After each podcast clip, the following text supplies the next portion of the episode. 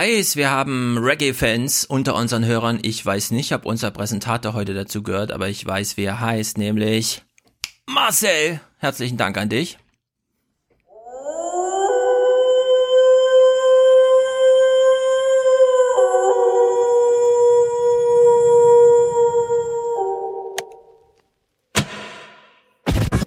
GroKo, die saß heute im Kanzleramt in Berlin zusammen und sie suchte nach einem gemeinsamen Nenner für die Grundrente. Die Kuh ist vom Eis. Das ist ein sozialpolitischer Meilenstein. Der Streit um die Bedürftigkeitsprüfung ist vom Tisch. Dennoch wird es eine Prüfung geben, wer die Grundrente bekommen soll und wer nicht. Das ist eine umfassende Einkommensprüfung, inklusive auch von Erträgen etwa aus äh, Kapital. Und äh, das äh, ist aus unserer Sicht eine gute Grundlage. Das erscheint mir noch nicht hinreichend seriös gegenfinanziert zu sein. Also es gibt auch noch offene Fragen.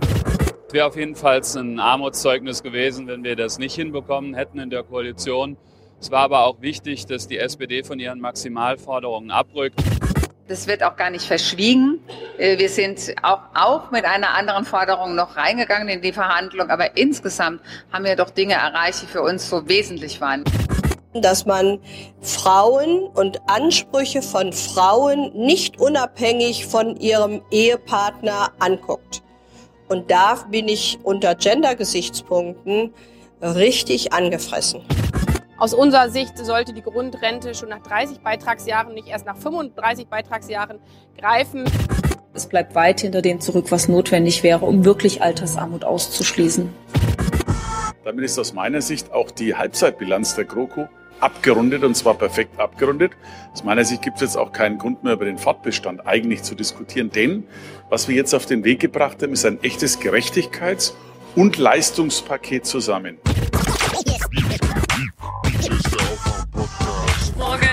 Guten Morgen. Morgen. Morgen. Hallo. Hallo, guten Morgen. Hier ist der Aufwärm-Podcast. Es ist so, dass von den ursprünglich geplanten über drei Millionen jetzt nicht einmal die Hälfte Anspruchsberechtigter bleibt. Und das geht überhaupt nicht in Ordnung. Wake up and clear your brain. Time to listen to what people are saying. Government is lying again and the media is acting insane. It's good to stay in bed and ignore Finanzminister Scholz will künftig Sport- oder Schützenvereinen die Gemeinnützigkeit entziehen, wenn diese nur Männer und keine Frauen aufnehmen. Dann gäbe es auch keine Steuervorteile oder Spendenquittungen mehr. Die CSU lehnt diesen Plan des Bundesfinanzministers strikt ab. Guten Morgen. Warte mal, wir sind ja auch ein Männerverein. Ja. ja wir, wir, wir lassen aber auch Gästinnen zu, oder? Stimmt. Aus, außerdem habt ihr doch gar keine Gemeinnützigkeitsbescheinigung. Äh, nur, nur gemein, nicht nützig oder nur nützig, nicht gemein. Gemeingefährlich. Auf jeden Fall. Ja, genau. Ja, ja. Übrigens zum, zum Intro. Ich habe gesehen, wie Bob Marley irgendwo oben auf einer Wolke den Thumbs up gemacht hat. Ja. Mhm. Danke, Florian. Florian. Florian, Florian von Headphone Music. Mhm. Ja. Ja, mit äh, Stefan, der auch immer mit ins Phantasialand kommt. Er ist ja auch großer Reggae-Fan, spielt selber in zwei Ska-Bands, also noch ein bisschen oh. schneller diesen, ich will jetzt nichts Falsches sagen, Viervierteltakt oder was? Ich stehe ja mehr auf Dreivierteltakt, du auch bestimmt, Hans, oder? ja, linksrum oder rechtsrum? Linksrum natürlich. Wir sind ja hier versiffter Podcast. Jedenfalls, ich weiß, es gibt viele Liebhaber. Ich werd nicht warm damit. Eine Minute im Anfang von einem Aufwärm-Podcast ist allerdings spektakulär. Ich ja. dachte gerade, jetzt, jetzt, das muss es aber irgendwie noch retten. Also ich kann ja. dir, ich, ich kann dir als früherer Besucher lang, sehr lang dauernder Reggae- und Ska-Konzerte nur sagen, mhm. je länger, desto besser und desto wärmer wird man auch damit. Probier's mal. Nein. Geht auch Okay, immer alles noch. klar. Mhm. Geht immer noch. Ja. Mhm. Du bist jetzt nicht der Phänotyp für diese Art von Musik, aber Ja, ich es fall da geht, total es auf. Geht. ja. Lass dir mal ein paar Rasterlocken wachsen. Und dann muss ich mir ab den Knien die Beine abschlagen, damit ich da nicht. oh. Es gibt da bestimmt irgendeinen Snapchat-Filter, der Ja. Stefan als Reggae Stefan. Das stimmt. Den findest du bestimmt gleich. Ja. Twitter. Mhm. Ja, sehr gut. Sehr gut, Florian. Wir, ich begrüße alles, was uns hier musikalisch macht. Musisch sehr. Finde ich Mhm. natürlich sehr gut. So, ihr seid beide angeschlagen. Das ist natürlich nicht gut für Deutschland. Aber für dich, Warum? mehr Redezeit. Okay. Touché. Dann Also leg ich dich mal zurück heute- und genieße deinen Ich Tee. versuche, ich versuche heute so wenig wie möglich ins Mikro zu husten. Mhm. Ja, aber für Deutschland bin ich aufgestanden, habe gesagt, Ja, sehr okay, gut. ich muss hier. Ich, also, aber Hans ist ja auch angeschlagen. Irgendwie Ja. Wurden wir, wurden wir Freitag angesteckt oder was? Vermutlich. Mhm. Wie sollte man es sich sonst anders erklären? Ja. Zu viele Leute auf der Bühne einfach. Ja. Und im Saal. Es war so voll. Habt ihr die Tür nicht zugemacht? Ähm, dann schon. Mhm. Aber es standen so viele Leute drin, die ging nicht mehr zu. Mhm. Eigentlich wird's doch immer warm, wenn so viele Leute da sind. Ja, eben. Warm, eng, kuschelig und da freuen sich die diversen Krankheitserreger. Sie haben dann kurze Wege nur zurückzulegen vom einen zum anderen. Gut. Ja. Und dann, und dann schüttelt man irgendwie noch 20 Hände und Ja. Für den Fall, dass ihr es schafft bis zur Rente, wollen wir mit Rente einsteigen? Vermutlich Ja, unausweichlich. Hast, hast du noch irgendwas zu Freitag zu sagen, Hans? Irgendwie- Ja, Nö. Hans. Also wir kommen auch gleich nochmal, natürlich, es war ja letzte Woche 30 Jahre Revolution und so weiter, Mhm. Nachrichtenthema, kommen wir drauf zurück. Ich habe es auch gesehen, ich fand es sehr gut. Also gehört habe ich es natürlich, ah, es war zu lang für sehen. Ich habe es Hast du, ein- hast du es in dreifacher konsumiert. Geschwindigkeit gemacht? 2,5. Auch bei Albrecht? Albrecht hat ja nicht so viel gesprochen, deswegen es hat sich ja gar nicht gelohnt, da runterzuschalten. Da, geht, da gehen die Meinungen auseinander. Wieso? Es war doch wirklich nur am Anfang der Interviewteil, danach hat er doch teilweise eine halbe Stunde nicht zu hören. Ja, also er, er hat sozusagen äh, sein, wie nennt man das, sein Wortdeputat schon ungleich verteilt auf die gesamte Ja. Veranstaltungszeit. Ja, also Pass auf, wenn wir, wenn wir bei Albrecht sind, darf ich kurz mit meinen Grundrenten Mhm. kurzen Clips anfangen? Ja, mach Du mal. Ich will, eh- ich habe eh nur einen kleinen Clip zur Grundrente, den ich gerne Klaus Kleber mäßig hier abfeiern möchte. Ich dachte, weil du, ich hatte dich gestern gefragt und du Grundrente, ich so, oh Gott, dann wird er ja eine Menge mitbringen. Mhm. Äh, okay. Also ist Was ich natürlich ein großes, wichtiges Thema, aber nicht viele Clips. Was ich interessant fand, ähm, die haben jetzt natürlich wieder ein Re Reframing gemacht, beziehungsweise einfach äh, Worte ausgetauscht. Ne, es war ja immer die ganze Zeit, SPD will keine Bedürftigkeitsprüfung haben bei der Grundrente und die CDU so, nö, nicht mit uns. Mhm. So, was ist die Lösung? Es gibt keine Bedürftigkeitsprüfung, aber irgendwie doch. Wer hat sich denn wo am meisten bewegt bei diesem Kompromiss? Gibt es da Gewinner und Verlierer? Ja, auch wieder eine klassische Hans-Jessen-Show-Frage, aber das Ja, vor allem von jetzt mal. diesem Stefan und so weiter. Ich vermisse ihn ja sehr. Mittagsmagazin, seit der Bayerische Rundfunk das nicht mehr macht. Der hat ja da früher mal ganz Deutschland beschallt irgendwie mit diesem sonoren, seriösen Ton. Ja, dieser, dieser Tonfall, der an sich schon signalisiert, ich weiß Bescheid. Genau. Und wenn du mir zuhörst, weißt du auch Bescheid. Genau. Also, also wie heißt jetzt die neue Bedürftigkeitsprüfung? Also Gewinner und Verlierer kann ich im Moment nicht erkennen. Das wird sicherlich in den nächsten Tagen sich zeigen, wenn das alles bewertet wird von den Fraktionen. Aber es haben sich beide bewegt, das muss man klar sagen. Die Union wollte keine Bedürftigkeitsprüfung. Das heißt jetzt auch nicht mehr Bedürftigkeitsprüfung, es gibt jetzt eine Einkommensprüfung. Aber diese Einkommensprüfung ist jetzt doch relativ großzügig, dass nämlich auch eine große Anzahl von Menschen die Grundrente letztlich dann auch beziehen können. Es gibt Freibeträge, die wurden eingeführt, für einen Single zum Beispiel 1250 Euro, für ein Ehepaar 1950 Euro. Das heißt, das ist die Summe, die dürfen die über die dürfen die im Monat verfügen und bekommen dann trotzdem die Grundrente. Also es haben sich da sicherlich beide bewegt und das war auch notwendig, denn beide hatten Druck und mussten das Ding jetzt endlich hinbekommen. Mhm. Das finde ich ja auch lustig. Beim Bayerischen Rundfunk wird so getan, als ob jetzt noch mehr Leute die Grundrente bekommen können, als vorher geplant. Und bei der SPD war es ja genau andersrum. Jetzt sind es nur die Hälfte der Leute, die die Grundrente beziehen können. Genau, es gab eben, und das zeigt den ganzen Widersinn äh, dieser Einigung, ähm, die sind von zwei komplett unterschiedlichen äh, Zahlen äh, der Berechtigten oder ja der Berechtigten ausgegangen. Bei der SPD waren es ohne jede ohne Bedürftigkeitsprüfung drei Millionen. Bartsch hat das ja. ja auch gesagt. Und bei den Unionsparteien, vor allem bei den Hardcore-Leuten, wären es 300.000. We- Nee, 300.000. Naja, es waren 300.000, die dann in die... Ja, aber der Joke wäre, der Joke wäre besser gekommen, wenn die Union gesagt Ja. hätte null und die SPD Ja, ja. drei Millionen und in der Mitte treffen sie sich. Ja, das wäre nicht, das wäre nicht gegangen, weil ja im Koalitionsvertrag drin steht, dass sie diese Rente wollen mit Bedürftigkeitsprüfung. Aber zu sagen, die einen marschieren los mit einer Forderung von drei Millionen und die anderen äh, sagen, nö, 300.000 und da trifft man sich bei 1,5 Millionen. Äh, das ist eine, eine, ein rein, ein rein numerischer, ein numerischer Kompromiss, der aber in der Sache komplett gaga ist. Völliger Ja. Wahnsinn. Nur kann Der man die Zahlen gar nicht wissen. nichts. Man Ja, kann ja. die Zahlen gar nicht wissen, weil wenn man sie wüsste, bräuchte man keine Bedürftigkeitsprüfung. Die Bedürftigkeit wird ja nur eingeführt an der Stelle, Ja. dabei man die Zahlen nicht kennt.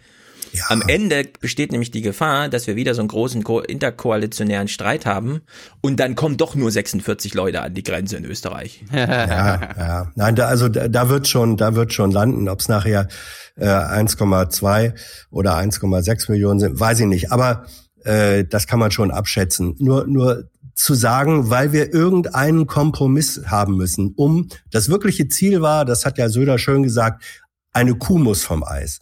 Also da kommt, denen ging es darum, eine Kuh vom Eis zu kriegen. Äh, Was, was davon Menschen, die von Altersarmut äh, bedroht sind oder schon in der jetzt halb drin stecken, was die davon haben, wenn Kühe vom Eis kommen, Naja. das ist, das ist überhaupt nicht nachvollziehen. Aber Nee, Hans, das, das, ja, pass auf. Ja. Aber die mediale Diskussion ist natürlich, wir haben ja alle Lindemann gehört, seit Mhm. zwei Jahren reden wir nur über das Klima und so weiter, nur weil so ein paar Leute auf der Straße stehen. Jetzt geht's ja darum, eine Kuh vom Eis zu holen, obwohl es gar keinen Handlungsdruck gibt, weil hast du irgendwo eine Rentnerdemo gesehen, die eine Grundrente fordert oder so. Also es gibt ja gar keine soziale Bewegung, die das jetzt irgendwie einfordert. Aber das stand im Koalitionsvertrag. Genau, es stand im Entschuldigung. Koalitionsvertrag und es gibt so eine dunkle Masse von SPD-Wählern, bei denen sie glaubt, ja, die könnten vielleicht wieder uns wählen oder so, wenn wir das gut als Erfolg verkauft kriegen.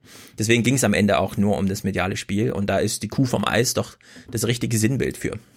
Ja, und dennoch äh, die tatsächliche Zahl von Menschen, die in Altersarmut stecken oder direkt vor ihr stehen, die ist ja real da. Wenn die, wenn die jetzt nicht als äh, Massendemo äh, sozusagen äh, Rentner for Future ähm, auf der für ihre eigene Zukunft auf der Straße sind, ähm, da, das ist dann so. Aber das Problem ist doch ganz real da und das wissen die auch. Und äh, es dann wieder nur auf Kuh vom Eis runterzubrechen, das ist, damit tut die etablierte Politik sich auch überhaupt mal keinen was anderes Gefallen, als, jetzt haben wir wieder wirklich, Vertrauen wirklich. aufgebaut, oder? Ja, toll. Im Gegenteil. Wir, wir hören mal rein, wie Manuela Schwesig Oh. Kuh vom Eis verkauft. Drei Absätze, drei Sätze. Wer 35 Beitragsjahre hat, also gearbeitet hat, Kinder erzogen hat, Angehörige gepflegt hat, aber trotzdem eine Minirente bekommt, unter Grundsicherung, also zum Beispiel unter 800 Euro, der hat die Chance, dass er zukünftig seine Rente aufgewertet bekommt. Und das ist eine wichtige Nachricht, weil das viele Menschen in unserem Land betrifft. Das stört mich ja, das stört mich ja so die Wortwahl. Derjenige hat jetzt die Chance, eine Hm. Grundrente zu bekommen. Wenn er zum Amt geht. Ja. Ja, Die Hürde, ihm zu, Manuela. die Schamhürde hier- muss man gehen, als in dieser alten Elterngeneration. Ey, Oma, du bekommst jetzt die Chance, noch eine schöne Grundrente zu bekommen. Nein, das steht dir zu, Oma. Man könnte ja auch das sogenannte Windhundverfahren machen. Es gibt einen größeren Rententopf und die ersten, die sich bewerben, kriegen's. Und dann ist im August der Topf zu bis zum 1. Januar, dann stehen wieder alle an. Wir machen Ja. das wie in Großbritannien. First, first, wie heißt das? First by the post oder sowas? First Also- come, first serve oder so? Keine Ahnung. Ja. Ja, ja, aber wie, wie, wie heißt dieses Wahlverfahren? Ne? Also der, der Bewerber mit den meisten Stimmen kommt ins Parlament. Ist das First by the Post? Ich, glaub, Nein, das ich glaube heißt, jetzt. the winner Ja, takes ja, it ja. all. Nein, das ist First by the Post, das ist richtig. Ähm, der, So, der, der, so- der sozusagen so- die Nase vorn hat, äh, kriegt alles. Genau, und so machen wir das auch bei den Rentnern. Ähm, du die ersten fünf kommen rein, der Rest nicht. Ich meine, Windhundrennen in der Seniorenklasse. Wenn es ein zynisches Bild gibt, dann das. Ja, aber das Windhundverfahren ist ein ganz etabliertes Verfahren, um Ich weiß. Budgets auszudingsen. Ja. Wirklich? Ja, klar. Kommt relativ aber- häufig in Deutschland zum Anschlag. Müssen wir beim Podcast mal machen. Wie Podcast hören darf nur, wer zuerst unterstützt Ja. hat, oder was? Nee, nee, wer zuerst einen Marathon gelaufen ist. Windhunde aller Länder vereinigt euch. Genau. Ihr wisst ja, Leute, sonntags dürft ihr den Aufwachen-Podcast nicht im Auto, im Verbrennerauto hören. Mhm. Ja, stimmt. Neue Regel. Das ist eine Regel, Hans. Die haben wir Und zu Hause die Heizung ausmachen, während ihr hört. Richtig. So, wir kommen mal ganz Dabei kurz. holt man sich dann solche Erkältungen, wie wir sie haben, Stefan. Wir müssen alle Opfer bringen. Das Mhm. Leid wird unmenschlich. Das haben wir doch gelesen. Ja. 11.000 Wissenschaftler sagen, es wird schlimm. Warum nicht morgen? Machen wir weiter. So, wir kommen mal zu dem Mann, der uns immer wieder vertellt, Der Verlierer ist die SPD. beziehungsweise Von der SPD zu lernen heißt verlieren lernen. er durfte, also heute Journal dachte sich, wir brauchen irgendjemanden, der uns am Sonntagabend noch irgendwie einen schönen O-Ton liefert. Und das ist die Albrecht von Lucke, the go-to-guy. Der heute gefundene Kompromiss sei ein Garant für den Fortbestand der Koalition, meint dagegen Politikwissenschaftler von Lucke. Die Tatsache, dass dieser Kompromiss gefunden wurde, ist gewissermaßen die Grundvoraussetzung für den Fortbestand der Großen Koalition. Dieser ist aber auch tragfähig, denn er befriedet SPD wie CDU und alle Gegner in beiden Parteien, die eher Neoliberalen in der CDU wie auch die eher Linken in der SPD, werden keine Möglichkeit haben, dieses Paket nochmal aufzuschnüren. Stimmt. Stimmt, stimmt alles und äh, ist trotzdem nur die eine Seite der Medaille. Ja, also das Einzige, was überhaupt noch im Weg stehen könnte, sofern und so weiter, dass wir nicht erst im September 2021 wählen, ist Friedrich Merz Rede beim Bundesparteitag. Da kommt es nicht Hm. drauf an, wie gut er redet, sondern wie Hm. viel erfolgreiche Telefonate er für gefordert, äh, ge ge geführt hat. Und ich nehme mal an, es wird eine große Pleite für ihn, weil keiner jetzt Lust hat auf irgendwelche Experimente. Deswegen lieber alles lassen, wie es ist. Noch zwei Jahre Bundeshaushalt durchkloppen und dann Neuwahl. Aber für große Pleiten im entscheidenden Moment ist Friedrich Merz prädestiniert. Richtig. Das kann er sehr gut, das wird er uns Ja. zeigen. Ein Das- weiteres Mal. das, das war's von mir. Gut. Ich habe nur einen kleinen Clip, weil mir wieder mal aufgefallen ist, wie krass Klaus Kleber nicht wa also nicht fühlen möchte, worum es geht bei einer Grundrente. Weil am Ende sind es ja um, was weiß ich, irgendwer, der zu wenig Geld hat, kriegt dann 300 Euro mehr im Monat oder so, ne? Also, das, ja. Das- Und Vorsorge. Un, Unsummen. Unsummen. Unsummen. 300 Euro. 300 Euro Ja. mehr im Monat. Unsummen. Klaus Kleber. Die werden in Altersreichtum ersticken. Ja, die wissen nicht, Kaufen warum die die Rentner wieder Handys Ja. und Klamotten. Ja, äh, genau. Und äh, Klaus Kleber gelingt einfach die Transferleistung nicht, dieses Problem einfach mal als materielles, politisches Problem ernst zu nehmen, stattdessen Berliner Blase, auch von Mainz aus. Und er hat Saskia Esken zu Gast, die ihm nochmal erklärt, worum es eigentlich ging. Ich habe es auch erst in diesem Moment verstanden. Ich nehme sie einfach beim Wort.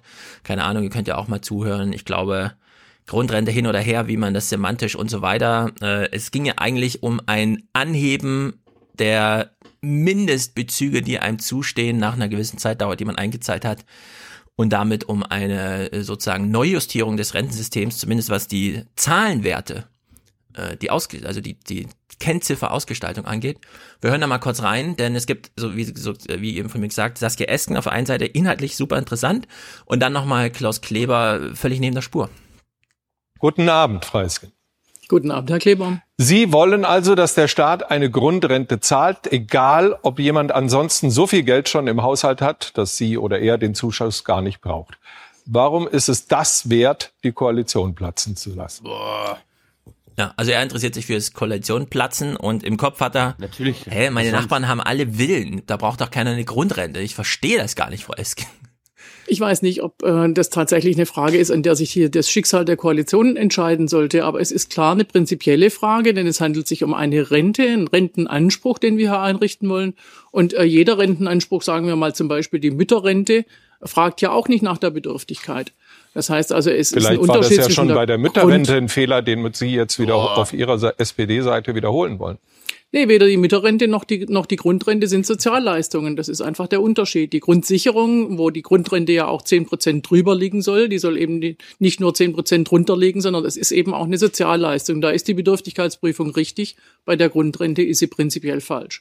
Aber unterm Strich sprechen Sie ja tatsächlich eine ganze Menge Geld zu Leuten, die keinen akuten Bedarf daran haben. Und das Geld soll kommen von allen Steuerzahlern. Das Bringt er jetzt so die Carsten Linnemann-Schiene? Hey, die kleinen Leute, hör mal, er Ja, bringt jetzt die kleinen ja. Leute in Anschlag. Ja, ja, ja. Oh Das sind äh, viele kleine Leute in der Mehrheit, die an für sich doch von der SPD sich vertreten sehen sollten. Ja, man muss ja auch wissen, dass diejenigen, die es nicht wirklich brauchen, es dann auch nachher versteuern müssen, nämlich gemeinsam mit dem Einkommen Mhm. des Ehepartners beispielsweise oder mit den anderen Na, Einkommensarten. da bleibt schon was Leute übrig, haben. oder? So ist es ja gedacht. Da ja, kommt aber auch über die Steuer wieder was zurück, natürlich. Oh Ja, Klaus. Also Ja, Kleber führt die Neiddebatte und ist nicht in der Lage, Mhm. kleine Leute haben auch ihre, Ansprüche. auf ihre systemische ähm, Anmerkung, die ja richtig ist, einzugehen. Ja. Das, Und ich meine, auf der Basis brauchst du mit Klaus auch nicht über Vermögensteuer oder Erbschaftssteuer reden, weil Nee. das sind genau die gleichen Argumente und Ja, Äh, da kommt das durch. Also Ja. ma manchmal, also ich nehme ihm ab, dass er manchmal so einfach nur die Gegenposition einnimmt und so fragt, aber du merkst, du merkst, wann er auch seine eigene Haltung mit einbringt Mhm. und das war jetzt gerade einer. Ja, wir, wir hören noch mal kurz bei Anne Will rein. Da saß ja Klaus Klebers Sohn, Paul Ziemiak. Für alles, was die SPD vorschlägt, soll die Vermögensteuer haften. Also das äh, ist ja auch über Erbschaftssteuer reden. Oder. Erbschaftssteuer, das sind die alten Neiddebatten, die wir schon aus den 90er Jahren kennen. Aber geht was wir brauchen, wir haben im Koalitionsvertrag haben wir eine Formulierung gefunden. So, also Klaus Kleber ist der Pressesprecher der CDU. Wenn er die kleinen Leute in äh, Stellung bringt, dann nicht auf Empfängerseite der Grundrente, sondern auf der Umlageneinzahlerseite. Das ist schon mal ein Problem an der Stelle.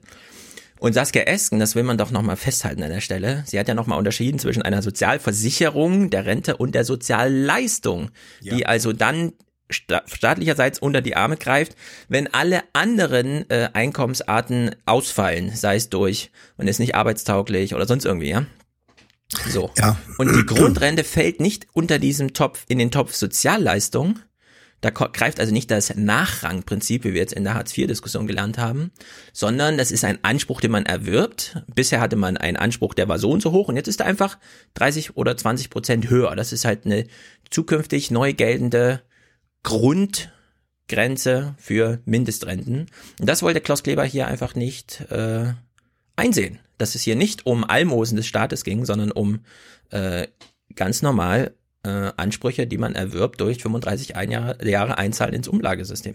Ja, und ich würde das auch nicht Almosen nennen, das ist wieder eine andere die, äh, Debatte. Aber die Sozialleistungen, die dann gezahlt werden, wenn alles andere nicht mehr funktioniert, das ist ein bisschen wie der Airbag im Auto, der dann aufgeht, äh, wenn der Unfall passiert ist und sich nicht mehr anders äh, verhindern ließ. Das ist eine reine Schadensbegrenzung, sta- staatliche Fürsorge als, äh, als Schadensbegrenzung. Die ist was komplett anderes als Leistungen, die man sich erworben hat äh, in seinem Leben, auf die man Anspruch hat.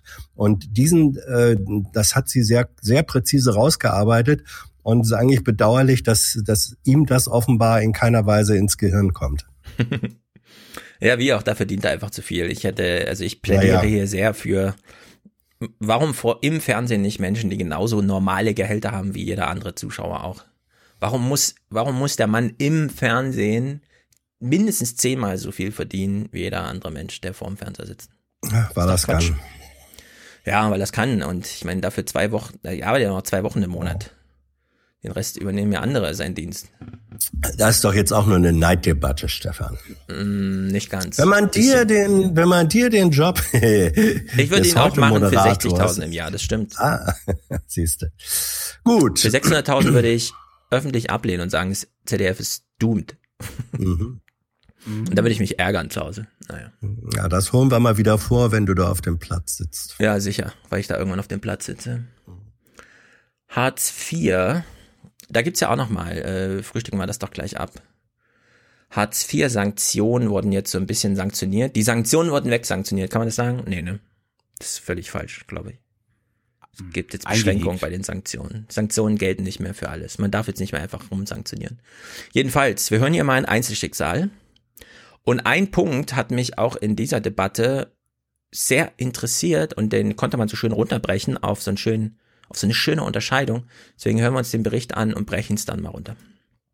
Ihr Essen holt sie sich manchmal beim Foodsharing. Dort geben Privatleute Lebensmittelspenden für Bedürftige ab.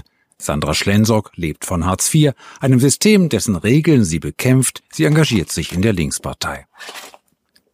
Es ist einfach so wenig Geld, dass man sich nicht dran gewöhnen kann, denn jeden Monat kämpft man ums Überleben. Als sie einmal einen Termin im Jobcenter nicht wahrnahm, zog man ihr Geld ab. 39 Euro im Monat, ein Vierteljahr lang. Kurz vor dem Termin war ihr kleiner Sohn mit dem Fahrrad gestürzt, hatte sich am Knie verletzt. Also nach Hause, verarztet das Knie und angerufen, ich komme später oder äh, neuen Termin, wie auch immer. Es kam kein Rückruf vom Sachbearbeiter, sondern leider Gottes die Sanktion. Das Jobcenter erklärt, hätte sie ein ärztliches Attest vorgelegt, wäre ihr die Kürzung erspart geblieben. Das habe man ihr auch gesagt. Ja, hätte sie ein ärztliches Attest vorgelegt, weil man nämlich mit jeder kleinen Blutung, die man durch einen Fahrradsturz hat, gleich zum Arzt geht, sich drei Stunden ins Wartezimmer setzt und so weiter und so fort. Ne? Ist ja Quatsch. Pflaster hat man halt zu Hause, wenn man Kinder hat. So, jedenfalls, äh, man spricht ja hier von Sanktionen. Und in welchem Bereich gibt es noch Sanktionen? Richtig, im Strafrecht. Wir haben also hier eine Disbalance zwischen Sozialgesetzbuch und Strafgesetzbuch. In der Hinsicht. Hm? Das sind Sozialstrafen. Genau.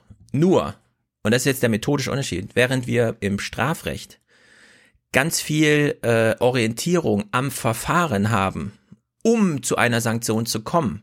Und das Verfahren legitimiert sie überhaupt erst. Dazu zählt zum Beispiel in Sachen Mord und Totschlag das Mündlichkeitsprinzip zum Beispiel. Ja?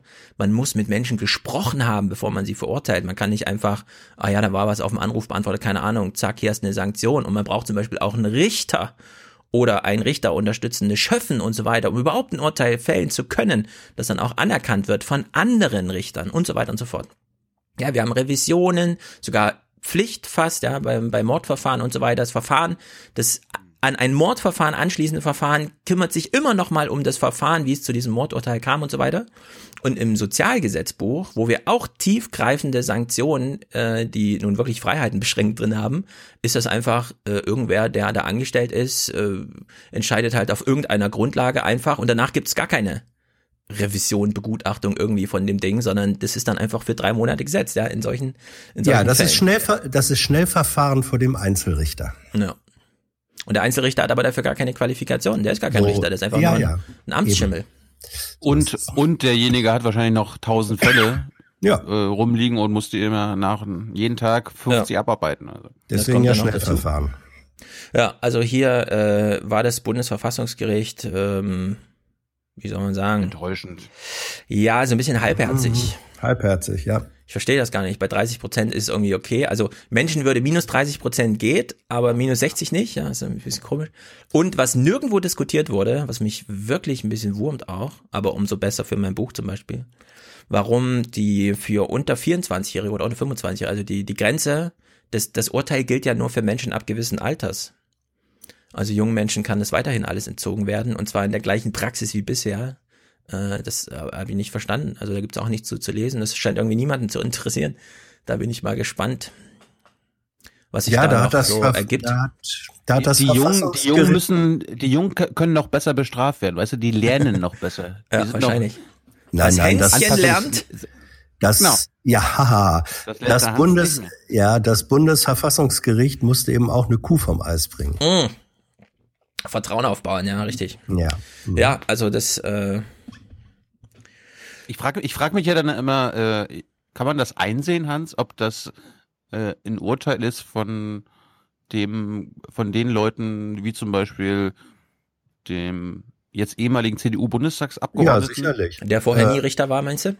Genau, Ähm, der nie Richter war, der vorher bei äh, Unternehmensberatern gearbeitet hat und, und so weiter und so fort. Ja, du kannst ja Ver- Bundesverfassungsrichter werden, wenn du die Qualifikation zum Richteramt hast. Das ist ja das Tückische. Aber ich finde Praxis schon nicht Das schlecht, ist- ehrlich gesagt. Ja, natürlich. Ja, natürlich. Ich Übung, nur, Gefühl. Ja, ja, ja, ja, ja. Die Zugangsschranke ist nicht an praktische Erfahrung gebunden, ähm, sondern an einen formalen Abschluss. Ja, natürlich. Man kann, und Bundestagsabgeordnete. ja, also um Thilos äh, Frage, die beantwortet oder lässt sich sehr leicht beantworten. Man weiß ja, welche Kammer das Urteil äh, gesprochen hat und die Besetzung der Kammer ist ja öffentlich einsehbar. Also du kannst sehr präzise nachvollziehen, welche Richter daran mitgewirkt haben. Man kann nachvollziehen, ob es eine, äh, eine mehrheitliche Entscheidung war oder eine einstimmige. Bei Mehrheitsentscheidungen gibt es dann häufig Minderheitsvoten. Das kann man gut nachvollziehen. Hm. Das, das war der erste Senat auf jeden Fall. Ja, ja, Senat heißt es nicht, Kammer, richtig. Der, das Bundesverfassungsgericht kann auf jeden Und, Fall. und Hm? Fun, Fact, er ist tatsächlich dabei. Stefan Habart. Ha! Ja. Ja, also ist sogar diese, Vorsitzender des Senats. Ai, ai, ai. ja, diese Richter können das auf jeden wir- Fall immer kreativ Aber ganz kurz, das hatten ja. wir vor einem halben Jahr hier im Podcast, wo wir das äh, gezeigt haben, äh, wie unter anderem auch die Grünen ihn äh, ins Gericht gebracht haben. Also CDU, FDP und SPD haben einen CDU-Bundestagsabgeordneten, der sehr Hm. neoliberal ist, zum ersten Vorsitzenden des Senats gebracht. Ja. Ja, dafür gibt's ja mehrere Richter dort, dass sich das ein bisschen Ja. ausgleicht. Aber auf jeden Fall können diese Richter da so ein bisschen kreativ werden. Ne? Die haben ja auch immer mal wieder Grundrechte erfunden und so weiter.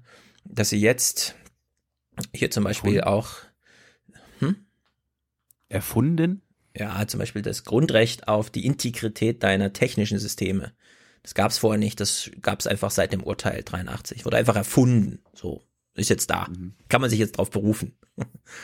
So, und äh, in dem Fall kam, haben sie ja auch wieder einfach, ne, so eine 30 Jahre bei 30 Prozent, das geht irgendwie, keine Ahnung. Also das ist ja, man versteht es von außen nicht, soweit es im Urteil erlesbar ist, hat jetzt auch keiner eine gute Begründung gefunden dafür, warum 30 Prozent, aber 60 nicht. Worauf sie auf jeden Fall nochmal Wert gelegen haben, was auch erwähnenswert ist, wenn eine Praxis so lange Praxis ist wie die Sanktion bei Hartz IV, muss der Staat begründen, ob das jetzt funktioniert oder nicht eigentlich mit den Sanktionen.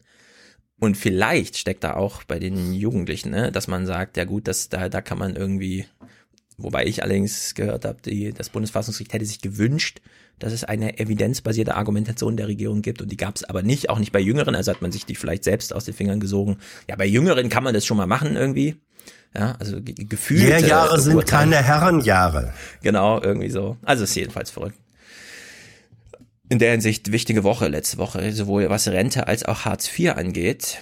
In beiden Fällen wurde ein bisschen zurückgebaut, was fördern und äh, fordern und fordern angeht.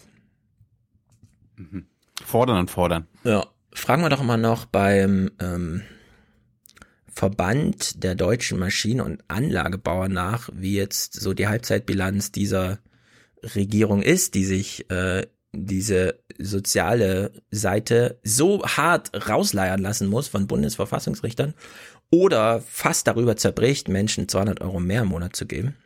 Die Halbzeitbilanz der Großen Koalition ist für uns zu soziallastig ausgefallen. Sie lastet äh, Lasten der künftigen Generation auf. Was komplett fehlt, ist eine mittelstandsindustriefreundliche Position. Und da ging es mehr um Investitionen des Staates und einer Wettbewerbslandschaft, die auch eigene Investitionen verstärken würde. Viel zu soziallastig, sagt Bilo Brotmann. Schönes Wort. Soziallastig. Soziallastig. Das ist voll die Last hier.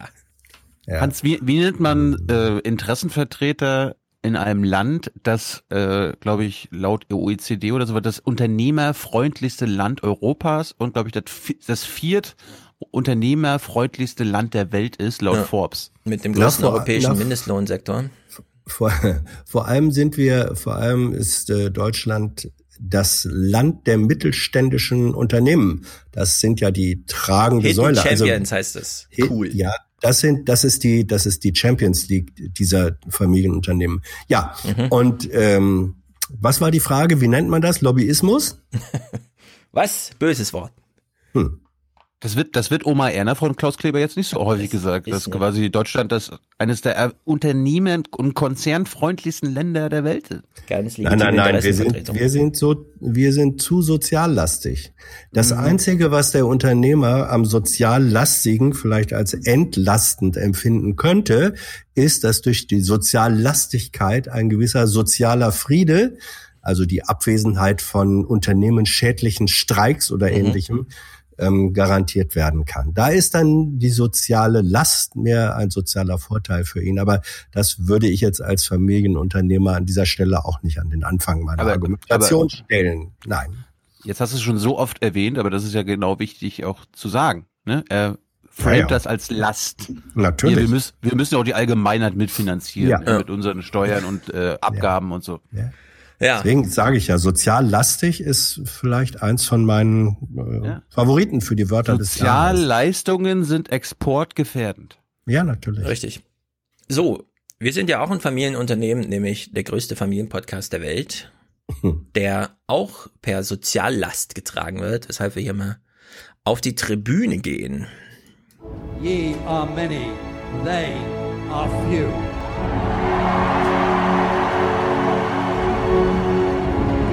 Willkommen im 1% Club. Wir äh, haben mit AfD-Positionen überhaupt nichts am Hut. Das war noch nie unsere Position. Mhm. Aber noch nie unsere Position. Mhm. So, Marcel unterstützt uns hier heute Pool Position mit 412 Euro. Pool. Und er schreibt 70. Nein, Pool. Ach so.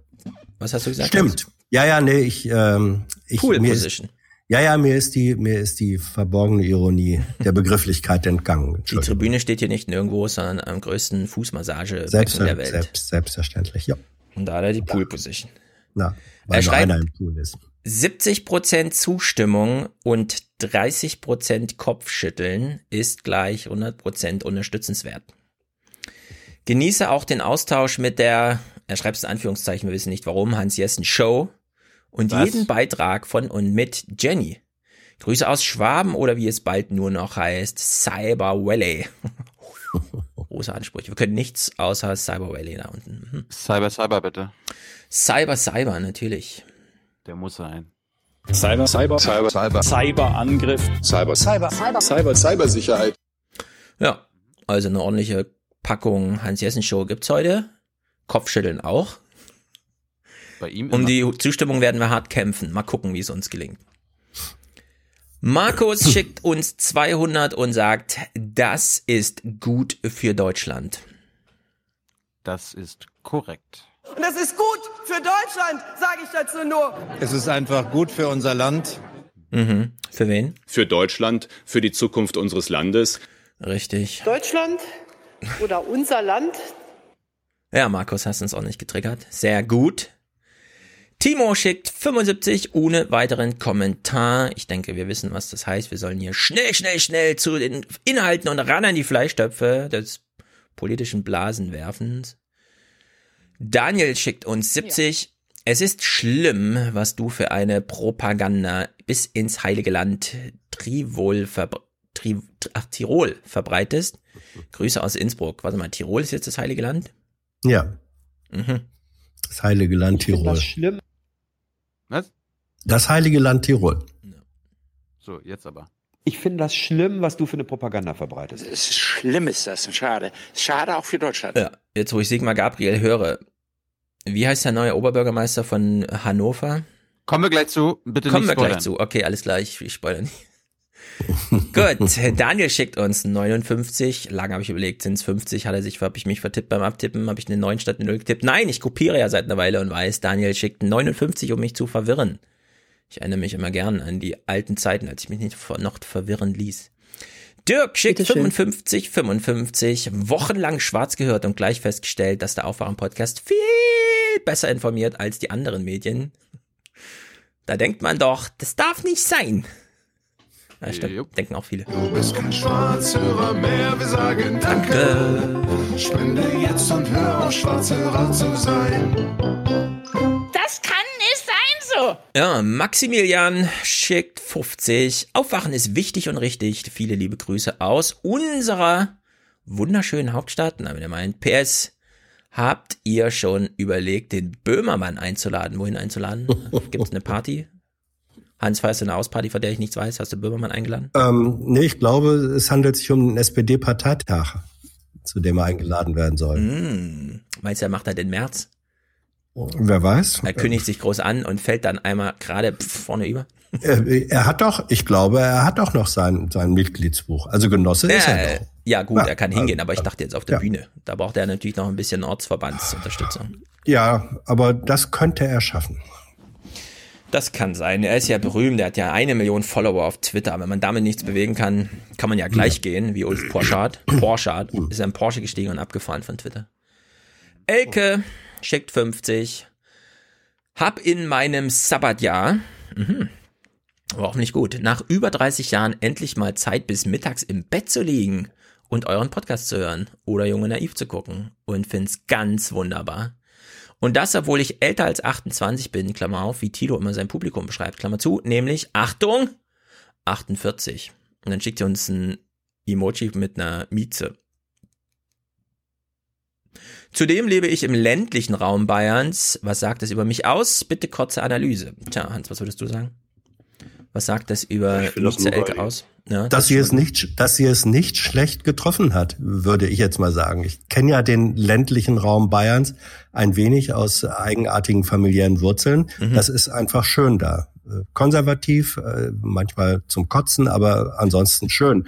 Und Manchmal zum ich Kotzen. bin du jetzt, meinst, wenn die Berge so steil sind und du erschöpft bist, weil du das in Berlin nicht gewohnt bist. Nein, ich meine mehr den menschlichen Faktor, der, der, der einem dann in der, in der Schönheit der Natur ähm, auch, auch zum Bedrängnis, zur Bedr- Bedrängnis werden kann. Was, nee, was mich jetzt nur irritiert hat, hat sie gesagt, dass sie nach ihrem Sabbatjahr jetzt die Zeit dazu hat, bis mittags im Nein. Bett zu liegen. Nach über 30 Jahren Malocha so, hat sie jetzt eben, im okay. Sabbatjahr. Alles klar, dann habe ich das, falsch wär- das verstanden. dann, ja, Das ja, das, krass. das, wär, das wäre krass. Ne? Oh, früher musste ich immer noch um eins auf Arbeit, aber jetzt kann ich äh, bis 14 Uhr schlafen.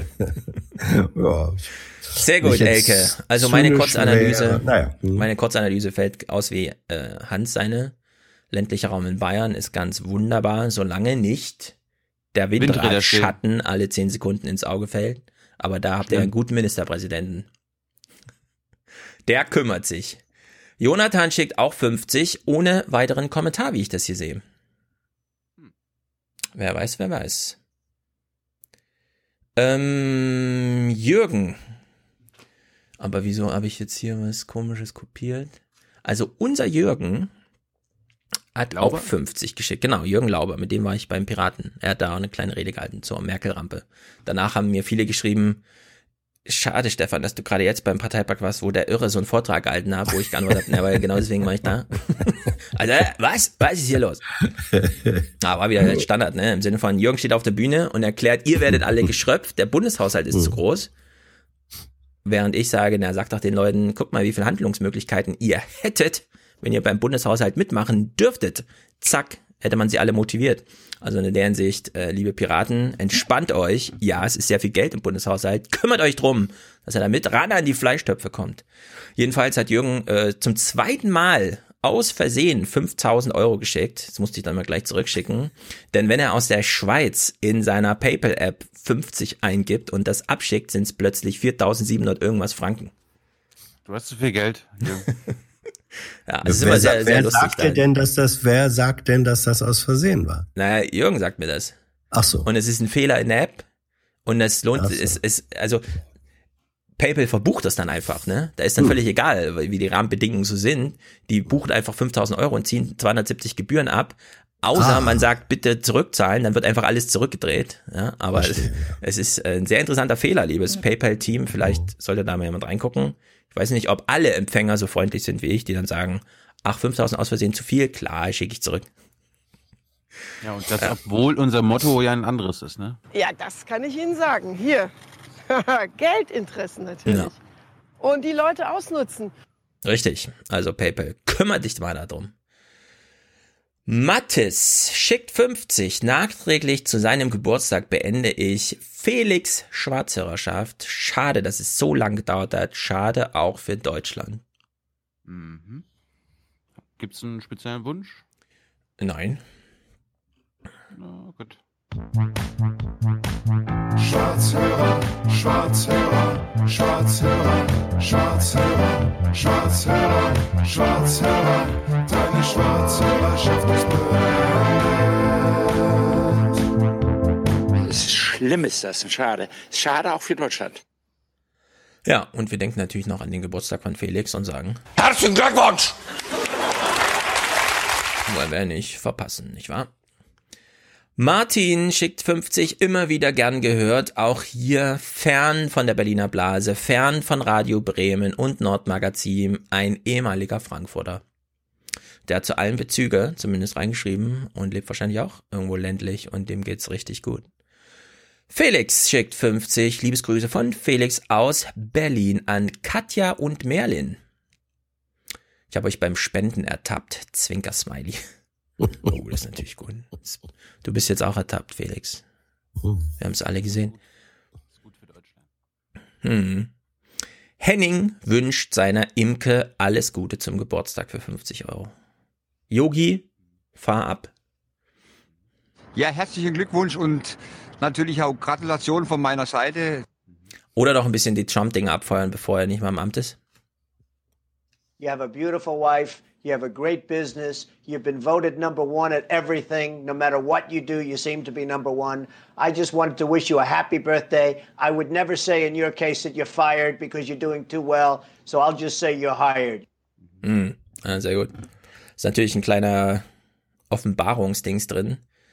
Äh, bei allem, wo man abstimmen kann, ja, wo es um Voting geht, ist er Platz 1. Bei dem, wo echte Kennziffern erhoben werden, uh -uh. Verstehst du? Das ist die Trump-Logik. Elke schickt 4848 und sagt, siehe Mail. Und ich bin am überlegen. Ähm, welche könnte es sein? Ich werde nicht irgendeine vorlesen.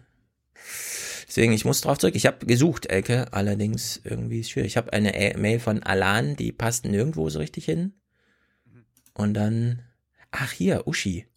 Eine Mail von Uschi, allerdings jetzt Elke. Elke und Uschi. Okay, also. Ach so, wartet mal, dann ist jetzt Elke.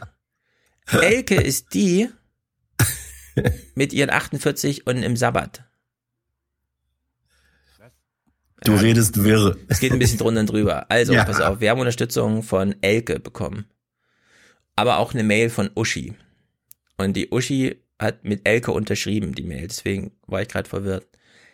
Allerdings habe ich diese Mail gerade schon vorgelesen, weil ich sie aus Versehen woanders hingepackt Ach nee, hier oben habe ich schon Elke. Ah, verstehe. Diese Zeile ist also zusätzlich nochmal reingerutscht jetzt. Okay, alles aufgeklärt. Ist das Elke, alles verwirrend? Ja. Ja. Ja, Elke, wir haben deinen Gruß gerade schon vorgelesen und deine die Analyse Ja. gemacht. Äh, sehr gut.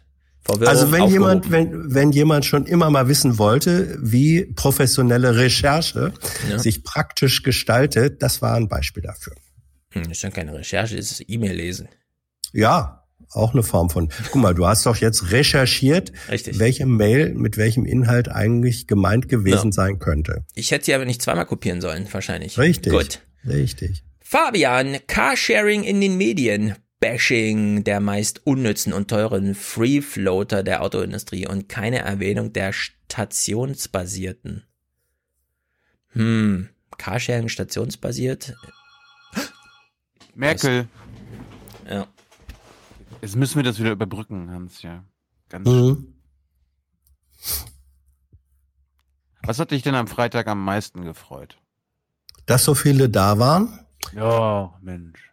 Nö, ähm, dass ähm, so viele, dass ich so fand's viele gut, sich dass- auch ich fand- beteiligt haben. Ja, ich fand's gut, dass die Hälfte äh, aus dem Westen sich identifiziert hat, damit du dich nicht so alleine gefühlt hast. Du Oh bist ja. Hast du den Eindruck? Ja, ist nicht Albrecht auch? Ja. Ne? Aber der, der merkt ja weniger als du. Aber guck mal, ich habe ja auch, ich habe ja, ich habe ja lange Jahre äh, in Pankow, in Pankow, wie Adenauer das nannte, gelebt.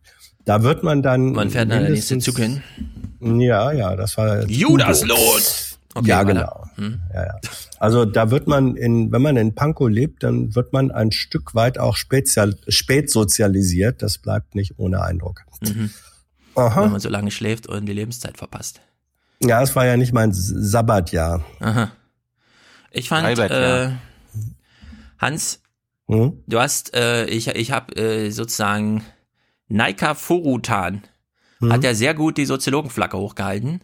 Es war ein sehr Ja. schönes Battle mit dir, das sie da durch. Ja, ja, ja. Ich meine, ähm, sie hat die eine Soziologenflagge hochgehalten, ich die andere. Nee, die nee, nee, nee, nee, rede dich doch, nicht doch, doch, raus. doch, doch. Nein, Nö, nein, nein, überhaupt nein, nicht. nein, Nein, nein, nein. Die Soziologie, äh, Stefan, ist ähm, eine Flotte, die mehr als eine Flagge führt.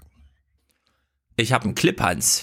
Willst du Mhm. mich triggern, dass ich den jetzt spiele oder was? Nö, pf, überhaupt nicht, überhaupt nicht. Ich sage doch nur, und das weißt du doch auch, dass Mhm. es in der Soziologie, auch in der aktuellen Soziologie, mehrere sogenannte Schulen gibt. Ja, ja, das ist schon klar. Und, und die sind Aber- da ein bisschen aufeinander getroffen. Wobei, wenn wir in die Debatte einsteigen, dann weise Mhm. ich jetzt schon mal prophylaktisch darauf hin, dass Naika das, was sie ansonsten der anderen Richtung, die ich da ein bisschen reingebracht habe, ein Stück weit vorwirft, selber betreibt. Nämlich? Naja, sie hat ja gesagt, äh, da werde zu viel äh, sozialpsychologisiert und, und so weiter und man müsste jetzt mal das Systemische und nur so könne man das begreifen. Dann hat sie aber ähm, mehrere Male die Bedeutung von Narrativen äh, betont für das Verständnis und auch für Strategien. Und Narrative, das sind nun Dinge, die genau deswegen wirken, weil sie auf der individuellen Ebene ansetzen. Ja, die gibt's auch. Äh, nur weil man soziologisch an das Soziale herangeht und sagt, Ja. dem wohnt erstmal eine generative Qualität inne. Es ist eine, äh, wie soll man sagen, ein, ein, das Soziale ist ein Phänomen eigenen, bisschen unsauber formuliert, Rechts. Mhm. Richtig. Das, das blendet nicht aus, dass es Menschen gibt und Ja. die auch im Kopf was denken und so weiter und die natürlich sich Geschichten erzählen und Narrative Mhm. und so, ne? Trotzdem gibt's da einfach eine Trennlinie. Und bei dir, Hans, du siehst immer das Individuum, dann siehst du viele Individuen, summierst die auf und sagst, na, das ist jetzt irgendwie so ein nein, System nein. oder so. Nein, und, eben nicht. Nein, nein, dich auch gar mal nicht. darauf hingewiesen, Ja, ja, ja. das Soziale hat Ja, eine genau. eigene emergente Qualität und darauf Völlig wolltest klar. du dich partout Ja. nicht einlassen. Doch, und ich habe gedacht, doch, genau doch, so habe ich es im Podcast Nein, nein, auch nein, nein. immer diesen Streit. Und Nein, jetzt sehe ich nein, das einmal nein, so von nein. außen. Ich fand es ja, sehr gut. äh, Ja, natürlich. Sie, ich auch. Ja, natürlich. Nur ähm, ich habe, ich setze eben erstens das Soziale nicht mit der Summe der Individuen gleich. Kompletter, kompletter, komplettes Missverständnis. Sondern ich sage, das Soziale konstituiert sich auch aus dem, was die Individuen, die nachher eine Sozialität äh, begründen, äh, im Inneren bewegt. So, ich Ja, und, da sagt sie dir, das ich- ist falsch, ja. und dann sagst du, nee, ich glaube, das ist Ja. nicht falsch. Und ich habe So. dir jetzt auch nochmal gesagt, ich glaube, Ja. Hans, das ist falsch, das so zu Ja. sehen. Und jetzt sagst du schon wieder, ich glaube, das ist nicht falsch. Und jetzt können wir das Richtig. noch tausendmal machen. Nein, ich du kannst empfehle mir immer wieder sagen, ich dass es empfehle- da Resonanzen nein, und Irritationen Ja. gibt. Aber Nein, gar, trotzdem oh, hast nein, nicht Resonanzen und Irritationen, sondern Ah. Konstitutionsbedingungen. Ich empfehle, ich empfehle allen, Ja, empfehle. die an der Geschichte dieser Debatte sind, nochmal zu lesen, den nach wie vor wichtigen, wichtigen Text von äh, Wilhelm Reich von 1933 Mhm. über die Massenpsychologie des Faschismus, wo er genau diesen in, in 20 Zeilen, wo er genau diesen Konstitutionszusammenhang und zwar in seiner Bedeutung für politische äh, Strategie ähm, aufschreibt. Das ist nicht von mir. Dann Das ist, ergänze ich, Hans, äh, wer das länger als 20 Zeilen will, lese Elias Canetti, Masse und Macht. Da wird genau Ja. dieses Wissen, dieser Wissensdurst befriedigt und man kann trotzdem das gut finden Hm. und sagen, Soziologie ist aber was anderes als das. Ja, und Ja. Soziologie. Man kann einfach Grenzen und, ziehen. Ja, und ich kann nur sagen, die Soziologie oder soziologische Schule, Mhm. aus der ich komme, ähm, sieht die Verbindung zwischen diesen äh, beiden Ebenen. Ich, äh, man kann sie voneinander abgrenzen, man kann sie aber nur voneinander abgrenzen, finde ich, wenn man sich der Tatsache, dass sie sich gegenseitig durchdringen und Bedingungen äh, mit berücksichtigt. Dafür plädiere ich. Ja. Und wie gesagt, da empfehle ich, lest Reich, der hat, und zwar am Vorabend äh, der, der oder im Zusammenhang mit der faschistischen Machtübernahme in Deutschland, hat er genau diese Frage, diese Frage für das politische Handeln relevant gestellt. Lest es. Aber du kritisierst sie, sie jetzt dafür, dass sie das nicht verbindet, wie du das gerne vielleicht machen würdest. Nein, nein, nein, über- dein nein, überhaupt- nee, Moment, nein. Lass mich kurz ausreden. Gern. Und, und der das in Anfang der 30er Jahre gemacht hat. Und sie bringt halt erstmal die Studienergebnisse aus ihrer Richtung mit. Wenn du das quasi noch äh, mit deiner äh, individuellen Ebene verbinden willst, dann kannst du das ja machen. Aber ich Na, da hat nicht sie ja gesagt, nee, will ich dir sagen, weil sie gesagt hat, das sei falsch. Ja, ich aber in dem doch, Moment ich hab hat doch sie überhaupt ja gerade, also ich hätte den Clip da für den Fall, Ja. dass wir jetzt uns Ja. zu sehr Ja, verstricken. ne? Also Spiel okay, ab, damit ich, Leute ich spiele das. wissen, Es geht nur eine Minute. Es geht eine Minute. Es ist äh, von Anfang, wo sie dir widersprochen hat, und dann ist mittendrin ein Schnitt, den kann man aber einfach durchhören. Mhm. Und über eine Stunde später kamst du dann nochmal drauf zurück. So, und dann, wir hören uns das mal an und dann äh, sage ich noch einmal dazu, weil, wie ich das fand, und dann gehen wir weiter in der Unterstützerliste. die personale, individuelle, individuelle Identität und die soziale fließen ineinander. Ja, auch soziale Identitäten, ähm, Gruppenidentitäten, Schichten, Klassenidentitäten speisen sich letztlich aus personalen Identitäten. Das fließt, das fließt Nein, das ineinander. stimmt nicht. Das ist falsch. Das ist, äh, glaube ich, nicht falsch. Ähm, Klassen, Klassenbewusstsein setzt sich aus dem Bewusstsein einzelner Mitglieder dieser Klassen zusammen. Nur mal als ein Beispiel. Warum haben die Menschen ein solches Bedürfnis nach Führern, nach einfachen Antworten? Weil andere Bedürfnisse, die sie haben, offenbar nicht erfüllt sind. Dann ergreifen Ängste von ihnen besetzt, äh, Besitz und dann so funktionieren Systeme im Ange in strukturellen Angeboten, die auf den Resonanzboden treffen von Individuen. Und da gibt es Rückkopplungsprozesse zwischen Individuum, Gesellschaft, Struktur. Und ich glaube, wir, wir sind uns in Wahrheit überhaupt nicht ähm, auseinander, dass es, dass es diesen Zusammenhang gibt. Die Frage ist immer nur, wer guckt von welcher Perspektive äh, gerade drauf. Ja, man kann das so sehen. Ja, man kann sagen, äh, Systeme setzen voraus, dass Menschen äh, mit einer gewissen und so weiter, dass da Resonanz und dann und so, ne? Und dann hätte man so eine Idee von, äh, der eine Fußballfan, den möchte man jetzt erklären. Also was macht man? Man macht eine empirische Untersuchung und geht dahin, wo Fußballfans sind, nämlich im Stadion. Dann erklärt man das ganze Fußballstadion zum sozialen System und sagt, hier resoniert der Wille zum Sieg des Einzelnen irgendwie mit dem sozialen Phänomen, was wir sehen, was sich repräsentiert in Lautstärke und so weiter. Und dann hat man eine Erklärung, ja. Oder, wie du es ja eben gemacht hast, äh, der gemeine AfD-Wähler, der, dem, der hat so ein paar Bedürfnisse und weil die nicht befriedigt werden, holt er einfach aus dem tiefersten seines Inneren, weil das nämlich resoniert mit vielen anderen, ein Führerwunsch hinaus und wenn man das dann aufsummiert und man hat äh, 300.000 AfD-Wähler, dann hat man plötzlich einen manifestierten Führerwunsch und einen, der das repräsentiert. Und das ist dann Björn Höcke. Und dann hat man sozusagen von äh, von der Makro auf die, auf die, durch die Mesoebene durchgestochen, auf der Mikroebene, ja, hat man Erklärung, wie das miteinander zusammenhängt. Das kann man alles machen, das ist auch super intuitiv äh, und gewinnt dadurch auch viel Plausibilität, aber es ist nicht die Soziologie, die ich interessant finde, auch wenn ich zugestehe, ja, das kann man für mich auch Soziologie nennen. Dankeschön. Und ähm, ich finde einfach nur, ähm, es ist interessant, warum verhalten Menschen sich individuell wie kollektiv so, wie sie sich verhalten. Ja. Genau. Gut. Und deswegen fließen diese beiden Ebenen ineinander. Ja. Als sie sagte, ähm, habe ich mich wiedererkannt, ja, weil klar, man kann mir jetzt ein Ossi andichten, aber das spiegelt meine persönliche Identität einfach nie wieder, also in keiner Lebenssituation. Außer ich werde darauf angesprochen, ich bin doch ein Ossi und da fand doch eine Wahl statt. Und dann resoniert das irgendwie mit mir, weil ich denke, ja stimmt, ich habe doch auch mal im Osten gelebt.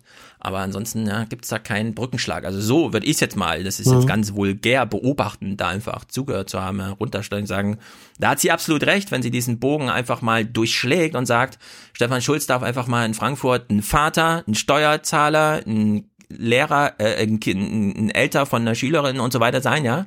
Und der, der muss dann nicht auch noch als, als 17. Facette in seiner Persönlichkeit, die ihn dabei prägt, wie er die Milch im Supermarkt kauft, äh, Ossi sein. Das kann man Nein. einfach mal differenzieren.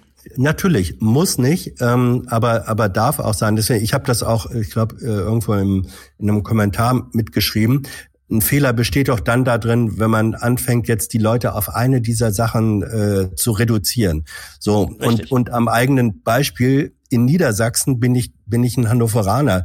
Äh, in Deutschland bin ich ein Norddeutscher oder wegen mir ein Niedersachse. In der Frage äh, äh, Ost-West, jetzt politisch wie geografisch, bin ich einer mit einer Westherkunft. Und ähm, in Frankreich oder England bin ich natürlich ein Deutscher und in den USA oder Asien bin ich ein Europäer mit deutscher Nationalität. Und so, das, äh, also die, die Frage, wie verorte ich mich, hat doch ganz viel damit zu tun, was ist der Bezugsrahmen, wer fragt in welchem Kontext danach.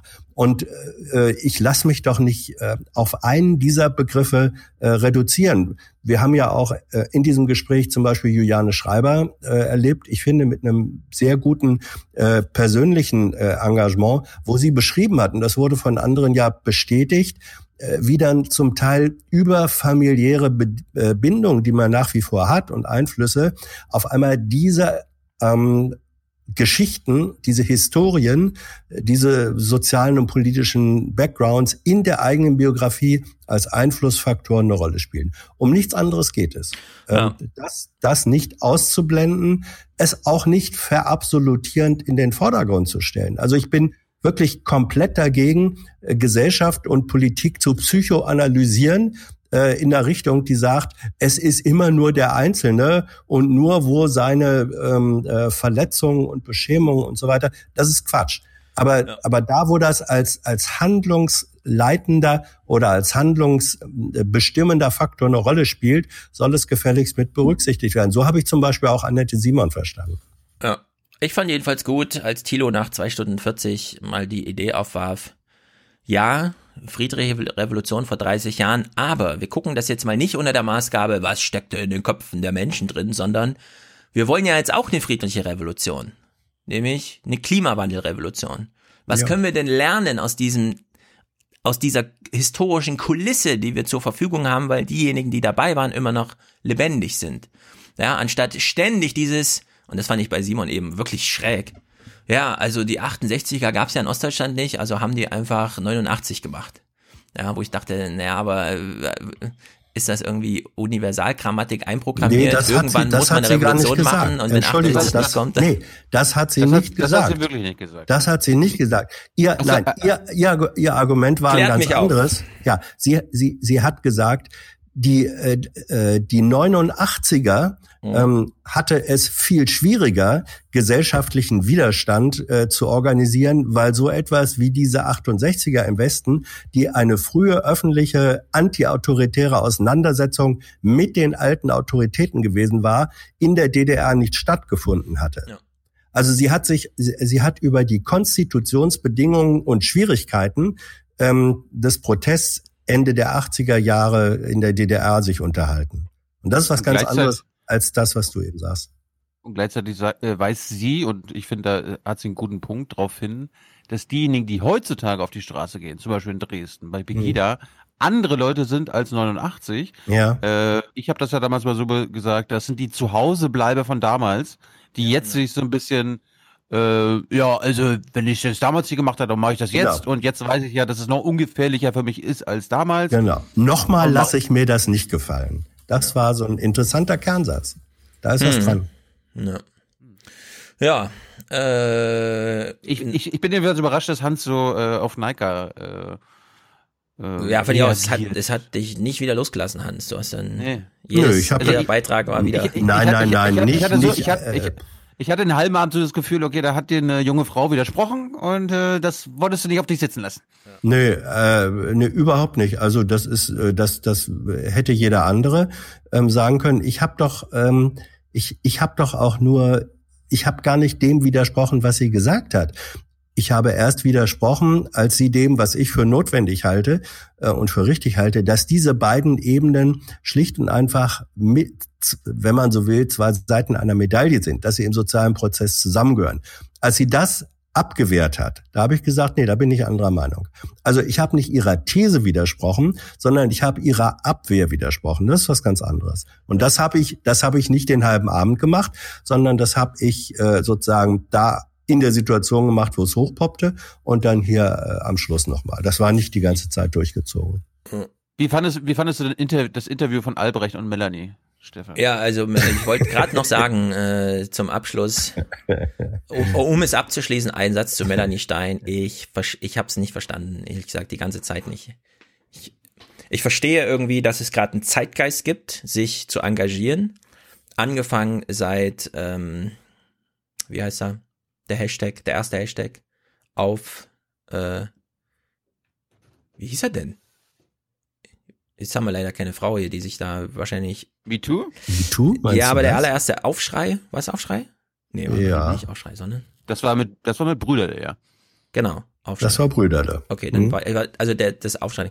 Seitdem gibt es so eine so ein Gefühl, wenn ich nicht Teil einer Hashtag ähm, Aktion bin, verschenke ich Zeit äh, und deswegen kümmere ich mich mal um einen und was liegt denn in der Luft? Ah ja, wir sind eigentlich der Osten. Die soll man nicht diejenigen schreien, die ja, also unter der Maßgabe verstehe ich das alles, warum man das macht, aber trotzdem, wir sind der Osten, aber ich verstehe ich also da es ist Aber, mir unklar geblieben.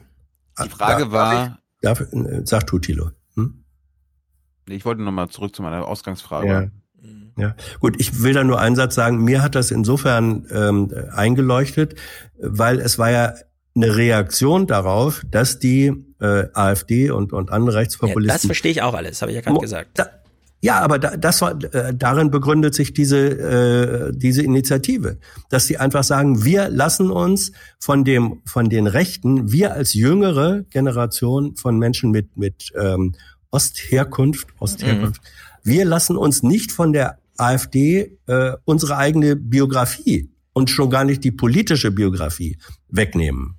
So, und deswegen, da kommt es auf die Betonung an, habe ich auch versucht zu sagen. Es geht weniger, wir sind der Osten, sondern wir sind der Osten. Als eine Abwehr äh, der AfD äh, in Anspruchnahme. Das macht für mich kompletten Sinn. Ja, das stellt mich halt immer vor die Frage, soll ich das jetzt für mich auch betonen? Ja? Wenn ich Carsten Schneider im Fernsehen sehe, soll ich in dem Moment wissen, ah, der kommt aus dem Osten. Wenn ich Mike Moring sehe, soll da immer sekundär mitschwingen, ah, ein Ossi. Oder kann man gar das nicht 30 nicht Jahre später unbedingt. einfach überdecken und sagen, und da fand ich nämlich ja. Albrecht ziemlich gut, einfach sagen, ja. kann man nicht bei solchen Fragen, wo es nicht darum ja. ging, ich meine, Lanz hat letzte Woche wieder so Sachen verhandelt wie, sein, seinen Gästen wurde damals der Bauch aufgeschnitten als DDR-Sportlerin, damit sie ähm, ja sportunfähig gemacht wurden vom Regime, um die Leute so und da finde ich natürlich klar, das muss alles aufgearbeitet werden und da sind auch Entschädigungen fällig und so weiter und so fort. Aber bei bei so Sachen wie ich bin 1991 geboren und äh, ich glaube, meine, meine, die Herkunft meiner Eltern hält mich in meiner Biografie auf. Ich mache jetzt mal einen Hashtag auf Twitter. Da fehlt mir die Erklärung so ein bisschen. Da sage ich lieber, Deckel drüber, 30 Jahre äh, sind dann auch genug.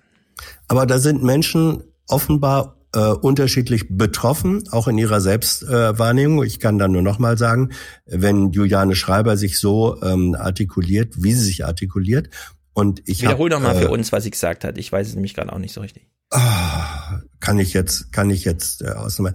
Aber, aber sie hat, sie hat anhand ihrer eigenen äh, Familie und Eltern nochmal äh, ein bisschen aufgedröselt, inwiefern das dann eben doch in die Sozialisation und so weiter äh, mit eingeht. So und das ist, wir haben und diese Debatte, das ich finde gut, dass es diese Debatte gibt, weil es gibt jede Menge Menschen ungefähr gleich alt, ich sage jetzt mal so Mitte 30 oder so, von denen gibt's welche, die sagen, doch, spielt eine große Rolle für mich, auch in meinem Bekanntenkreis, und andere, selbes Alter, ähnliche Herkunft, sagen, spielt bei mir überhaupt keine Rolle.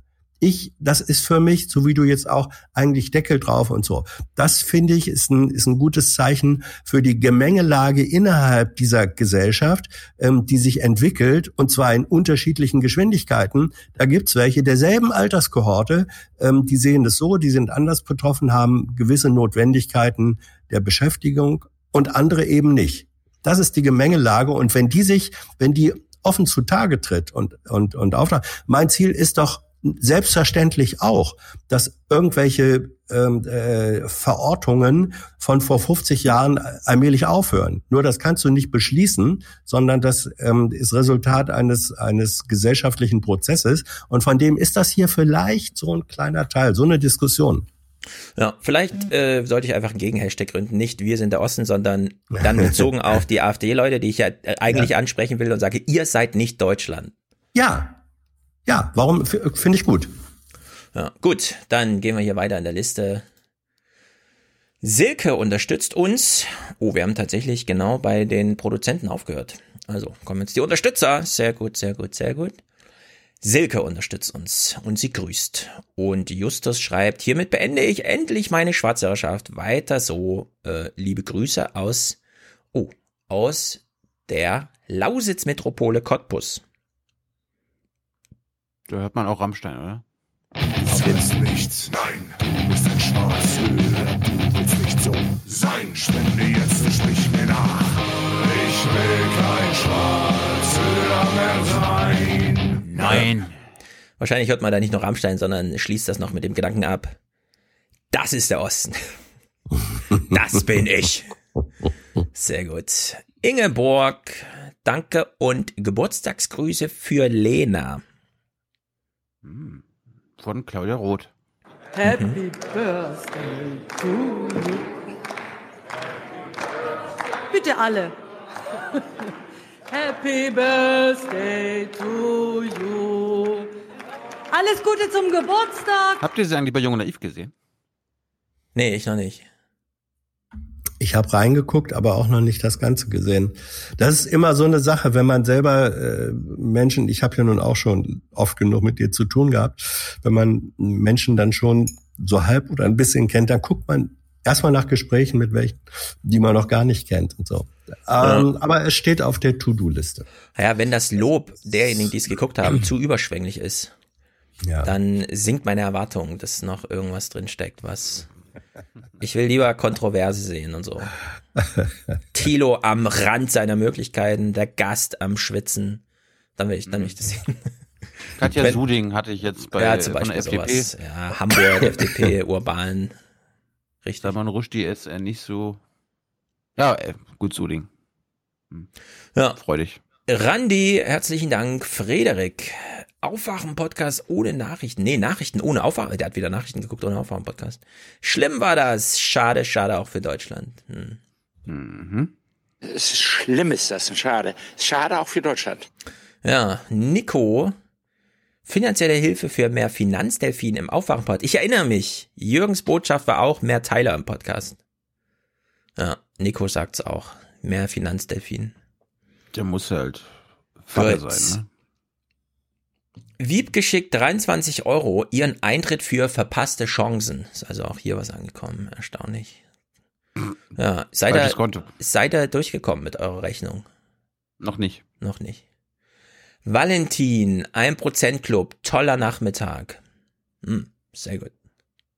Der allen Beteiligten. Ein toller Nachmittag, der allen Beteiligten richtig Spaß gemacht hat. For what?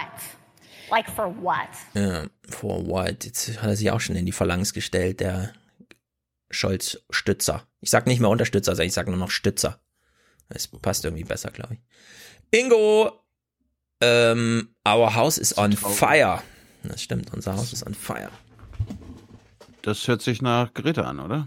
Ja. Because if you really understood the situation and still kept on failing to act, then you would be evil, and that I refuse to believe. Also manchmal, manchmal bin ich ja überrascht, äh, Mhm. welche Diskussionen im Forum und so weiter und auf YouTube so losgehen und dass sich Mhm. über diese heilig im äh, Oh, wir haben heute auch einen Audiokommentar zu.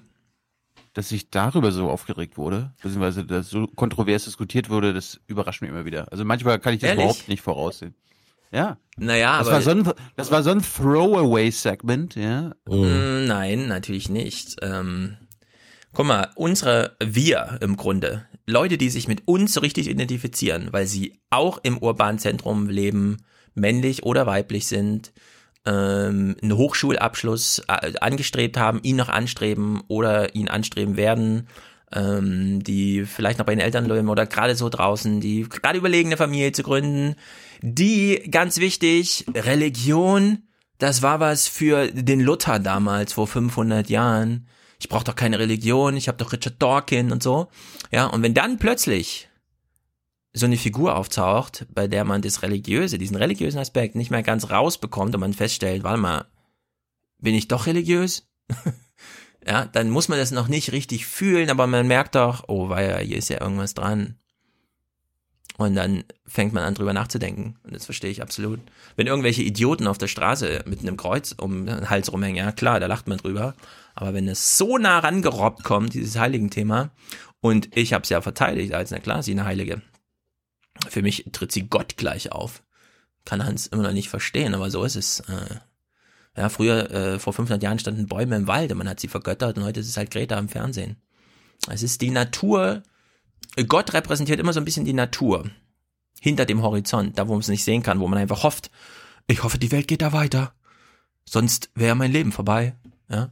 Und jetzt taucht plötzlich Greta, guckt, lugt immer mal so über diesen Horizont und sagt, hier drüben sieht's scheiße aus, kümmert euch mal. Deswegen verstehe ich absolut, dass das resoniert. Und dass es Leute aus ihrer Ich brauche keine Religion Haltung ein bisschen rausholt und man feststellt, oh doch, oh doch, oh doch. Hans, anders als, als wir beide, warst du ja früher als Kind öfter in der Kirche. Das hätte Jesus doch auch gesagt, oder? Our biosphere is being sacrificed so that rich people in countries like mine can live in luxury. Stell dir mal Wie vor, war, wie, wie Also war das mit wenn- dem Nadelöhr und der, dem Kamel? Ja, er geht ein Kamel durch ein Nadelöhr. Aber ähm, also wenn ich wenn ich gewusst hätte oder wissen würde, was Jesus gesagt hätte, dann wäre ich ja mindestens. Das steht doch in der Bibel. Das ist das Apropos sind wörtliche Bibel. Zitate. Das war Journalismus. Das Achtung, war jetzt kommt ein Knallersatz. Ja, jetzt kommt ein ja, Knallersatz. ja. Ich bereite euch vor. Ich bereite euch jetzt vor auf einen Knallersatz von mir. Achtung, Stefan Schulz macht jetzt einen Knallersatz. Stellt euch mal vor, Greta kommt mit einem Manifest. Eine Seite, sie will ja nicht so viel Papier und so weiter. Sie schreibt drauf die neue heilige Bibel. Ein Satz. Ja, du blätterst es, du legst das Blatt einmal von rechts auf links und da steht, mache dich der Natur untertan. Das wird einschlagen wie eine Bombe. Ökonomie unter Ökologie. Absolut. Mache dich der Natur untertan. Ich sehe Hans grinsen, weil er auch merkt, es wäre stark, wenn Greta so einen Satz machen würde. Ja, weil dieser Satz natürlich äh, ein, logisch para, ein logisches Paradoxon Oh, jetzt beziehungsweise du deine wieder mit irgendwelcher. Logik, Wissenschaft, Aufklärung, Abklärung. Ja, Entschuldigung. Unglaublich. Ist so, ist so. Du bist ein Störenfried. ja, natürlich. Nee, Greta ist halt Also, einfach Greta. wenn der, wenn, wenn, ja, ja, natürlich. Das, das, das Wie ist so. lange diese- haben wir diese überlegt, ist Gott ja. männlich oder weiblich? Jetzt wissen wir, Gott männlich, Greta weiblich. Ich habe das nie überlegt. Gott ist weiblich. Also was willst du denn? So, Peter unterstützt uns hier auch. Ja. Das finde ich sehr Als- gut. Es fehlen als- jetzt, also eigentlich 500, 500 Jahre später fehlen jetzt eigentlich nur noch die 95 Thesen von Greta, die sie an die Mauern des Kanzleramts äh, Richtig. Lautet nageln. dieser beliebte Satz, als Gott den Mann schuf, übte sie nur? Ja, genau. Ja, der Witz ist, äh, um, um äh, Christliche so ein bisschen zu triggern, nicht Göttin sagen, sondern Gott, aber immer als weibliche Form. Ja, die Gott. Ganz schön Nein, bigott, nein, die Gott. Nein, der Gott ist aber eine Sie. Äh, was? Der Gott ist eine Sie, dann braucht er doch einen weiblichen Artikel. Also die Gott. Ja, das ist, dann wäre es die Göttin, aber das ist Das dann irgendwie Gott. zu einfach. Du, du Also musst sie da Gott abholen, braucht keine, wenn Gott Grammatik bräuchte, wäre Gott nicht Gott. Gott hat halt auch Humor. Absolut. So, Und Peter. zwar weiblichen Humor. Stefanie. Für große Event, warte mal, ach so, fürs große Event, von dem wir alles, was, alle was haben. Viel Spaß euch, Grüße aus Halle. Was ist das große Event? Freitagsveranstaltung oder was? Je nachdem, keine Ahnung. 20 Euro, sehr gut, Stefanie.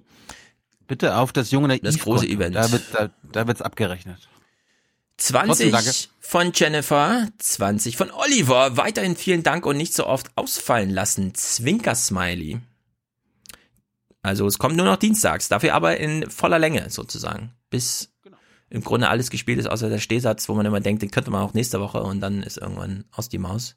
Wir, wir haben einfach zu viel zu tun. Jetzt diese Woche sind wir schon wieder in Frankfurt. Also aber du. mit Hans äh, Jessen Show. Ich wollte nur klarstellen, ne? Ich habe Thilo gefragt, wie sieht's aus? Thilo hat gesagt, nur dienstags. Deswegen habe ich gesagt, okay, dann nur dienstags. Ich mache jedenfalls keine Überredungsarbeiten.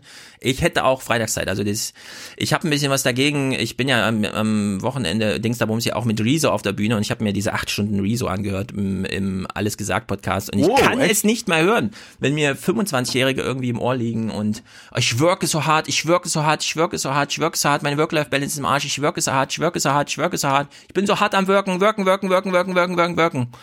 Muss nicht sein. Also dann einfach ein bisschen zurückfahren.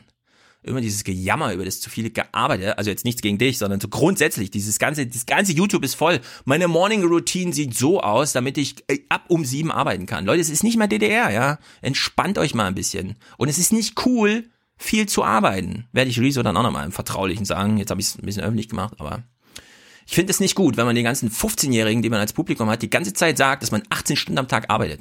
Das muss man nämlich nicht, ja. Das ist 2019 nicht erforderlich. Also deswegen, ja, wir machen freitags keinen Podcast mehr, aber die Erklärung ist bitte nicht immer wir- wirken, wirken, wirken. Wie viele Stunden am Tag arbeitest du so, Stefan? Ich? Ich achte drauf.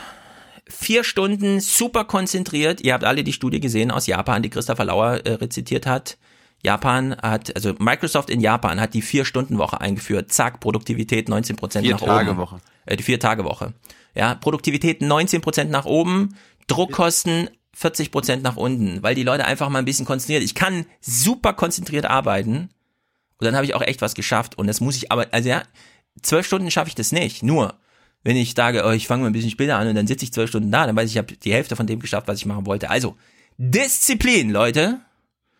Und nicht immer diese quantitativen Argumente. Nichts gegen dich, Kilo, sondern ich habe nur allgemein hier mal die Stimmung aufgegriffen, die unter Millennials, die nichts mehr haben, außer ihre Selbstbehauptung, ich arbeite den ganzen Tag. Also Jetzt lieber die auch, Komment- bitte nicht die jetzt- ganze Zeit mit diesem, ich, ah, ich bin nur am Worken, Worken, Worken.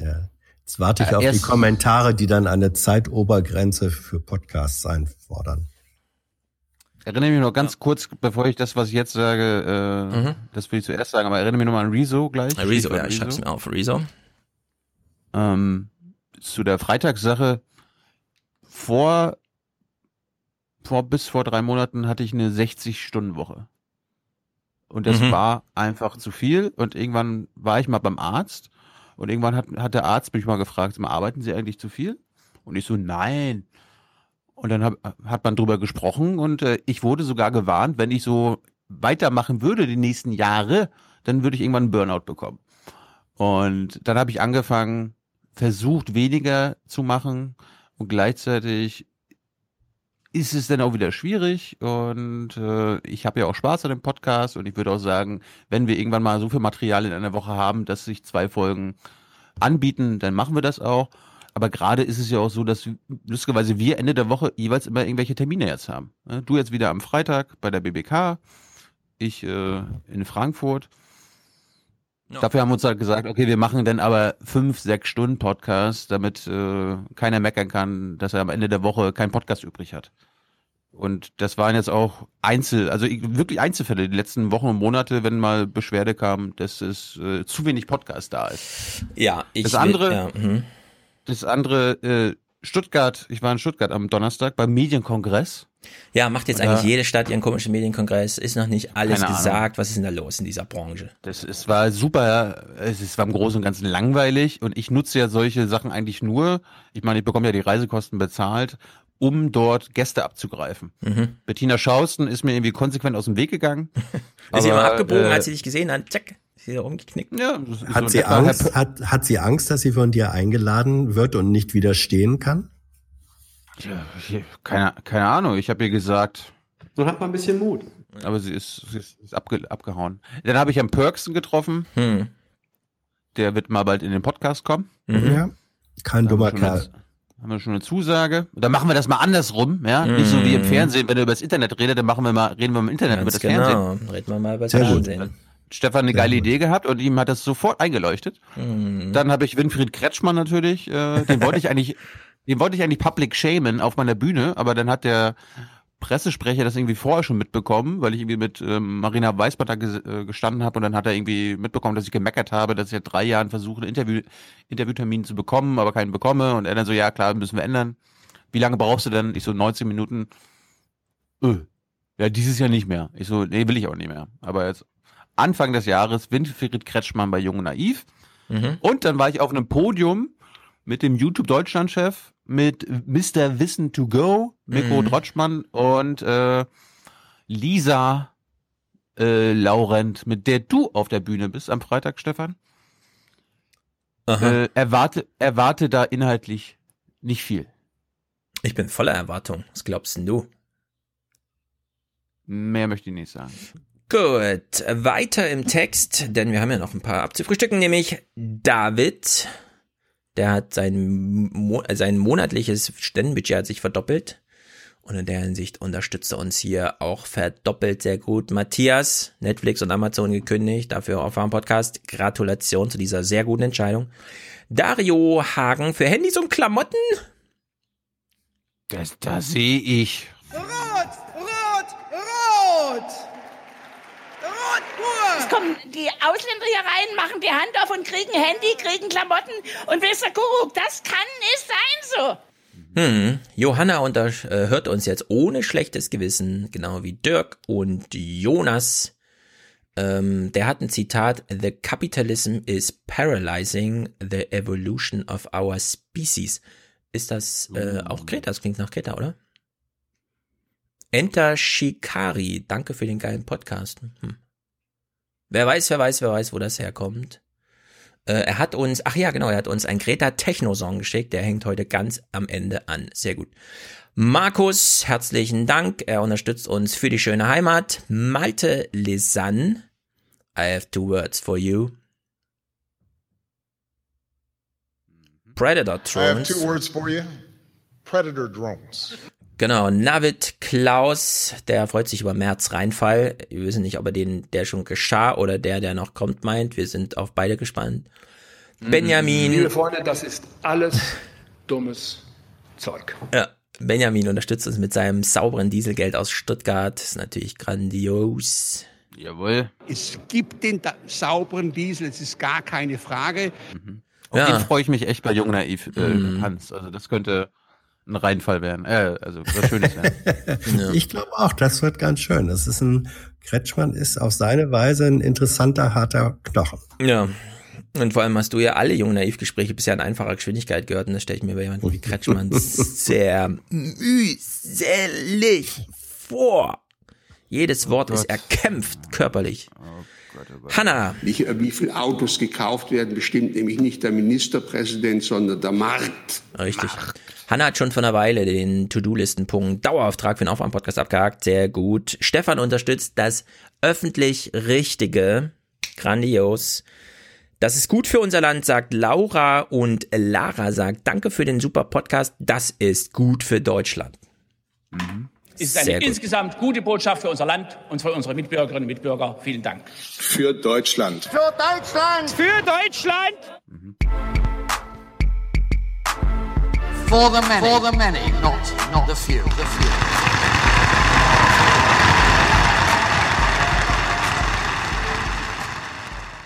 Now, we may have to fight for the oil. That's okay. Maybe somebody else wants the oil, in which case they have a hell of a fight. Okay. So, ich nehme meine soziale Identität Ossi an und ernst und deswegen, weil letzte Woche auch 30 Jahre Friedrich Revolution, gucken wir noch ein bisschen Nachrichten zum Thema. Ich fand nämlich, da steckte in dem Originalmaterial, was immer noch gesendet wurde, weil damals gab es ja auch schon Fernsehen, wie einige wissen. Es war auch schon bunt. Bunt, aber noch nicht so breitbildig wie heute. Im Osten. Im Osten auch, ja, steckte einiges drin. Ich war jedenfalls ein bisschen überrascht, aber lassen uns erstmal von dem Wessi, Klaus Kleber, diese Sendung eröffnen. Er macht nämlich genau den Gegenteil-Tenor von dem, den ich jetzt gerne herausstellen möchte. Guten Abend. Guten Abend. Heu Guten Abend, guten Abend, ja. Was sagst Ich bin ja mal gespannt, ob Klaus jetzt wieder das macht, was wir seit vier Jahren beobachten. Immer Nämlich? wenn Wendethema ist, dann ist immer so, oh, hat der Ost, äh, hat der Ossi immer noch zu jammern. Müssen Nee. wir jetzt nicht mal langsam Nee. nach 30 Jahren aufhören und so. Nee, es ist tatsächlich ein anderer Tenor, denn, äh, äh, also hört mal hin, seinen Einstieg. Immerhin. Guten Abend. Heute vor 30 Jahren plus fünf Tagen fiel die Berliner Mauer. Heute muss man sich wundern, dass niemand das kommen sah. Die Ereignisse hatten sich doch schon seit Monaten überstürzt. Ja, das ist natürlich klassische retrospektive Geschichtsschreibung. Hä? Wieso haben sich die Menschen im März 45 nicht entspannt? Es war doch nur noch zwei, zwei Monate Weltkrieg. Wieso haben die nicht einfach mal angefangen, eine Fußballliga zu gründen? Ach so, die wussten gar nicht, dass der Krieg damals aufhörte, alles klar. Wieso sind die Leute aus Nagasaki nicht geflüchtet? Die wussten doch, dass die Atombombe kommt, oder nicht? Ja, also da fällt man sehr leicht Sie rein. wissen müssen. Genau, da fällt man sehr leicht rein in dieses äh, von hinten betrachtete Geschichte, so wie Klaus hier eben meint. Hä? Das, also, da hat man doch gesehen. Wieso? Es hat sich doch Monate angekündigt. Naja. Jedenfalls. Der Journalist ist einer, der hinterher alles immer schon vorher gewusst Genau, hat. genau, genau, genau. Ja, sehr gut. Jedenfalls sagt er jetzt einfach die Wende und so weiter, ne? Der Mauerfall. Fragt man sich so ein bisschen, selbst wenn sich was angekündigt hat. Das ist jetzt die Frage für, für jetzt, was ich besprechen will. Was hat sich denn wirklich angekündigt? Also, wenn sich was angekündigt hat, was wäre das denn überhaupt? Eine deutsche Wiedervereinigung? Klar, die stand halt in der Verfassung und so weiter. Als Wunsch wurde ja sogar äh, besungen in den Liedern, in den Hymnen, aber Das kam ja erst dann, das kam ja alles nach dem Mauerfall. Die D-Mark und Wiedervereinigung, das, das haben die Leute ja erst danach gesagt. Ja, und es gab auch Argumente dagegen, während sich die Geschichte Eben. entfaltete. Äh, Oskar Sehr Lafontaine sehr, sehr gut bei Lanz, äh, nochmal letzte Woche, grandios. Wie er da hat auch nochmal ein bisschen darüber erzählt, wie das, warum man das den Menschen nicht erklären konnte. Nee, dass sie jetzt, ihr könnt nicht in so einer schwachen Wirtschaft die stärkste Währung der Welt bekommen. Das passt einfach nicht. Ja, zack, haben, wollten sie es trotzdem. Da kann man rückblickend sagen, hätte man noch vorher wissen können, dass es vielleicht schief geht. Naja. Jedenfalls. Das, es, das konnte Thilo Sarrazin damals im Finanzministerium nicht ahnen. Er war ja für Währungsfragen zuständig. Ja, Thilo Sarrazin. Wir, wir, wir müssen die, die Anstalt von letzter Woche auf jeden Fall verlinken. Die haben das ja Mhm. zur Treuhand nochmal aufgemacht. ja, ich habe es noch nicht geguckt, ich habe nur gelesen. Grandios, sehr, sehr, sehr gut. grandios. Sehr gut, dann gucken wir das nachher alle.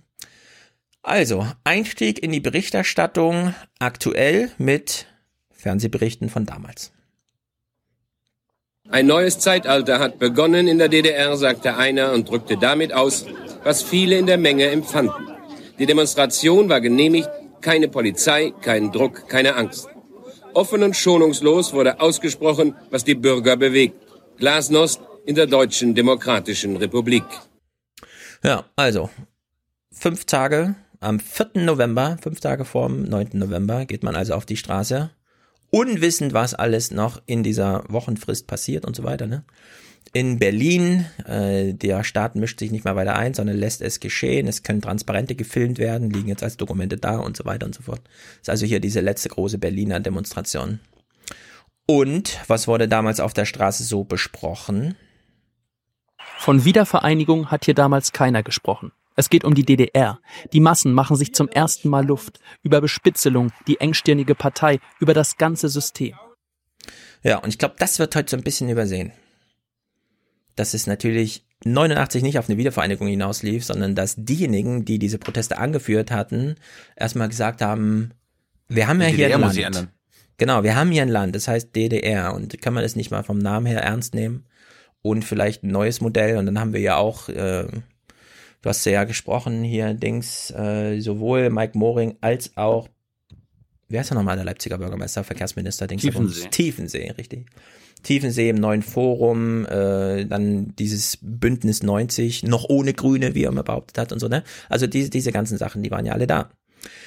So, von Wiedervereinigung hat also noch niemand gesprochen. Das hat erst dann, als Deutschland sich wiedervereinigt entschieden hat, wir machen jetzt den 3. Oktober als Vertragsunterschriftsdatum zum großen Thema jedes Mal, ja, und wenn Erinnerungskultur, dann am 3. Oktober und dann ist es die Wiener Vereinigung, hat sich das halt so eingeprägt, aber das war jetzt nicht die Antriebsfeder für die Proteste 89. Naja, O-Töne von damals, die fand ich wirklich interessant. Hier zum Beispiel Steffi Spira. Wir fragen uns ein bisschen, warum wurde sie ausgewählt, hier nochmal 30 Jahre später gesendet zu werden und warum dieser Ausschnitt? Hier stand die Bühne, provisorisch, ein W50 LKW mit einem einfachen Holzgestell, Plattform für 20 Redner, Oppositionelle wie Schauspielerin Steffi Spira. Ich wünsche für meine Urenkel, dass sie aufwachsen ohne Fahnenappell, Großartig. Da fragst du dich doch nicht ernsthaft, warum dieser Ton gesendet wird. Warum, warum, warum? Weil der Fahnenappell gehörte zur symbolischen Genetik des DDR-Staates wie nichts anderes. Ja und? Der Fahnen, also, wenn, wenn diese symbolische Genetik der DDR am 4. November 89 öffentlich in Frage gestellt wird, demontiert wird, dann ist das äh, wirklich die symbolische Äußerung, die am stärksten das Ende des bekannten DDR-Systems äh, demonstriert und äh, symbolisiert. Ja. Überhaupt keine Frage. Okay, also wenn ich das höre mit 36 Jahren, 2019 und ihr theatralisches, klar, sie war Schauspielerin, da musste wahrscheinlich das Echo abwarten, bis sie sich versendet hatte. Ich wünsche mir, dass meine Enkel aufwachsen ohne und dann kommt eine Denkerpause, wie ich sie gewohnt bin aus der SPD, wenn die ganz schweren Reden geschwungen werden. Kommt mir vieles in den Sinn, was dann folgen könnte. Ja, also ich wünsche mir ein Land ohne Fahnenappell ist nicht in der Top 20. Sage ich einfach mal ganz flapsig Damals und war naiv. es das. Ja? Damals war es das. Deswegen habe ich mich dafür interessiert, wie hat Ja. sie das gemeint? Ich habe nochmal bei YouTube nachgeguckt, gibt es das nochmal ein bisschen längeren Ausschnitt? Mhm. Ja, der RBB hat irgendwann vor 30 Jahren oder dann relativ früh mal einen etwas längeren. Deswegen hören wir noch mal rein. Ich finde, der Fahnenappell, den kann man auch mit einem gewissen Humor jetzt betrachten, nachträglich. Ja, also ich begehe wahrscheinlich den gleichen Fehler wie viele andere. Ich sage einfach, sie hat es vielleicht auch lustig gemeint, weil den Rest, Mhm. den sie so sagte, den fand ich auch ein bisschen amüsant. Thilo meldet sich wie ein Sch vornehmer Schüler. Ich bin mir sicher, meine Eltern haben sich das auch für mich gewünscht, aber lustigerweise habe ich das dann in Amerika erlebt. ja. An der Highschool. Ja. Jeden, jeden Montag. Ja, Swear der gute Fahnenappell. Mhm. Also wir hören mal rein, äh, was Spira sonst noch sagte. Ich fand's, ich find's, also ich find's heute kann ich das sehr gut und einfach auch Humor äh, abbuchen. dass sie aufwachsen wachsen ohne Fahnenappell, ohne Staatsbürgerkunde.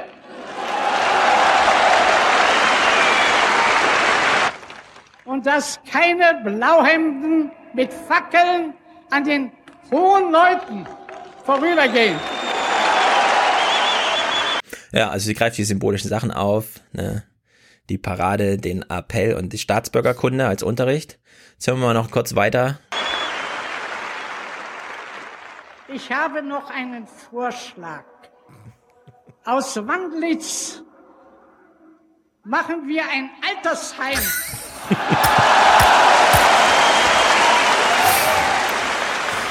Sehr gut. Die über 60 und 65-Jährigen können jetzt schon dort wohnen bleiben. Wenn sie das tun, was ich jetzt tue, abtreten.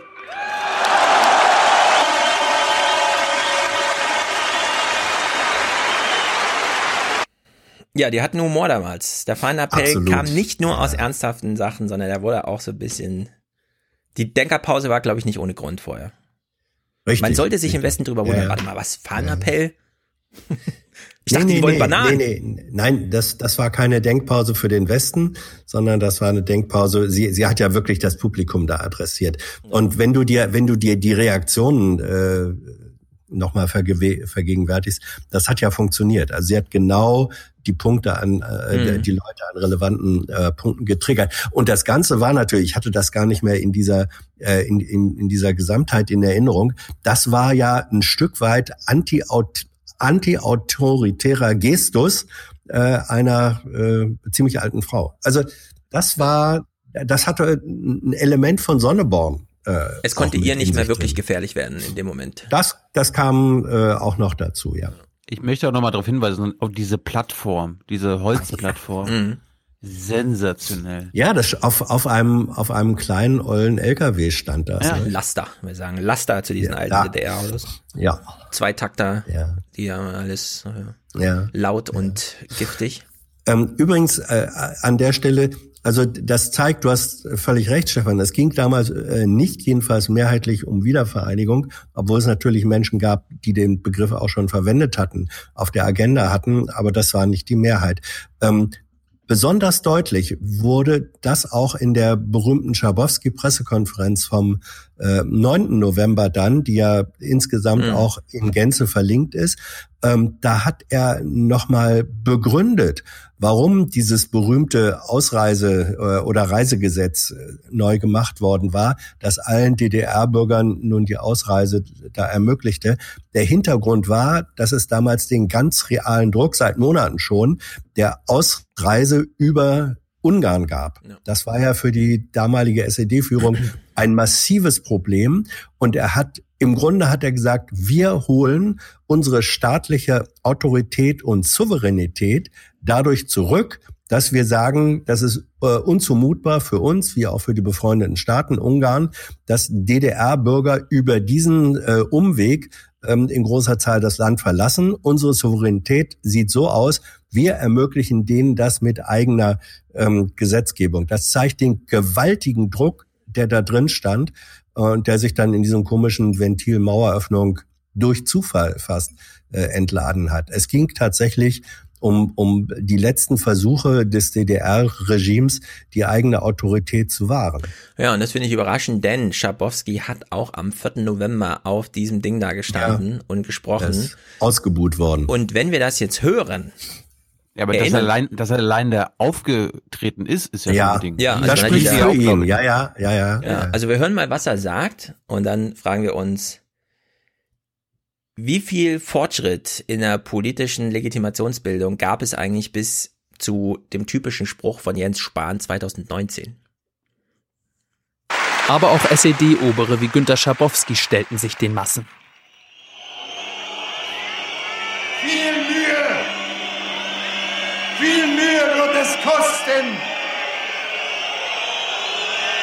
vertanes Vertrauen zurückzugewinnen. Finde Ja, ich der hatte fertig. sensationell. Absolut. Dass man sich da hinstellt und sagt, oh, ich sehe, ihr pfeift mich aus, aber ich glaube, dieses Vertrauen von euch, wir hatten ja mal Vertrauen für euch, Mhm. ne? also aus ähm, sozusagen intrinsischer Motivation heraus gebildetes Vertrauen in den in die Staatlichkeit, die Rechtsstaatlichkeit der DDR. Mhm. Das werden wir jetzt mal zurückgewinnen. Das wird natürlich viel Mühe kosten, ja, ja. Rückblickend ist das also auch ein gewissen Humor, ne, der da so drin steckt. Naja. Dass man es äh, versucht hat zumindest. Aber Ja. es ist äh, dieses, ähm, wir machen jetzt mal eine Grundrente und wir machen jetzt mal das mit der Pflege und wir machen nur um Vertrauen zurückzugewinnen. Ne? Das ist ja Jens Spahn einzelner, einziger Antrieb, das Vertrauen zurückzugewinnen, Legitimation herzustellen. Und die ganze Sachpolitik, die da stattfindet, ist immer nur sekundär. Da hat man manchmal den Eindruck, wenn man ihm so zuhört. Jetzt zwei super interessante O-Töne, nämlich von Schauspielern Ulrich Mühr und Jan-Josef Liefers, äh, die auch nochmal diesen Tenor, der sich leider in der sonstigen Berichterstattung in den Tagesthemen nicht niederschlug, ne? aber die Auswahl der von mir jetzt isolierten O-Töne zeigt es eben. Also Wiedervereinigung stand damals einfach nicht wirklich groß im Gespräch. Der Führungsanspruch einer Partei darf nicht durch Gesetz verordnet werden. Neue Strukturen müssen wir entwickeln. Für einen demokratischen Sozialismus. Ja. Ja, Herr Professor Börne. Kann man sich vorstellen, dass der Typ damals, Ja. wie wir ihn hier sehen und hören, zehn Jahre jünger war als Thilo jetzt. Das finde ich unglaubliche Dimensionen so insgesamt.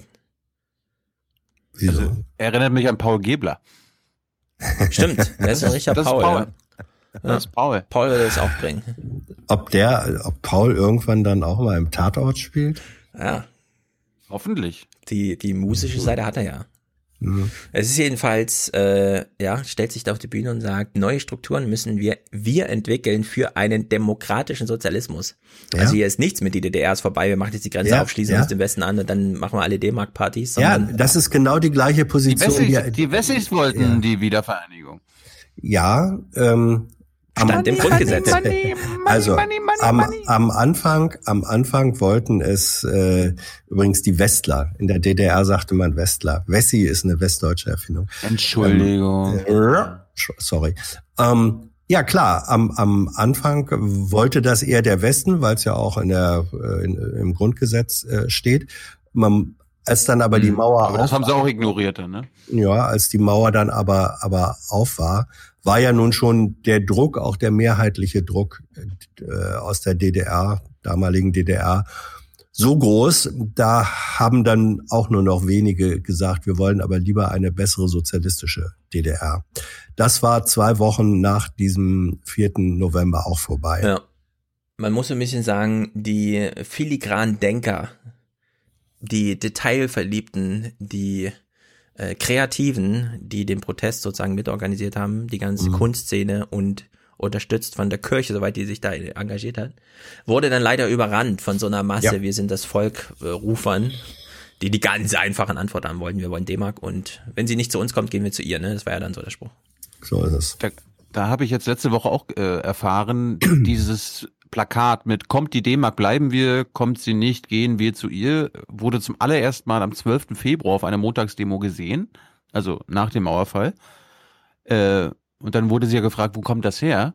Und dann hat der Deutschlandfunk letztens berichtet, dass äh, der Berater von Helmut Kohl, Horst Teltschik, sechs Tage vorher in sein Tagebuch geschrieben hat, Zitat, wenn wir nicht wollen, dass sie zur D-Mark kommen, muss die D-Mark zu den Menschen gehen.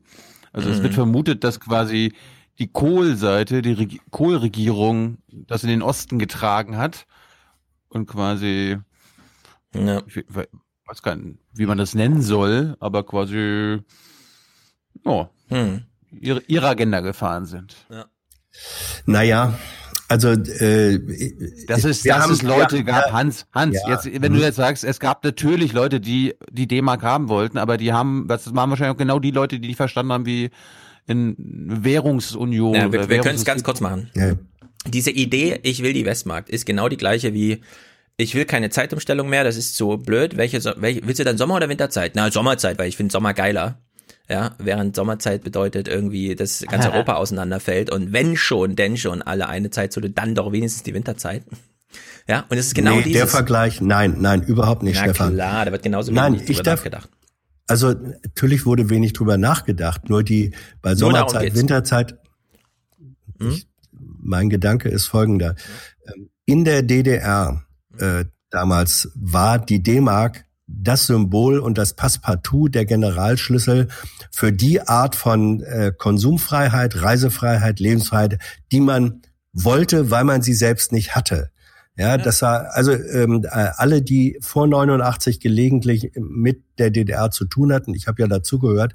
Ähm, die D-Mark war sozusagen das und und ähm, D-Mark Werte Westware war das heiß begehrteste Gut. Und äh, dieser, die, weil weil es eben der Schlüssel äh, zur Überwindung der Mängel waren, die die DDR-Bürger in großer Zahl empfunden haben.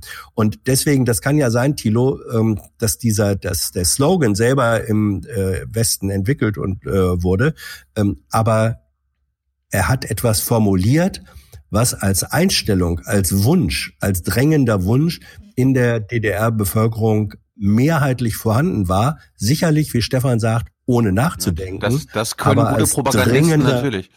Ja.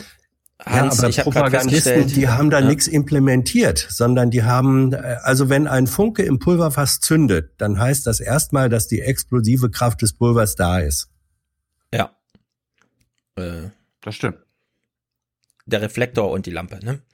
Äh, äh, dein Widerspruch, Hans, hat mich gerade darin bestärkt, mein, mein Spruch nochmal umso ernster zu nehmen. Denn, na klar, warum will man die D-Mark? Weil die D-Mark bedeutet, man kann in den Intershop gehen und das geile Hotel buchen.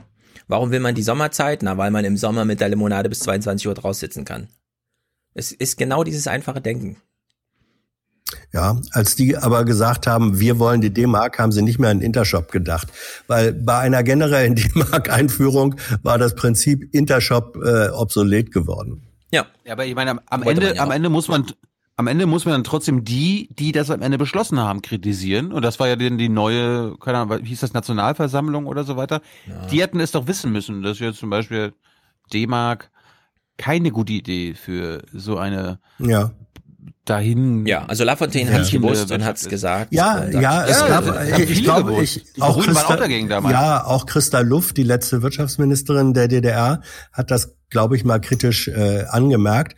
Aber da war, du hältst dann eben eine Lawine nicht mit der Blechschaufel Ja. auf. Und diese, Ich würd diese auch sagen- Lawine war ins die Rollen. Lawine Ja. wollte Kohl natürlich ins Rollen bringen. Und das Um es abzukürzen, die D-Mark kam, äh, ja, ein paar Chancen wurden verpasst, aber es ist jetzt auch nicht alles schlecht in, Westdeutsch in Ostdeutschland im Vergleich zu, zu wie andere Länder eigenständig die Transition gemacht haben, Polen, Tschechien, Slowakei. Damit will kein Ostdeutscher tauschen. Ich will es nochmal anmerken, ne?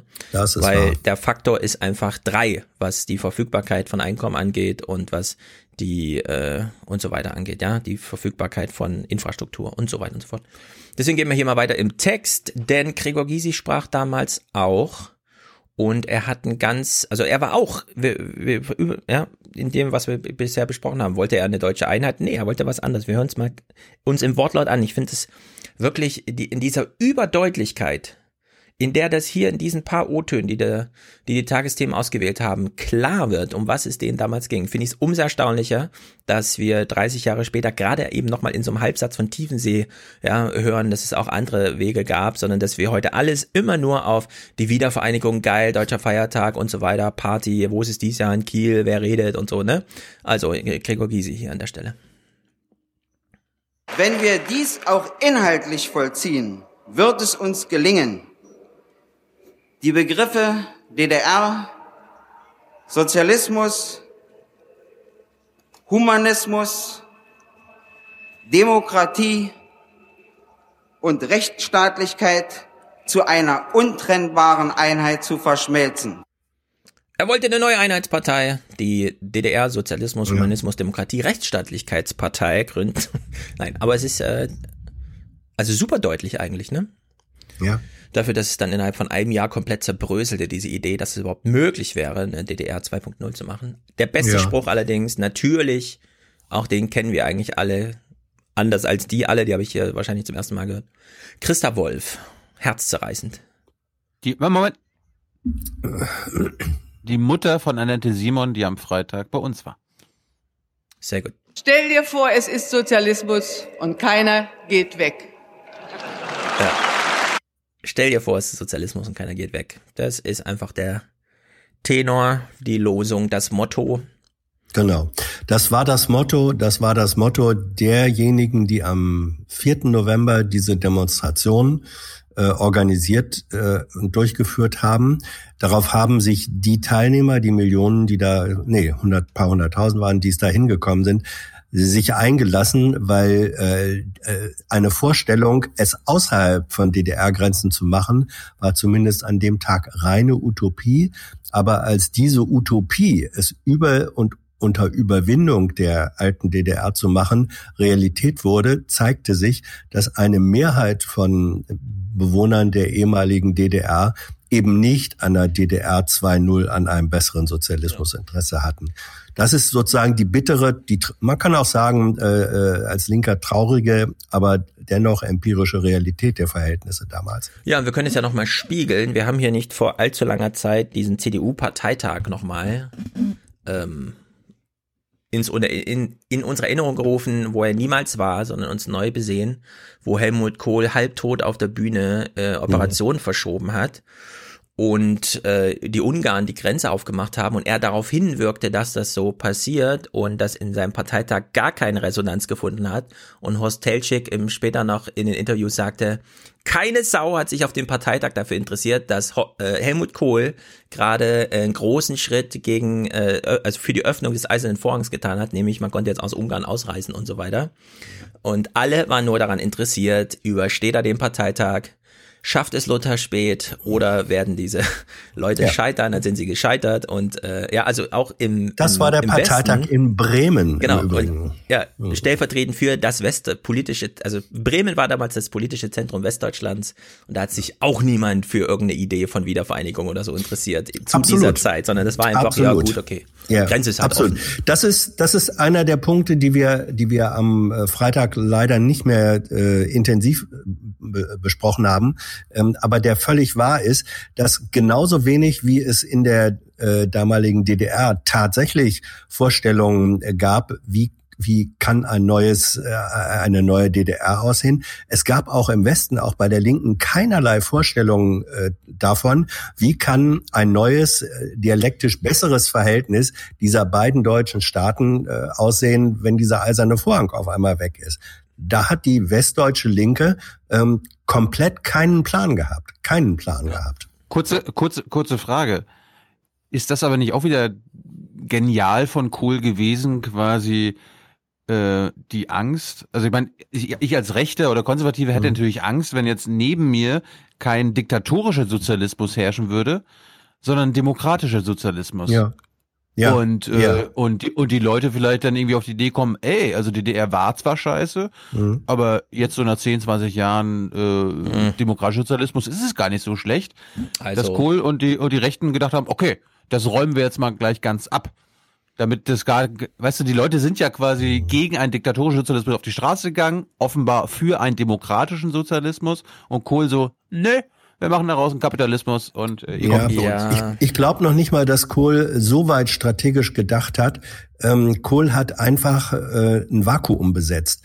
Ähm, was dieses Vakuum ist entstanden auch durch die Versäumnisse äh, der westdeutschen Linken, muss man sehr deutlich sagen. Und ähm, es war ja kein Zufall, dass Kohl äh, diese doch inzwischen schon längere Strickjackenfreundschaft mit Gorbatschow äh, hatte. Also Kohl war in seiner Genetik immer ein Antisozi. Ja, also äh, die Sozis waren für ihn das äh, im Wortsinne das rote Tuch und alles, was auch nur begrifflich mit Sozialismus zu tun hatte, war äh, für Kohl Teufelswerk, das man bekämpfen musste.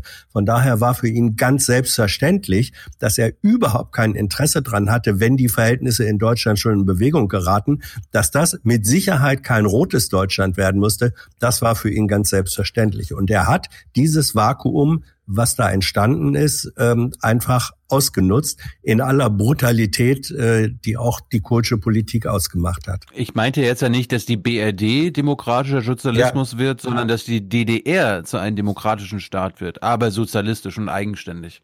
Ja, Nee, also die da Chancen ist, sind, äh, muss man leider sagen, minus eins Ja. gewesen, dass diese Gefahr Ja. besteht, denn die Mauer stand nicht ohne Grund. Ja. Absolut. Und äh, keine Mauer, keine Grenze zwischen Ost- und Westdeutschland heißt automatisch und genauso ist die Entwicklung gekommen und da sind die Politikmodelle fast egal. Äh, minus 15 Prozent Bevölkerungsentwicklung in Ostdeutschland innerhalb von 30 Jahren. Die westdeutsche, man kann jetzt natürlich Ja, rückblickend immer das sagen, war, das war, das war unabhängig von der, von der Wiedervereinigung, Stefan. Die Leute sind ja trotzdem geflüchtet, auch mit der D-Mark. Ja, aber wenn du jetzt gesagt hättest, es wäre keine Wiedervereinigung, sondern es wäre einfach eine DDR mit Freizügigkeit, wären die Leute trotzdem nach Westdeutschland gegangen. Wären auch gegangen. So, Ja, und klar. damit ist völlig egal, wie du den Osten regiert hättest. Der demografische Druck hätte wirtschaftlich zu den genau die gleichen Resultaten geführt wie jetzt. Dass die Demografie hier die Regierungsform immer schlägt, das wird immer übersehen. 1905 haben in Westdeutschland 36 Millionen Menschen gelebt. Jetzt gerade sind es fast doppelt so viel. In Ostdeutschland haben 1905 genauso wenig Menschen gelebt wie jetzt. Ja, und diese Entwicklung, dieser anhaltende Wachstum in Westdeutschland, was die Bevölkerung angeht, dem folgte einfach ein wirtschaftlicher Wachstum. Also so eine, eine demografischen Verdoppelung der Bevölkerung ja, in der Anzahl folgt einfach Wirtschaftswachstum. Da, wo diese Bevölkerungsverdopplung nicht stattfindet, folgt auch kein Wirtschaftswachstum. Deswegen war es fast egal, wer wie, wo, was, wann regiert und wer welchen Parteitag überlebt und so weiter. Ja, diesen Migrationsdruck von Ostdeutschland nach Westdeutschland hätte es ohne die Grenze, und die Grenze war nun mal weg, gegeben. Egal, ob die da ein eigenes Modell, Politikmodell oder eine Wiedervereinigung mit Bundesländern und starken Föderalismus und so weiter und so fort. Es ist Völlige Zustimmung. Völlige, das, das zeigt sich ja eben auch daran, dass bevor die Mauer aufging, äh, es diesen Migrationsdruck über das Ventil Ungarn gegeben äh, Aber auch hatte. nur ganz kurz. Und das der war schon ja, ja, tödlich sozusagen. Ja, ja, der, der war schon, der war schon tödlich. Und jetzt kann man nur sagen, wenn die Mauer nicht aufgegangen wäre, wäre Ungarn eben weitergegangen. Also der, der Migrationsdruck war so oder so da. Die DDR, man muss mal sagen, das alte DDR-System hatte so weit fertig, dass die Kräfte, die gesagt haben, lasst uns über einen besseren Sozialismus in der DDR, DDR 2.0, demokratisch ähm, nachdenken, die waren gesellschaftlich in einer ziemlichen Minderheit. Ähm, da hat so eine Demo wie die, wenn man die Bilder und die Reaktionen da vom 4. ähm, November nimmt, äh, täuscht ein Bild vor, was es aber empirisch für die Gesamtgesellschaft der DDR einfach nicht gab. Ja, die DDR bestand auch viel aus Landbevölkerung. Es war nicht alles nur Ja. urbanes Zentrum, Leipzig und Berlin. Es ist genau wie heute. Am Ende entscheiden alle und die paar wenigen, die ähm, sozusagen öffentlich sichtbar wurden. Klar, die waren öffentlich sichtbar, aber deswegen nicht politisch in einer Mehrheit oder auch nur sozusagen vorbildhaft für eine politische Mehrheit. Der Bericht hat es dann nochmal schön zusammengebunden. Die Übergangsregierung sollte das bestehende DDR-System erneuern, doch es kam anders. Nach der deutschen Einheit galten nur noch die Regeln der BRD. Ja, also alle Versuche, die damals gemacht wurden, zu denen kam es dann nicht. Man hätte natürlich überlegen können, ne, auf Bundesländerebene, ob man einfach, aber auch da kamen ja dann sozusagen die westdeutschen Eliten und haben die Ministerpräsidentenamt da übernommen. Deswegen war da im Grunde Ja, und, nicht und auch viel. die, und auch die, äh, man darf ja nicht vergessen, ähm, auch die Blo sogenannten Blockflötenparteien äh, der DDR, die da in der Nationalen Front dann als Die CDU zum Beispiel. die CDU Ost, das waren die allerersten, die dann sofort unter den Schoß äh, unter den äh, in den Schoß oder unter den Mantel der CDU West äh, gegangen sind und da am am konsequentesten eigentlich den Kohlkurs äh, mitgemacht haben. Ja. So, jetzt kommt ein ganz interessanter O-Ton von jemandem, der damals dabei war, nicht prominent, ihn kenne ich ihn nicht. Und der, während wir das hören, was er sagt, erinnern wir uns mal, es gab doch vor zehn Jahren oder so, oder so fast zehn Jahren, vor acht Jahren die Diskussion, ohne Facebook und Twitter hätte es den arabischen Frühling nie gegeben. Ne? Jetzt haben wir hier 89. Unter welchen Bedingungen hat es das eigentlich gegeben? Hier ist eine sehr, sehr schöne Erinnerung. nostalgisches Gefühl und man merkt, welche Kraft die Straße hat. Ich hatte das fast ein bisschen vergessen im digitalen Zeitalter, dass es auch toll ist, mit anderen gemeinsam auf der Straße zu sein und nochmal an diese Zeit erinnert zu werden. So, was heißt das für uns heute?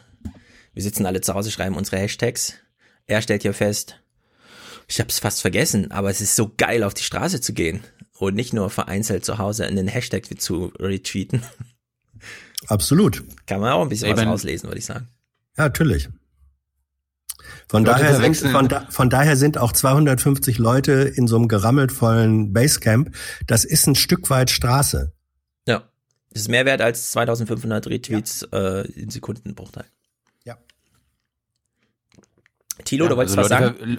Naja, Leute verwechseln ja oft irgendwie einen Facebook-Post oder irgendwie äh, eine Unterschrift in Anführungsstrichen auf change.org oder irgendein Retweet mit politischem Engagement. Nein, mhm. das ist auf die Straße gehen, mit deinem eigenen Körper sichtbar werden, ja. mit anderen Menschen zusammen.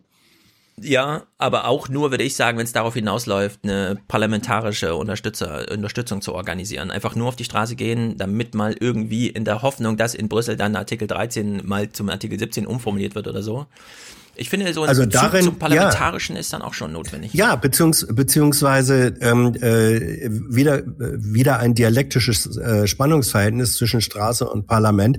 Das ist im Übrigen doch die wirkliche Bedeutung von Fridays for Future und auch da die symbolische Bedeutung von Greta, dass sie als Symbolfigur, aber eben nicht alleine, sondern dass sich ähm, dass sie der Kristallisationspunkt einer Bewegung ist, einer Jugendbewegung, die auf die Straße geht ja, die genau das, was Thilo eben völlig zu Recht gesagt hat, mhm. dass physisch, die physische Präsenz, die konstituiert sich dadurch, dass solche Symbolfiguren dann da sind, dass man sich an denen äh, auch äh, orientiert, dass das Motivation ähm, und Antrieb auch auch für andere ist. Ja, das, aber äh, das, das ist die Bedeutung der, der Bewegung und auch der Person. Genau, aber dann kommt Jan äh, äh, Albrecht von Lucke und sagt völlig zu Recht, 16 Monate Wüste, was Landtagswahlen angeht, mhm. bedeuten dann auch was, ne? Das ist dann, da muss ja. man erstmal durch das Tal ja, durchmarschieren ja, und am Ende dann, weil am Ende ist es, das hat Jenny übrigens sehr gut gesagt äh, auf der Bühne,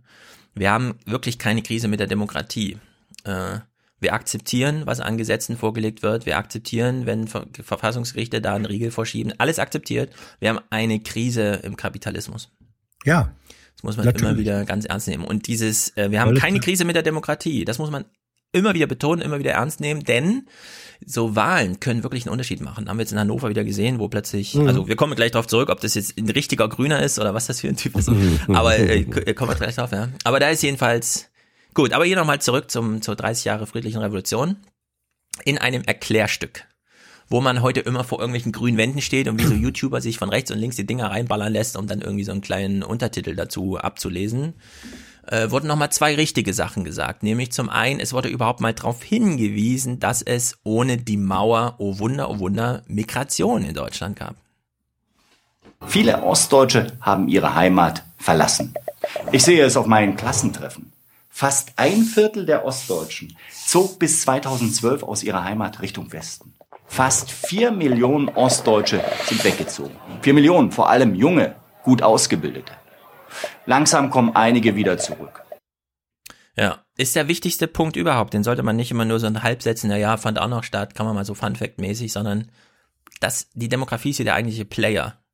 Und nicht ohne Grund war es eine Mauer, die Demografie, äh, also in dem Fall Migration, ja, eine demografische Entwicklung verhindert hat. Sollte man nicht vergessen. Aber ihr könnt auch warten, bis mein Buch fertig ist, dann steht ja alles drin. Zweiter Ton, äh, zweiter O-Ton, der hier nochmal ganz wichtig ist. Im Osten kann wesentlich weniger vererbt werden. Zwischen 2015 und 2024 sollen es im Osten rund 137 Milliarden Euro sein. Im Westen sind es 1124 Milliarden Euro. Ja, also Faktor 1 zu 9 oder so grob überschlagen, aber die Bevölkerung ist nicht 1 zu 9, sondern nur 1 zu 4. Kann man jetzt auch nicht mal überlegen. Ist ja, gibt's ja eine gewisse Disbalance die vielleicht Nein. aufzugreifen wäre. Das holen, das holen die die nächsten 20 Jahre noch auf. Ja. Könnte man nicht zum Beispiel mit einer ordentlichen Erbschaftssteuer 50 Milliarden Aufkommen im Jahr Jetzt kommen ja, nicht auf Scheiße Strukturförderung machen. Aber gut, ist ja nur ein Vorschlag. Äh, der Erbschaftssteuer-Soli. Richtig, der neue Soli, die neue Soli-Erbschaftssteuer. Mhm. So, Rainer Hasselhoff. Ähm, was wurde auch in diesem Podcast völlig zu Recht darüber gejammert, dass die Wessis im Osten die Posten übernommen hatten. Jetzt haben wir aber einen Ministerpräsidenten im Osten, der aus dem Osten kommt, nämlich Rainer Hasselhoff. Wojtke. Wojtke auch. Wojtke auch? Oh, okay. Haben Schwesig auch. Heißt der Hasselhoff? Ich dachte, das wäre David Hasselhoff. Hasselhoff heißt er. Also Hasselhoff. Hasselhoff. Hasselhoff. Hasselhoff. Hasselhoff. Ja. Mhm. Gut, ähm, Karim Joska hat ihn besucht da. Moment, Moment. Ja? Kretschmer ist auch aus dem Osten, äh, Schwesig ist aus Brandenburg, also Ah, mittlerweile. Ramelow, okay, okay, okay. Rammel, Ramelos und Wessi. Ja. Das war's. Sind es mittlerweile alle Ossis, ja? Stimmt. Ja, bis- ist Aber, aber Bis- du hast recht, du hast, du hast recht quasi nach der Wende, ne, da kam ja Biedenkopf, wurde, Mhm. wo, wo kam der her? Baden-Württemberg. Baden-Württemberg. Nee, nee, nee, nee, nee, nee, nee. spät. Rheinland-Pfalz Rheinland-Pfalz oder, oder, Rheinland-Pfalz, nee, der war Ministerpräsident in Rheinland-Pfalz und kam dann zu uns nach Ja, ja, und der kam Nee, warte mal, Biedenkopf war doch Sachsen. Wie heißt der bei uns? Ja. Vogel. Bernhard Vogel. Bernhard der war Vogel. vorher schon Ministerpräsident Ja, in ja. Ja, ja. Rheinland-Pfalz oder so. Aber, aber Bienen, ja, aber Biedenkopf kam aus der nordrhein-westfälischen CDU. Der, der, der war ja einer, der früher mal zum Kohllager gehört und gehörte und dann von Kohl düpiert ist und der sozusagen in den Osten geflüchtet ist. Jedenfalls, bei der Frage, konnten nicht die Ossis mal einen eigenen Durchmarsch durch ihre ähm, Institutionen machen und so weiter, ne? Die ähm, initiale Bewegung von Rainer Hasselhoff Richtung gesamtdeutsches Land und eigener Biografie finde ich super lustig. Karamioska stand mit ihm an irgendeinem alten Grenzposten, wo man noch mal auch eine Tagesthemensendung machen kann und so weiter. Und da hat Hasselhoff diese schöne Anekdote hier erzählt. Wir sind zu Hause geblieben, wir hatten ja auch kleine Kinder und äh, meine Frau hatte dann auch Da geht es jetzt um den Tag des Mauerfalls, als ganz kurz in den Nachrichten kam, 20 Uhr, die Mauer ist offen und keiner wusste, muss ich jetzt bis morgen warten, bis Nachrichten kommen, wo ist mein Twitter? Achso, ist noch nicht erfunden. Also, ne, 9. November 89. am Wochenende noch Dienst, sie ist Zahnärztin gewesen und äh, wir haben uns ganz ordentlich dann um ein Visum bemüht. Hier habe ich das sogar noch. Das habe ich am 11.11.89 bis zum 10.05.1990 erteilt bekommen. Und dann sind wir am 11.11. nach dem Dienst meiner Frau losgefahren nach Berlin. Mit einem Visum, obwohl in Berlin die Mauer schon offen war. Ich, wir hätten eigentlich eher gekonnt, denn es kam keiner zum Dienst. Äh, die waren alle schon unterwegs im Westen das Geld holen, äh, so dass wir also völlig umsonst äh, dort äh, den Zahnarztdienst sichergestellt haben. Ja. Revolution, warte mal, wo muss ich mich anstellen? Wo muss ich warten? Ah, hier, alles klar. Schalter A, Dienstnummer so und so und dann Ja. Zettel. Revolutionäre. Genau. Es gibt Prior Priority Boarding auch für Revolutionäre.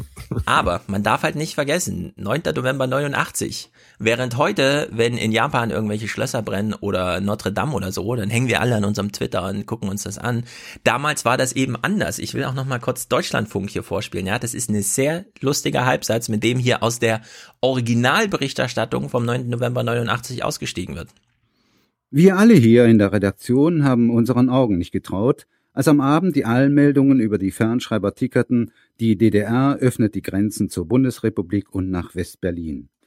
Nun war ja unser eins bisher an Pferdefüße gewohnt, bei Ankündigungen der DDR-Obrigkeit, was mehr Freiheit angeht für die Menschen in der DDR, und so ließ uns der Passus in der Verlautbarung aus Ostberlin stutzen, Privatreisen ins Ausland könnten beantragt werden, die Genehmigung Genehmigungen würden kurzfristig erteilt. Erst langsam verdichtete sich dann der Eindruck zur Gewissheit, dieser 9. November ist der Tag, an dem die Berliner Mauer ihr Schrecken verliert, der Tag, an dem der Stacheldraht an der Grenze DDR-Bundesrepublik, wie es scheint, überflüssig wird. Tja, den Rest der Nacht hat der Deutschlandfunk dann übrigens Musik gespielt, aber das ist eine andere Geschichte. So, du hast also irgendwann im Deutschlandfunk 18 Uhr gehört, die Mauer ist offen. Halt, nein. 19 nein, Uhr, Nein. 20 Uhr, 1945, wann auch immer. Genau, und dann, so, ich, ich darf da eine, eine biografische ähm, Eigen, einen Du Eigenbeitrag warst DJ leisten. an dem Tag, oder was? Äh, Fast. Ich hatte, ich hatte, ich hatte an dem Tag Moderation dieses sympathischen Bremer Regionalmagazins. Und es war so, ich meine, ihr habt ja schon gesehen, die Pressekonferenz, die Schabowski-Pressekonferenz, die ja verlinkt ist, ist damals live im DDR-Fernsehen in voller Länge übertragen worden. Mhm, zu Live. welcher Zeit war das? Abends irgendwann. Das, ja, das 19 war Uhr oder abends. Das war äh, um war schon 19, ich glaube zwischen, es war schon dunkel, es war so äh, zwischen 18 und 20 Uhr, also genauer kann ich es jetzt nicht eingrenzen, vermutlich eher zwischen 19 äh, und 20 Uhr. So, und es war damals, das war ja in Bremen, es war damals so, eine Besonderheit, wir haben bei Radio Bremen ja die Möglichkeit gehabt, Ostfernsehen zu gucken. Hatte sonst natürlich niemand, weil, ähm, also wir waren da großflächig im Teil der Ahnungslosen, weil terrestrisch gab es natürlich Ostfernsehen nicht. Aber über den Schaltraum äh, von Radio Bremen haben wir dann über äh, ARD-interne Leitungen äh, DDR-Fernsehen gucken können. Und so war es, dass während unsere Sendung lief, unser Programm lief, ähm, Radio Bremen und ARD haben die Kollegen in ihren Büros ähm, sich das Ostfernsehen angeguckt und die Übertragung dieser Pressekonferenz. Und dann kam eben kurz vor Ende der Sendung, die ich da moderierte, kam ein Kollege rein äh, ins Studio, während der vorletzte Film lief und sagte, du, der Schabowski hat gerade gesagt, ähm, ab sofort könnte man ausreisen aus der DDR.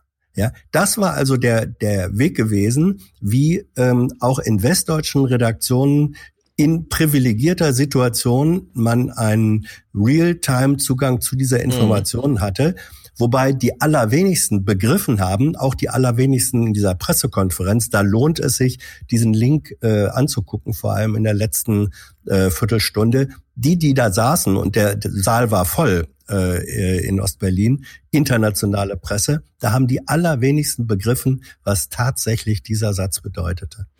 Ja, und dann wollte man wissen, was bedeutet denn, hat Deutschlandfunk angemacht und dann wurde Mozart gespielt ja, und dann kam Beethoven ja, und dann kam ja, Bach und dann kam Händel und dann hatte man alles hundertjährige, tausendmal die haben, die haben in Köln, ich glaube, äh, die haben da was von Köln aus hauptsächlich gesehen, die haben es in Köln am wenigsten begriffen. Ja.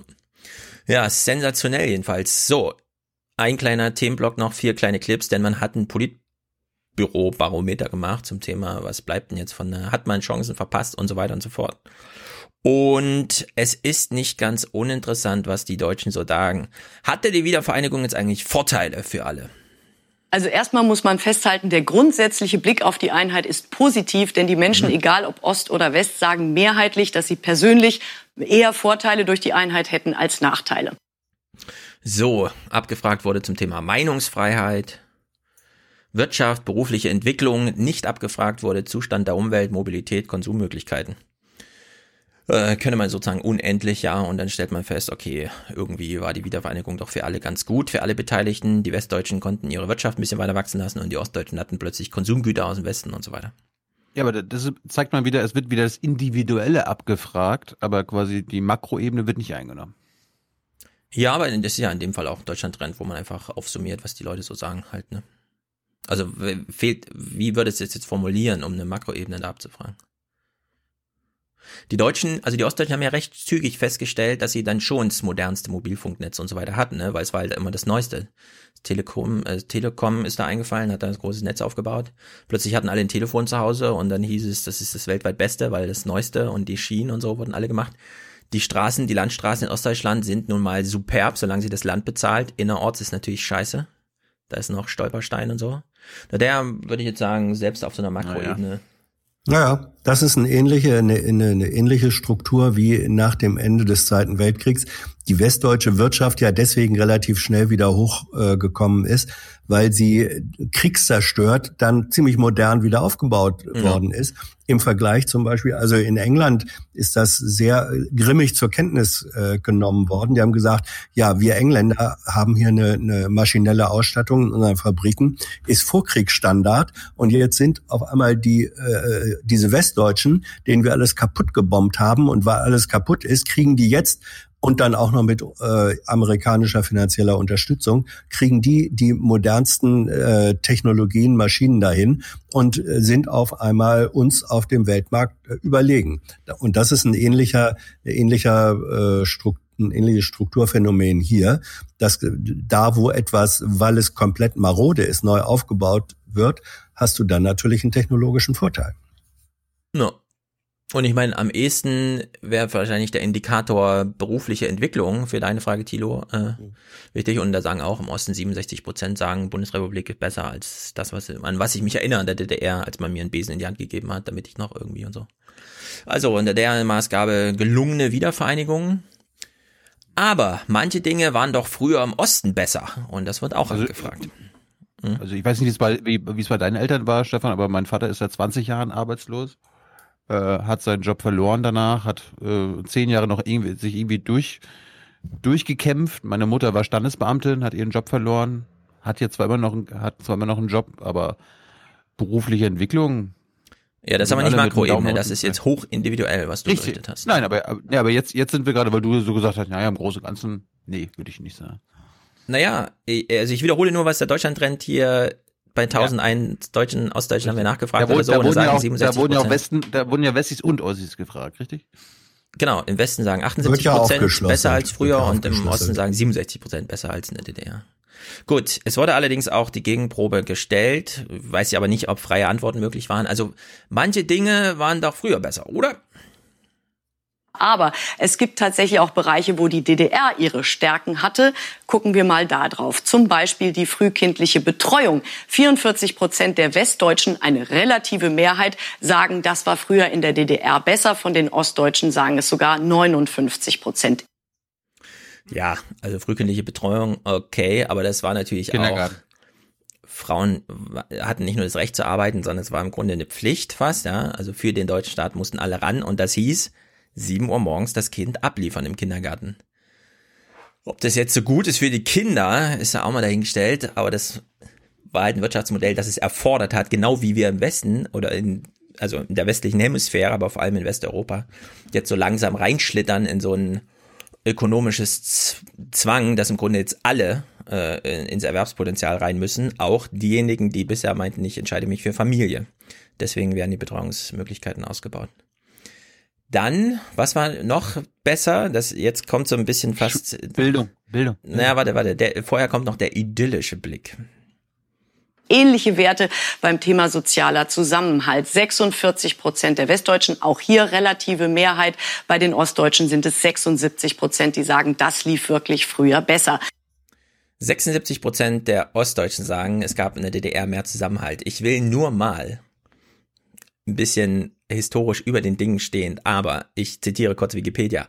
Mit seinen zuletzt rund 189.000 Angehörigen deckte das Netz aus inoffiziellen Mitarbeitern nahezu alle gesellschaftlichen Bereiche der DDR ab und bildete somit eines der wichtigsten Herrschaftsinstrumente und Stützen der SED-Diktatur.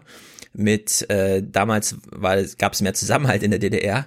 Ja, es gab mehr Zusammenhalt, schön und gut, aber es gab unter denen, die sich nicht zu einfach gemacht haben in der DDR, auch ein großes Misstrauen, nicht nur dem Staat gegenüber, sondern auch den Nachbarn, Freunden und der eigenen Familie gegenüber. Also diese Idee von der Zusammenhalt war damals gut, galt wahrscheinlich für 80 Prozent, so ein Gefühl, ne? Aber das darf man dann auch nicht vergessen, was, womit wir es hier zu tun haben.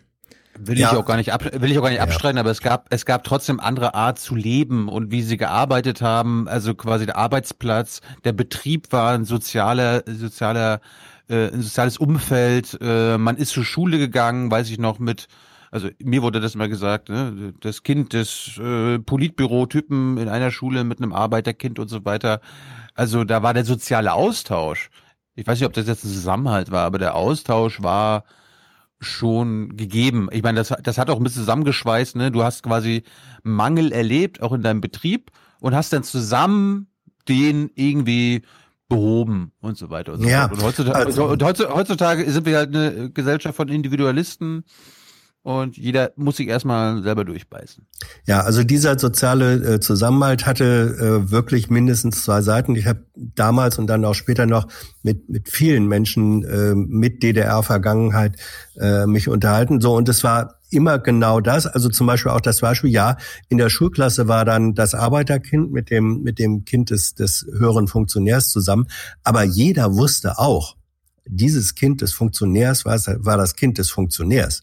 Ja, also äh, das Potenzial, auch das Machtpotenzial, was da drin ist, das ist, kannst du analog sehen äh, dazu. Ich bin auch in der ähm, äh, in der Schulklasse zusammen äh, gewesen mit Kindern von Unternehmer, denen gehörten große Fabriken. Und da wusste auch jeder, äh, der Typ, der kein guter Schüler war, ähm, äh, der der ist nicht sitzen geblieben. Da kam dann eben mal von den Unternehmereltern, ähm, dann wurde ein neues Boot für den für den Ruderverein Ja, der Schule gespielt. Und Ja. und diese diese Formen, also so Zusammenhalt, Kontrolle, ähm, Machtposition ist in gewisser Weise auch eine Einheit gewesen. Ja, zum Thema Bildung. Taucht natürlich jetzt hier auf. Ich habe Thilos Reaktion eben schon gesehen, aber auch hier, äh, wir gucken uns das jetzt mal an, was die Deutschen da sagen zum Thema Bildungssystem. Und danach werde ich uns auch nochmal aus der Komfortzone rausholen. Nur bei einem Thema, da sind sich Ost und West äh, nicht einig, sondern unterschiedlicher Meinung, das Schulsystem. 25 Prozent der Westdeutschen sagen, das war früher besser. Also eine deutliche Mehrheit sagt, das ist heute in der Bundesrepublik besser. Bei den Ostdeutschen liegt die Mehrheit mit 63 Prozent bei denen, die sagen, das Schulsystem in der DDR, das war früher besser. 63 Prozent sagen, das DDR-Schulsystem war besser. Hm. Kein Wunder. Hier wurden die letzten 30 Jahre auch viele, viele Legenden gestrickt und man hat sich ausgeruht auf so einer Idee von, na, alle haben bis zur achten Klasse zusammen gelernt. Also das ostdeutsche Schulsystem bedeutete politische Kontrolle über die Bildungsbiografie und zwar zentral von der Partei, Staatsbürgerkunde, Samstagsunterricht, Schulbeginn 7 Uhr und so weiter und so fort. Ja und? Was Bitte? hat das mit dem System jetzt zu tun? Bitte? Viel. Das Hast du gerade gesagt, System. ja und, Tilo? Hast du gerade ge ehrlich gesagt, ja, und? Hab ich ich, ich habe gerade ja und gesagt, ja. Okay, ich zähle die Liste Du- nochmal auf. Du, du, du, nein. Hier geht's um eine Einheitsschule und äh, dass Leute zusammen in einer Klasse gehen und du gehst jetzt wieder auf den Inhalt, was denen da indoktriniert wurde. Nein, nein, ich frage ich frag einfach, ähm, die Leute wurden gefragt, war es früher in der DDR, war das Schulsystem der DDR besser? Dann sagen 63 Prozent der, DDR, der ehemaligen DDR-Bürger ja. Ja, Und dann sage ich, was- was- das was- Schulsystem was- der DDR bedeutete politische Kontrolle der Bildungsbiografie zentral gesteuert von der Partei. Staatsbürgerkunde, Samstagsunterricht, Schulbeginn 7 Uhr morgens. Und da fragst du mich ehrlich, ja und? Ist das so Das eine Schulsystem Provokation oder für- was soll das sein? Nee, Ich glaube, du willst gerade provozieren. Das Schulsystem bezieht sich auf, Westen hat ein dreigliedriges oder zweigliedriges System und im Osten gab's ein, äh, ein Einheitsschulsystem. Ah, da bin ich mir nicht so Da, sicher. darauf, darauf bezieht sich das. Also so, so würde ich das verstehen. Wenn du das so wie du es gerade gesagt hast äh, verstehst, dann würde ich natürlich auch sagen, dass der Osten, das Ostsystem war schlechter. Aber das Schulsystem an sich natürlich besser. Ja, also ich glaube, wenn man in der Tat, wenn man, wenn man in der Tat, und das ist ja jetzt auch wieder äh, so eine natürliche ähm, äh, menschliche Eigenschaft, wir blenden eher negative Erfahrungen aus. So, und ähm, ein Strukturelement des DDR-Schulsystems, das nämlich alle ähm, relativ lange gemeinsam in einer Klasse waren, das wird natürlich heute im Vergleich zu einer früher äh, oder ja früher selektierenden äh, Dreigliedrigkeit wird heute gesagt, nee, diese diese organisatorische Form des Zusammenhalts, die war schon besser. Auf der Ebene ist das sicherlich so. Es gilt aber doch gleichwohl das, was Stefan gesagt hat. Die äh, einer der Gründe, warum es diese Eingliedrigkeit gab, lag genau in der Selektion, in der Kontrolle und, und, und. Und das wird, glaube ich, bei denen, die heute sagen, jetzt als Ex-DDR-Bürger, ähm, doch, das war damals besser, diese Dimension wird schlicht und einfach in der Bewertung ähm, ein Stück weit ausgeblendet, verdrängt, wie auch immer. Es ist doch beides wahr.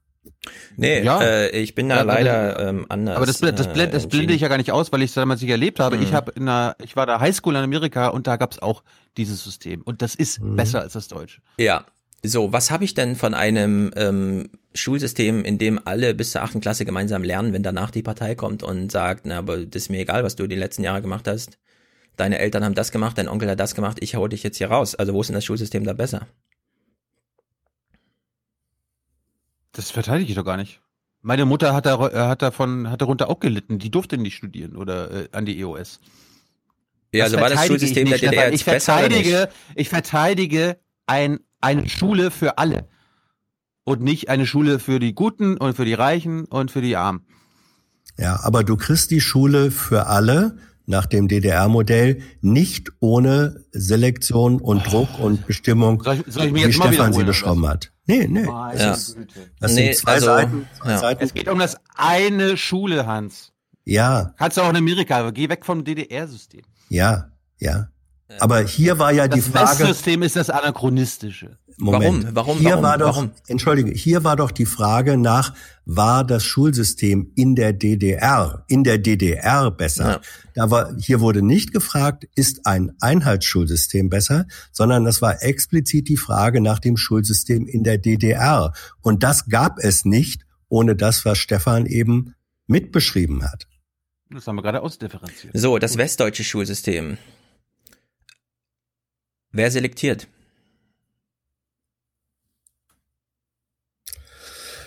Wer selektiert, Ah. Thilo? Welche Schule, Vorstellung hast du vom westdeutschen System? Wer selektiert? Wer entscheidet, welche Kinder auf Gymnasium gehen? Die Eltern mit, äh, ganz nach ihren Wünschen, aber natürlich auch die Lehrer und die Schule. Nein, das ist komplett falsch. Es entscheiden allein die Eltern. Die Schulen, die Anschlussschulen ab der vierten Klasse, denen ist verboten, die Zeugnisse der Grundschule zu sehen. Die dürfen nicht mit den Eltern, der, äh, mit den Lehrern der Grundschule sprechen. Es entscheidet allein in, zumindest in Hessen, als großes westdeutsches Bundesland, es entscheidet alleine der Elternwunsch, wo die Schüler hingehen. So, wenn man jetzt sagt, es wird im Westdeutschland zu viel selektiert und so weiter, im Osten wurde selektiert. Im Westdeutschland wird nicht selektiert. Alles, was wir am westdeutschen Schulsystem kritisieren, da ne, vererbt sich Herkunft und so weiter und so fort. Das hat mit dem Schulsystem in dem Sinne zu tun, dass es den Eltern größtmögliche Freiheit, nämlich jede Freiheit gibt. Du kannst entscheiden, wo du dein Kind anmeldest und eine der Schulen, die du auswählst, muss dein Kind nehmen. Egal welches Grundschulzeugnis es hat, egal welche Empfehlung es hat. Na, und das, ja. Das kann man, natürlich kann man sich mega idealisieren. In Deutschland wird ja nach der vierten Klasse alles zerrissen und so weiter. Wenn man sich im Detail anguckt, ist alles ganz anders, als man glaubt. Und diese Verherrlichung des ostdeutschen Schulsystems, ja, die, äh, da sollte man jetzt 30 Jahre später auch einfach mal einen Schlussstrich ziehen. Stefan, ähm, in Berlin wird. Da hat man sogar sechs Jahre Grundschule. Wollte ich gerade sagen. Und diese sechs Jahre Grundschule sind natürlich besser als vier Jahre, weil ähm, die Entscheidung nach vier oder dann nach eben sechs Jahren ist natürlich äh, eine Entscheidung. Und da sage ich, und ich habe ja beide Schulsysteme kennengelernt, mir ist es lieber, äh, erst nach sechs Jahren. Mir wäre es noch lieber erst nach acht Jahren, weil das mehr und auch gemeinschaftliche Entwicklungschancen äh, bietet. Also zum einen diese systemische äh, Frage ähm, spielt schon eine Rolle. Und das Zweite ist, auch du hast ja recht, in Westdeutschland äh, äh entscheidet der Elternwunsch. Nur, wie konstituiert sich der Elternwunsch? Ganz Durch genau. welche Fragen?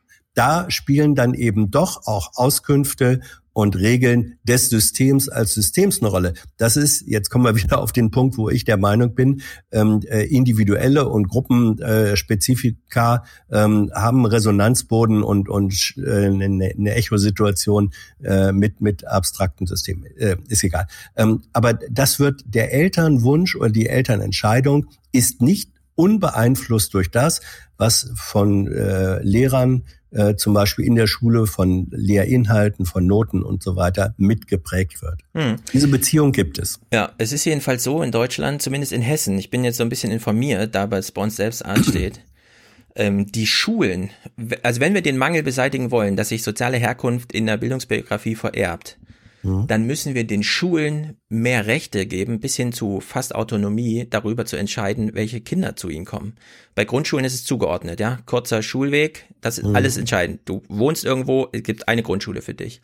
So, danach würde ich dafür plädieren, sollten wir überhaupt erstmal ein System aufbauen, dass die Schule entscheidet, welche Durchmischung es äh, sie haben will. Es gibt extrem viele Lehrer, wir kennen einige, die sehr darunter leiden, dass ihre Schüler morgens eine Stunde im öffentlichen Nahverkehr verbracht haben, völlig übermüdet ankommen, ähm, zu Hause überhaupt gar keinen sozialen Kontext aus ihrer Schulrealität äh, noch haben am Nachmittag, sondern dann vom Fernsehen versauern, nur weil die Eltern irgendwie die Vorstellung haben, die kriegen wir schon zum Abitur, das ist nämlich wichtig. Also sehr viel Leid wird in Deutschland produziert, weil wir hier kein selegierendes, und zwar ordentlich selegierendes System haben, sondern weil nur der Elternwille entscheidet. So, und ja, deswegen diese Verherrlichung des Ostdeutschen und die völlige Übersehen der Probleme im westdeutschen Schulsystem, auf beiden Seiten, ja, große Problematik, aber ich finde, hier sollte man jetzt, es ist 2019 auch an der Zeit, äh, diese Bildungsfragen mal ehrlich zu beantworten. Und dazu gehört, ja, man hat zwar gemeinsam gelernt in der DDR, aber am Ende hat dann das gar nichts zu gar nichts gebracht, denn da gab es Selektion, die wir nicht wollten. In Westdeutschland gibt es zu wenig Selektion, äh, Selektion da setzen sich einfach Eltern mit ihrem Willen durch. Ja, in Westdeutschland setzen sich einfach Eltern mit ihrem Willen durch. Ja, ist ja auch eine Form von Selektion. Ja, ja klar, aber da könnte man ein Schulsystem dagegen bauen. Wenn so die Schule es. mitentscheiden dürfte, wenn wir da ein System so ist hätten, es. So ja, dann ist könnte man es. das Problem lösen. Ja, dass die Vorteile des längeren gemeinsamen Lernens mit vernünftigen Entscheidungsfaktoren im Zusammenwirken zwischen Schule und Eltern also sozusagen eine Verschränkung von Staatlichkeit, äh, Familie und Gesellschaftlichkeit. Ja, und das da- ist natürlich, das ist natürlich äh, die Richtung, in die Schule und Bildungssystem System sich entwickeln Genau. muss. Und da machen nämlich die Schulen gerade Revolution gegen die Eltern, indem, wenn neue Schulen gegründet werden, dann sind das IG Essen, integrierte Gesamtschulen, wo man zwar nach der vierten Klasse einen Schulwechsel hat, aber dann zumindest bis zur neunten Klasse zusammen lernt und zwar in einem Klassenraum auch unterschiedliche Kurse betreffend. Ja, da lernen dann diejenigen, die auf den Hauptschulabschluss zugehen, genauso mit den Gymnasiasten zusammen bis über- zur neunten Klasse. Ja, da übernehmen eben in, in dem, was realiter möglich ist, zum Teil jetzt diese, wie du es nennst, schulrevolutionären äh, Entwicklungen, Elemente, positive Elemente von dem, was auch ein Stück weit das DDR-Schulsystem mit ausgemacht hat. Ja, aber wenn ernsthaft jemand kommt, 2019 und sagt, äh, das westdeutsche Schulsystem finde ich scheiße, ich will das von der DDR auch hier, dann sage ich, Leute, keine Diskussion, lest erstmal irgendwas dazu, informiert euch, aber macht's euch nicht so einfach. Ich glaube, Diesen Mythos wollte auch- ich hier mal aufgeklärt ja, haben. Ich, ich glaube, dem läuft aber mindestens hier auch keiner hinterher. Hoffentlich. Abschließend, Klaus Kleber hat noch eine Empfehlung gemacht, die wir natürlich gerne aufgreifen, weil genauso haben wir uns das im Aufwärm-Podcast immer gewünscht. Dieser Herbst, Spätherbst 2019, 30 Jahre nach 89, ist eine Saison der Erinnerungen an das, was damals passiert ist. Große Erinnerungen. Aber gerade die fasst man manchmal am besten in kleinen Formen.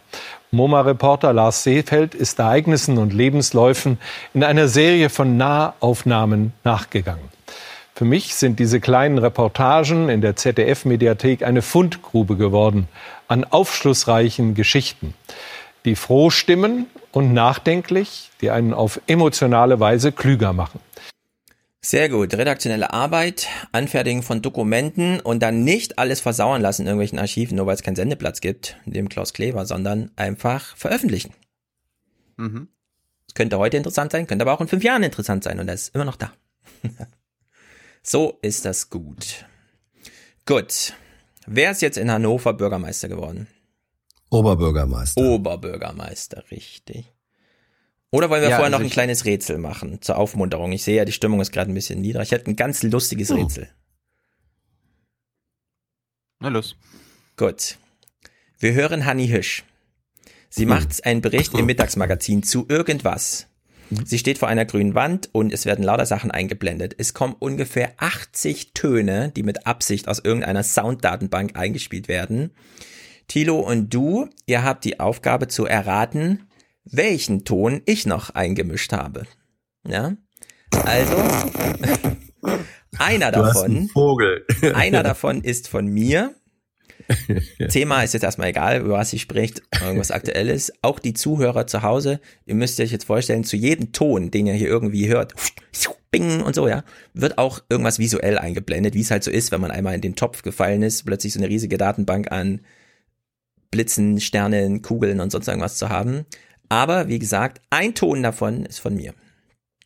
Gesundheit-Apps. Wichtiger Schritt ins digitale Zeitalter mit großem Nutzen für die Patienten oder doch überschätzte Spielerei? Hanni Hüsch geht mit der Zeit und hat eine klare Meinung.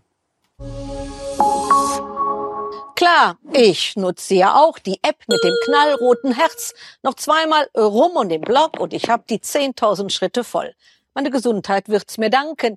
Die hier kostet nix, macht ein gutes Gefühl. Schließlich ist die digitale Selbstoptimierung deutscher Volkssport und Goldstaub für die App-Entwickler. Und jetzt also wird's noch toller. Der putzmuntere Gesundheitsminister greift zur Finanzspritze für die Startups. Gesundheits-App auf Rezept, hurra, die Kasse zahlt. Dr. Smartphone kuriert mit. Blutzucker tracken, Migräne managen, Online-Übungen im Kampf gegen Depression und Angst. Das alles mag sinnvoll sein. Aber hilft die App auch heilen, so wie es Pillen müssen, die die Kasse zahlt? Apps prüfen wird das Bundesinstitut für Arzneimittel. Aber wie genau definiert es den Nutzen und was dient als Wirkungsnachweis? Viel Gießkanne, wenig Evidenz. Trotzdem zieht der Minister die Sache im Galopp durch und verordnet, für ein Das- Jahr wird gezahlt. Ja. Von den Kassen und damit von Ihnen, den Der Galopp, Beitragszahlern. es war deutlich. Mit und ohne Smartphone. Es war der Galopp. Digitale Zukunft, na klar. Aber bitte nicht im Hauruck-Verfahren. Meine Meinung. Und Ihre? Also ihr sagt beide der Galopp, Ja, natürlich. weil da kein Galopp noch eingeblendet wurde, oder was? Wie habe ich Nein, verraten? weil das, ähm, ja, weil, weil es ist sowas von ein akustischer Karlauer, den macht selbst Hanni Hüsch nicht. Okay, wir hören ihn nochmal. Ich wollte es auflösen mit hier, bitte. Trotzdem zieht der Minister die Sache im Galopp durch und verordnet, für ein Jahr wird gezahlt. Ich kann da also nicht arbeiten. Ich bin nicht gut genug. Ich kann das nicht so subtil wie die anderen alle eingespielt worden einspielen. Wieso macht man sowas, Hans? Gibt's noch eine Erklärung oder? Ähm, es, man, man denkt dann immer, ach, wie können wir das veranschaulichen und äh, vergisst dabei, dass nicht jede Veranschaulichung notwendigerweise besser ist als keine. Ja. Wir würden Sie das ja gerne mal fragen im Regierungstagebuch, aber sie möchte nicht. Ach, schade. Ja, ist jedenfalls 13.18 Uhr oder so, so wird sowas gesendet. Ist das, ist das Morgenmagazin? Was Mittagsmagazin. 13 Uhr ist eher Mittagsmagazin. Es sei denn, es handelt sich um Menschen, die in ihrem Sabbatjahr ja, richtig. und so weiter. Mhm. Ja. ja, sehr gut. gut, Hannover. Äh, dort gab es eine Zeitenwende. Und gut, dass wir Hans Jessen hier dabei haben, denn selbst Hans Jessen ist noch nicht äh, jung genug, nee, alt genug, um zu erleben, wie es war, als Hannover keinen Oberbürgermeister von der SPD hatte. Stimmt. Seit drei, seit 73 Jahren, oder nee, 73 Jahre lang gab es einen Oberbürgermeister der SPD in Hannover. Ja. Und das war jetzt schon vor der Stichwahl klar, dass es keinen neuen geben wird und zum ersten Mal entweder einen von der CDU, obwohl er parteilos war, oder äh, von den Grünen. Und wir erinnern uns, wir hatten das vor einem halben Jahr oder so hier auch schon im Podcast. Äh, der Eckhard Scholz, der von der CDU unterstützt war, war ja der VW-Manager. Mm, ja, richtig. Der ja. noch nicht mal in Hannover lebt, sondern in Braunschweig. Und da hatten wir ja auch schon prophezeit, okay, das wird schwer für ihn. Und äh, wie schwer es ist und was man so an den letzten Tagen im Wahlkampf macht, als alter VW-Manager, hat uns Hallo Niedersachsen mal gezeigt, vor der Wahl. Guten Morgen. Es ist kurz vor halb sechs und der Kandidat schon auf Touren. Eckhard Scholz kennt das Revier hier. Bis voriges Jahr war das VW-Werk in Hannover-Stöcken auch sein Arbeitsplatz. Chef von über 10.000 Autobauern. Hm. Auch wieder neue Brötchen.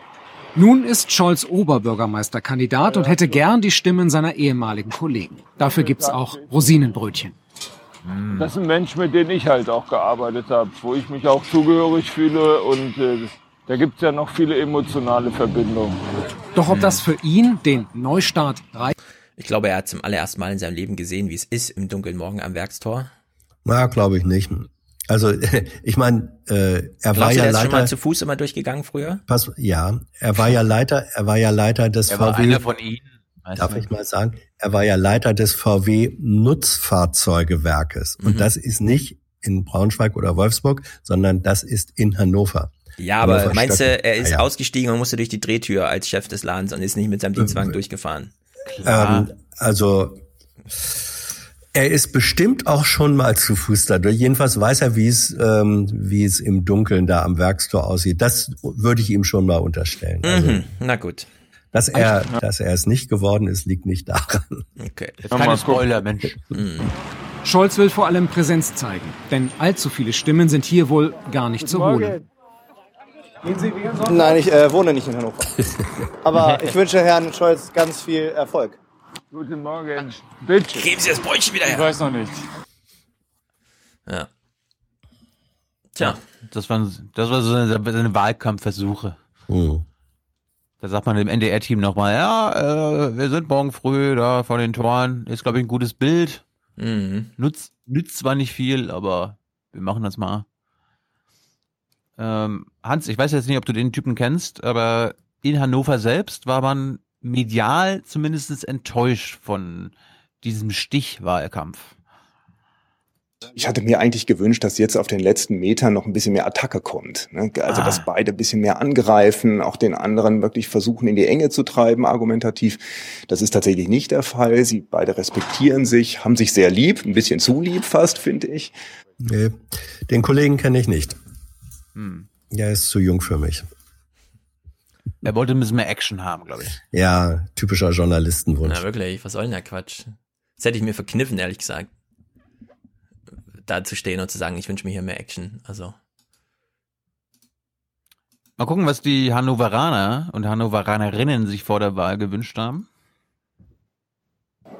Ich finde am dem Wahlprogramm gut Ausbau der Fahrradwege, auch ähm, autofreie Innenstadt tatsächlich. Und ich liebe mein Auto. Aber das würde ich gut finden, weil das ist ja wirklich Kollaps da. Finde ich super. Ist einfach so ein Stimmungsbild, was ich so unter Freunden und Kollegen so gehört habe, dass Grün eben momentan ganz wichtig ist, Umweltschutz und so weiter. Also ich wünsche mir ja im Grunde genommen kostenfreien öffentlichen Nahverkehr, das wäre für mich wichtig, verbunden mit Parkraumbewirtschaftung. Das wäre für mich schon eine interessante Sache und natürlich Wohnungspolitik, das ist klar. Ich arbeite im ambulanten Pflegedienst und ich benötige das Auto vom Patient zu Patient zu kommen. Und ich habe Angst, dass wenn die Grünen gewinnen, dass wir dann womöglich mit dem Fahrrad zu den Patienten fahren müssen. Das würde sich ähm, sehr schwierig gestalten, sage ich es mal so. Glaubt sie das wirklich? Also da frage ich mich immer, glaubt sie wirklich, dass wenn die Grünen kommen, dass sie dann plötzlich ein Autoverbot hat und nicht ein Fahrrad jeden Tag zu den jeweiligen Patienten pendeln muss? Ökodiktatur, weißt du. Fürchte ja. Aber ich fand gut, die Oma, die äh, durch ihre Freunde mitbekommen hat, dass Ja, die das Grünen jetzt relevant sind. Umweltschutz und Ja, so. Hat sie im Fernsehen gesehen, so wie das mit dem Krieg immer. Hab ich im Fernsehen gesehen. Ja. Hm. Gut, dann war Sonntag, 18 Uhr. Das Ergebnis stand fest.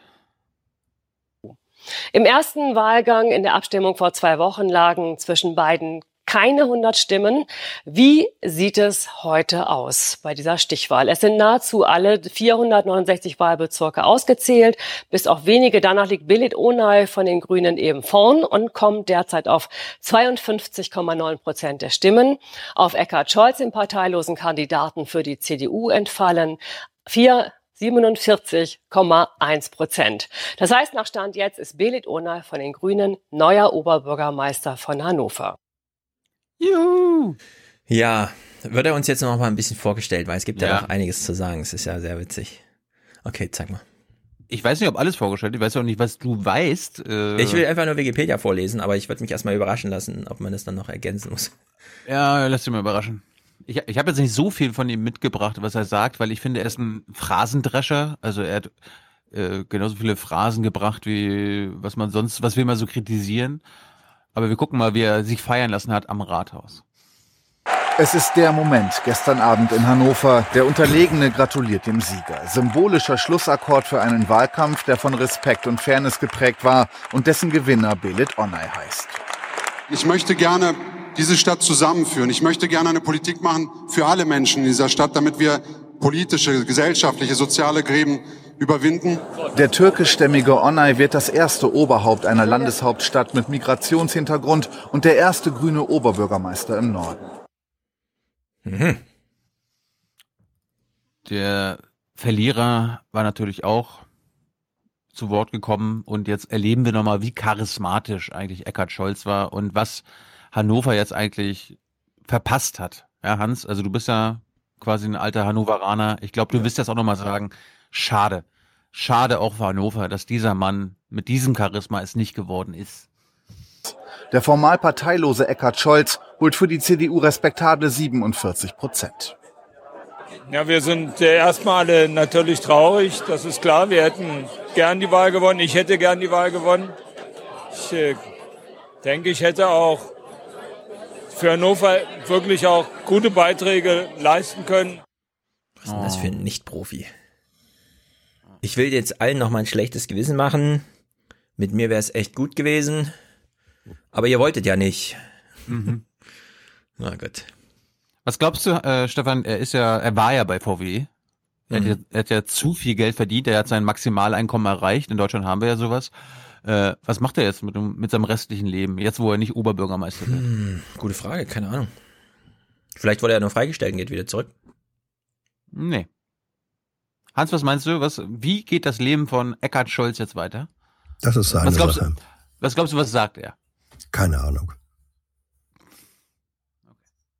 Sie sind parteiloser Kandidat gewesen, kommen von außen von VW, ehemaliger Manager. Was machen Sie jetzt? Wollen Sie in der Politik bleiben? Jetzt werde ich erstmal die, dieses Wahlergebnis verdauern. Ich hatte mich von Anfang an nur auf dieses Amt konzentriert. Ich habe da alle meine Energie reingesteckt. Und äh, dann werde ich jetzt sicherlich ein paar Tage brauchen, um das zu sortieren und äh, mir erst dann wieder neue Gedanken machen. Ist heute nicht der Abend dafür. Hm, schade. Mhm. Also selbst da hat er, hätte er mal ein Pointe setzen können oder so. Siehst du, das stimmt. Ja, man kann nur aus dem Ärmel schütteln, was drin ist. Ja. So, und jetzt nochmal, wie gesagt, nach 73 Jahren gibt es zum ersten Mal einen Oberbürgermeister, der nicht von der SPD ist. Das ist ja eigentlich an sich schon ein Neuanfang in Hannover, würde ich sagen. Ja, egal, ob das jetzt ein CDUler geworden ist oder ein Grüner. Für Herrn Altusmann, den niedersächsischen CDU-Chef, gilt das nicht. Persönlich äh, muss ich sagen, ich hätte mir gewünscht einen Neuanfang für Hannover. Das wäre sicherlich für die Zukunft dieser Stadt auch ein echter Neustart gewesen. Mhm. Das hat nicht ganz geklappt, äh, aber ich finde, dem Grunde nach, äh, wenn man jetzt zweiter Sieger ist, ist das schon ein besonderes Signal für Niedersachsen. Mhm. Altusmann ist der Beste. Ja. Oh der ist einfach nur in dem Posten, in dem er ist, weil er aussieht, wie man sich jemanden vorstellt, der in diesem Posten ja, ist. Ja, ja, ja, ja. ja. Man muss aber sagen, das Gefühl, bei Oberbürgermeisterwahlen in Hannover zweiter Sieger zu sein, kennt die CDU auch schon länger. Das ist ja. nichts Neues. Es ist für uns nichts Neues. ja, auch in 74 das kennen wir seit, Jahr das kennen wir seit 73 Jahren. ja. ja. Mein Opa hat mir aber, mal erzählt und so weiter. Hm. Aber lustigerweise, weißt du, einfach nur, nur mit dem CDU hätte es einen Neuanfang gegeben, jetzt mit einem Grünen. Das ist doch alles das Gleiche. Das ist kein Neuanfang. Ja, natürlich, weil ja, weil ja Hannover äh, rot-grün regiert ist, ja. Im, Ampel, äh, Ampel sogar. Ja, stimmt. Aber jedenfalls die Grünen mit dabei. Und tatsächlich ist allerdings jeder Bürgermeister ein Neuanfang, egal aus welcher Partei. Oberbürgermeister. Oberbürgermeister, richtig, danke. Außer in Berlin. Mhm. Wieso? Achso, ah, ja, das da ist Michael Müller. Ja, okay. ja, das ist ein regierender Bürgermeister. Richtig, wollte ich gerade sagen, aber ich wollte nicht neunmal nee, klug sein. Nee, ich meinte auch, es ist auch kein Neuanfang mit Michael Müller gewesen. Achso. In Frankfurt, in Frankfurt gab es einen SPD-Bürgermeister, der ist, glaube ich, Neuanfang gewesen. Peter Feldmann war sowas von Neuanfang nach Frau Roth hier. Das ist unglaublich. Der hat eine Wiederwahl mit 75 Prozent gemacht. Wie lange bleiben Frankfurter Oberbürgermeister im Amt, Herr Schulz? Traditionell weiß ich es nicht, aber die hieß sie Petra Roth, ja, Petra, glaube ich. Mhm. Die war schon eine Weile. Und Feldmann ja. ist jetzt auch schon eine Weile. Ich glaube, das war 2013 oder 12 oder so, dass er gewählt wurde, das erste Mal. Also, das hat hier okay, alles kleines, so ein bisschen Konsistenz und so. Kleines Quiz. Äh, jetzt kommt der nicht-Hannoveraner gegen den Hannoveraner. Wie lang ist die Amtszeit eines Hannoveraner Oberbürgermeisters? Jetzt Fünf Jahre. wieder die Aufwachen-Quizshow. Heute mit Teilnehmer Stefan Schulz. Okay, Hans, Hans sagt fünf Jahre. Hans sagt fünf, aber ich, eine Legislaturperiode wären ja fünf Jahre, ne? Und ich würde sagen, es ist auf jeden Fall länger im Schnitt als eine, weil man hat doch einen sehr großen Amtsbonus so unter Bekanntheitsgesichtspunkten und wenn man noch jung ist und es gut läuft. Entschuldigung, ich, sagen, ich habe, ich habe, hab, Entschuldigung, dann äh, möchte ich mal wissen, wie wie Tilos Frage gemeint war. Wie lange bleibt war, typischerweise Nee, nee, nee, nee, nee, nee, er hat, er hat gefragt und darauf habe ich geantwortet, ja. wie lang ist die Amtszeit so. eines Oberbürgermeisters in Hannover? Und die ist natürlich fünf Jahre. die typische Regierungszeit eines im Amt befindlichen. Da würde ich mal sagen sieben oder acht vielleicht, vielleicht sogar neun. Nein. Acht. Also da, da, Länger, ne? da sagt, pass auf, da sag ich jetzt mal, halt. es gab erst drei. Der, so ungefähr, ja. Von denen der längste, Herbert Schmalstieg, hat, glaube ich, 35, 34 oh. Jahre oder so war der im Amt. Ja, dann, dann kam Stefan, dann kam Stefan Weil, ähm, jetzt Ministerpräsident, der war, glaube ich, sieben Jahre. Äh, Aber der hätte länger kam, gemacht, wenn er nicht nach oben weg befördert worden wäre. Ja, dann kam dann kam Schostock. Äh, ich glaube, der war drei Jahre, der dann Anfang nicht. dieses.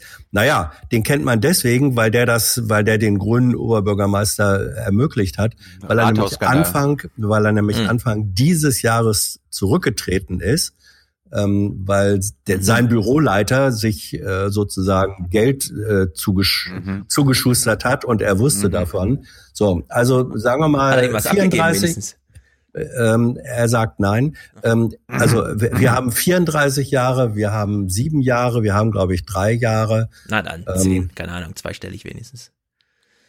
Die Ich Wahl war jetzt im Jahr 2019. Hansi Ja. sagt, die nächste reguläre Oberbürgermeister von Hannover ist 2024 und Stefan Schulz sagt wann? Gib mir eine Zahl jetzt. Ja, also das Durchschnittsalter, äh, das Durchschnittsamtsdauer von Oberbürgermeister Hannover, würde ich sagen, in den letzten 75 Jahre. Ich will die reguläre Amtszeit haben. Wann, wann wäre die nächste reguläre Oberbürgermeisterwahl? Nach der Logik. Hans sagt in fünf Jahren. Du sagst Na, dann wäre es ja 2024.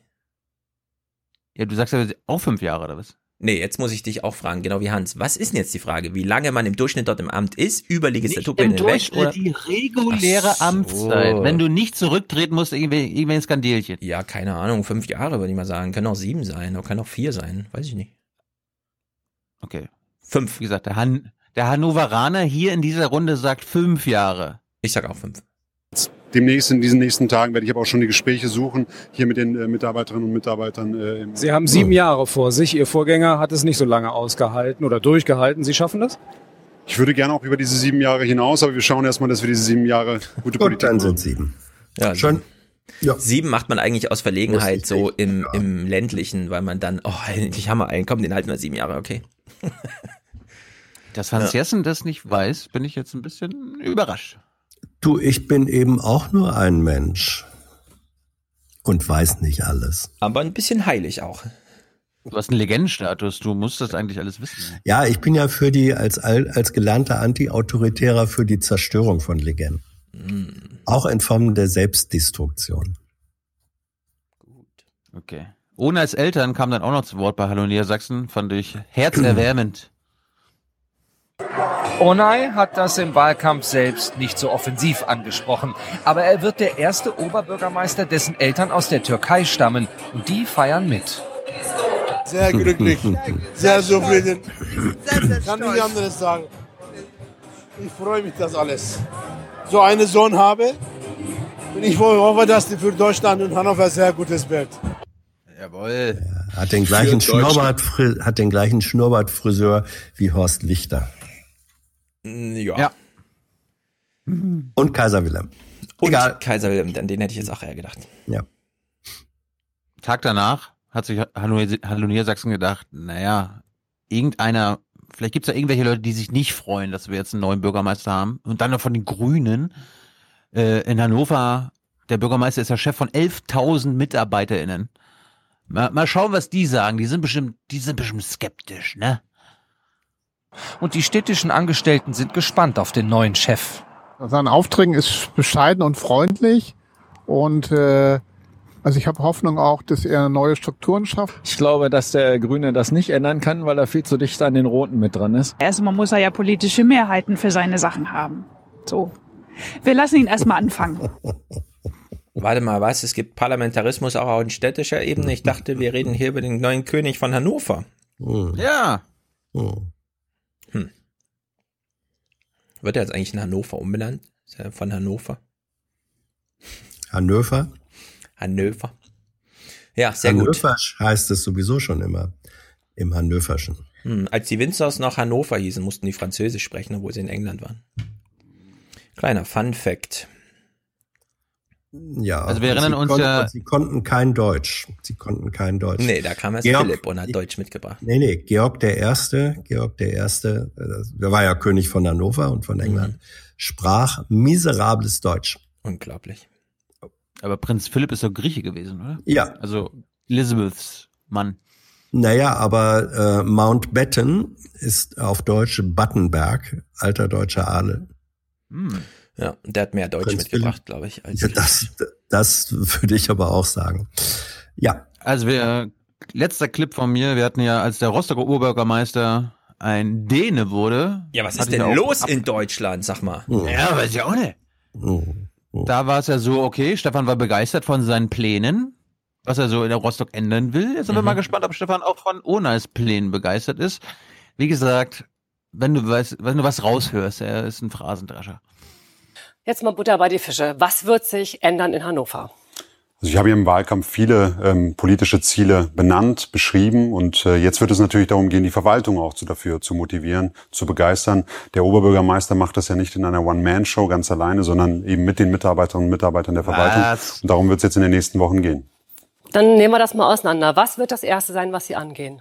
Also ich werde erstmal, wie gesagt, viele Gespräche führen mit dem Haus, mit den Menschen in der Verwaltung, um dann zum Beispiel die Verkehrs- und Mobilitätswende voranzubringen, um Initiativen zu starten, bezahlbaren Wohnraum schnellstmöglich und eben für kleine und vor allem mittlere Einkommen auch zu schaffen und die soziale Teilhabe in dieser Stadt zu stärken. Das sind meine Ziele.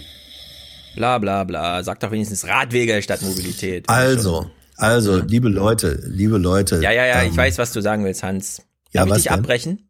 Ja, was will Darf ich ich sagen? einfach abkürzen? Ja, was will ich sagen? Sie, sie hat die falsche Frage gestellt. Wie ist denn die aktuelle Lage heute? Kann man denn atmen? In Hannover? Nein, ich möchte jetzt gerne mal von Stefan Okay. hören, was ich sagen will. Dass wir natürlich Verständnis haben müssen dafür, dass er am ersten Amtstag erstmal niemandem auf die Füße tritt und sagt, wir wollen hier einen Radschnellweg, obwohl wir ein VW-Werk haben. Also er ist, glaube ich, noch niemandem auf die Füße getreten. Also, Eben. das ja auch wollte ich nicht sagen, Okay, Stefan. jetzt bin ich gespannt. Wow, wow, wow, wow, wow, wow. Moment, Moment, Moment, Moment. Professor Jessen erläutert. Professor Jessen. Professor Jessen erläutert. Let's go. Unai hatte im Zentrum seines Wahlkampfes Mhm. autofreie Innenstadt Hannover und Einführung eines 365 Euro Jahrestickets für den öffentlichen Personennahverkehr. Das waren seine konkreten äh, Wahlkampfinhalte, sehr konkret. Das ist das, was er Warum hier hat er das hier unter nicht nochmal gesagt? Das ist das, was hier in dem Wort Verkehrswende versteckt ist. Und jetzt muss man da, dazu wissen, dass Das Hannover... weiß Oma Erna. ne? Das weiß. Oma Erna, was damit gemeint ist. Die Oma Erna, die Hallo Niedersachsen guckt, weiß das. Ähm, und für die ist diese Sendung gemacht. Äh, ähm, dazu muss man dann auch noch wissen, dass von allen westdeutschen Großstädten, kriegszerstört, Hannover diejenige war, die am allerersten und allerkonsequentesten die sogenannte autogerechte Innenstadt gemacht hat. Also wenn es eine Innenstadt gibt in einer westdeutschen Großstadt, die nur fürs Auto gemacht wurde, ist das Hannover. Und wenn dann jemand kommt und sagt, wir wollen diese Innenstadt oder ich will diese Innenstadt autofrei machen, dann ist das ähm, ein solches Megaprojekt. Kriegserklärung. Das ist ein Stück weit ist das eine Kriegserklärung gegen die bisherige Stadtstruktur. Und wenn er, das hat er vorher angekündigt, dass er das machen will. Und wenn man das weiß, dann finde ich, da kann man jetzt nicht einfach sagen, bla bla bla, sondern Das da bin ist ich mal ja gespannt. Alles schön und gut, Hans Jessen, aber Hans, Hans, meine Ich- Kritik an ihm ist, er Ja. hört sich wie ein Philipp Amthor an. Also äh, er ist jung, aber er hört sich wie ein 68-Jähriger ich kann an. das noch toppen.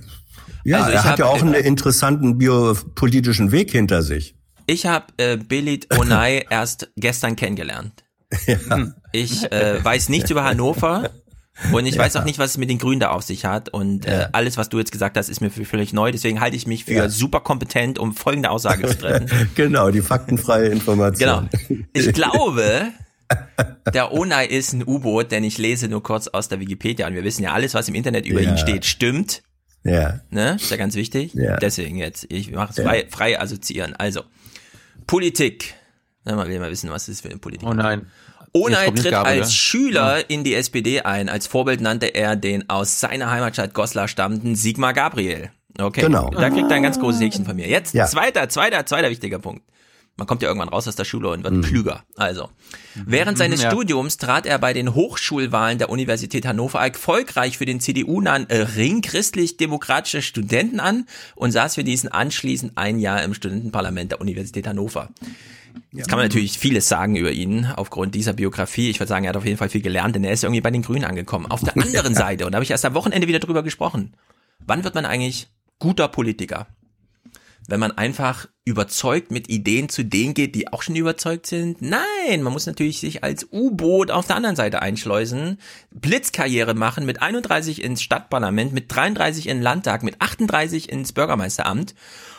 Und jetzt sind wir alle mal gespannt, was aus diesem U-Boot für ein Kapitän rausklettert die nächsten sieben Jahre. du meinst, du meinst, er ist ein konservatives U-Boot, das in die Grünen gegangen Naja. ist, um die Grünen Ich glaube, er ist bei den Grünen genau richtig, weil die Grünen werden ja unterschätzt als, ja, das ist halt zum Teil auch eine konservative Gang. Ich finde es trotzdem gut, dass wir das, also wir haben jetzt einen Bürgermeister, der irgendwie zu Hannover passt. Und ich finde gut, dass ihm Absolut. das grüne Label anhängt, weil jetzt kann man ihn auch politisch unter Druck setzen, in die richtige Richtung drängen. Und wenn er jetzt wirklich kommt und sagt, mein Wahlversprechen war eine autofreie Innenstadt. Ja. Man weiß aber nicht genau, was bedeutet das, einzelne Straßen oder ganze Gebiete oder so, ne?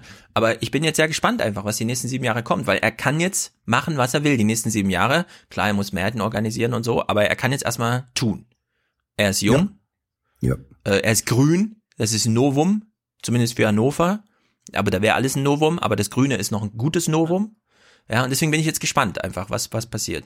Ja, ich habe jedenfalls auch. jetzt nicht die mega grüne Erwartung irgendwie, dass der irgendwelche, äh, kein Kohlestrom mehr in Hannover oder so, ja. Das wäre halt übertrieben. Mhm. Aber ich bin jetzt gespannt, was kommt. Ja, er ist, er ist eine, er ist eine typische ähm, Politikerkarriere, wirklich.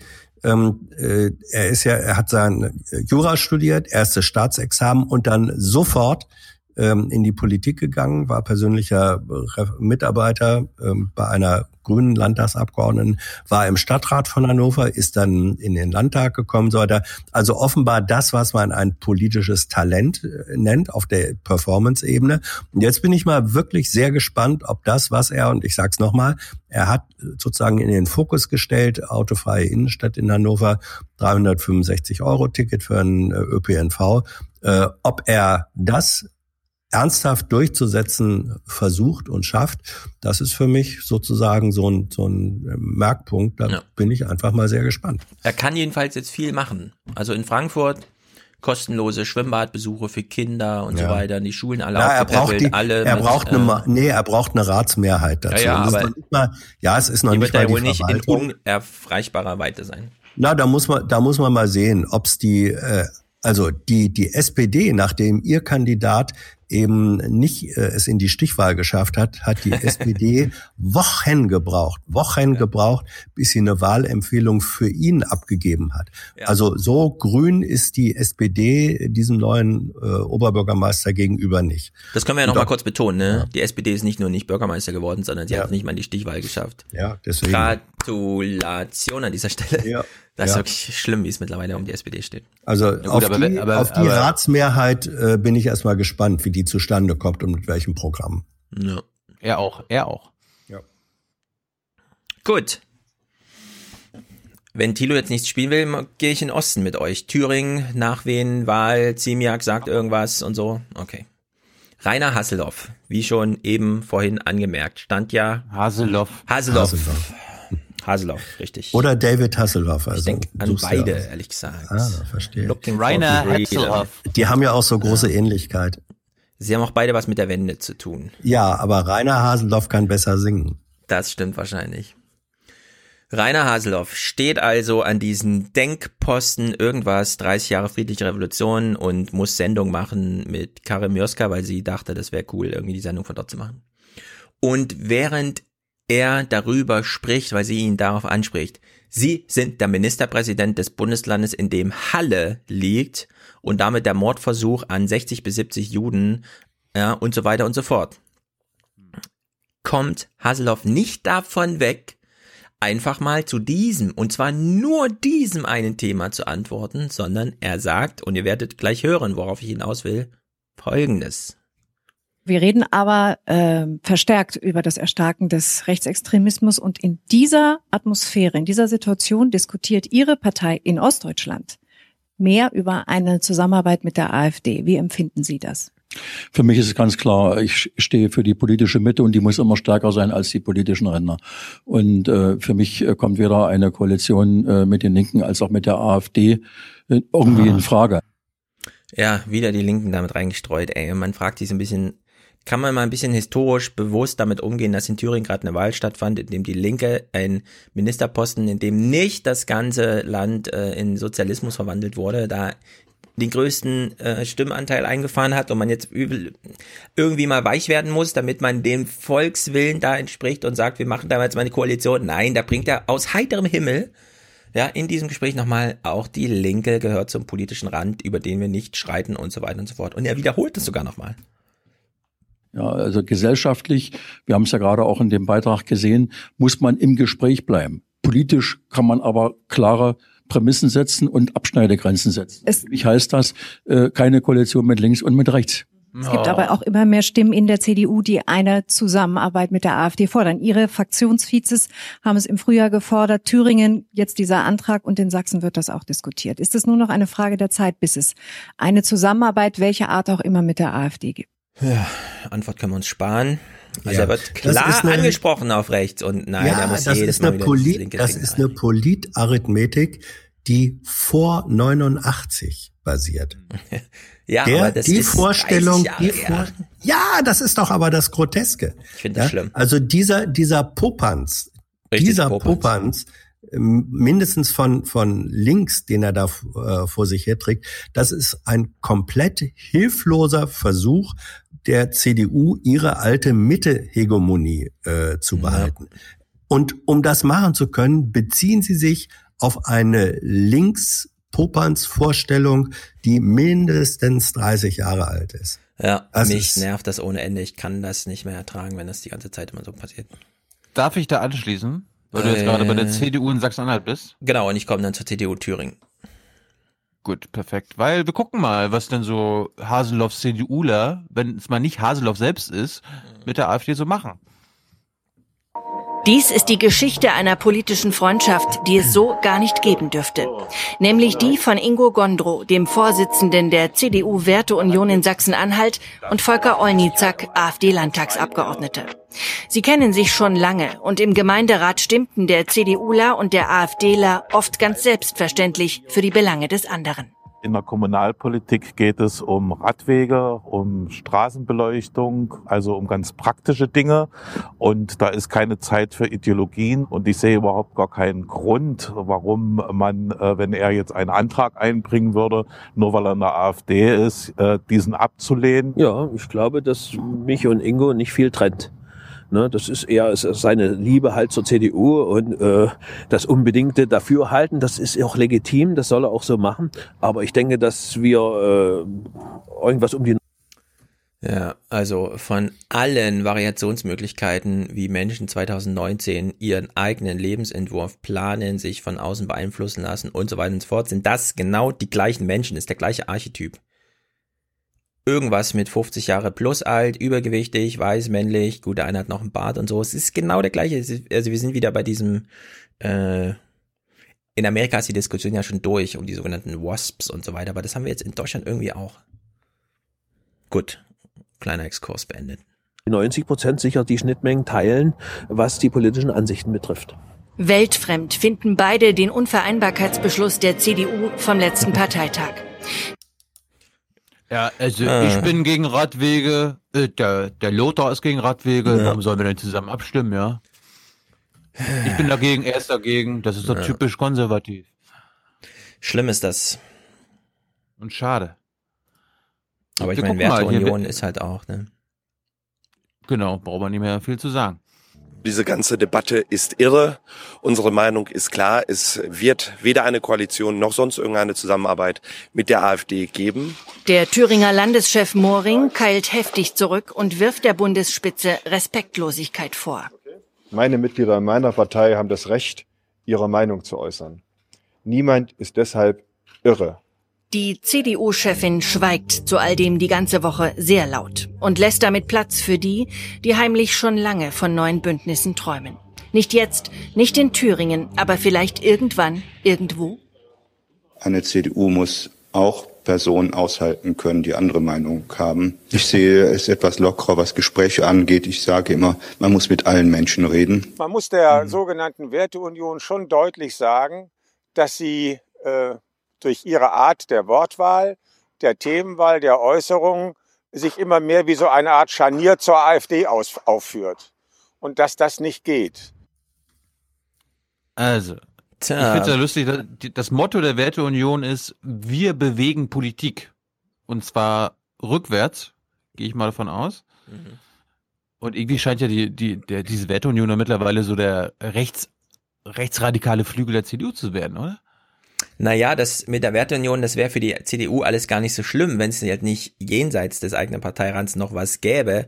Jetzt hängen sie halt in dem gleichen Kampf drin, den sie 20 Jahre lang aus der anderen Richtung, nämlich zwischen SPD und Linke immer geführt haben. Äh, jetzt sehen Sie mal, wie das so ist. Ich finde Werteunion einen schönen äh, Titel.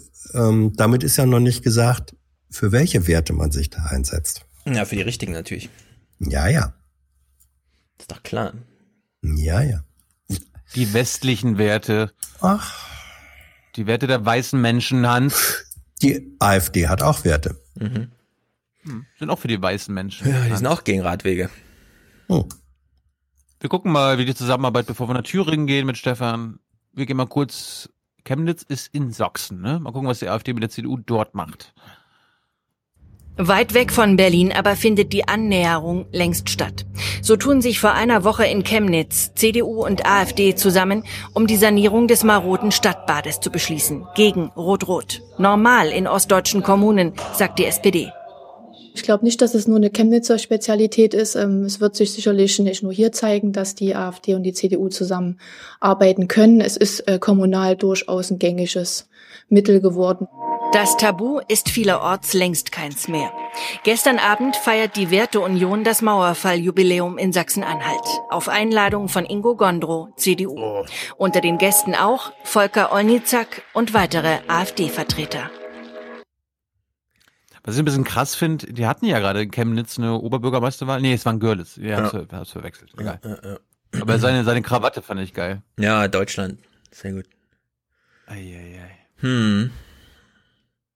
Tja, ich meine, wie will man de- denn denen das jetzt ausreden? Ihr dürft da nicht zusammenarbeiten, ihr dürft da nicht zusammenarbeiten, dann sagen die, aber es geht doch nur um Schwimmbad, es geht doch nur um den Radweg und so weiter. Äh, das ist halt äh, einfach regionale, kommunale, lokale Politik Ja. unter dem Radar. Aber wir wissen alle, in welche Richtung sowas geht. Ich meine, in Bayern haben die Freien Wähler äh, 600 Bürgermeisterämter übernommen, bevor sie dann, und dann waren sie auch nicht mehr wegzubekommen aus dem Landtag.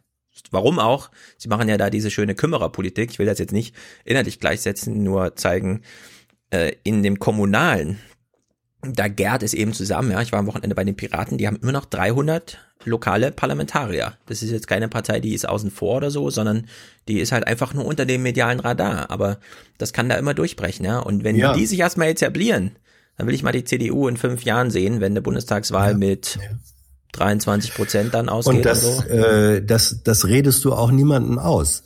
Ähm, äh, ich meine, dieses, dieses schöne alte Sprichwort, dass einem das Hemd näher sei als der Rock, das bewahrheitet sich ja äh, hier in der Form, dass die Leute sagen, oh, wenn es doch hier drum geht, die Schwimmhalle zu sanieren oder einen Radweg zu bauen, dann sind doch alle willkommen, die daran mitarbeiten. Und die Ebene reinzubringen, mit in Reflexion und Entscheidungen zu sagen, ähm, es geht aber hier nicht nur um Schwimmhalle, sondern es geht darum, für welche, äh, für welche Parteivorstellung, für welche politische Zielsetzung äh, insgesamt stehen Menschen, die aus dieser Partei kommen. Das ist eine Metaebene und ähm, das ist eine Frage, ist jetzt wieder ein komischer Begriff, im Grunde von gesellschaftlichem Diskurs, politischer Bildung, all dieser Sache. Das redest du niemanden aus, sondern äh, du kannst nur dran arbeiten, dass Menschen aus sich selbst heraus die Wichtigkeit und im Zweifelsfall auch äh, wichtigere Wichtigkeit ähm, sagen, sagen, nein, auch wenn er fürs Schwimmbad ist, ähm, trotzdem machen wir mit dem keine gemeinsame Politik. Ja, Mit man kann auch immer sagen, geht das nicht. Mit um Ausreden ein Schwimmbad zu finanzieren, braucht man keinen Menschenhass in der eigenen Politik. Das kann man auch Richtig. ohne machen. Ja, sehr gut. Und notfalls muss die CDU dann halt mit der SPD zusammen das Schwimmbad Ja. retten und Ja. in der Hoffnung, dass es nicht 51 Prozent AfD sind lokal. Aber ich finde es Ja. halt, äh, man muss jetzt der CDU tatsächlich immer vorhalten, sie ist eine Verräterpartei. Sie verrät ihr eigenes politisches Ideal, nämlich die Überzeugung, wenn irgendwo Ränder sind, darf man die nicht überschreiten. Bisher war es nicht ihr Rand, gegen den sie da mal gewettert hat. Es war der zwischen der SPD und der Linken. Deswegen kamen die nie zusammen.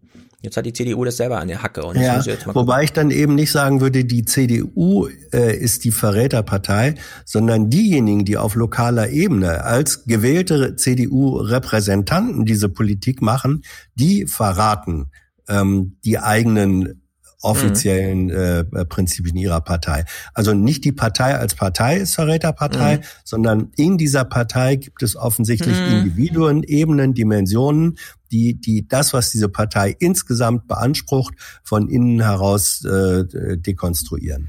Ja, aber mir wäre es schon wichtig, dass man immer darauf Wert legt, das ist Paul Ziemiaks Problem und nicht das von irgendwelchen Ja. lokalen Völlig- so, völlig richtig. Ja, der Bogen ja, über ja, die. CDU muss da schon geschlagen werden. Paul Ziemiak muss hier ein Problem lösen, nämlich die Rechtsradikalisierung Ja, absolut. seiner ist- Politik, die da stattfindet. und, und deswegen hat er das versucht.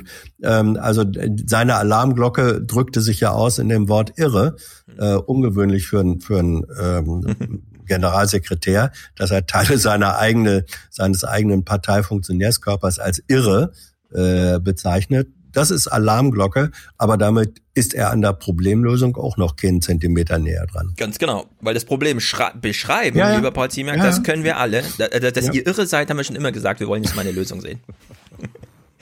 So, also die CDU in Thüringen hatte auch das eine oder andere Problem, denn, und das ist wirklich erstaunlich, wie sich mittlerweile Stadträtinnen, in dem Fall Landrätinnen, so äußern, in dem Falle CDU Greiz.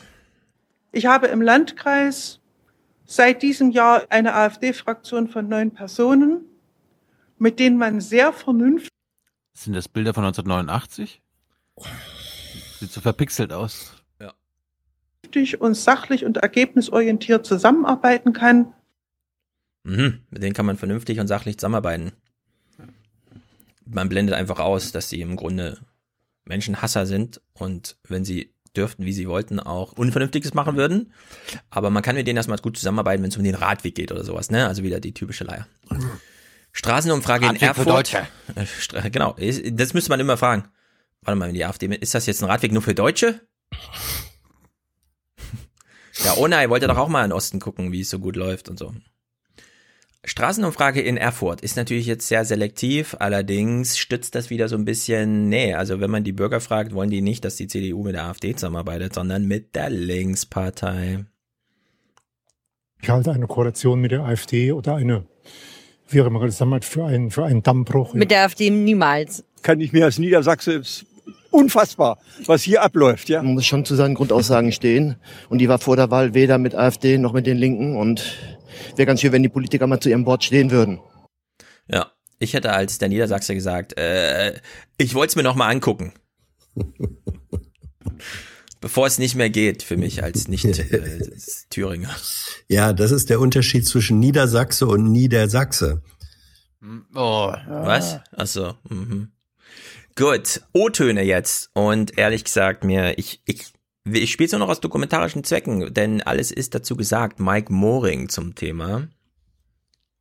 Tatsächlich bekräftigt CDU-Landeschef Moring seit Monaten gebetsmühlenartig keine Kooperation mit der AfD, genauso wenig mit der Linkspartei. Wir gewinnen nichts, wenn wir mit denen zusammenarbeiten, die im rechten Rand mit dem Feuer spielen. Nicht mit der Linkspartei, nicht mit der AfD. Für uns ist klar, das haben wir heute mal festgestellt, dass das die Beschlusslage unserer Partei ist. Keine Koalition mit der AfD, keine Koalition mit der Linkspartei. Ja, also die Verteufelung der Linken durch, ich nenne sie im gleichen Satz wie die Rechten, äh, das geht nicht. Also das ist jetzt wirklich 2019. Lieber Mike Moring, äh, mach doch mal ein bisschen Demoskopie da, selber, wenn du es nicht glaubst, wie die Lage ist. Ja, aber er ist ja auch wieder auch zurückgefallen. Also er war ja quasi ein oder zwei Tage nach der Ja. Wahl, war er äh, sehr offen. Und dann hat er wahrscheinlich an, einen Anschnauzer Ja. bekommen in Berlin. Ja. Du hältst jetzt immer die Klappe. Ja, von, und, Paul, äh, von Paul Ziemiak erstaunlicherweise. Und das ist eben das Problem. Ja. Du will hier, hier mal weiter Feuer links und- und mit rechts Feuer gleich, ne? bekämpfen. Genau. So, gibt's denn neben Mike Moring nicht noch ein, gut, ich meine, er hat jetzt nicht besonders, er mit 63 Prozent in der Fraktion oder so wiedergewählt worden, ist natürlich jetzt nicht mega geil. Das wollte ich auch noch sagen. Also er kämpft ja gerade auch um seinen Kopf. Ja, eben. Absolut. Was ist denn jetzt Er mit, kämpft vor allem um seinen Kopf. Ja. Also er fährt hier die Linie, okay, äh, bei mir im Parlament wollen schon welche mit der AfD und so weiter. Was sagt denn Raimund Walk, der Generalsekretär der CDU Thüringen? eine Zusammenarbeit und eine Regierungskoalition mit den Linken schließen wir genauso aus wie mit der AfD. All das, was wir im Vorfeld gesagt haben, gilt natürlich auch nach der Wahl. Ja, ist wirklich, man, die Wahl findet statt. Dann guckt man sich die demoskopischen, sozusagen qualitativen Erzählungen zur Wahl an. Da kommt dann raus, Linke und CDU finden die Leute gar nicht so schlecht. Dann überlegt man sich, was wäre denn das Allerdümmste, was wir jetzt wochenlang machen können? Und dann machen sie genau das. Das Allerdümmste wäre, sich vor ein Schild zu stellen, als Partei, das den dritten Platz bei einer Wahl äh, be belegt Ja, hat und hin, im Hintergrund steht CDU Thüringen die Volkspartei. Ja. Humor haben sie halt auch noch. Ja, ja, es ist es ist ähm, eine ganz ganz hilflose ähm, Selbstrettungsversuchsaktion, weil sie natürlich wissen, das was politisch ähm, das Mhm. Richtige wäre, nämlich zu sagen, diese Linke erfüllt überhaupt nicht mehr das Feindbild, das wir jahrelang von ihr hatten. Es ist die Ähm, neue Sozialdemokratie, es wie Albrecht von Lucke So- sagt. Ja, völlig klar. Ähm, die, äh, das als Realität zu akzeptieren, würde aber bedeuten, dass die Realität in der CDU so aussehe, dass ungefähr ein Drittel der Mitglieder diese Partei verlässt. Ja, Oder AfD wählt. Äh, Oder AfD wählt. So. Und dieses, und jetzt sind wir wieder äh, bei dem Punkt, den wir vorhin schon mal hatten, ähm, was ist das eigentliche Ziel der handelnden politischen Akteure? Dieser ganze Krams hier hat überhaupt nichts mehr mit, äh, damit zu tun, was ist gut fürs Land, äh, welche Politik, welche Bündnisse können wir machen, sondern das ist rein introvertiert.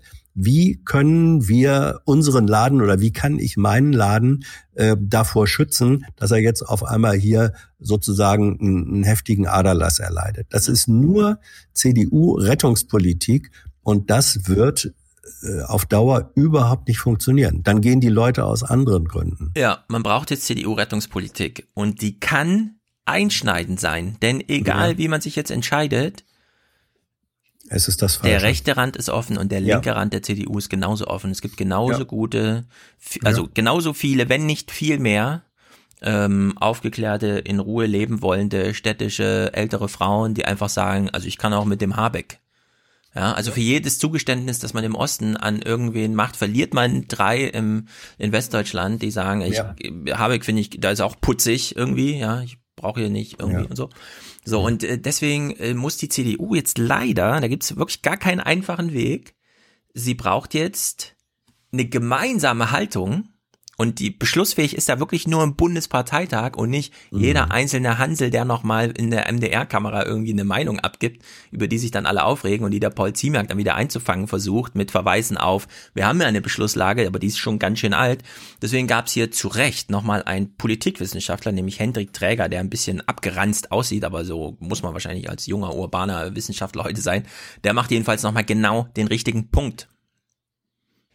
Man müsste so schnell wie möglich ein beschlussfähiges Na, also abgrenzt sieht er gar nicht aus. Ich hätte eine andere Änderung. Sorry, sorry, sorry. Gremium haben, sei es ein Sonderparteitag oder eine erweiterte Landesvorstandssitzung mit den Kreisvorsitzenden, um einen Beschluss herbeizuführen, wie sich die CDU nach dem Wahlergebnis vom 27. Oktober verhalten soll. Und daran, an diesem Beschluss, müsste sich die Partei halten. Das wird nicht einfach sein, aber das ist zumindest im Weg, wo man eine Beschlusslage nach der Landtagswahl hat.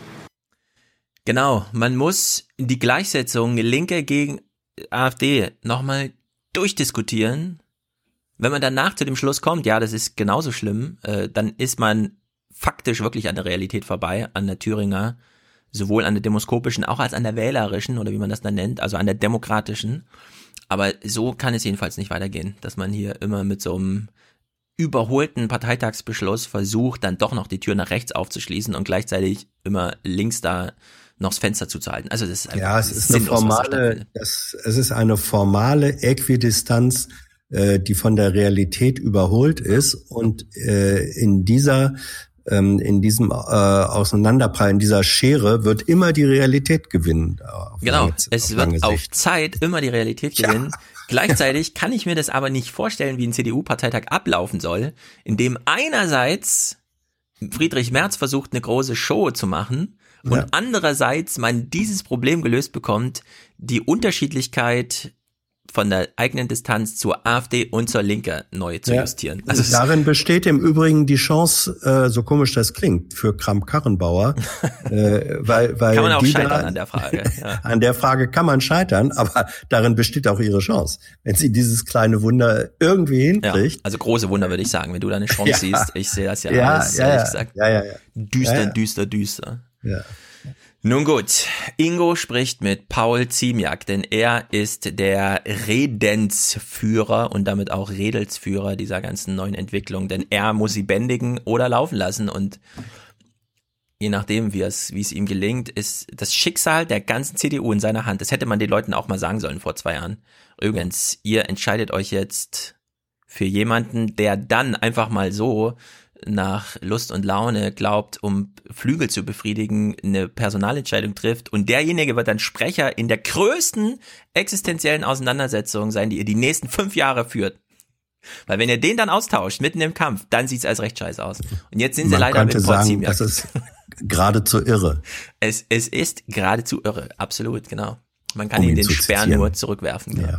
So, also Ingo spricht mit Paul Ziemiak. Guten Abend, Herr Ziemiak. Guten Abend, Herr Zamperoni. Und er sieht wirklich ein bisschen abgeranzt aus. Er ist nicht gut ausgeschlafen. Und das hat die Geiwitz gut gesagt. Merkel muss weg, denn es kann nicht sein, dass Schlafentzug hier zur politischen Methode wird. Sie bezeichnen den Vorstoß aus den Aber Zimjak auch. Ja, eben, sag ich ja.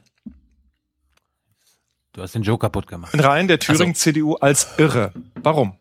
Weil es hier nicht um irgendwelche taktischen Spielchen geht. Es geht auch nicht um Mehrheitsverhältnisse. Hier geht es um Grundsätze der CDU und eine Zusammenarbeit, Gespräche oder gar eine Koalition mit der AfD, mit Herrn Höcke ist für mich ein Tabuthema. Tabuthema deshalb, weil es hier eben um unsere Werte geht. Was wir jetzt machen müssen, ist aber sich damit zu beschäftigen, warum Menschen diese Partei gewählt haben, aber jetzt nicht darüber zu sprechen, wie wir mit ihr zusammenarbeiten können.